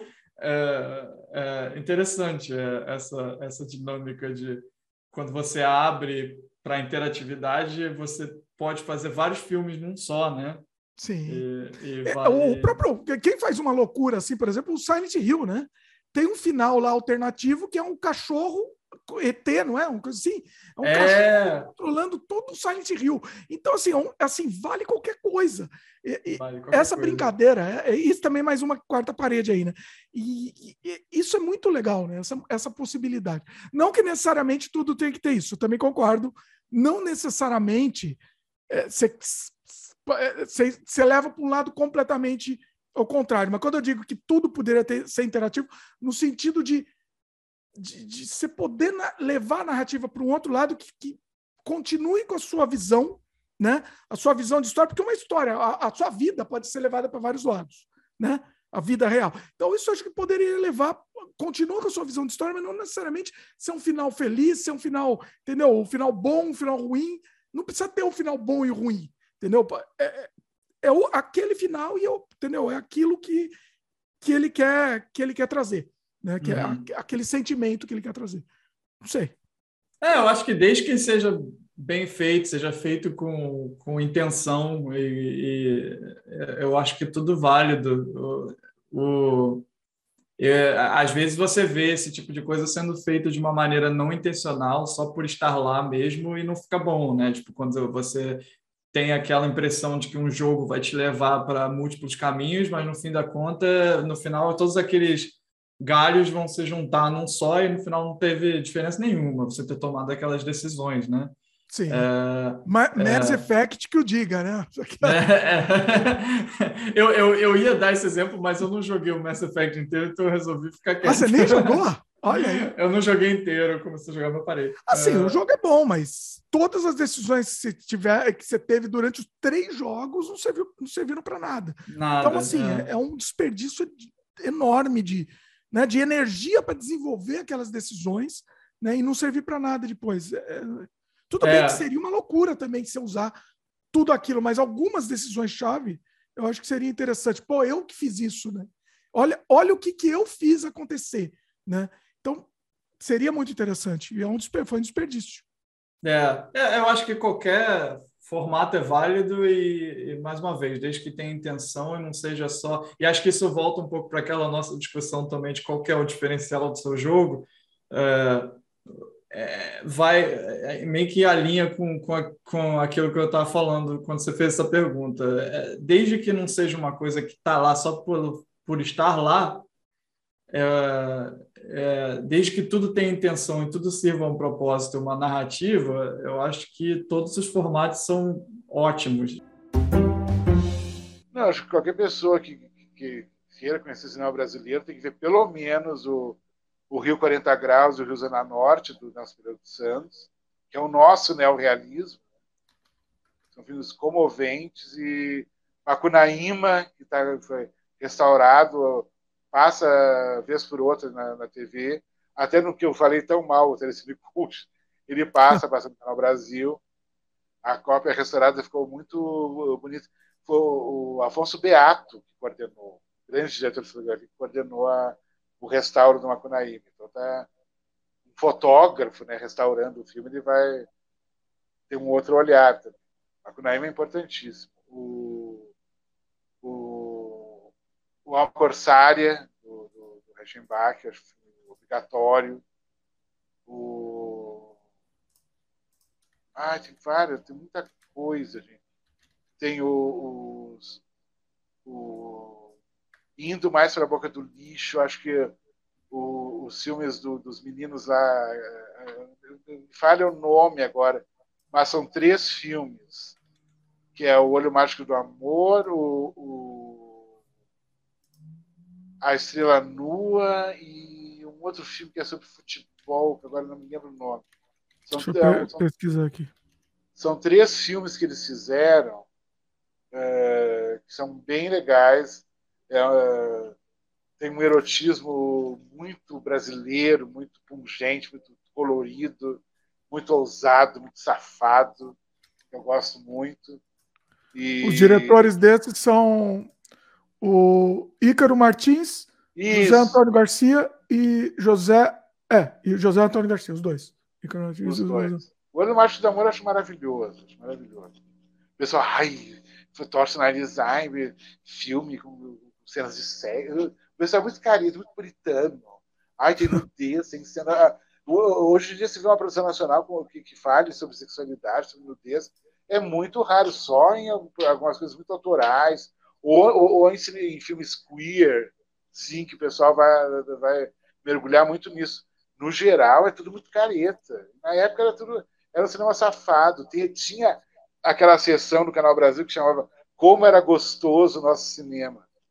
E era maravilhoso, eu adoro, não tem nenhum. Né, né, né e tem muito preconceito né, com, com, nudez hoje em dia, né? O, Sim, o nosso filme, o, o, nosso longa Desamantes, tem nudez, é, é, um filme é um filme que presta até homenagem para o cinema dos anos 70 e tal, e, e ele não foi bem recebido justamente por isso, né? Não, é, é, não, não é um filme que, entendeu? É um filme com, com, com outro tipo de diálogo que acho que talvez um dialogue mais nesse tempo, não sei.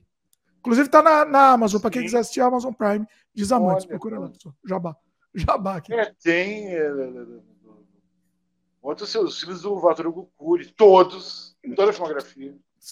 Walter Hugo é lindo, sensacional. Toda a filmografia. Do Reichenbach toda, o do Jean Garret, até os explícitos que ele fez, o Gozo Alucinante.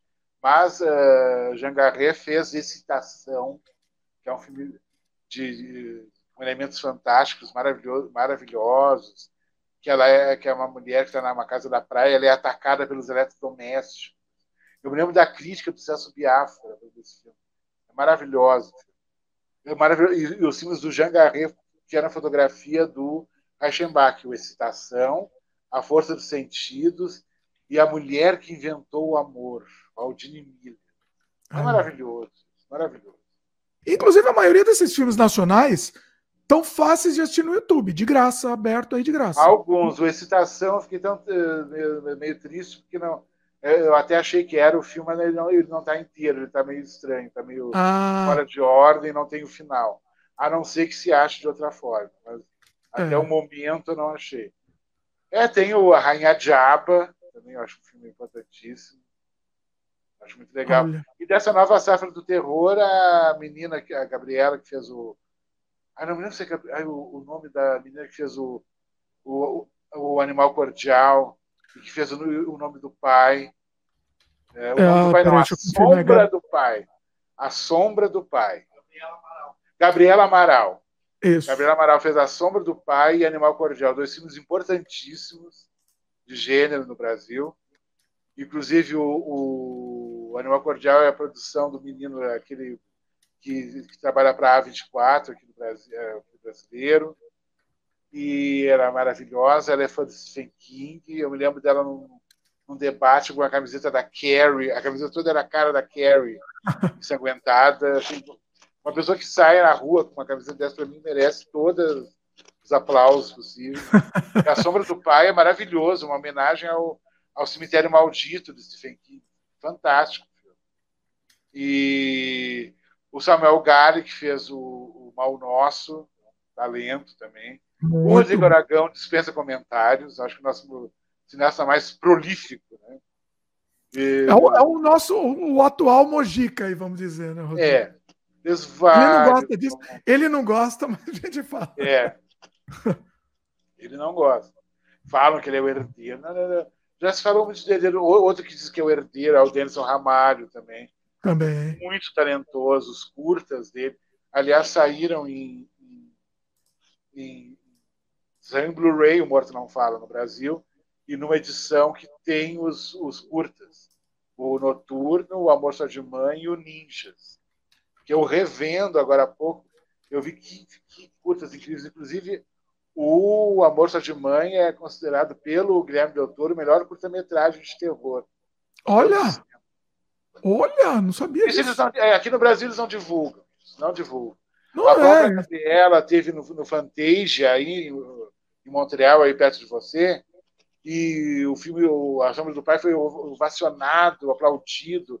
A menina ganhou a melhor atriz. Não teve uma linha no Brasil. Nossa. Não falou nada. A, a grama é mais verde no outro jardim, né? Sempre, sempre assim. O, os diretores brasileiros, os festivais lá fora estão de olho nos novos candidatores brasileiros. Com certeza. É. Via de regra, na Wicca, o princípio criador é feminino.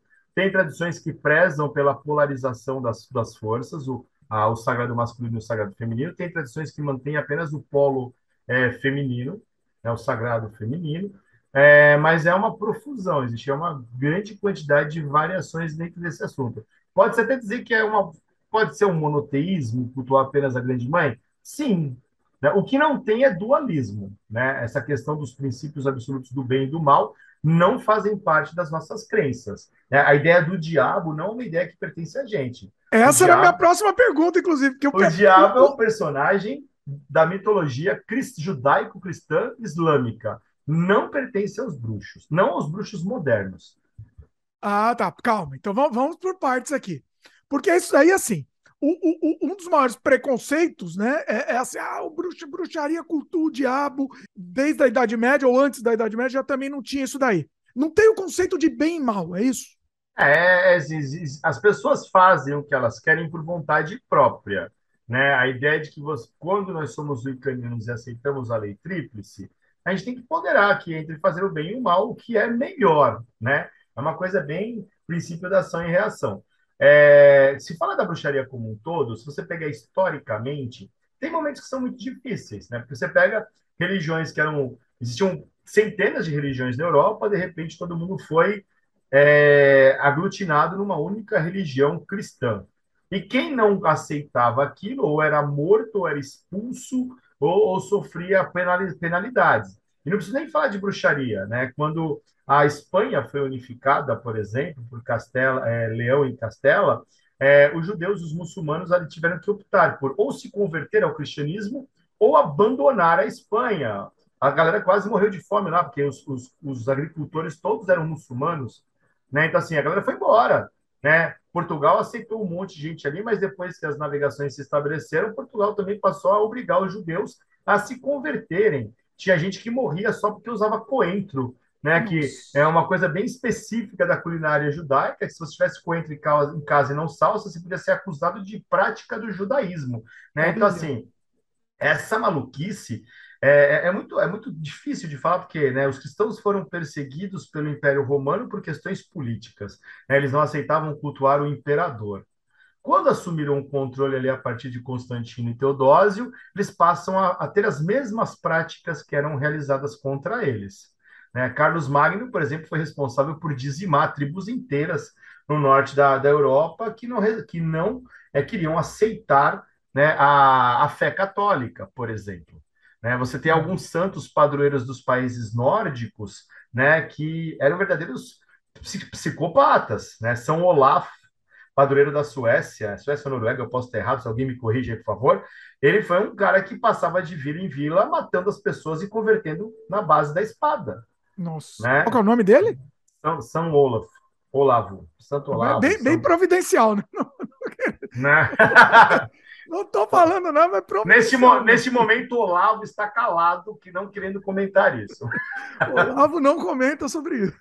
Olavo não comenta sobre isso. É, então, assim, na, durante a Idade Média, muita gente reagiu de forma extrema a essa. A essa vamos usar a Inquisição? Posso usar essa palavra aqui já? Sim. Porque, né? A Inquisição tem dois períodos. Inicialmente era para converter as pessoas, depois para obrigar as pessoas a se manterem dentro da doutrina.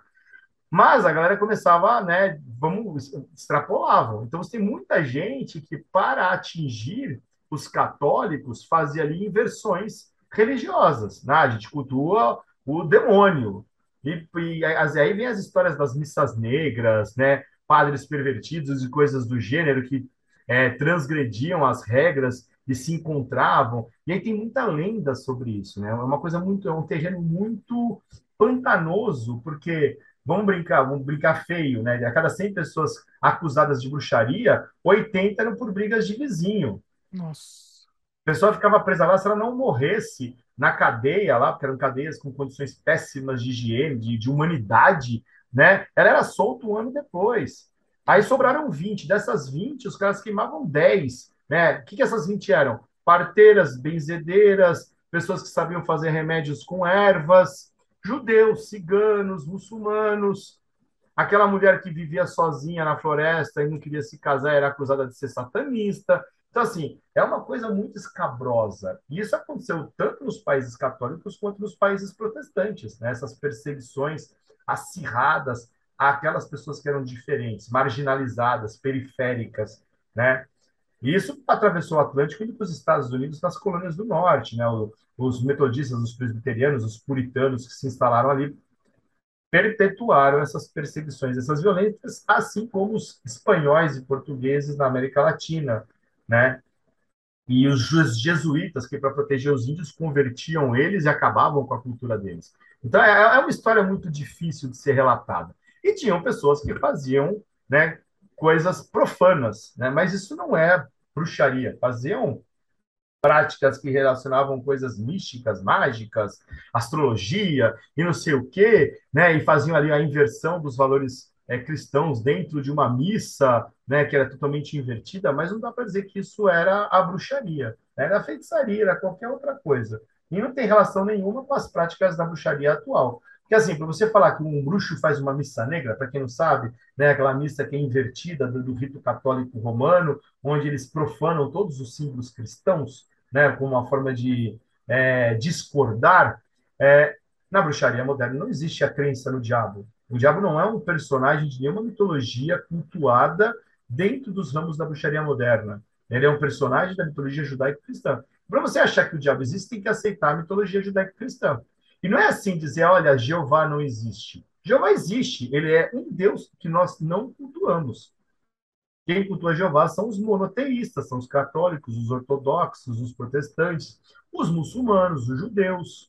Né? Mas, mas... então, mas na, na mitologia, pode se chamar assim, não sei se pode chamar, na mitologia é, da bruxaria, na mitologia, falei, né? Não, não, existe uma também só. É, verdade, vamos, vamos dizer, vamos centrar na Wicca, por exemplo não existiria, por exemplo, o Deus católico, ele não existe ou ele não é cultuado? Ou ele não existe? Você pegar uma pessoa que é radical, não reconhece. Mas aí é o radical, é o extremista. Né? Porque toda vez que a, a, a balança vai para um lado, quando solta, pende para o outro completamente, né? Mas, assim, não é que Jeová não existe. Nós não cultuamos Jeová e nós não acreditamos nos princípios transcendentais do monoteísmo, aquela ideia de que você morre, é finito e sua alma só volta a viver no fim dos tempos, porque existe um apocalipse, um Armagedon, ou seja lá o que for, né, o fim do mundo. Né? Não existe esse... e, e, os, e os deuses que nós cremos, que nós cultuamos, não são deuses é, onipotentes, onipresentes oniscientes, que não se envolvem com a humanidade porque existe o livre-arbítrio. Né? Nós cremos que existe sim a intervenção divina e que eles estão presentes ao nosso redor e nós estamos, assim, nós somos parte deles, assim como eles são parte de nós. É, é, vamos brincar que é uma parceria? É uma parceria, né? Você está aqui, eles estão ali, e existe essa crença, né? Não, são, não é aquele Deus distante que está lá no céu, olhando para a terra, esperando o mundo acabar para te julgar. Não estou dizendo que está errado ou que está certo, né? mas isso não faz parte da nossa crença. Eu mesmo fui católico até os 20 anos. Né? Católico de missa, fazer é, romaria, de fazer novena, de fazer rezar o terço, né, de cantar no coral da igreja. Então, assim, eu seria absolutamente hipócrita se eu falasse Deus não existe.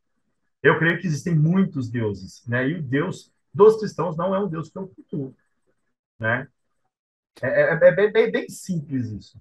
Sim.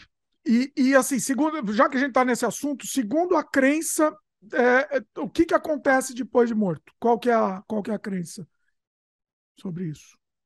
Você pode conversar com 10 bruxos e 10 bruxos vão te explicar de forma diferente. Olha. Mas, sintetizando, porque é muito simples, é assim: a gente acredita na, na roda da vida, que é nascer, crescer, morrer e voltar a nascer. Para onde vai a sua alma, o seu espírito? É, cada grupo vai dizer uma coisa diferente. Vai para a terra do eterno verão, vai para a Ilha das Maçãs, vai para o mundo dos mortos, vai para o submundo, Depende daquilo que você cultua e cria, a maneira como você enxerga isso. Mas na prática é o eterno retorno. Você nasce, cresce, morre e renasce.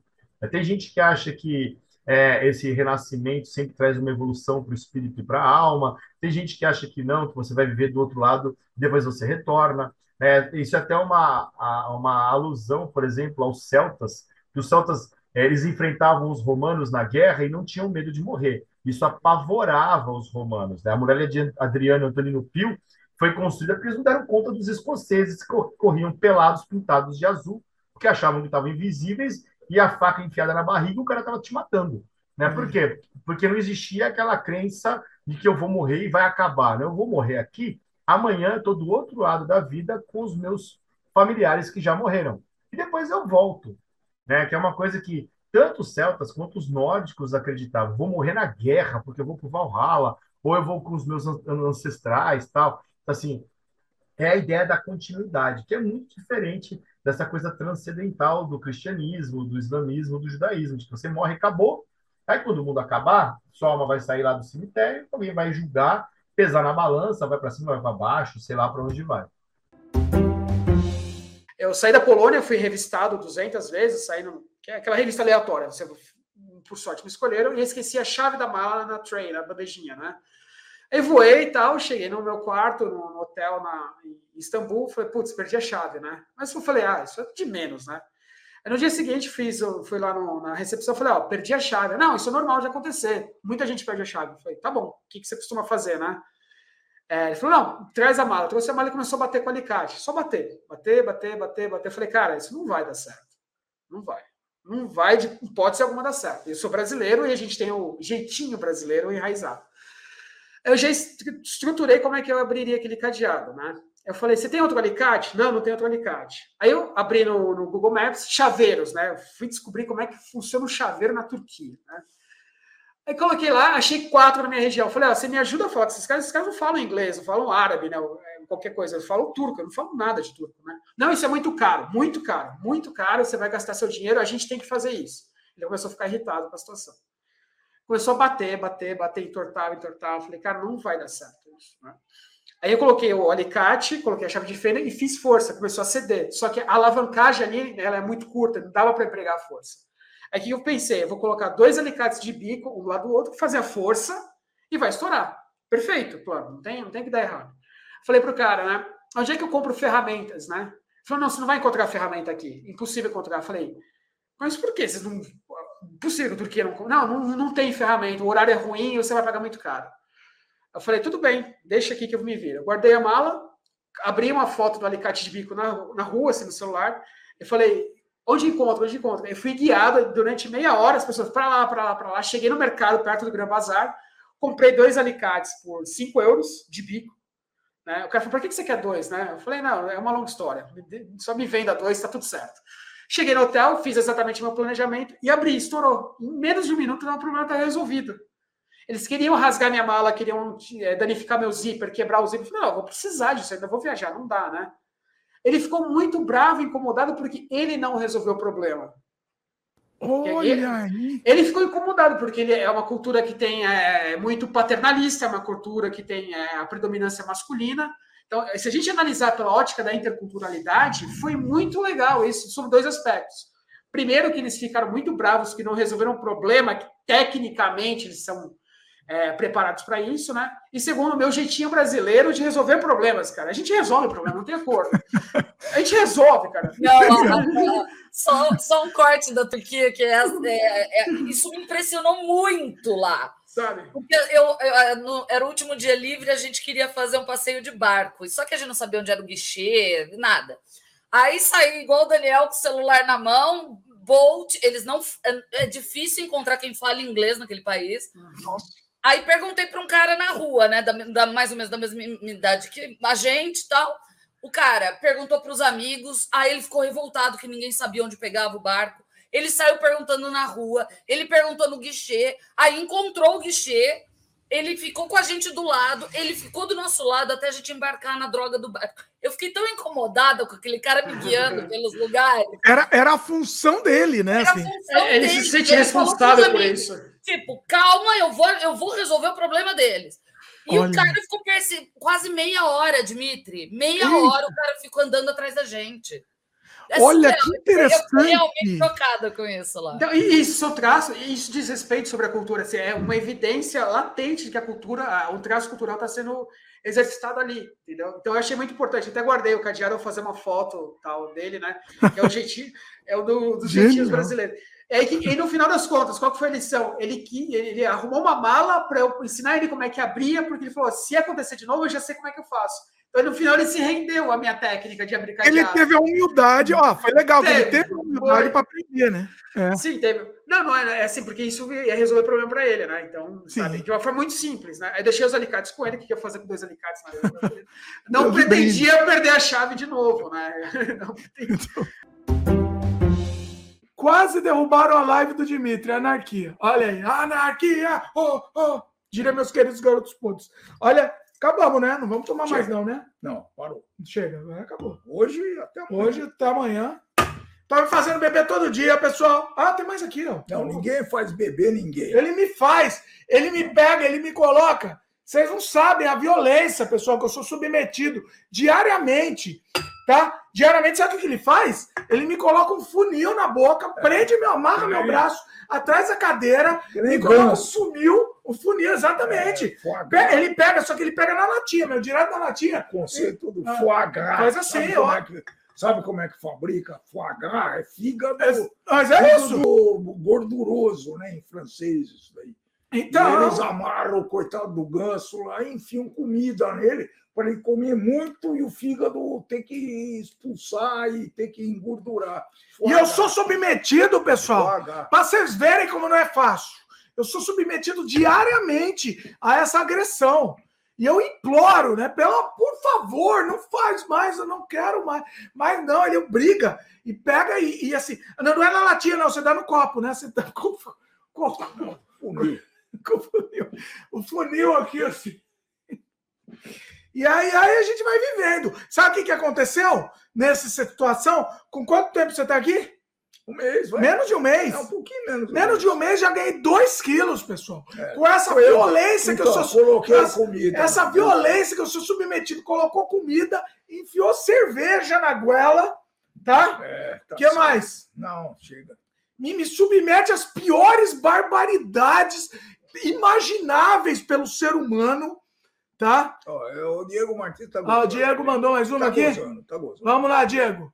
Cadê o Diego Acho aqui? Acho que ele acha que o nosso papo está absurdo. É por isso. Ô, Diego, como o padre bateu o carro? dando uma rezinha. É, Diego é bom, Diego é bom, gostei, Diego. Gostei disso. Por que os kamikazes usavam capacete? Essa é uma pergunta sem resposta, ele não teve resposta. Essa é uma pergunta que não tem resposta. Difícil. Mas você sabe que tem a resposta, né? Você sabe que eu já vi a resposta dessa. O Diego quis fazer piadinha aí, mas eu tenho a resposta. Ele queria se matar, ele defendeu o Japão, se Ele jogava. explodiu o avião. Mas por que, que ele usava capacete? Tem- posso, posso dar a resposta? Tem uma resposta técnica. não perder a cabeça. Não, não. Resposta técnica mesmo, porque é por causa do, do rádio, do comunicador. Aí tava lá o, o fone para você conversar. Ah, não. não é- essa não é- não é- não é essa. Diego, não, essa não deu piadinha, porque eu fiz uma resposta senti, uma resposta nível Iberê, Eu inclusive. acho que ele, ele fez de propósito, ele foi, foi orquestrado. Foi Ele orquestrado. de O. Diego, você vê o Diego como ele orquestra assim, E a é última- meticulosamente. E a última pergunta foi para chocar mesmo. Foi para chocar e foi para foi desbalancear o- o- o- a- a- Seria uma distopia. uma distopia. Não, foi para. Sim, sim, disruptivo. pra estabelecer uma dis- ruptura. O, o É Diego, verdade. o Diego foi disruptivo aqui, É, Diego. é verdade. Ó, mais uma do Diego, então, já que é para ser disruptivo. Por que Exalta Samba toca pagode e Zeca Pagodinho toca samba? Aí, olha aí, mais uma pergunta disruptiva do nosso querido Diego. Como? Como? Você é fã, você é fã do, do Zeca Pagodinho aí, não? Ah, tem algumas poucas músicas que eu. Você gosta de uma frase do Zeca Pagodinho do. É, gosto. Com o Zeca Baleiro lá, né? É que é? Gosto, gosto. Que é assim, para mim, qualquer lugar tá bom. Sendo em cima do chão e debaixo do céu, qualquer lugar tá bom. É fantástico. E eu, gosto, eu gosto de uma outra frase Isso do Zeca. poesia. Uma outra frase do Zeca Pagodinho boa também é o tá ruim, mas tá bom. Essa frase é de uma é de uma é de uma é de uma profundidade. Não, mas é, é verdade. Você- você- que é verdade. Eu não tô É verdade, não estamos zoando. Eu não tô gozando. Tá ruim, mas tá bom. O É de otimismo do cara. Embaixo do céu, em cima do chão, qualquer lugar tá bom. Pois é. Eu praticamente fiz o último sem freio junto com o Dimitri Filho, em que o pai abandonou a live Não. e foi Não, embora. mas eu eu, fui fui, porque- abandonado ao vivo pelo próprio pai Eu- eu de uma, uma, uma situação violentíssima. Abandono incapaz. Uma- Abando... Abandono, Abandono de incapaz. Isso é crime, Luiz. Ele cometeu. É, é um crime é, prescrito Inafiançável. Penal. Abandono de Isso é incapaz. prisão. Pô, essa foi boa, hein? Essa foi demais. Essa eu saquei. Essa bagaça vai virar um corte. aqui. Essa, essa, eu, essa eu batei na, na mosca. Olha, característica. E tem documentado isso. Saquei Abandono rápido. de incapaz Ah, documentado. não, eu, eu, eu vou explicar. Isso não é que foi- eu saí não, para fugir isso de foi- ah, foi isso foi. Ah, não, foi, não. Imperdoável. Imperdoável essa palavra que eu Não, queria. é que eu, eu, queria, eu precisei sair porque eu tinha um compromisso inadiável também. Ah, eu olha. avisei antes. Mas beleza. Mas eu fiquei ofendido. Eu não vou mentir que eu fiquei ofendido. Não, mas eu, tudo bem. Eu fiquei Eu sempre digo assim, que a gente vive várias encarnações na própria encarnação, na própria vida aqui, a gente vive várias encarnações, né? Essa adolescência nossa foi uma, encarna, foi uma encarnação muito muito poderosa, vamos dizer assim, né? muito que permanece até hoje, né? Assim na gente e tal. Foi uma outra encarnação, foi um tempo que passou no, assim, a- eu lembro de uma vez, eu não lembro se você estava, acho que estava na sua casa, inclusive, acho que foi assim, se eu não me engano, o, o- o Renatão falou assim: a gente devia, não lembro se lembra, eu, eu, eu não sei porque que eu marquei essa conversa, eu até acho que falei num podcast com ele. Eu não, não sei se você vai lembrar. Ele, é, ele falou assim: tava todo mundo lá, né? Todo mundo. Aí o, o Renatão chegou e falou: a gente devia criar um dia para todo mundo se reunir, independente de onde tiver a pessoa, para se reunir, entendeu? É, é o dia, entendeu? É, é- é a partir de, de hoje, dia X, para todo mundo se reunir aqui, bater papo e tal. Aí eu falei assim, né, ainda. Não, mas para que isso? Não, eu eu bati o microfone. Para que isso? Não, não precisa, não, não precisa. Todo dia vai se reunir, não, não precisa de, de ter um dia específico. Aí até comentou: não, não, porque vai ter um dia que cada um vai para um lado, tal, isso vai acontecer. E a gente não tem essa, essa ciência, né, que isso vai acontecer, né? Olha que interessante. Você não deve lembrar dessa história, né? Eu não sei por que, que eu fiquei com isso na cabeça, assim. Eu não sei por que, que eu fiquei com essa história. um dia, ano, hora e lugar para se encontrar, não foi? Não, era uma vez por ano. Um dia, uma vez por ano. O dia, todo dia X de, do mês X vai se reunir, mesmo que seja virtual, enfim, né? Essa foi a sugestão dele. E fala, não, mas não que besteira, não precisa, pô, né? Não precisa, tá, vai, sempre vai, tá, tá se vendo. Mas não é, é isso. A vida leva todo mundo para um lado, né? Olha, olha o Daniel, agora enquanto a gente está falando, o Daniel está lá na Ucrânia, lá em Kiev. Olha, olha isso, entendeu? Olha, olha para onde a vida leva cada um, entendeu? Então, olha como é, que funciona a coisa, né? Ó, é, pessoal, não é a bebida que está me deixando assim com essa filosofia, não. Não é a bebida. Talvez a bebida tenha ajudado, talvez. Enfim. Os piores vexames com bebidas que os três passamos. Hoje a gente não faz mais isso, deixando bem claro, somos pessoas idôneas. Uhum. Uhum. sim, sim. Não fazemos mais essas coisas, mas a gente vai rever a história e registrar isso daí. Os piores vexames que passamos com bebidas. Eu tenho muitos, eu não sei qual vai ser o pior para contar, mas eu vou deixar. Vocês querem que eu comece ou vocês começam? Ah, você começa, Para perder, vocês perderem a vergonha? Então eu começo. Eu, eu, posso começar com um, depois eu faço outro, conto outros. Que eu já contei, passei vários. Você vai contar os. Eh, se tem algum recente, você vai contar. Que é, é, recente já contamos aqui, mas eu posso contar também, não tem problema nenhum, não. Aqui é, aqui é a vida. Ah, tem receita do Dimitri? Não, não, não sei, eu cheguei agora. e, e, é recente depois de muitos anos, viu? Porque eu nunca mais fiz essas coisas, mas há pouco tempo eu fiz. Você quer que eu conte? Eu não vou contar um recente, eu vou contar um, um ridículo que eu fiz. Posso contar um ridículo? Que eu acho que eu não contei aqui no Sem Freio ainda. Tem outros ridículos que eu passei que eu, que eu já contei no Sem Freio, mas esse eu acho que eu não contei. Uma vez a gente trabalhava, trabalhava lá na, na Ubisoft, pode só contar nome, aqui no Canadá, já estava no Canadá, trabalhava, e sexta-feira era o dia de happy hour, né? Então, happy hour, ficava eu e mais uns gato pingado lá tomando umas, à vontade. Podia tomar à vontade. E, era regra mesmo. Tava lá de liberar, pode tomar à vontade aí quando vocês quiserem. E o que, que aconteceu? Eu, eu mais um brasileiro, que um dia talvez eu traga, não sei se eu trago ele sei freio no Canadá Diário, enfim. Não vou contar o nome dele, deixa ele contar a história, né? Então não vou entregar o, o santo aqui, só se ele quiser entregar. Eu, mais um brasileiro, mais um escocês, obviamente, né? Mais um escocês e mais, mais, tinha mais uns gatos pingados lá. E a gente ficava lá tomando umas. Beleza, voltava tarde da noite, a Fabiana pedia para trazer pizza, né? Pra casa. Eu voltava de metrô, né? E aí teve um dia que eu fui muito. Ah, mas fui, fui tomei todas. E fui comprei a pizza da Fabiana, né? E estava, em casa, estava no metrô levando para casa. Lá no estado de, no estado de, de decomposição, praticamente. Bom, né? que deu para comprar pizza. Deu para comprar. Ainda, ainda não tinha, não estava tão ruim essa parte. Tá lá com a pizzona e, e, eu, e já me subiu, né? Me sub, tava me subindo à vontade, né? Aquela vontade inenarrável. Estava subindo. Por sorte, o metrô parou no meu ponto específico. Desci, e eu lá com a pizza, desci, falei, não vou aguentar. Mas parou o metrô na hora certa lá, quase, desci e fui tranquilamente. E aí eu pensei, eu não vou aguentar, eu vou ter que chamar. Vou ter que chamar nosso amigo, o, o, o Gão, nosso amigo, vou ter que chamar ele.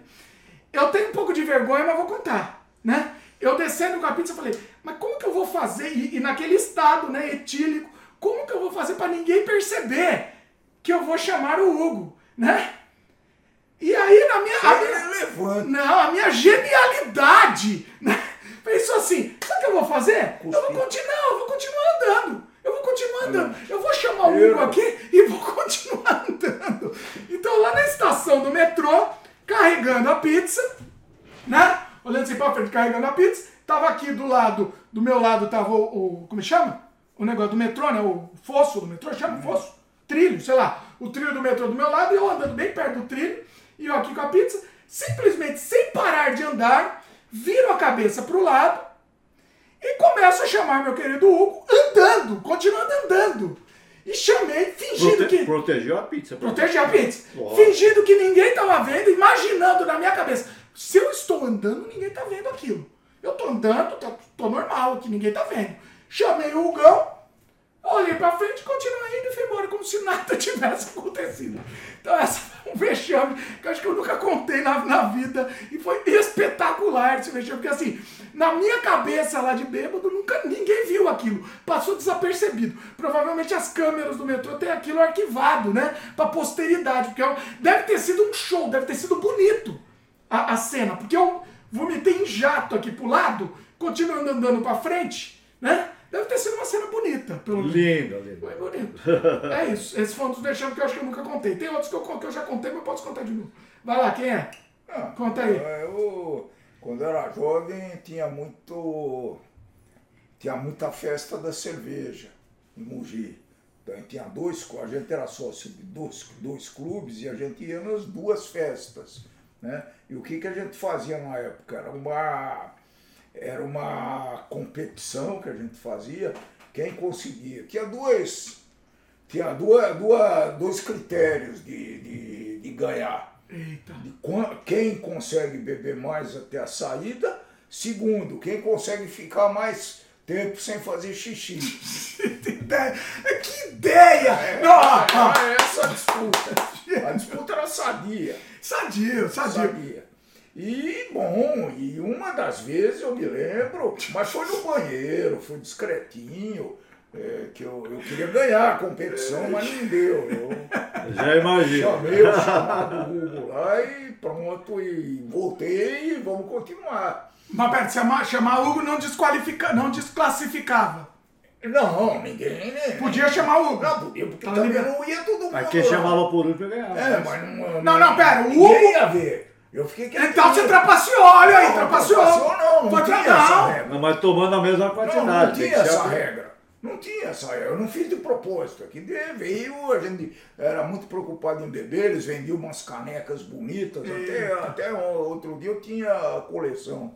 Todo ano tinha uma caneca muito é, artística, sabe? Decorada. Era, muito tipo um Oktoberfest, assim, era um É, dia, Era, era um, um- dia, um dia, era um uma noite. baile. Ah. Era um baile. E aí a gente. Não catava nada, né? Aí ficava lá bebendo. Aí. é, ficava- Não catava nada, né? Até o meu grande amigo Bartolo participou. Ô, Foi Bartolo, alguma- participou do Sem Freio já, Bartolo. Foi algumas vezes lá na nossa festa, ele gostava bem. O Bartolo é um grande amigo e companheiro e compartilhador de, Tinguaça. é, de bebida. Peraí, mas aí, aí foi no banheiro, então. Quietinho, Ah, é depois continuei. É, continuei vexame. a vida. Eu gosto de vexame público. vexame no banheiro não tem graça. Público não. Não teve? Não, porque, Rugão, rugão é, não- não- porque eu sou meio controlado para isso. Agora chega nessas festas. Ah, já, é. já fui em baile, na volta com a namorada, foi, aconteceu, mas é sem muito um petit comitê, né? Nada, nada abusado. Olha aí. Ah, comigo nunca aconteceu, não. Luiz, eu sei mãe off, vai ter que contar. Eu, não, eu já sei, não vai poder fugir não, porque eu sei... De onde surgiu essa ideia foi a, a, a Não, patroa do Luiz que me contou a história em detalhes, a sogra. acho que eu lembrei, né? Lembrou? A, a sogra contou a história em detalhes, ele não vai fugir dessa história não. Vai conta aí. Essa história é boa história, vai, é uma boa Eu, história. eu nunca fui de beber, né? Eu nunca be- eu não bebo. Eu bebo, assim, socialmente, duas, três cervejinhas, não passa disso. E dificilmente eu fico alcoolizado, fico, fico fora de mim. Dificilmente. É Um colega de faculdade me convidou para um, pra um batizado, um batizado do, do filhinho dele. Num domingo. Eita. E deu um churrasco na casa dele. Churrasco tá, tá aí. Convidou- não, não só eu, convidou todos os integrantes do grupo de estudo da faculdade. Então, Ah, lá, foi com- todo Com mundo? suas Olha. famílias, é. Eita. O churrasco foi bem. Esse detalhe eu não sabia, aí foi, tava lotado então. Ah, É, picanha, tudo, correu tudo lá. Nossa. E tinha cerveja à vontade, uísque à vontade, pinga à vontade, o que você queria. Todo tipo de bebida tinha lá para você tomar. E eu não estava habituado a tomar. Eu tomava pouco, uma cervejinha e tal, mas não estava habituado a misturar pinga, uísque. E deve ter comido pouco também. Não, comi, eu comi bastante. Ah, comeu? Comi, Ah, eu tá. comi bastante. Tá bom. Como é que ele Mas como você não está habituado, então é aí que está o problema. Você não está habituado e você abusa, acha que vai dar tudo certo e a coisa não acontece como você espera.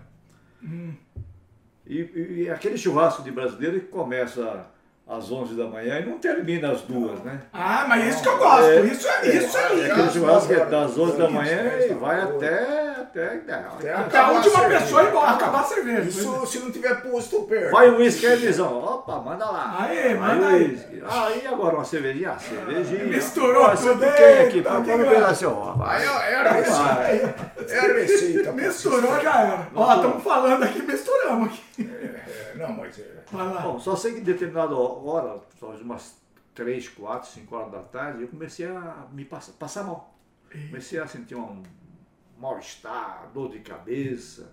Falei, cacilda, o que, que eu vou fazer agora? Meu? A Margarete foi junto. É, não, não, não. Ah, não? Não, ela estava na festa. Ah, tava na festa. Tava minha esposa, minhas duas filhas e o meu filho, que era Ah, caçula. tava com a criançada de- toda. No carrinho de escola ainda. Eu Nossa. fiz faculdade depois de casar.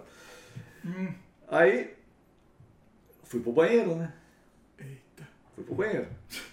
Eu senti que tava com ânsia de vômito, falei, pô, vou, vou pro banheiro. Aí vou pro banheiro lá, o lavabo na parte de baixo, né? Que era um sobrado. Então.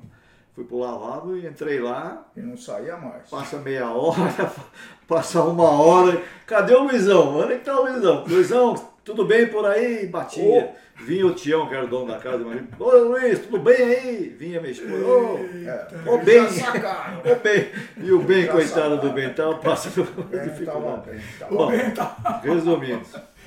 Mas peraí, você não vai contar como que foi no banheiro? Precisa contar, essa parte é importante. Não, mas no banheiro, é. Não, Resu- mas o- resumindo. o local, o local do banheiro que aconteceu a Então, situação. resumindo. Ah.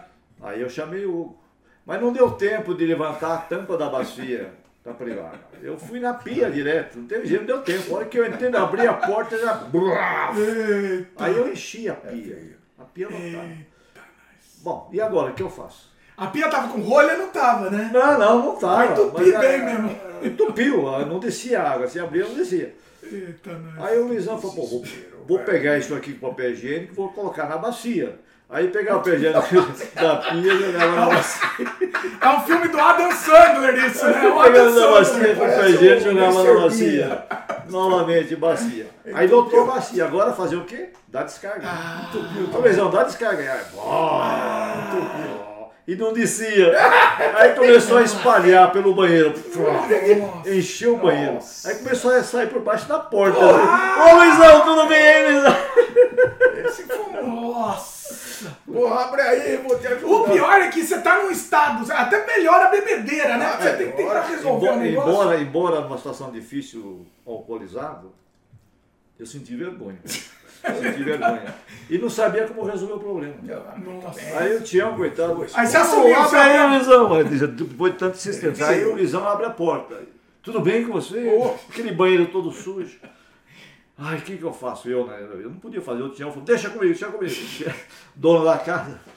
Encheu o braço de, de saco plástico, né? mas depois vários, né? saco plástico, meteu a mão lá na bacia. E ele também já devia estar num estado Não. também, já meio bêbado. Eu nem fiquei ali. Não, tô falando ele. Tava chovendo. já- Não, mas o Tião era mais. Ele, ele era. Ele era, ele era o. Mais resistente. É, era o cara que tava mantendo a linha para botar óleo. Ah, entendi. Aí eu, enquanto ele tava fazendo toda aquela limpeza lá, eu fui lá para fora, tava chovendo.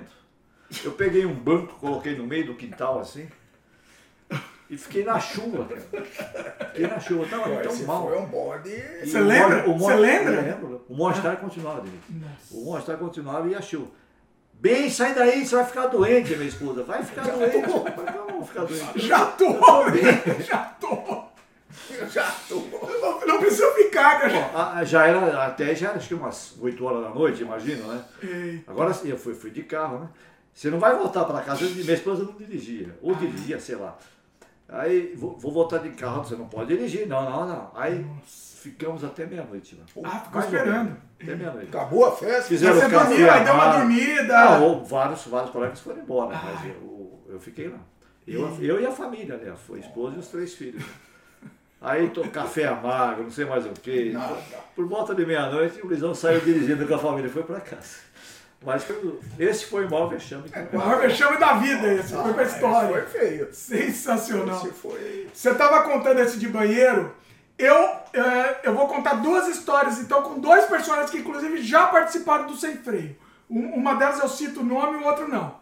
O- a- o- uma história, uma vez foi na casa da Cíntia, minha amiga Cíntia, querida, beijo no coração. Cíntia já participou de vários Sem Freios. Eu, porque foi comigo, por isso que eu posso contar a história. Acho que foi no ano novo. E eu fui no banheiro, porque eu lembrei porque eu fui no banheiro da casa dela e lavei o banheiro, mas lavei. Chamei o Hugo no banheiro inteirinho. E assim, só que assim, me deu blackout, eu não lembro de muita coisa. Talvez a Cíntia tinha que, tem que vir aqui pra contar a história. Mas foi ela me zoou até hoje com essa história.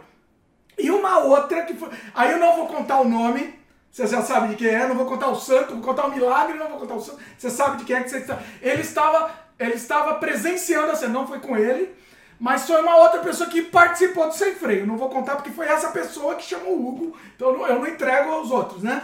É, ele estava junto comigo, com meu pai, tomando uma. Não foi o Luiz, tá? Não foi o Luiz, fiquei claro, não foi.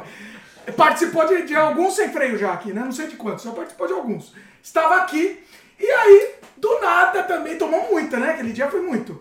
Naquela noite. Já, a Fabiana já tinha ido dormir, só ficou eu, meu pai e, e ele, que eu não vou citar o nome. Quem quiser, quem quiser. Como é que fala? Especular. Especular, fica à vontade aí. Fica à Não vontade. é meu filho, não, não foi. Não, não era teu filho, não. Teu filho foi belezinha. Fabrício. Fabrício tomamos várias e ele também ficou na boa. Não era. Não, é alguém que participou. Se o Fabrício não participou do seu freio, precisa convidar ele. Mas não foi. foi, foi um o personagem participou de alguns já. E o que, que aconteceu? Ele foi no meu banheiro aqui. Por isso que eu lembrei da história do Luiz. Do, o, o Luiz me lembrou essa história. Porque ele foi no banheiro e ele vomitou na pia inteira. Só que. Só que. Sempre tem um só que. Fala. Não, é. Não, já, já, eu já acho. eu já fiquei pia da vida. O Luiz também, eu nem entendo porque as pessoas vomitam na pia, mas na pia vai banheiro privado. direto, né? Mas tudo bem. Só que. Só que a pia estava com defeito e tinha um vazamento enorme, né? E, bom, é, Vazou! do que aconteceu. Vazou no gabinete inteiro da pia, tudo embaixo. E eu também estava no estado etílico, por isso que eu me, me identifiquei com seu amigo lá, como chama?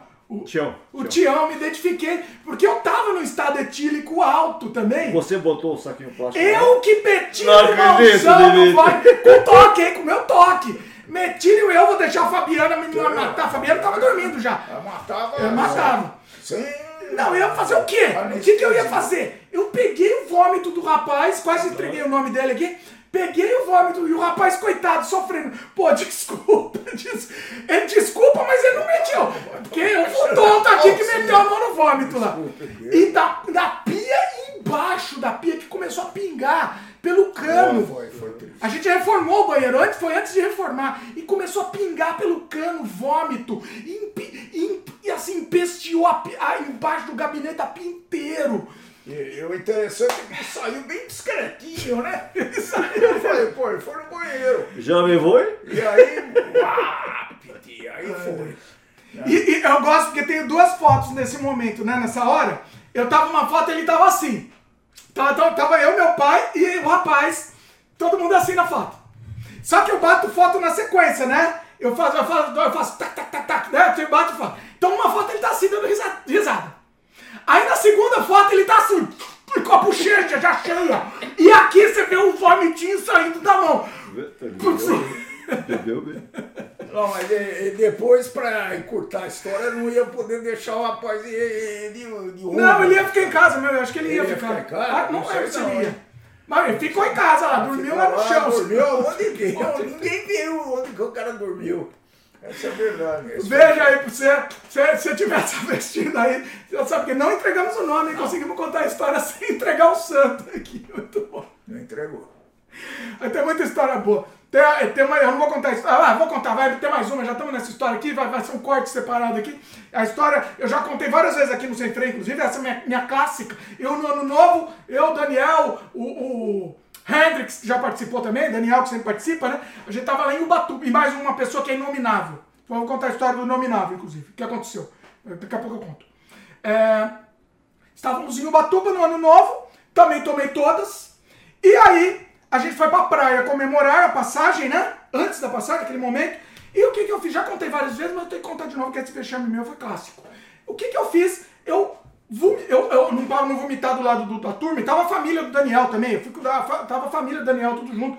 Para não vomitar em cima de todo mundo, eu fui vomitar do lado. Só que aí tava passando um rapaz da rua, um trans, transeunte. Eu vomitei tudo em cima do transeunte.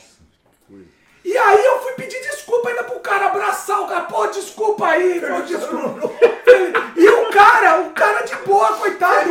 E era um rapaz grandão, fortão. Se o cara quisesse me bater, era um cara fortão. Ah, entendeu? E o cara, ah, tá tranquilo, pá, abraçou também, tudo de deixa pra lá. Deixa pra lá.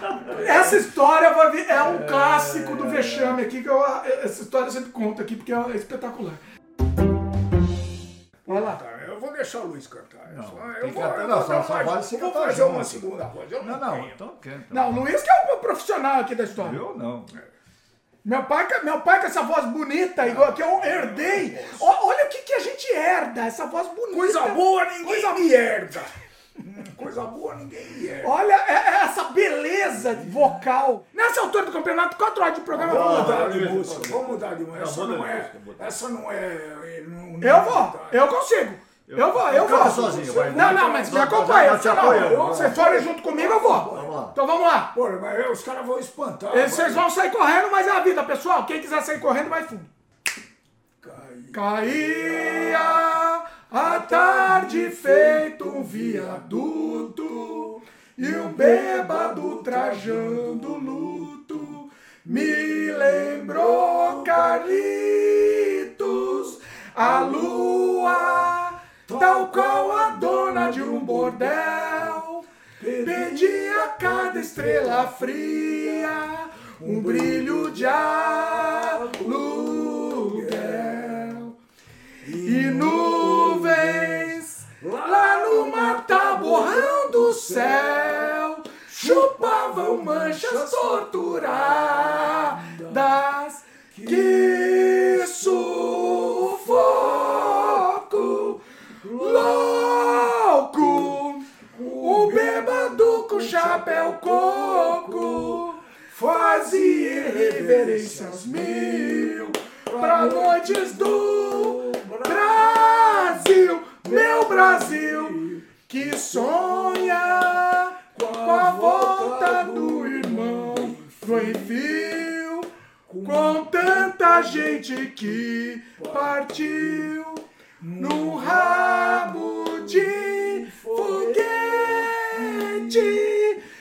Chora a nossa pátria mãe gentil.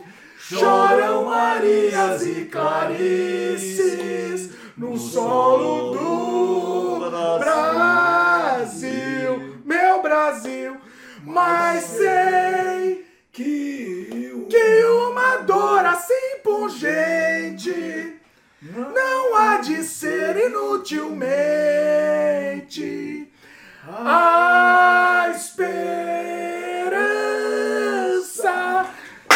Dança.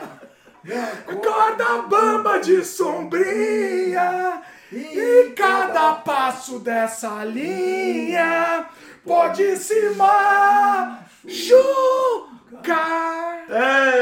asa a esperança equilibrista sabe que o show de todo artista tem que continuar.